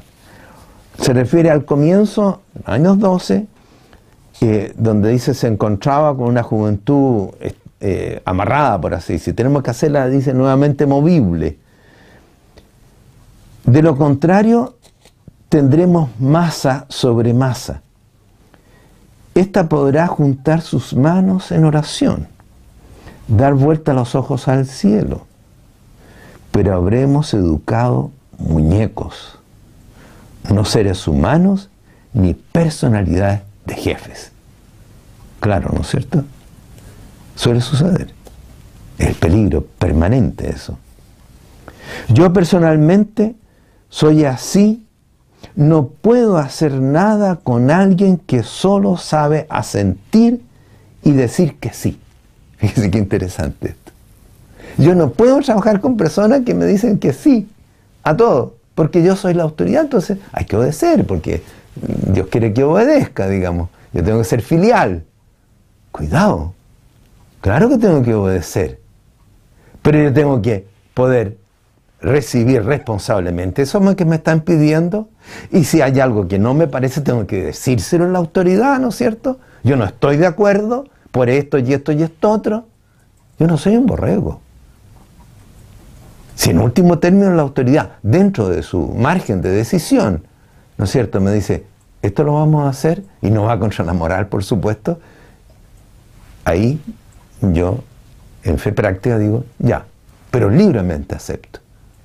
¿Mm? A pesar, ¿no es cierto?, que yo lo haría de otra forma. Eh, el padre Quentenich quiso dar lugar a que las personas tuvieran espacios de decisión y por otra parte promovió que hubiera discusión. Dice, más o menos cada tres meses, es decir, periódicamente organizábamos un certamen de jefes ¿En qué consistía eso mismo? Formábamos dos equipos. En uno de ellos se comenzaba con el partido de fútbol. Se trataba de un partido de fútbol intelectual.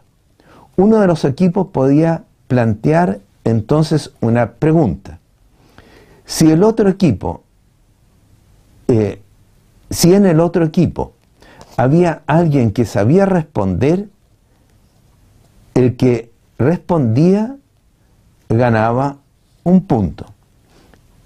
Y si el otro frente no sabía responder en la, pregunta, debía presentarse, presentársele ayuda para que pudiera el otro responder. O sea, no se le decía, está mal, aquí está la verdad. No, se le indicaba, digamos, caminos, a fin de que encontrase la respuesta. Así iba la contienda, de un franco al otro. No quiero entrar en más detalles. Ustedes deben percibir el esfuerzo serio por educar hombres independientes, con motivación propia. Por lo demás, esta eh, concertación científica no es invento mío, es de la modalidad con que enseñaban los jesuitas. Eh, aquí habría mucho que decir, ¿no es cierto? Crear espacios, ustedes van a ver los textos, son más largos los textos, y después promover la discusión. Esto tiene consecuencias, lo vamos a ver luego más en detalle. Em, y si hay críticas, ¿no es cierto? Bueno, bienvenidas sean las críticas porque me da la oportunidad de explicar mejor. De, y si no, no, no da razón, yo le voy a decir, mira, lo que me, tú me dices, lo que me estás eh, rebatiendo, todavía no te lo puedo responder. Vamos a estudiarlo. Y tú lo estudias y yo, y vamos a tratar de encontrar juntos la verdad. Es otra manera de educar. Bueno, hasta aquí, después vamos a seguir con esta temática.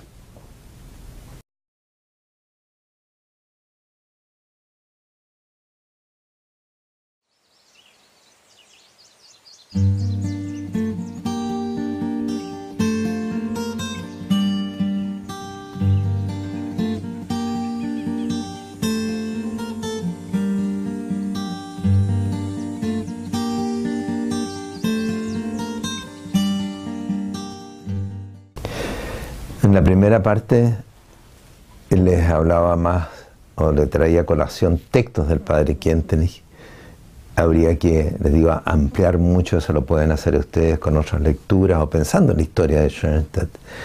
Eh, lo importante es que él nos ha dicho, mire, queremos formar un hombre autónomo, libre, que tiene ganas de decidir él y de realizar por sí mismo. Y esto, digamos, nos pone en guardia de todo formalismo, que es un peligro permanente no es solamente del tiempo del Señor. Él va a decir, el Padre, eh, no es que el Señor eh, simplemente tenía a los fariseos ahí y le echaba en cara y, con mucha fuerza también. No, es, para siempre. ¿eh? Recuerden lo que citamos de San Pablo. Siempre tenemos el peligro de formalismo o de un neoformalismo. Vamos ahora derechamente ya a la pedagogía de libertad. Primero quiero con ustedes aclarar algunos términos. ¿eh? Eh, me pareció necesario hacerlo porque eh, cuando empecé a, trabajar más este tema, me, me, surgió la cosa, bueno, a libertad, voluntad. ¿De qué estamos hablando? Estamos formando la voluntad de la persona, estamos por otro lado, formando la libertad. Eh, y ahí surgió entonces, aclaremos términos. ¿Qué es la voluntad? ¿Eh? Sin voluntad no hay libertad, ¿no es cierto?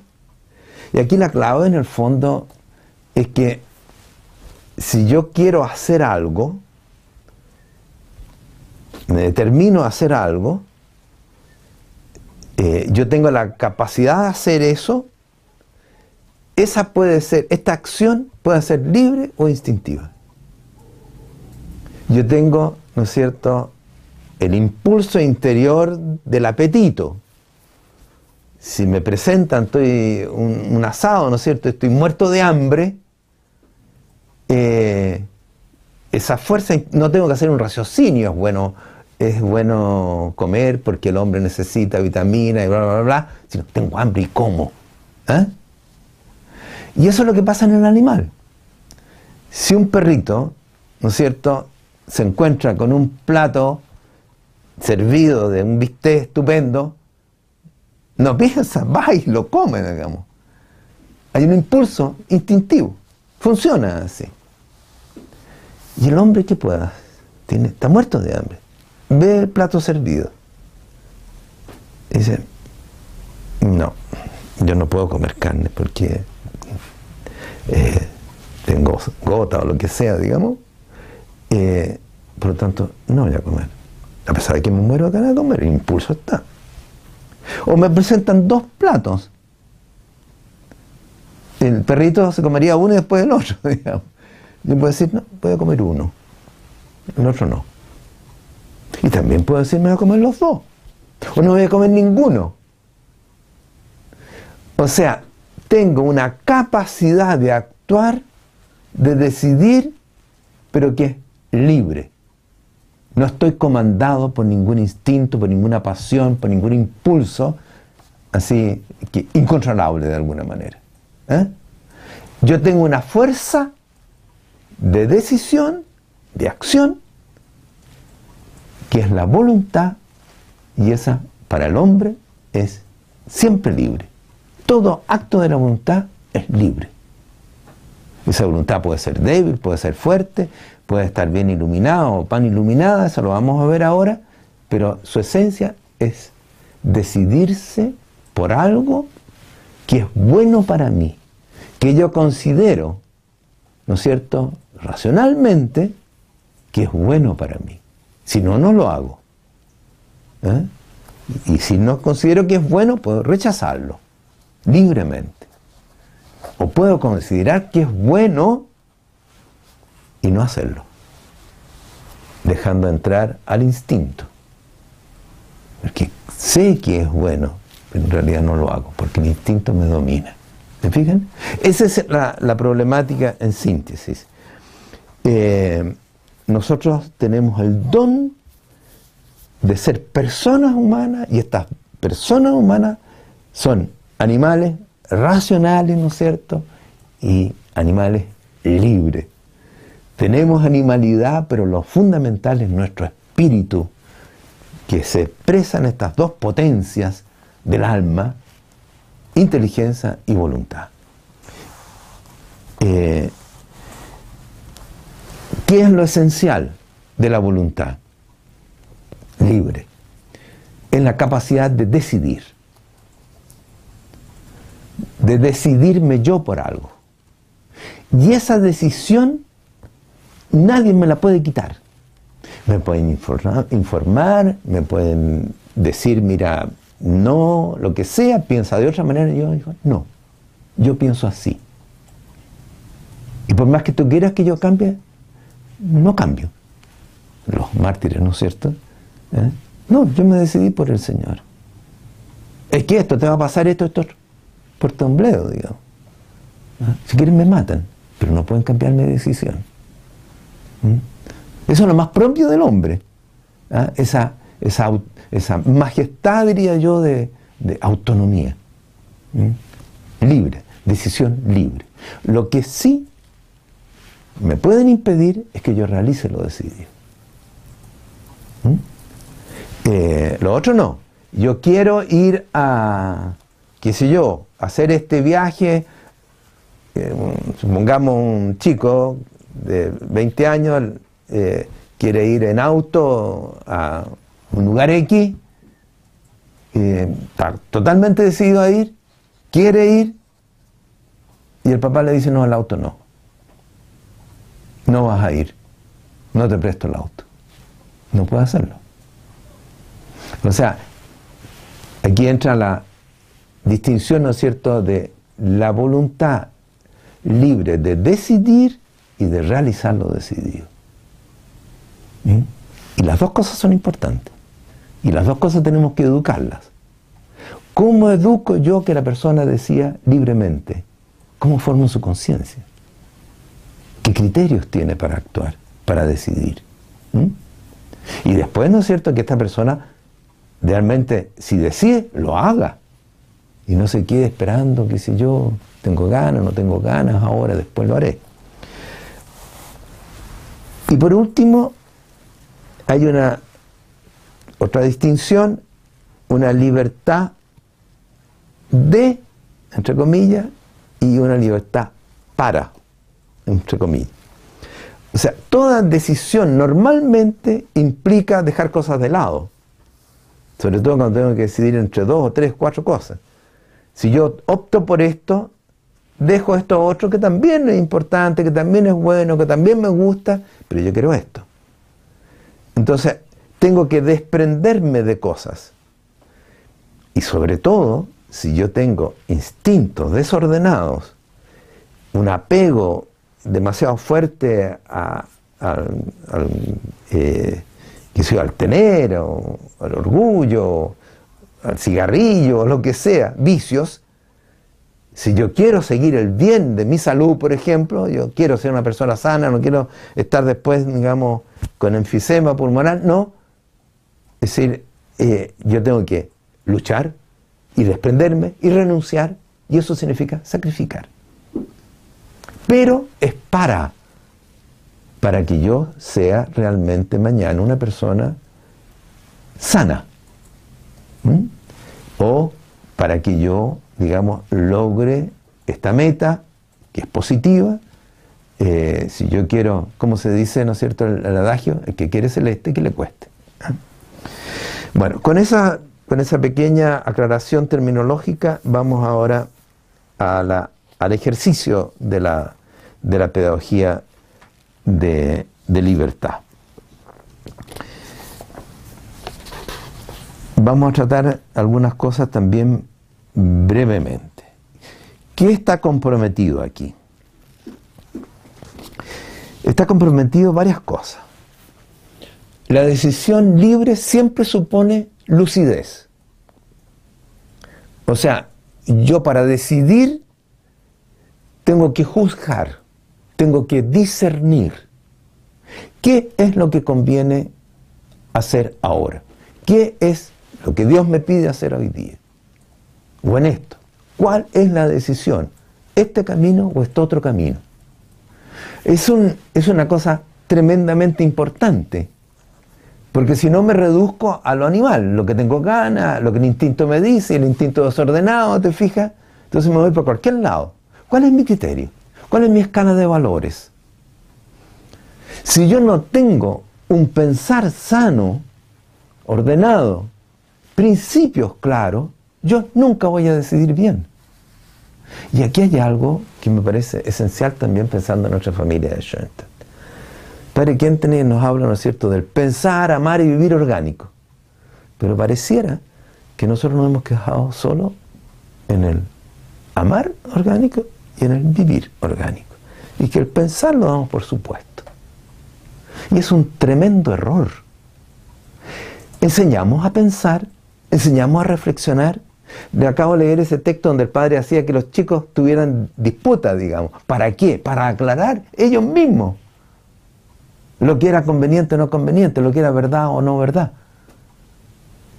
Eh, si nosotros no lo hacemos, nosotros no vamos a tener nunca personas libres, vamos a tener personas pacificadas, porque los criterios son los de todo el mundo. Los criterios de lo que me dijeron que tenía que hacer. ¿Se fijan? Pero en el caso de la fe es trágico, porque a veces hemos tragado la fe sin haber discernido, sin conocer lo que creemos. Nos quedamos en las puras formas, les decía adelante. Entonces, evidentemente, ya después llega un momento, ya no, no, ¿para qué voy a ir a misa? Digamos, si esto no tienen. No, nunca pensé, reflexioné, estudié qué es la Eucaristía, por qué la Eucaristía o por qué este signo. ¿Se fijan? Eh, yo creo que ahí una eh, libertad supone que la voluntad ha sido esclarecida y que no se deja dominar por. Eh, por los instintos.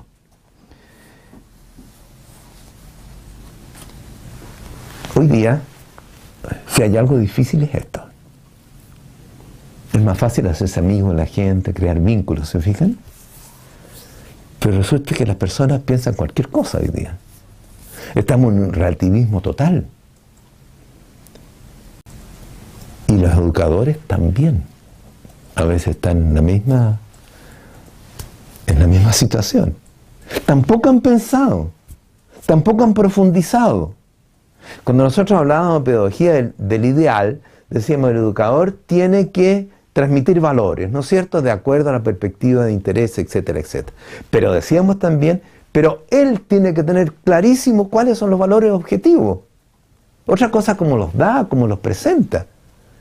Pero a veces tenemos educadores que no tienen claridad, claridad mental, claridad de principio, que no tienen una mentalidad. Entonces que toman una cosa aquí, otra acá, otra acá, digamos, eh, parcialmente. No, tienen una cosmovisión. ¿Quién los educa a eso? ¿Lo educamos nosotros? A mí me llama la atención, y, esto lo digo pensando en general, digamos, pero especialmente en Schoenstatt, bueno, en el sentido también del IPK. ¿eh? Eh, si queremos hacer una labor apostólica, fuerte, que tenga consistencia, eh, entonces no podemos hacerlo con jefes no formados. No formados intelectualmente. La formación espiritual es esencial también, y comunitaria también, pero la formación doctrinal.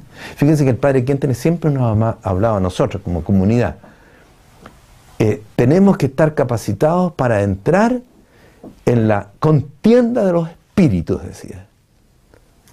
Tenemos que poder mañana encontrarnos con un Señor que me dice, mira, ¿por qué no un matrimonio así? Es que por esto y esto y esto otro. ¿Por qué sí esto? Por esto y esto y esto otro. Doy razón de mi fe. La fe del carbonero se acabó ya. ¿O no nos damos cuenta que los hijos de los matrimonios cristianos, ya algunos son cristianos nomás? Hemos hablado mucho cuando estaba en la rama de familia, acá en Santiago, ¿no es cierto?, de los foros familiares, de la necesidad de tener encuentros con los hijos donde se debatan los problemas que están pasando en la sociedad, en la política, en la economía, en las costumbres, en la iglesia. ¿Qué pasa? Claridad. Y si hay críticas, un hijo mío me dice tal cosa, ¿por qué esto? Yo tengo que saber responder. Y como decía, si no sé responder, tengo que estudiar y decir, vamos, busquemos. Ambos buscamos la verdad. Tenemos que poseer la verdad. Y eso no es gratis. Hoy no se da. ¿Mm? Eh, somos formados, somos. ¿Por qué el padre Kendrick? Es otra cosa que se olvida. Cuando pone su programa, queremos autoformarnos como personalidades libres, sólidas ¿Se acuerdan? Se tradujo muchas veces por eh, firmes, sólidas. ¿eh? ¿Sólidas en qué sentido? Con principios sólidos. Porque dice el Padre Quente, cuando explica eso, dice, porque vendrá el momento, ¿no es cierto?, en que solo nuestros principios nos permitirán tener en el fondo una posición, una línea. Hay una gran pregunta aquí. ¿Qué estamos haciendo nosotros? Eh, en la pedagogía de, de movimiento que tratamos antes, el padre decía, tenemos que crear una mentalidad, valores centrales. Y decía, hasta que sean dominantes. O sea, tenemos que, con nuestra gente, ¿no es cierto?, hacer que ellos conquisten una posición, una visión, y que eso sea ya algo adquirido. Porque si no, se los lleva a la corriente. Y hoy día hay muchas corrientes que se llevan para cualquier lado las personas. Depende de dónde sopla el viento. Esto significa reflexión, estudio, confrontar con otras posiciones, formar criterios, escala de valores. ¿Cómo nosotros, educadores, promovemos eso? Un educador que dictamine, que dé cátedra, eso no lo queremos. Un educador que actúe o que solo se base así es, porque así lo dice la iglesia, el argumento de autoridad, ¿no es cierto? Podemos dar argumentos de autoridad, pero hay que explicarlo. ¿Por qué esa autoridad dijo eso y eso otro? Eso otro, digamos. No simplemente porque lo dijo la autoridad. ¿Mm? Eh, no a los dogmatismos, ¿ah? no a esas posiciones, digamos, que, tanto mal hacen en el fondo y que hacen las personas, como decía el padre, muñecos, borregos.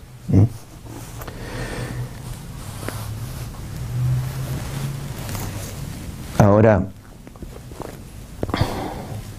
este formarse criterios, tener un juicio, discernir, aquí San Ignacio, tenemos que estudiar alguna vez, ustedes por su cuenta, ¿no es cierto?, que pensaba San Ignacio con el discernir, discernimiento de espíritu, decía él. Fe práctica, no una providencia, todo es discernimiento, todo es pensamiento, reflexión, a la luz de la fe siempre. Pero hay otro factor, que es muy importante, que es el factor de esto instintivo que yo llevo en mí, ¿no es cierto?, de fuerzas que de intuiciones, de movimientos, simpatías, antipatías, ganas, no ganas, que revuelve la figura. Porque le decía, yo puedo, como San Pablo lo, explica, decía, justamente aquello que yo quiero hacer es lo que no hago. Hay una ley del pecado en mí, dice, ¿se acuerdan? ¿Eh? O sea, tengo claridad, todos nosotros hemos vivido eso. Hay que hacer eso, tengo que levantarme a tal hora. Y llega un momento no lo hago. ¿Eh? es que tengo que ser más respetuoso. Y resulta que dos minutos después estoy actuando distinto, a pesar de que estoy totalmente convencido, intelectualmente, lúcido, que tengo que actuar de otra manera. Entonces aquí se presenta lo siguiente. Nuestros instintos, nuestros impulsos interiores, nuestras pasiones están desordenadas. Nos llevan por otro lado. Piensen en el instinto sexual, digamos ¿Eh?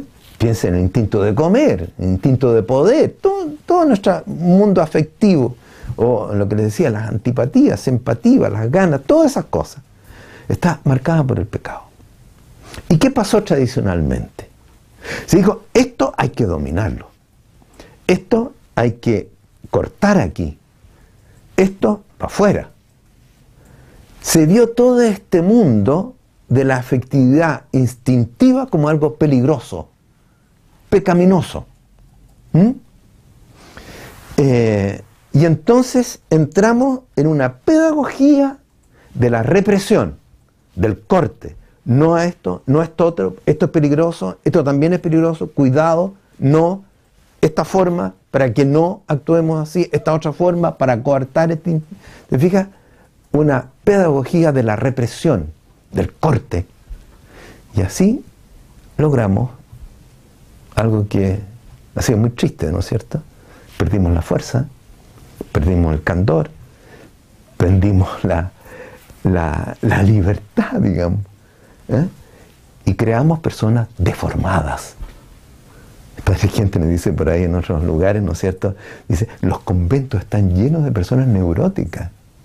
Por esto. ¿Mm? porque no ha sabido manejar su instinto. Es cierto que el instinto está herido, pero el instinto Dios lo puso, es bueno, el afecto es bueno. No en vano, ¿no cierto?, amar a Dios con todo el alma, con toda la fuerza, con, todo. ¿Mm? Piensen ustedes un instinto, los que son mamás lo saben más que nadie, digamos. Eh, a una mamá, si un niño está en peligro, es decir, ayudar no es, un trabajo racional, ayudar a salir al encuentro. Es decir, es capaz de desvivirse, de morir por ese niño, instintivamente. O sea, la fuerza del instinto de estar, eh, qué sé yo, toda una noche o dos noches o más noches, digamos, en vela por su hijo, no es una voluntad así, yo, yo quiero hacerlo. No, no, no. Eh, al contrario, sería más difícil no estar ahí. ¿Se fijan? O sea, tiene una fuerza tremenda positiva. Si yo tengo simpatía por alguien, eh, yo entiendo sus argumentos más fácilmente. Si esa persona me es antipática, uno va prejuiciado. Pero entonces hagamos lo positivo. Hagámonos amigos de esa persona y, y voy a ser capaz de entender más sus argumentos. ¿Se fijan? Esta eh, política pedagógica de la reprensión, del control, del cortar, cuando se hace en forma predominante da un resultado tremendo, de forma, ¿eh? deshumaniza. Eh, el padre Quentin opta por otra cosa. Dice, no, aquí hay fuerza positiva. En primer lugar las aceptamos, las reconocemos. Sí, las encauzamos, por el buen camino. Y si hay algo que corregir, lo que va a haber siempre, lo corregimos. Pero en virtud y aprovechando la fuerza que hay ahí. O sea, dice, siempre que nosotros cortemos o renunciemos a algo, el sacrificio tiene que ser para ennoblecer la naturaleza, para ennoblecer la persona. Eh, acá hay, hay algo que, que yo les recomiendo porque el tiempo se nos va pasando. La gran lucha, el año 49, la carta la Perlonga, trata justamente de esto, en gran parte. ¿Por qué? Porque el visitador entendía que había que dar doctrina y decir las cosas claras. Esto es lo que hay que hacer, lo moral es esto y esto y esto. Eh, y no entendía esto, este, este mundo de afectividad que daba el Padre Quien que irradiaba y que creaba. Y el padre Quenten en páginas magistrales realmente habla de esto, lo voy a leer un trocito nomás. De este modo, en muchas partes de Occidente se abrió un abismo infranqueable entre amor espiritual divino y amor sensible. Amor espirituales et amor sensibilis. Aquí lo aplica al instinto, digamos, del amor. Podría aplicarlo a muchos otros instintos, pero aquí, porque es central este instinto. Así se abría de par en par la puerta a la marcha triunfal, irrestricta, del amor sensualis et carnalis. Se entabló una eterna lucha entre la voluntad y la afectividad o instintividad la vida religiosa perdió, es el efecto, ¿no es cierto? Eh, el ímpetu perdió el ímpetu, la gran inspiración, se vio privada de audacia y de generosidad. El final de la historia fue un amor raquítico y un empobrecimiento de la personalidad. Así se explican los magnas magros rendimientos en la vida interior y en el apostolado. es harto fuerte esto. ¿eh? San Francisco de Sales estima de manera muy distinta la afectividad en la vida religiosa.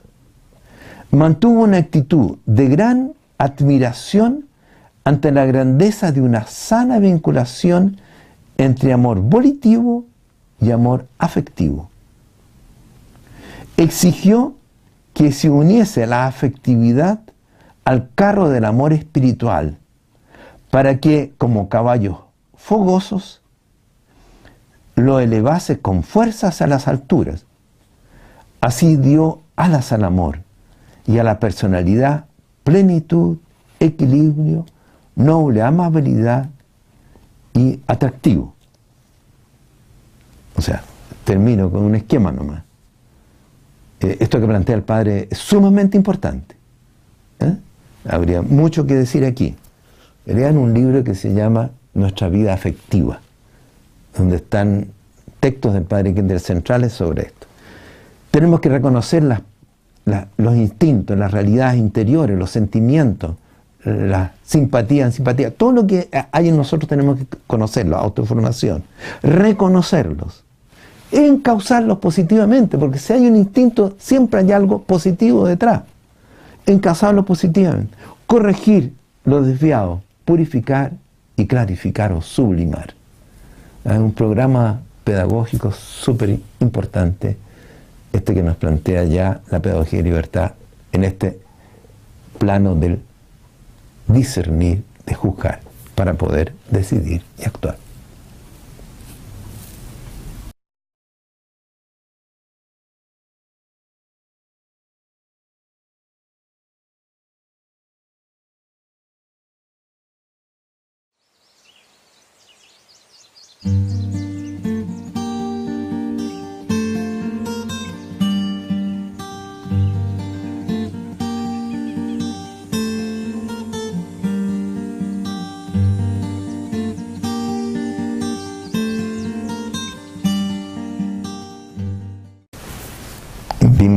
Del padre Quintana sobre cómo él ve y actuó según la pedagogía de libertad. Eh, ya adentrándonos, ¿no es cierto?, en la misma pedagogía, hicimos distinciones en varios conceptos y luego centramos la cosa diciendo la pedagogía de libertad implica formar para discernir. ¿Mm? Y eso tiene todo una, un campo ideológico, llamémoslo así, principio, etcétera, etcétera, lo explicamos. Y significa también educar la parte instintiva, afectiva, porque incide en el juicio.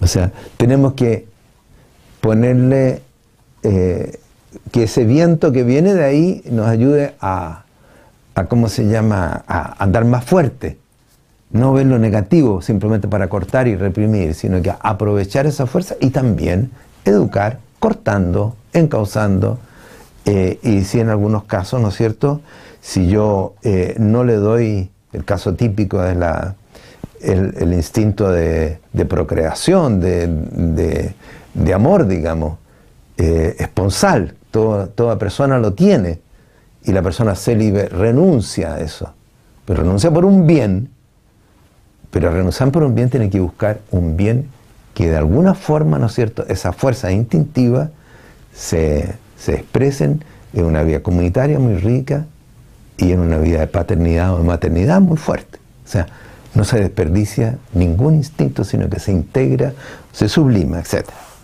Vamos ahora más directamente ya a la parte pedagógica en relación a la voluntad. La voluntad, decíamos, consiste en una decisión libre y una realización, autodecidir y autorrealizar. El educador, ¿qué hace? Y aquí hay un, se ve una vez más la complementariedad que existe entre la heteroeducación y la autoformación. Lo que hace el educador y lo que tiene que hacer el educando. Yo no puedo educar a la libertad simplemente hablándole, motivando, ¿no es cierto?, a, los educando. Si ellos no toman eh, en sus manos su formación, la decisión y la acción, todo lo que yo haga como educador no sirve. Por eso el educador tiene que mover a que ellos actúen, a que ellos decidan tengo que motivarlo y tengo que darle los elementos, los, medios para poder hacerlo de la mejor forma posible. Y ahí surge todo un sistema, ¿no es cierto?, de autoformación, de medios ascéticos que el Padre Quien entrega en su pedagogía de libertad. ¿Mm?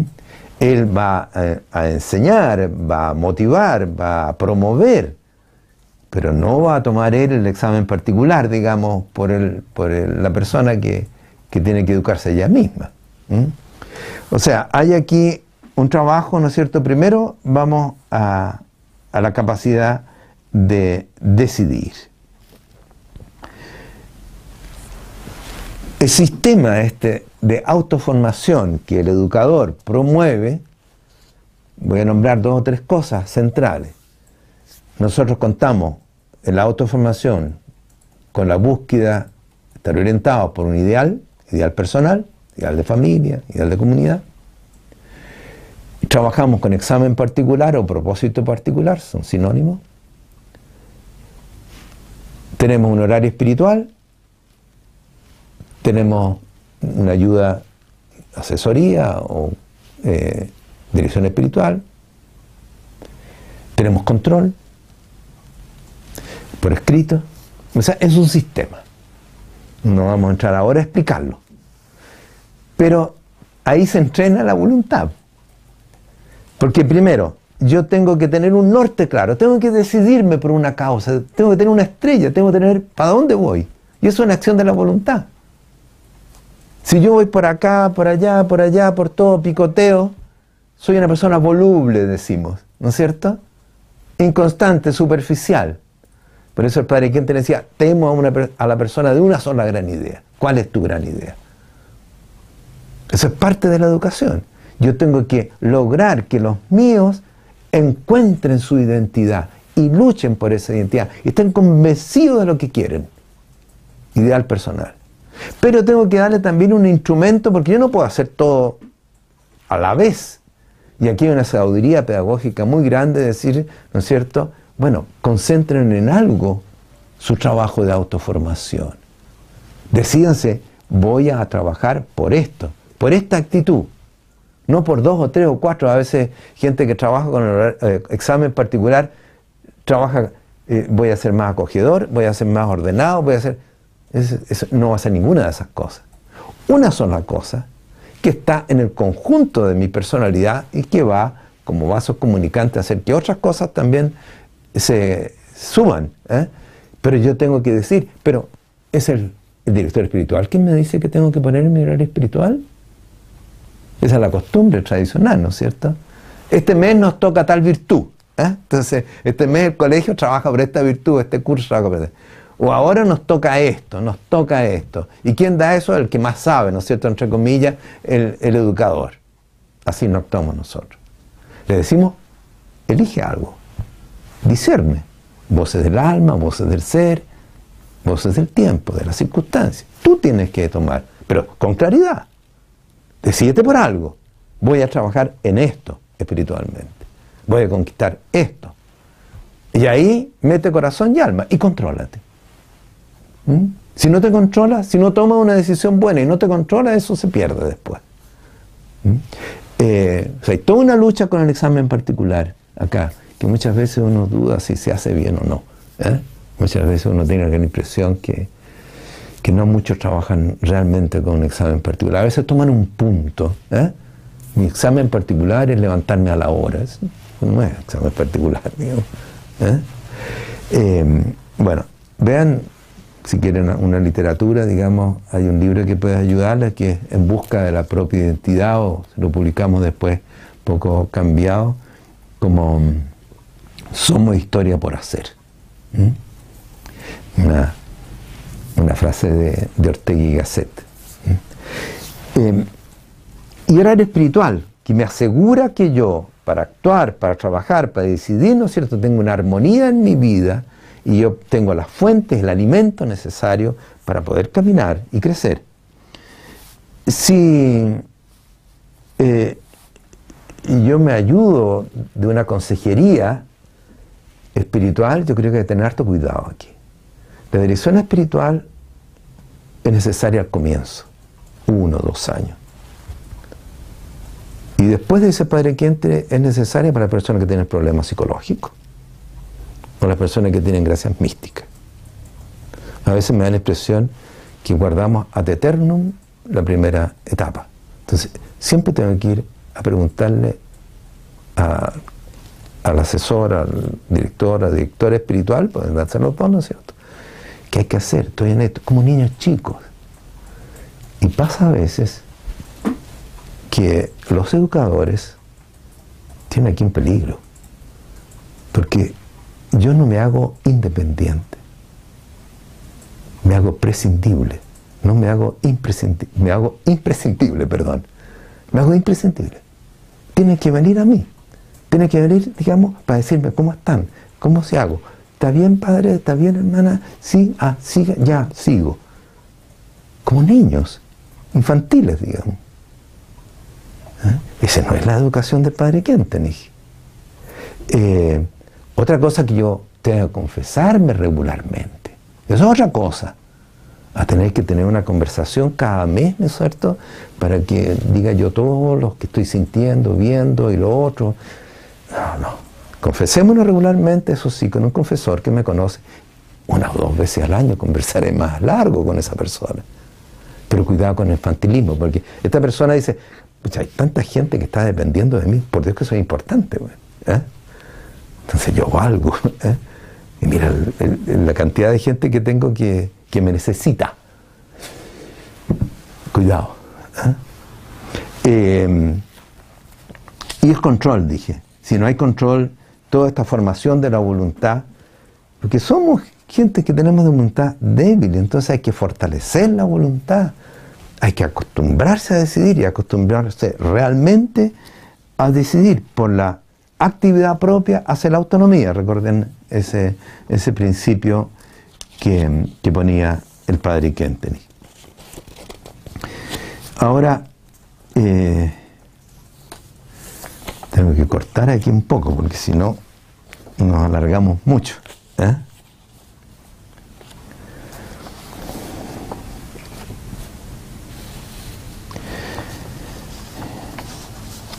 Voy a hablar para terminar de los peligros que hay en cuanto a la educación de la decisión y de la realización de lo decidido. Tal vez para quedar más claro si me refiero a los peligros.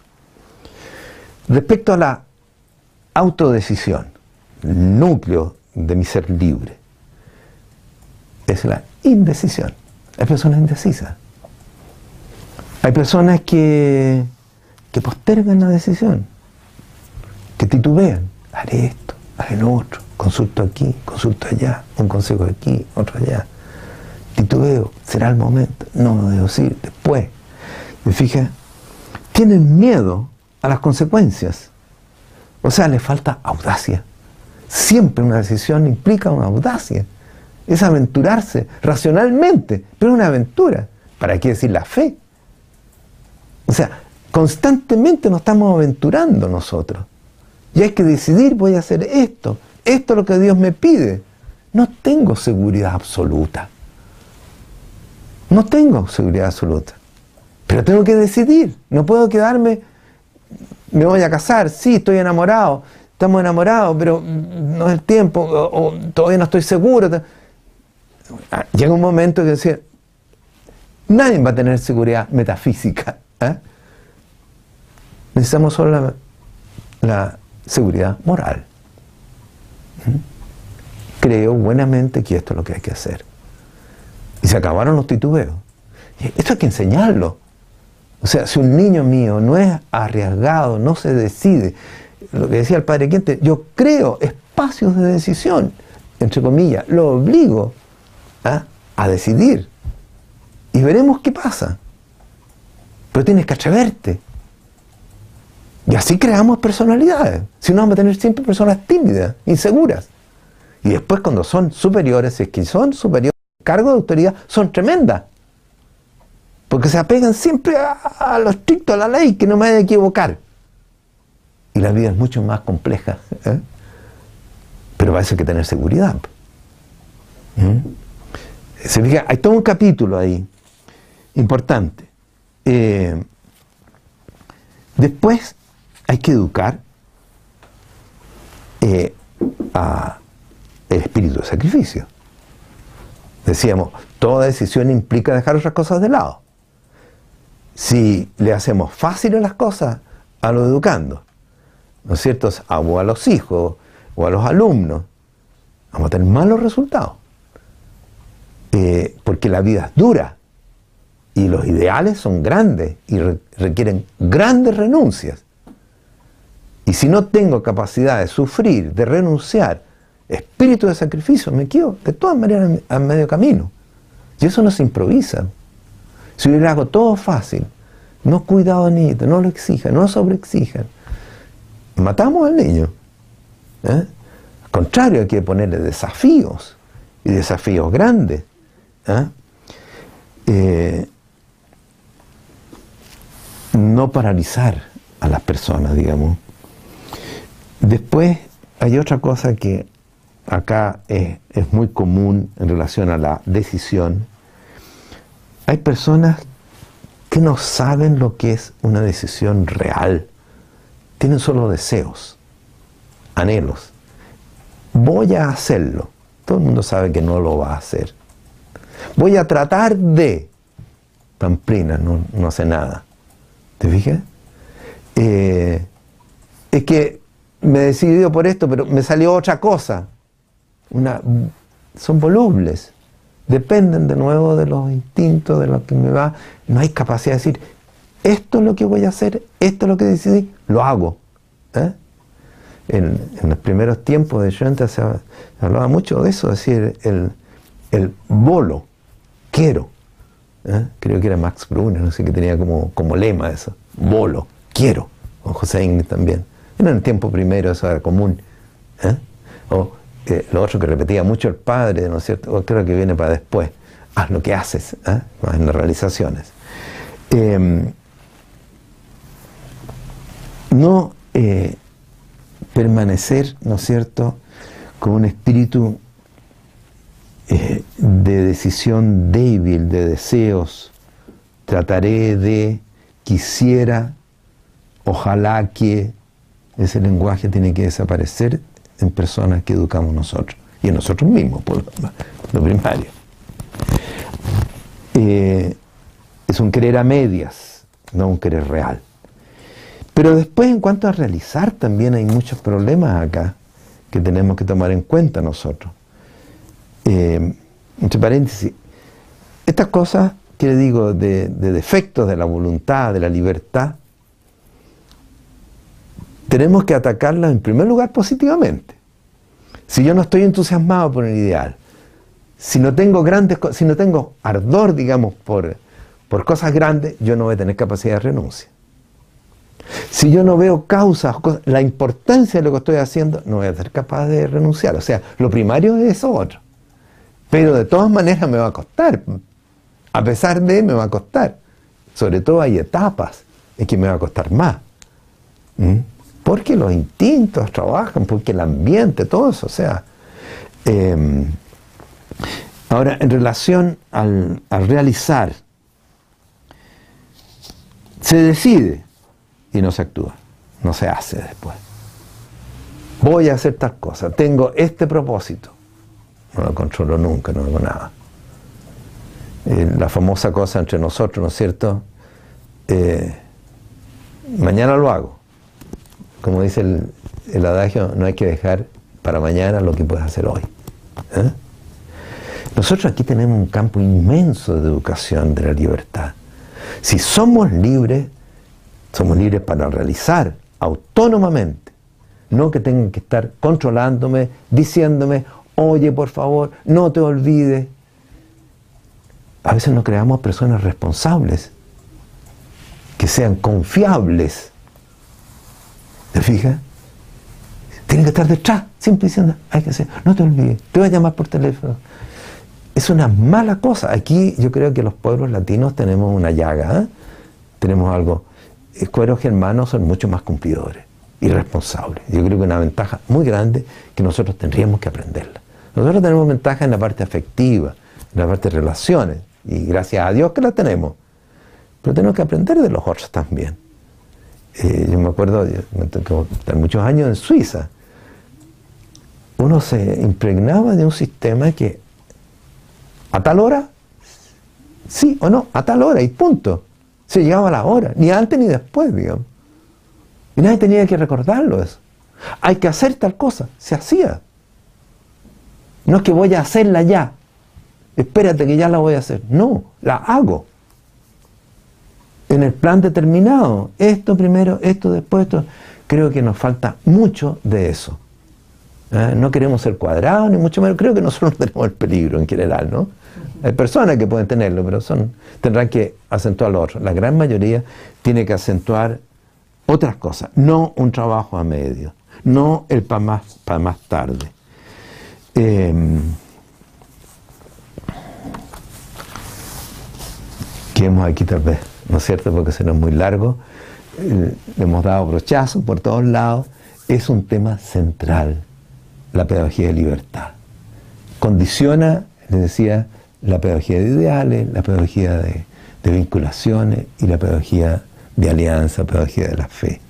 Sin un hombre libre no vamos a ser capaces de jugarnos por ideales, no vamos a ser capaces de crear vínculos, ni menos una red de vínculos profundos, y no vamos a ser capaces de ser hombres de fe, porque para dar el salto de la fe hay que actuar con la voluntad ¿eh? y también con el corazón, por supuesto.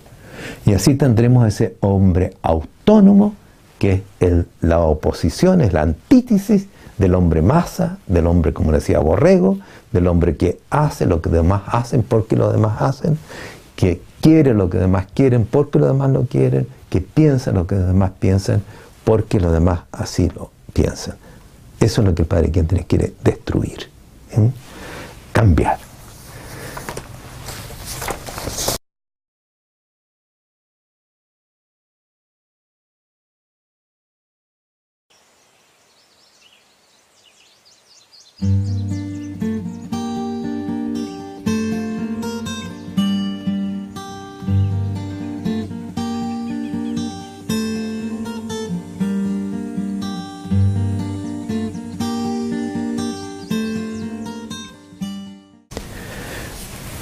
Entramos ahora a abordar la, última parte del sistema pedagógico del padre Quentenich, a saber la pedagogía de la confianza.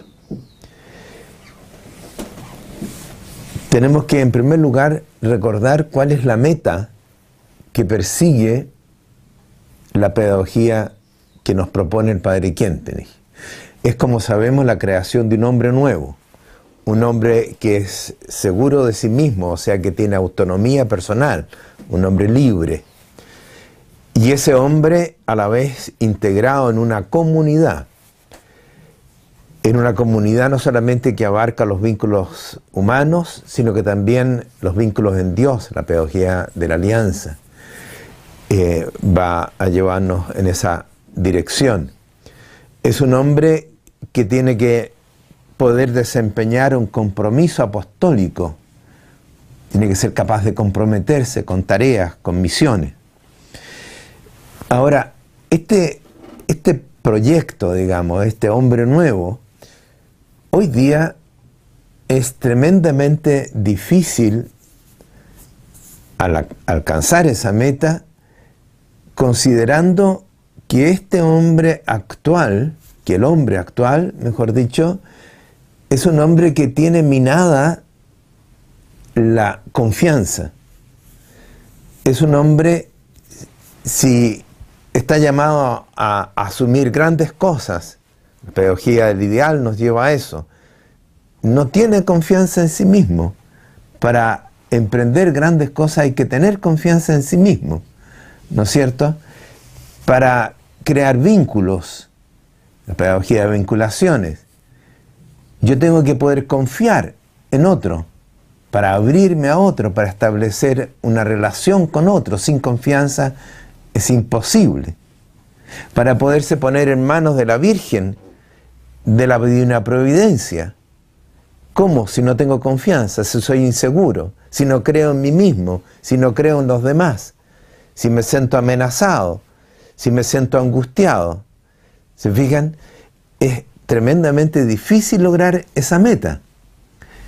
Si se me propone eh, por la pedagogía de movimiento que yo eh, actúe, digamos, guiado por valores, que me decida a partir de mi fuerza, eh, si yo creo que no tengo fuerzas buenas, que, que tengo un desorden interior, que, etcétera, etcétera. O sea, todo el sistema del padre Quentenich en el fondo requiere la confianza.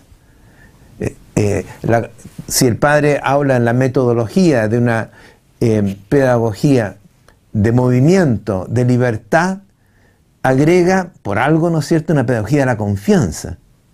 La confianza recorre todo el sistema pedagógico. No hay nada en el sistema pedagógico que de una u otra forma no tenga que ver una actitud de confianza y de esperanza, que la persona es capaz de lograr cosas por sí mismo. Eh, la contingencia del hombre, ¿cierto? Si queremos un hombre confiado, un hombre autónomo, un hombre libre, como decía, seguro de sí mismo, eh, experimenta cada día que puede ser y no ser, como decían los filósofos ser humano, el ente humano puede ser y no ser. Hoy puede estar bien, mañana puede estar mal. Hoy puede estar sano, mañana puede estar enfermo. Hoy vive y mañana puede estar muerto. hoy puede tener éxito y mañana no tener éxito, eh, cosechar fracasos. O sea, vivimos en ese mundo de la contingencia. Más todavía en, el ambiente cultural que nos movemos. Piensen ustedes eh, lo que pasa con la economía, el hombre del trabajo. O sea, eh, de repente se viene abajo todo el sistema económico, digamos. Me echan del, del puesto que tengo pierdo, estoy cesante, eh, ¿quién me asegura que, voy a tener siempre los medios necesarios para, para mi existencia y de los míos? No hay nada seguro. Por eso abundan los, los seguros, precisamente. El contrato, póliza de seguro para todo. Recuerdo que en Suiza había eh, una escala, por ahí, cualquier escala, cualquier cosa que fuera un poquito peligrosa, que decía que si se iba por ahí era bajo riesgo propio, porque eso no, lo cubría el seguro. ¿eh? Em, así, eso es hoy día. Pero piensen en algo más todavía. Un hombre confiado requiere haber nacido, de alguna manera ha sido acogido en un hogar estable, tener vínculos sanos de filialidad, de paternidad y de maternidad haber experimentado el, acogimiento en una familia. Y eso hoy día es raro. O sea, somos vagabundos de alguna manera. Somos nómades de nuevo, digamos. No tenemos nada seguro afectivamente. Los vínculos están rotos, dice el Padre quien tiene una y otra vez. Entonces, ¿cuál es el producto? Es un hombre a la deriva. Es un hombre, como decían los existencialistas, que lo único seguro que tiene es que va a morir. Eso es claro, no hay duda. Pero todo lo demás es inseguro. ¿Mm? Y por eso, decían los existencialistas, lleva un, movimiento, un, sentimiento general, digamos, sino porque la angustia hoy día de las personas, la congoja, digamos, ante todo, eh, es porque no es dueño de la situación y no maneja la situación. Y no sabe lo que va a pasar. No puede confiarse en nosotros ni en el mundo de los negocios, ni tampoco en la vida afectiva, como decía recién. ¿Quién cree en la lealtad? ¿Quién cree en la fidelidad hoy día? Hasta que me, me acabe el amor, digámonos, cuando se contrae el matrimonio, ¿cierto? No es para siempre, sino que, bueno, hasta que nos dure el amor. Después buscamos otra, eh, otra posibilidad. Eh, hay un problema grande entonces ¿Qué hacer? Si este hombre actual, con el cual vivimos nosotros mismos, digamos, es un hombre, yo diría, eh, amenazado en su autoestima, en la confianza en sí mismo, por todos estos factores adversos, algunos he nombrado y muchos más, ¿qué hacer? ¿Qué es lo que hace un psicólogo? ¿Qué va a recomendar cuando viene una persona con angustia, con miedo, con, eh, que, desconfía de los demás, digamos, con celos, qué sé yo, todas las manifestaciones del hombre sin confianza? Le dice, bueno, hay que reforzar la, la confianza, la autoestima. Cierto que hay que reforzarla, no hay duda.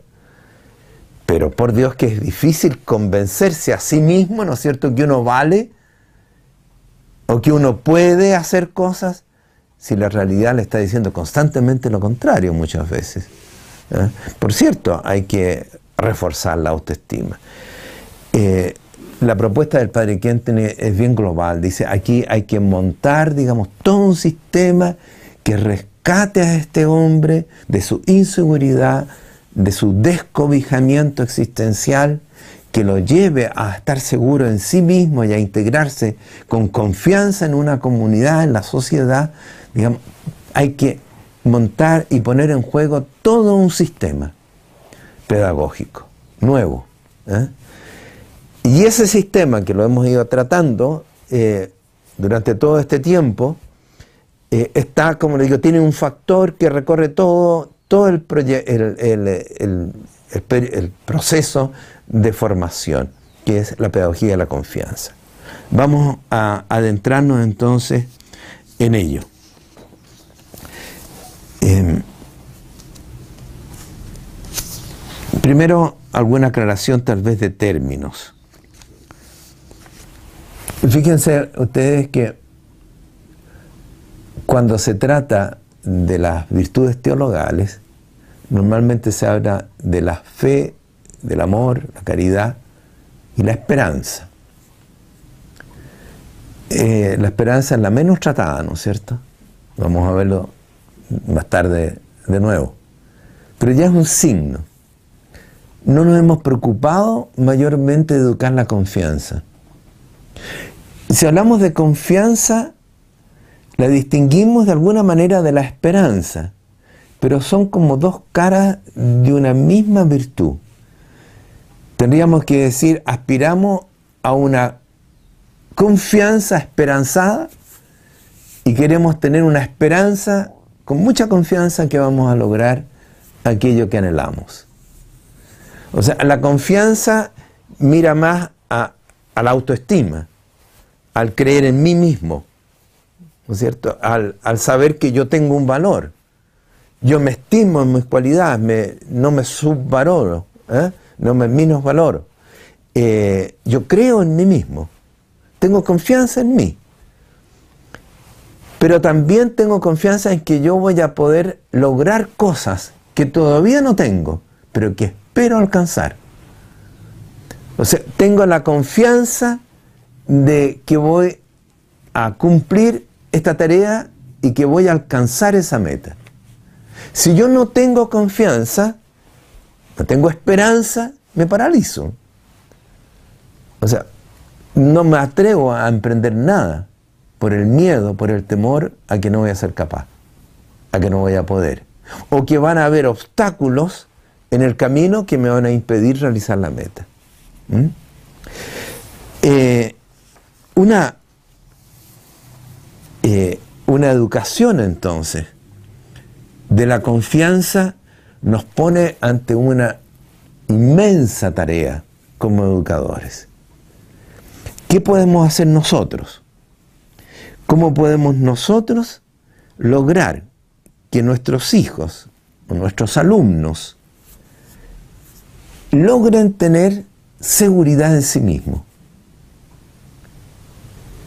Logren enfrentarse a un ambiente adverso, a esa contingencia de la cual hablábamos recién, ¿no es cierto?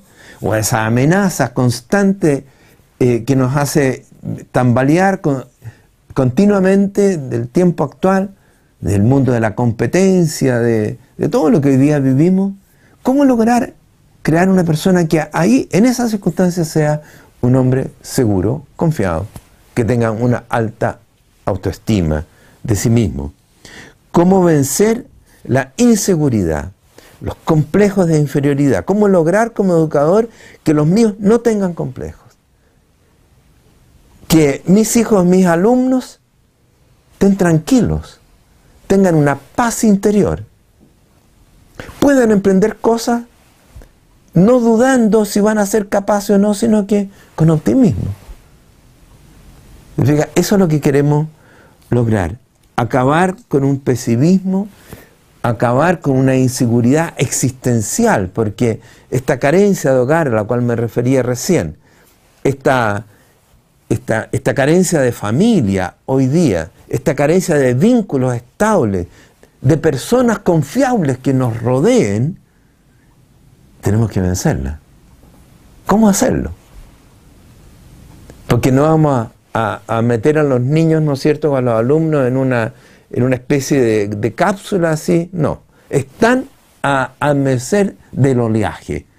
Y nosotros tenemos que enseñarles a nadar tranquilo y seguro y que van a alcanzar la meta y bien. ¿Cómo hacerlo? Vamos a hacer una segunda parte eh, y ahí vamos a meternos más en el tema.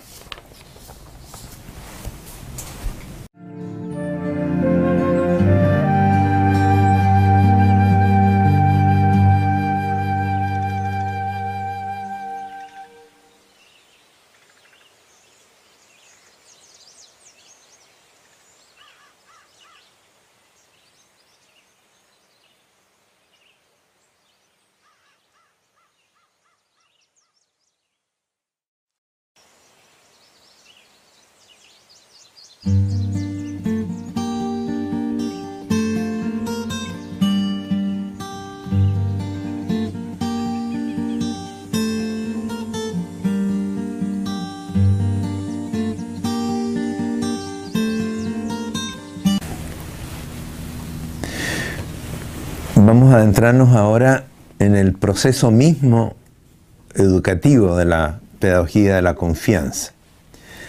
Y vamos a ir tratando algunos puntos que el padre Quentin propone.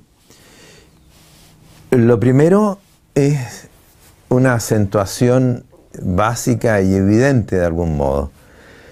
En, la pedagogía del padre Quentin sabemos que él eh, se remite al principio, la naturaleza edifica, eh, perdón, la gracia edifica sobre la naturaleza.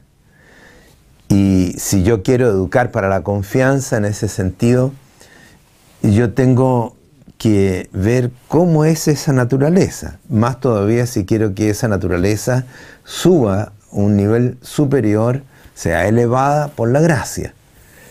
Em, ¿Cuál es el primer paso del educador? La preocupación porque el niño, el adulto, perdón, el, joven, cuente con un medio que le permita crecer sanamente, es algo evidente. ¿eh? Pero mirándolo ahora desde la perspectiva de la confianza, tiene que cultivar su confianza a partir desde que nació, desde que sus padres lo concibieron y dieron el sí a que él viniera al mundo. Y que cuando vino al mundo ellos lo recibieron, lo acogieron. Eh, eso el niño no lo va a, a racionalizar, ¿no es cierto? Pero sí lo va a sentir, lo va a vivenciar. Va a saber que él es alguien que los demás aprecian, que lo reciben con cariño todo el, afecto y las caricias de los papás y de la mamá, digamos, eh, van a repercutir en algo de su subconsciente. Eh, esa es la sanación radical o, el, arranque, el arranque último de la pedagogía de la confianza que tenemos que cuidar. Si no existiese ese sustrato de vivencia, vamos a verlo después, será bastante difícil lograr que esa persona tenga confianza, menos todavía que tenga confianza en Dios. Eh, el padre y la madre le dicen, qué bueno que existas, eres valioso. Y eso se refuerza todavía cuando tiene hermanos y ese niño, ese bebé, ese niño, ese joven es acogido en una comunidad que lo acepta como es, que considera que es bueno ser compañero o hermano de él. Eh, hay otro aspecto más, estas vivencias primarias. El niño no solamente tiene que saber yo soy valioso, o sea, la autoestima esté bien puesta, por así decir, eh, sino que necesita saber y sentir, yo soy capaz de hacer algo. No solamente soy querido, soy aceptado, sino que no, yo soy capaz de emprender algo, de hacer algo. Em, yo creo y puedo tener esperanza, ¿no es cierto?, de lograr algo por mí mismo. Tengo esa confianza. ¿De dónde la saco? Eso tienen que enseñármelo mis padres y en su defecto, ¿no es cierto?, o reforzar ese proceso los educadores. Tiene que hacerle sentir al niño que sí, tú puedes, hazlo, yo creo en ti. Tiene que darle las posibilidades de hacerlo. ¿Cómo? Confiándole tareas, ¿no es cierto? Dándole un encargo. Bueno, tú te encargas de esto, tú haces esto. Y sobre todo no, sobreprotegiéndoles. No diciendo, mira, no, todavía tú no puedes. No, sí puedes. ¿eh? El niño trata de, caminar.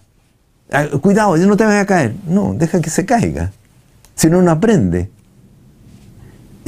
Como nos cita el padre, se acuerda en el acta de fundación, a caminar se aprende caminando. Y eso significa cayéndose. Así se aprende a caminar. Si el papá o la mamá lo sobreprotegen, le dice que no se caiga, que no le vaya a pasar algo al niño, no lo deje salir, no haga esto, no haga lo otro. Ah, o cuidado, o peor todavía, eh, mira, todavía no puedes tú, yo, yo lo voy a hacer por ti. Eh, eso es educar a la desconfianza.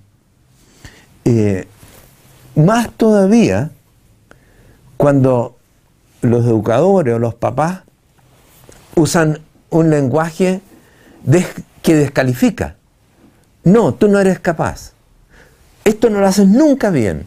¿Hasta cuándo? ¿Te fijas? Todo ese lenguaje es fatal. ¿Mm? Eh, tú eres un inútil. O sea, estoy yo poniendo la semilla para que ese niño crea verdaderamente que es un inútil, que es un nadie, que no puede. ¿Mm? Eh, el lenguaje a veces incluso en nuestro medio es más, más fuerte todavía, porque se le dice al niño eh, con palabras groseras, digamos, ah, tú tal por cual, no, nunca haces bien, nunca has hecho, ¿hasta cuándo te digo? Ah, ya déjate, ándate, yo lo voy a hacer. Ese lenguaje, esa manera de tratar, eh, entra en el subconsciente. Cuando yo además sobreexijo al niño, lo pongo ante tareas que no es posible que las haga. Eso hay que cuidar mucho. Tengo que darle tareas, pero tareas que de alguna manera sean posibles, pero que lo exijan. O sea, y el niño tiene que, dice el padre, ¿quién tiene? Si se cae, yo dejo que se caiga. Ni siquiera le pregunto qué te pasó, sino que espero tranquilo que se levante. No le ayudo. ¿Eh?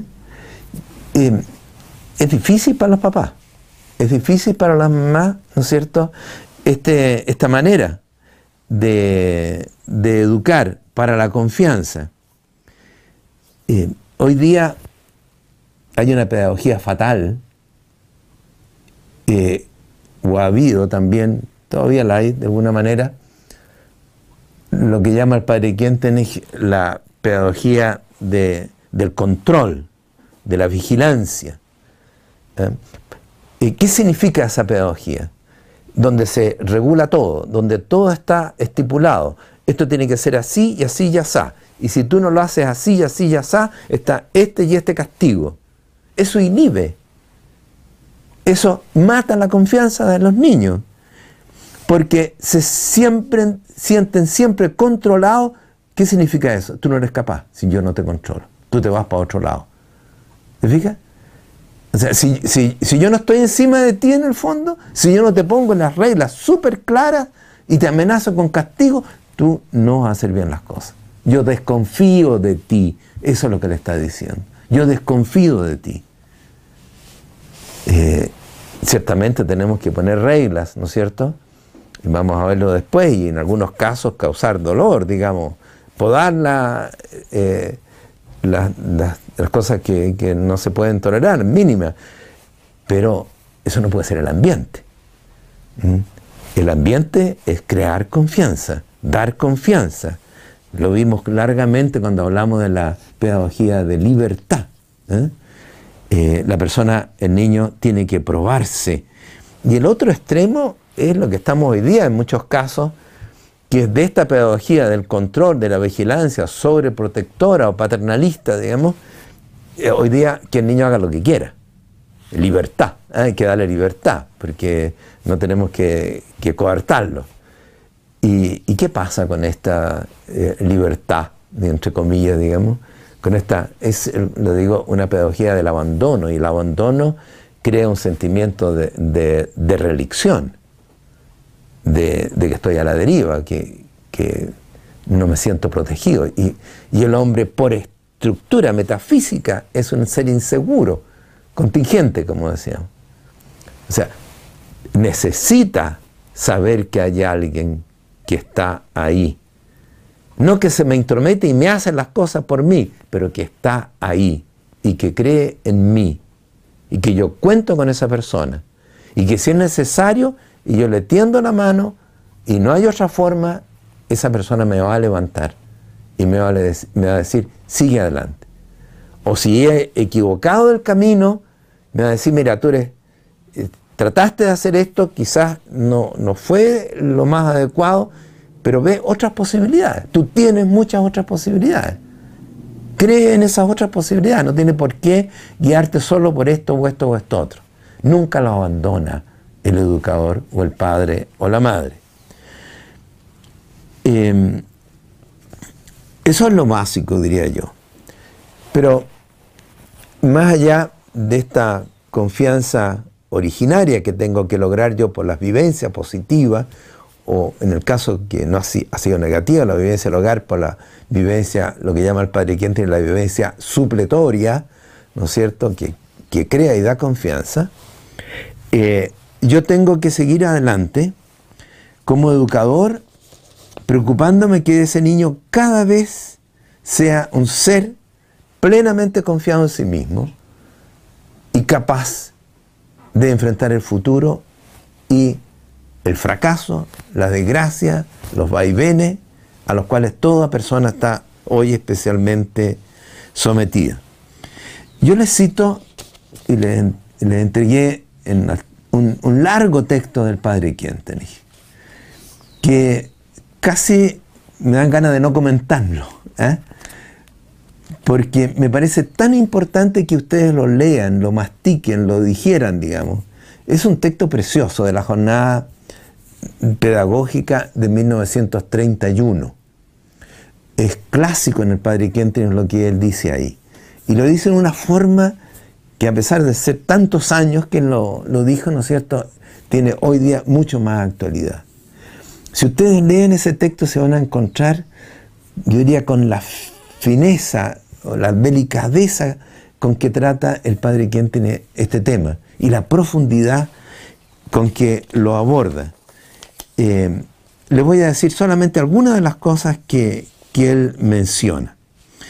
Ahora habla el Padre del arte de abrir el alma de la persona o de crear un vínculo, diríamos nosotros.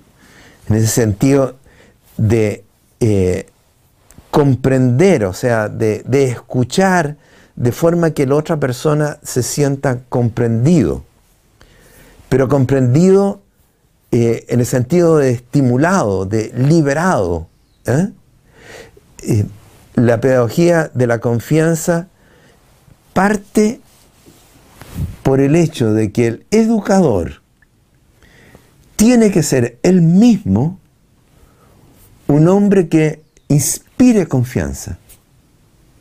O sea, el educador tiene que ser una, una persona segura de sí mismo. Que si dice algo, lo hace. O sea, que muestra una coherencia de vida. De tal modo que el alumno o, el hijo pueda sentir ya inconsciente y racionalmente, aquí hay alguien en el cual yo puedo confiarme.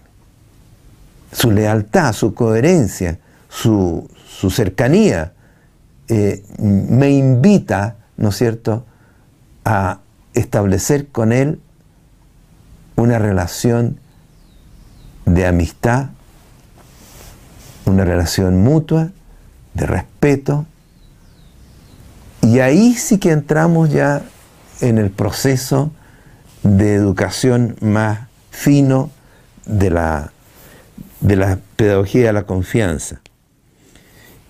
Este educador es para mí confiable. Este educador, por lo que yo veo y por lo que escucho de él, tanto cuando habla en general o cuando yo hablo con él, es que Él sabe lo que me pasa. O sea, sabe lo que pasa, por ejemplo, es clásico esto para un adolescente. El adolescente está enredado en sí mismo, tiene conflictos, ¿no es cierto?, internos grandes, no se entiende muchas veces a sí mismo, no sabe lo que le pasa. Y de pronto el educador, en alguna conferencia, dice justo todo eso, de tal modo que el adolescente siente, ah, yo creía que era el único que me pasaba esto. Este hombre o esta mujer sabe Por lo tanto, yo puedo confiarle lo que tengo adentro.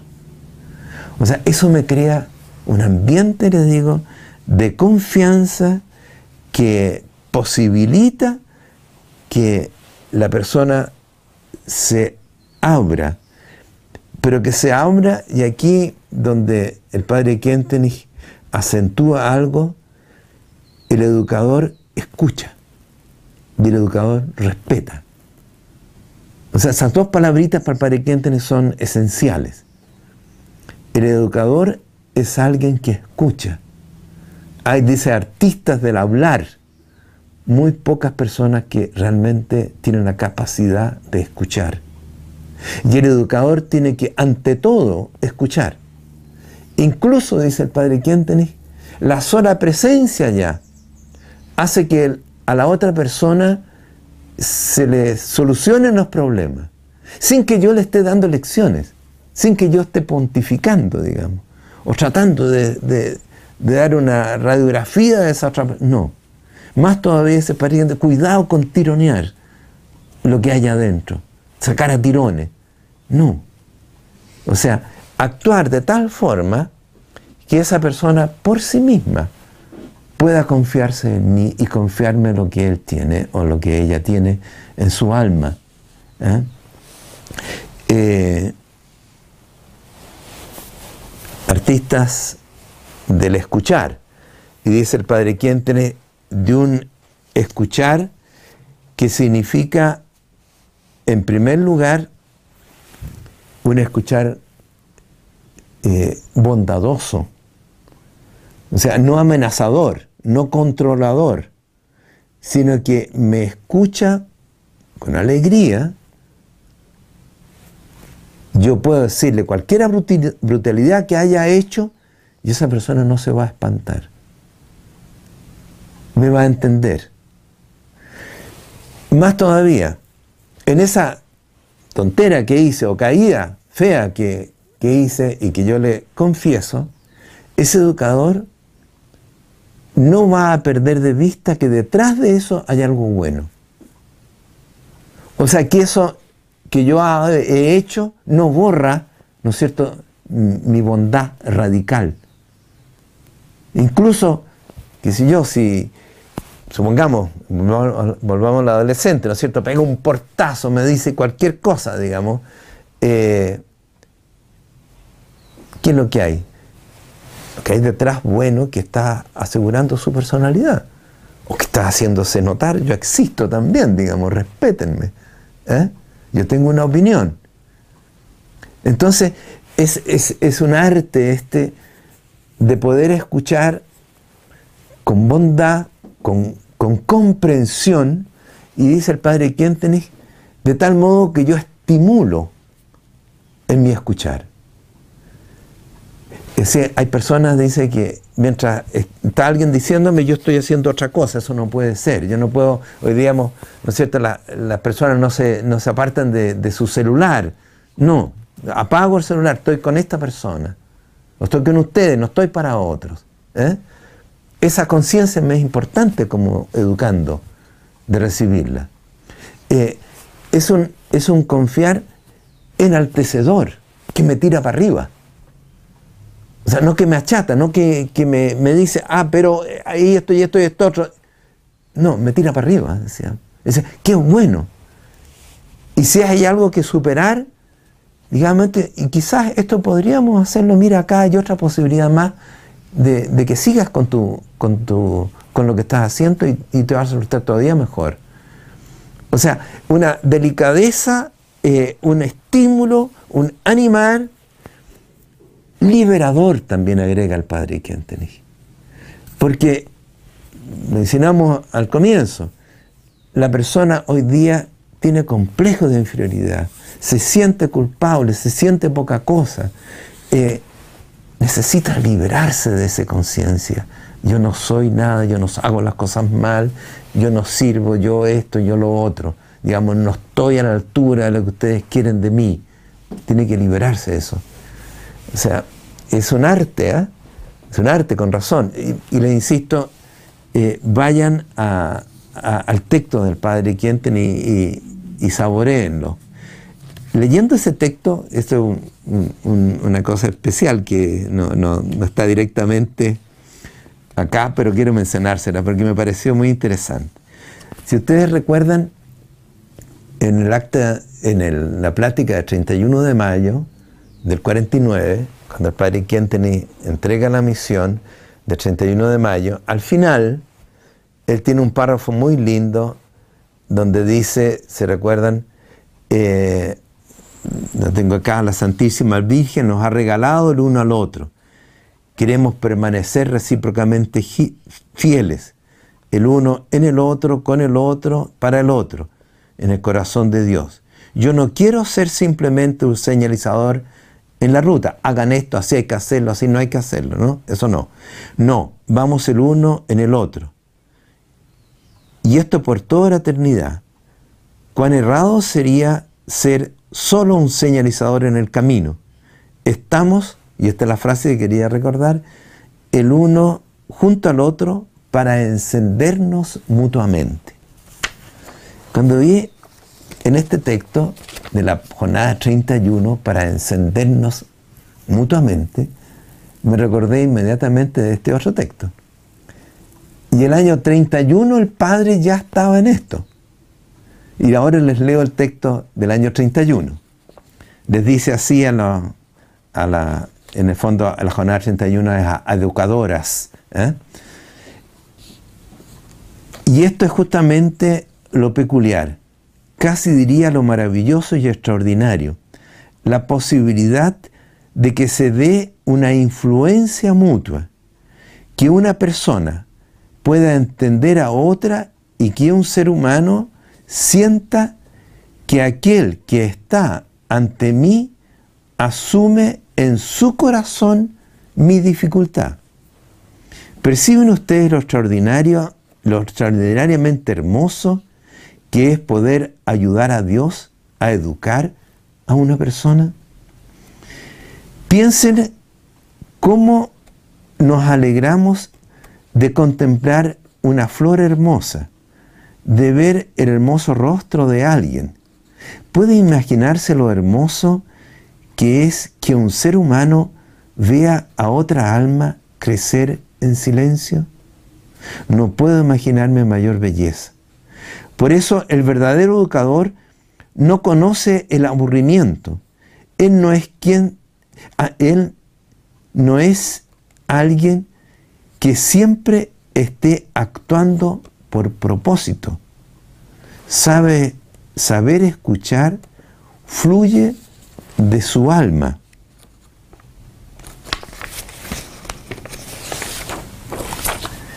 Es algo muy misterioso el que una persona pueda comprender a otra, que pueda vivenciarse, que pueda vincularse noblemente a otra, que le pueda transmitir a otra la corriente de vida que fluye en su alma. Es algo misterioso que alguien, de manera inconsciente, pueda tocar el corazón de otra persona. ¿Cómo será esto en la eternidad? Allí todos nos encenderemos mutuamente, los unos a los otros. Allí todos brillaremos encendidos no solo en Dios, sino también los unos en los otros. Aquí en la tierra también existimos para darnos, regalarnos mutuamente el uno al otro. Fíjense, es interesante. Y ustedes ven la manera en que Padre quien tiene educado. ¿Ah? Esto, esto es escuchar en el contexto de lo que es. Es un educador que da confianza, que crea confianza, y agrega algo que, creo que es bien importante y que él lo acentúa, pero dice cuidado con, eh, como se diría, con malcriar a, a, la persona porque hacen cosas que no están bien y hay que corregirlos. Yo no puedo ser un abuelito, ¿no es cierto?, que sea consentido, que, que, que todo se los consienta. No.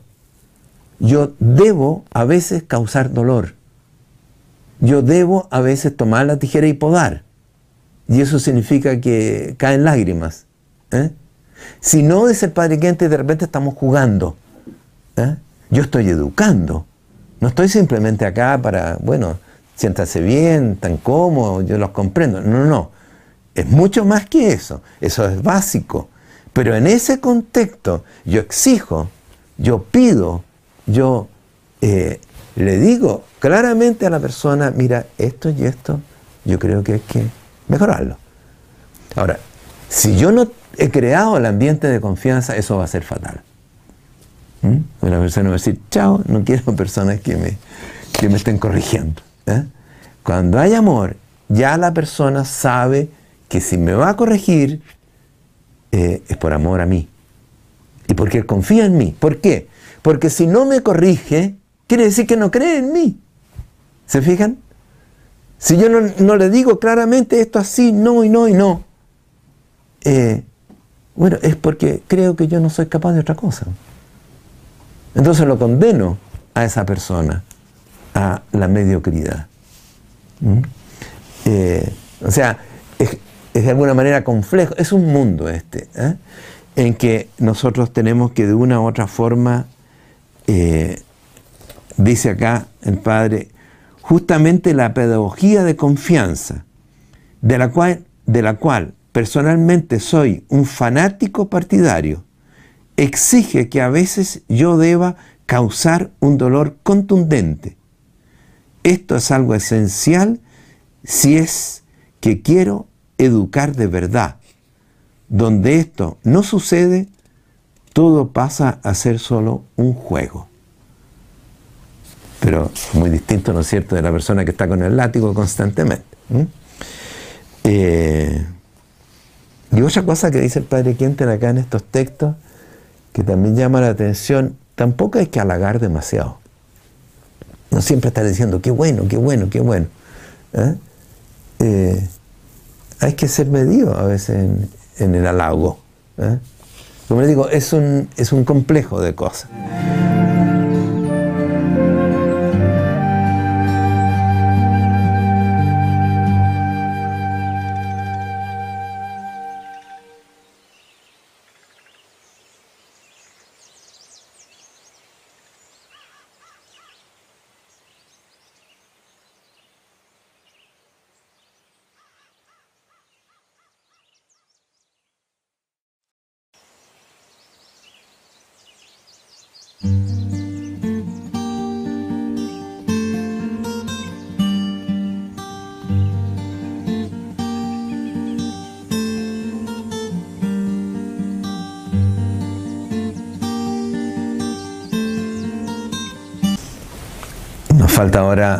Última parte mm, de estas reflexiones que estamos haciendo sobre la pedagogía de la confianza. En general, hemos aludido poco explícitamente a lo que es el nivel sobrenatural. Hay una confianza natural y una confianza sobrenatural, dijimos al inicio. Una virtud de la esperanza natural. Yo espero hacer esto con mis medios, qué sé yo, con, la ayuda que recibo, etc. Yo confío, ¿ah? tengo esperanza. Eh, pero yo también estoy llamado a tener una confianza y una esperanza en un nivel superior, teologal. La, la virtud, como les decía en una vez anterior, de la esperanza está como un poquito relegada, así dejada en segundo plano. Parece que el hombre cristiano, digamos, eh, tiene que esforzarse como tal de, vivir la fe y vivir eh, el amor, la caridad. Pero se deja como un poquito sotoboche así, eh, pero también la confianza y la esperanza son virtudes teologales. Y diríamos, quizás a veces más importantes, porque lo más propio del hombre en camino, nosotros, digamos, que peregrinamos, o sea, lo definitivo, es la esperanza. Pero, ¿qué pasa? Si nosotros nos quedamos solo en el plano natural, todo lo que hemos hablado, ¿no es cierto?, del educador, cómo tiene que educar, crear confianza, respetar, etcétera, etcétera. Todo eso lo debemos hacer, pero no basta. ¿Por qué? Porque las vaivenes de esta vida, las miserias que acarreamos, tanto naturalmente como por nuestro pecado, digamos, por los pecados de los demás, eh, corroen tanto el fundamento de poder tener confianza que si yo no tengo una confianza superior, humanamente no puedo. No resisto, caigo en la depresión o caigo en la angustia, vivo tenso, que es como la realidad primaria de las personas hoy día. Viven tensas, están estresados, ¿eh? Eh, porque humanamente no son capaces, no somos capaces de, vivir tranquilos. Es demasiado revuelto el, tiempo actual, más que nunca hoy día. Todo se cuestiona, todo está revuelto, ¿no es cierto?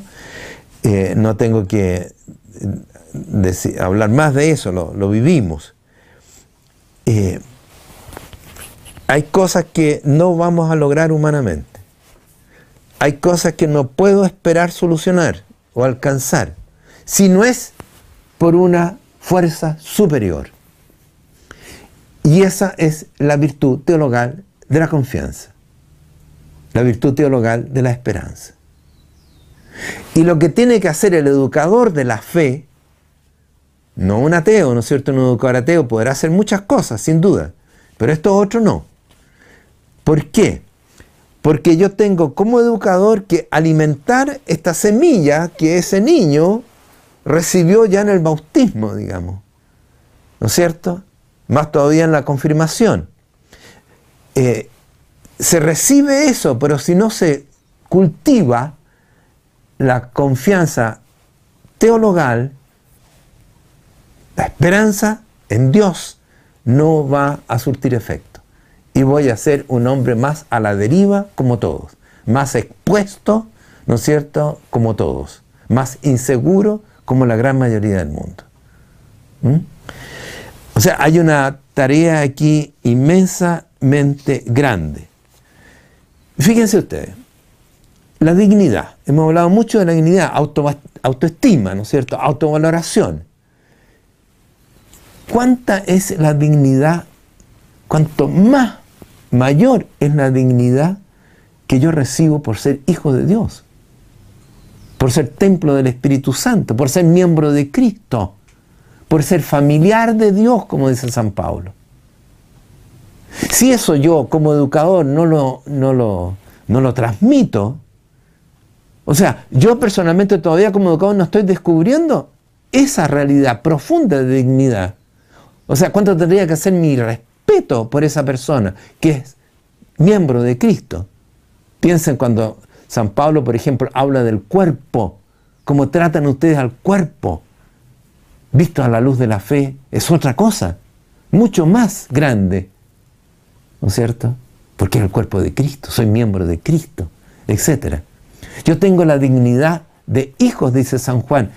Dios nos llamó, nos dio el espíritu de hijo, y de verdad lo somos, no es una mentira, lo somos de verdad. Esa fe es la que tiene que cultivar el educador, el educador católico. ¿eh? Si no tiene el fe en eso, no va a poder educar nunca. Es lo primario que él crea en eso.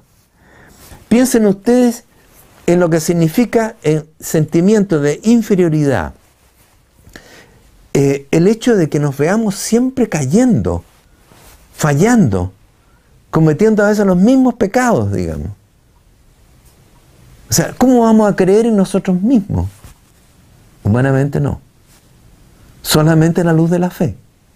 A la luz de la fe que Cristo me perdona, que Cristo dio su vida por mí para restaurar mi dignidad, para que mi alma reluzca de nuevo, a pesar de que yo la haya manchado, y saberse realmente perdonado, saberse enteramente restituido en gracia por el sacramento de la de la confesión, ¿no es cierto?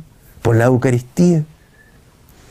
O sea, este es otro nivel que nosotros no consideramos tanto ¿eh? Eh, y que tenemos que considerarlo fuertemente. Piensen ustedes en cuántas cosas humanamente nos sentimos incapaces, o mejor dicho, que humanamente no son posibles de realizar. Tenemos tareas imposibles. Más todavía si nos consideramos, digamos, con la tarea inmensa que tenemos ya como, como, como cooperadores de Dios aquí en la tierra, como en el orden natural y de la redención. ¿Qué podemos hacer? Muy poco. ¿Y qué dice San Pablo? Todo lo puedo en aquel que me conforta. Todo lo puedo en aquel que me conforta. Así como dice San Pablo, ¿no es cierto? Mira, sí, abundó el pecado, pero donde abundó el pecado sobreabundó la gracia. Cierto, no tenemos capacidad, pero en el Señor yo todo lo puedo.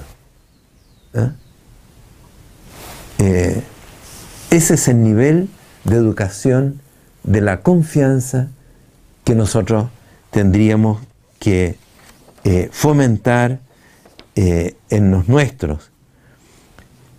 Hacerles verse en otra luz, apreciarse en otra luz, tener confianza en ellos mismos a otra luz y enseñarles a creer que pueden hacer cosas imposibles con la gracia de Dios. Si Dios lo quiere, yo soy capaz. Él me va a dar el hacer. Em,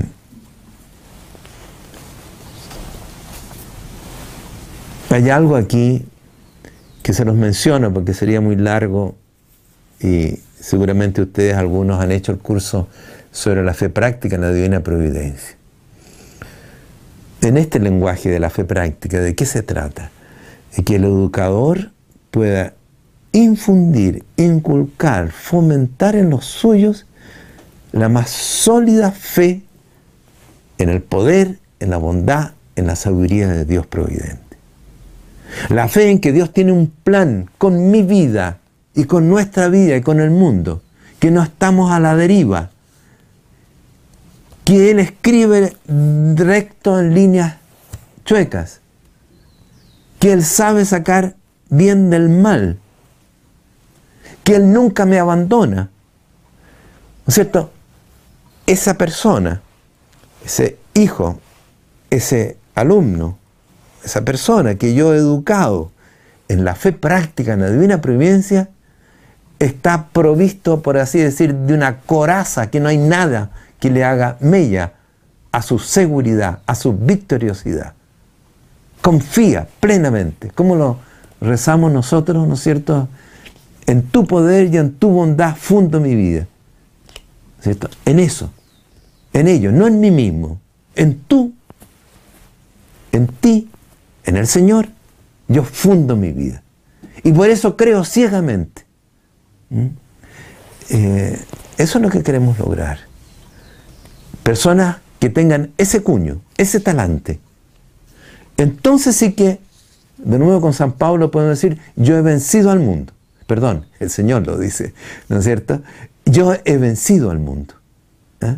Nosotros también lo vamos a vencer. Eh, no hay nada que me quite mi esperanza.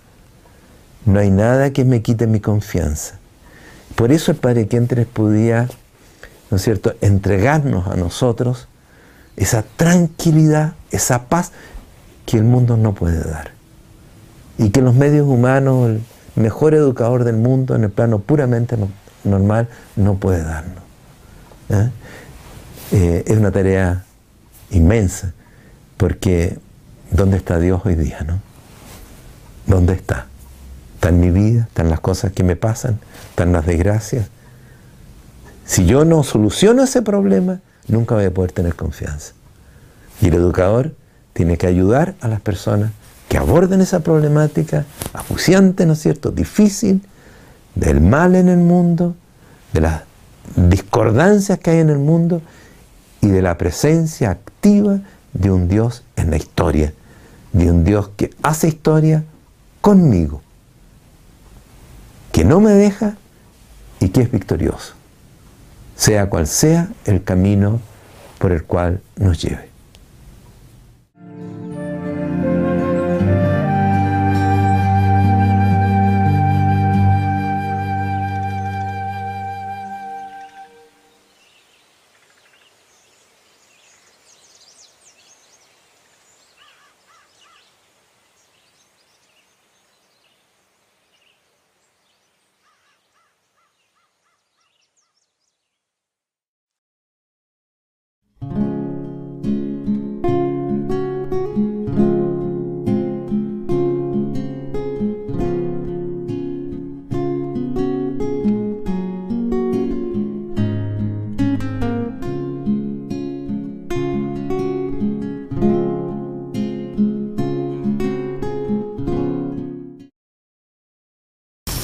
Estamos llegando al término de este curso sobre pedagogía quintenigiana.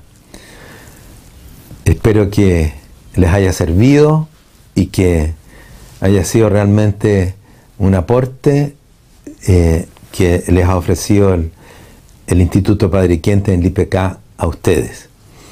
Hemos tratado, por así decir, el primer gran capítulo de la pedagogía quintenigiana, la triada, ¿no es cierto?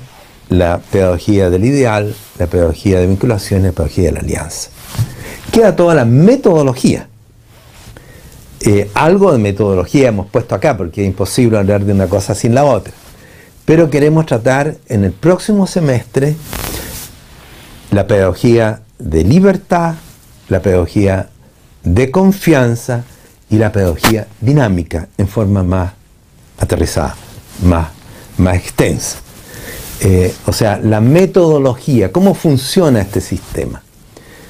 Y vamos a agregar eh, en el segundo semestre también una reflexión sobre la autoeducación, porque el sistema pedagógico del padre Quentini, se recuerdan, comprende la heteroeducación y la autoeducación. Entonces vamos a dejar también un capítulo eh, sobre la autoeducación. Esperamos que eso también el próximo semestre pueda servirles.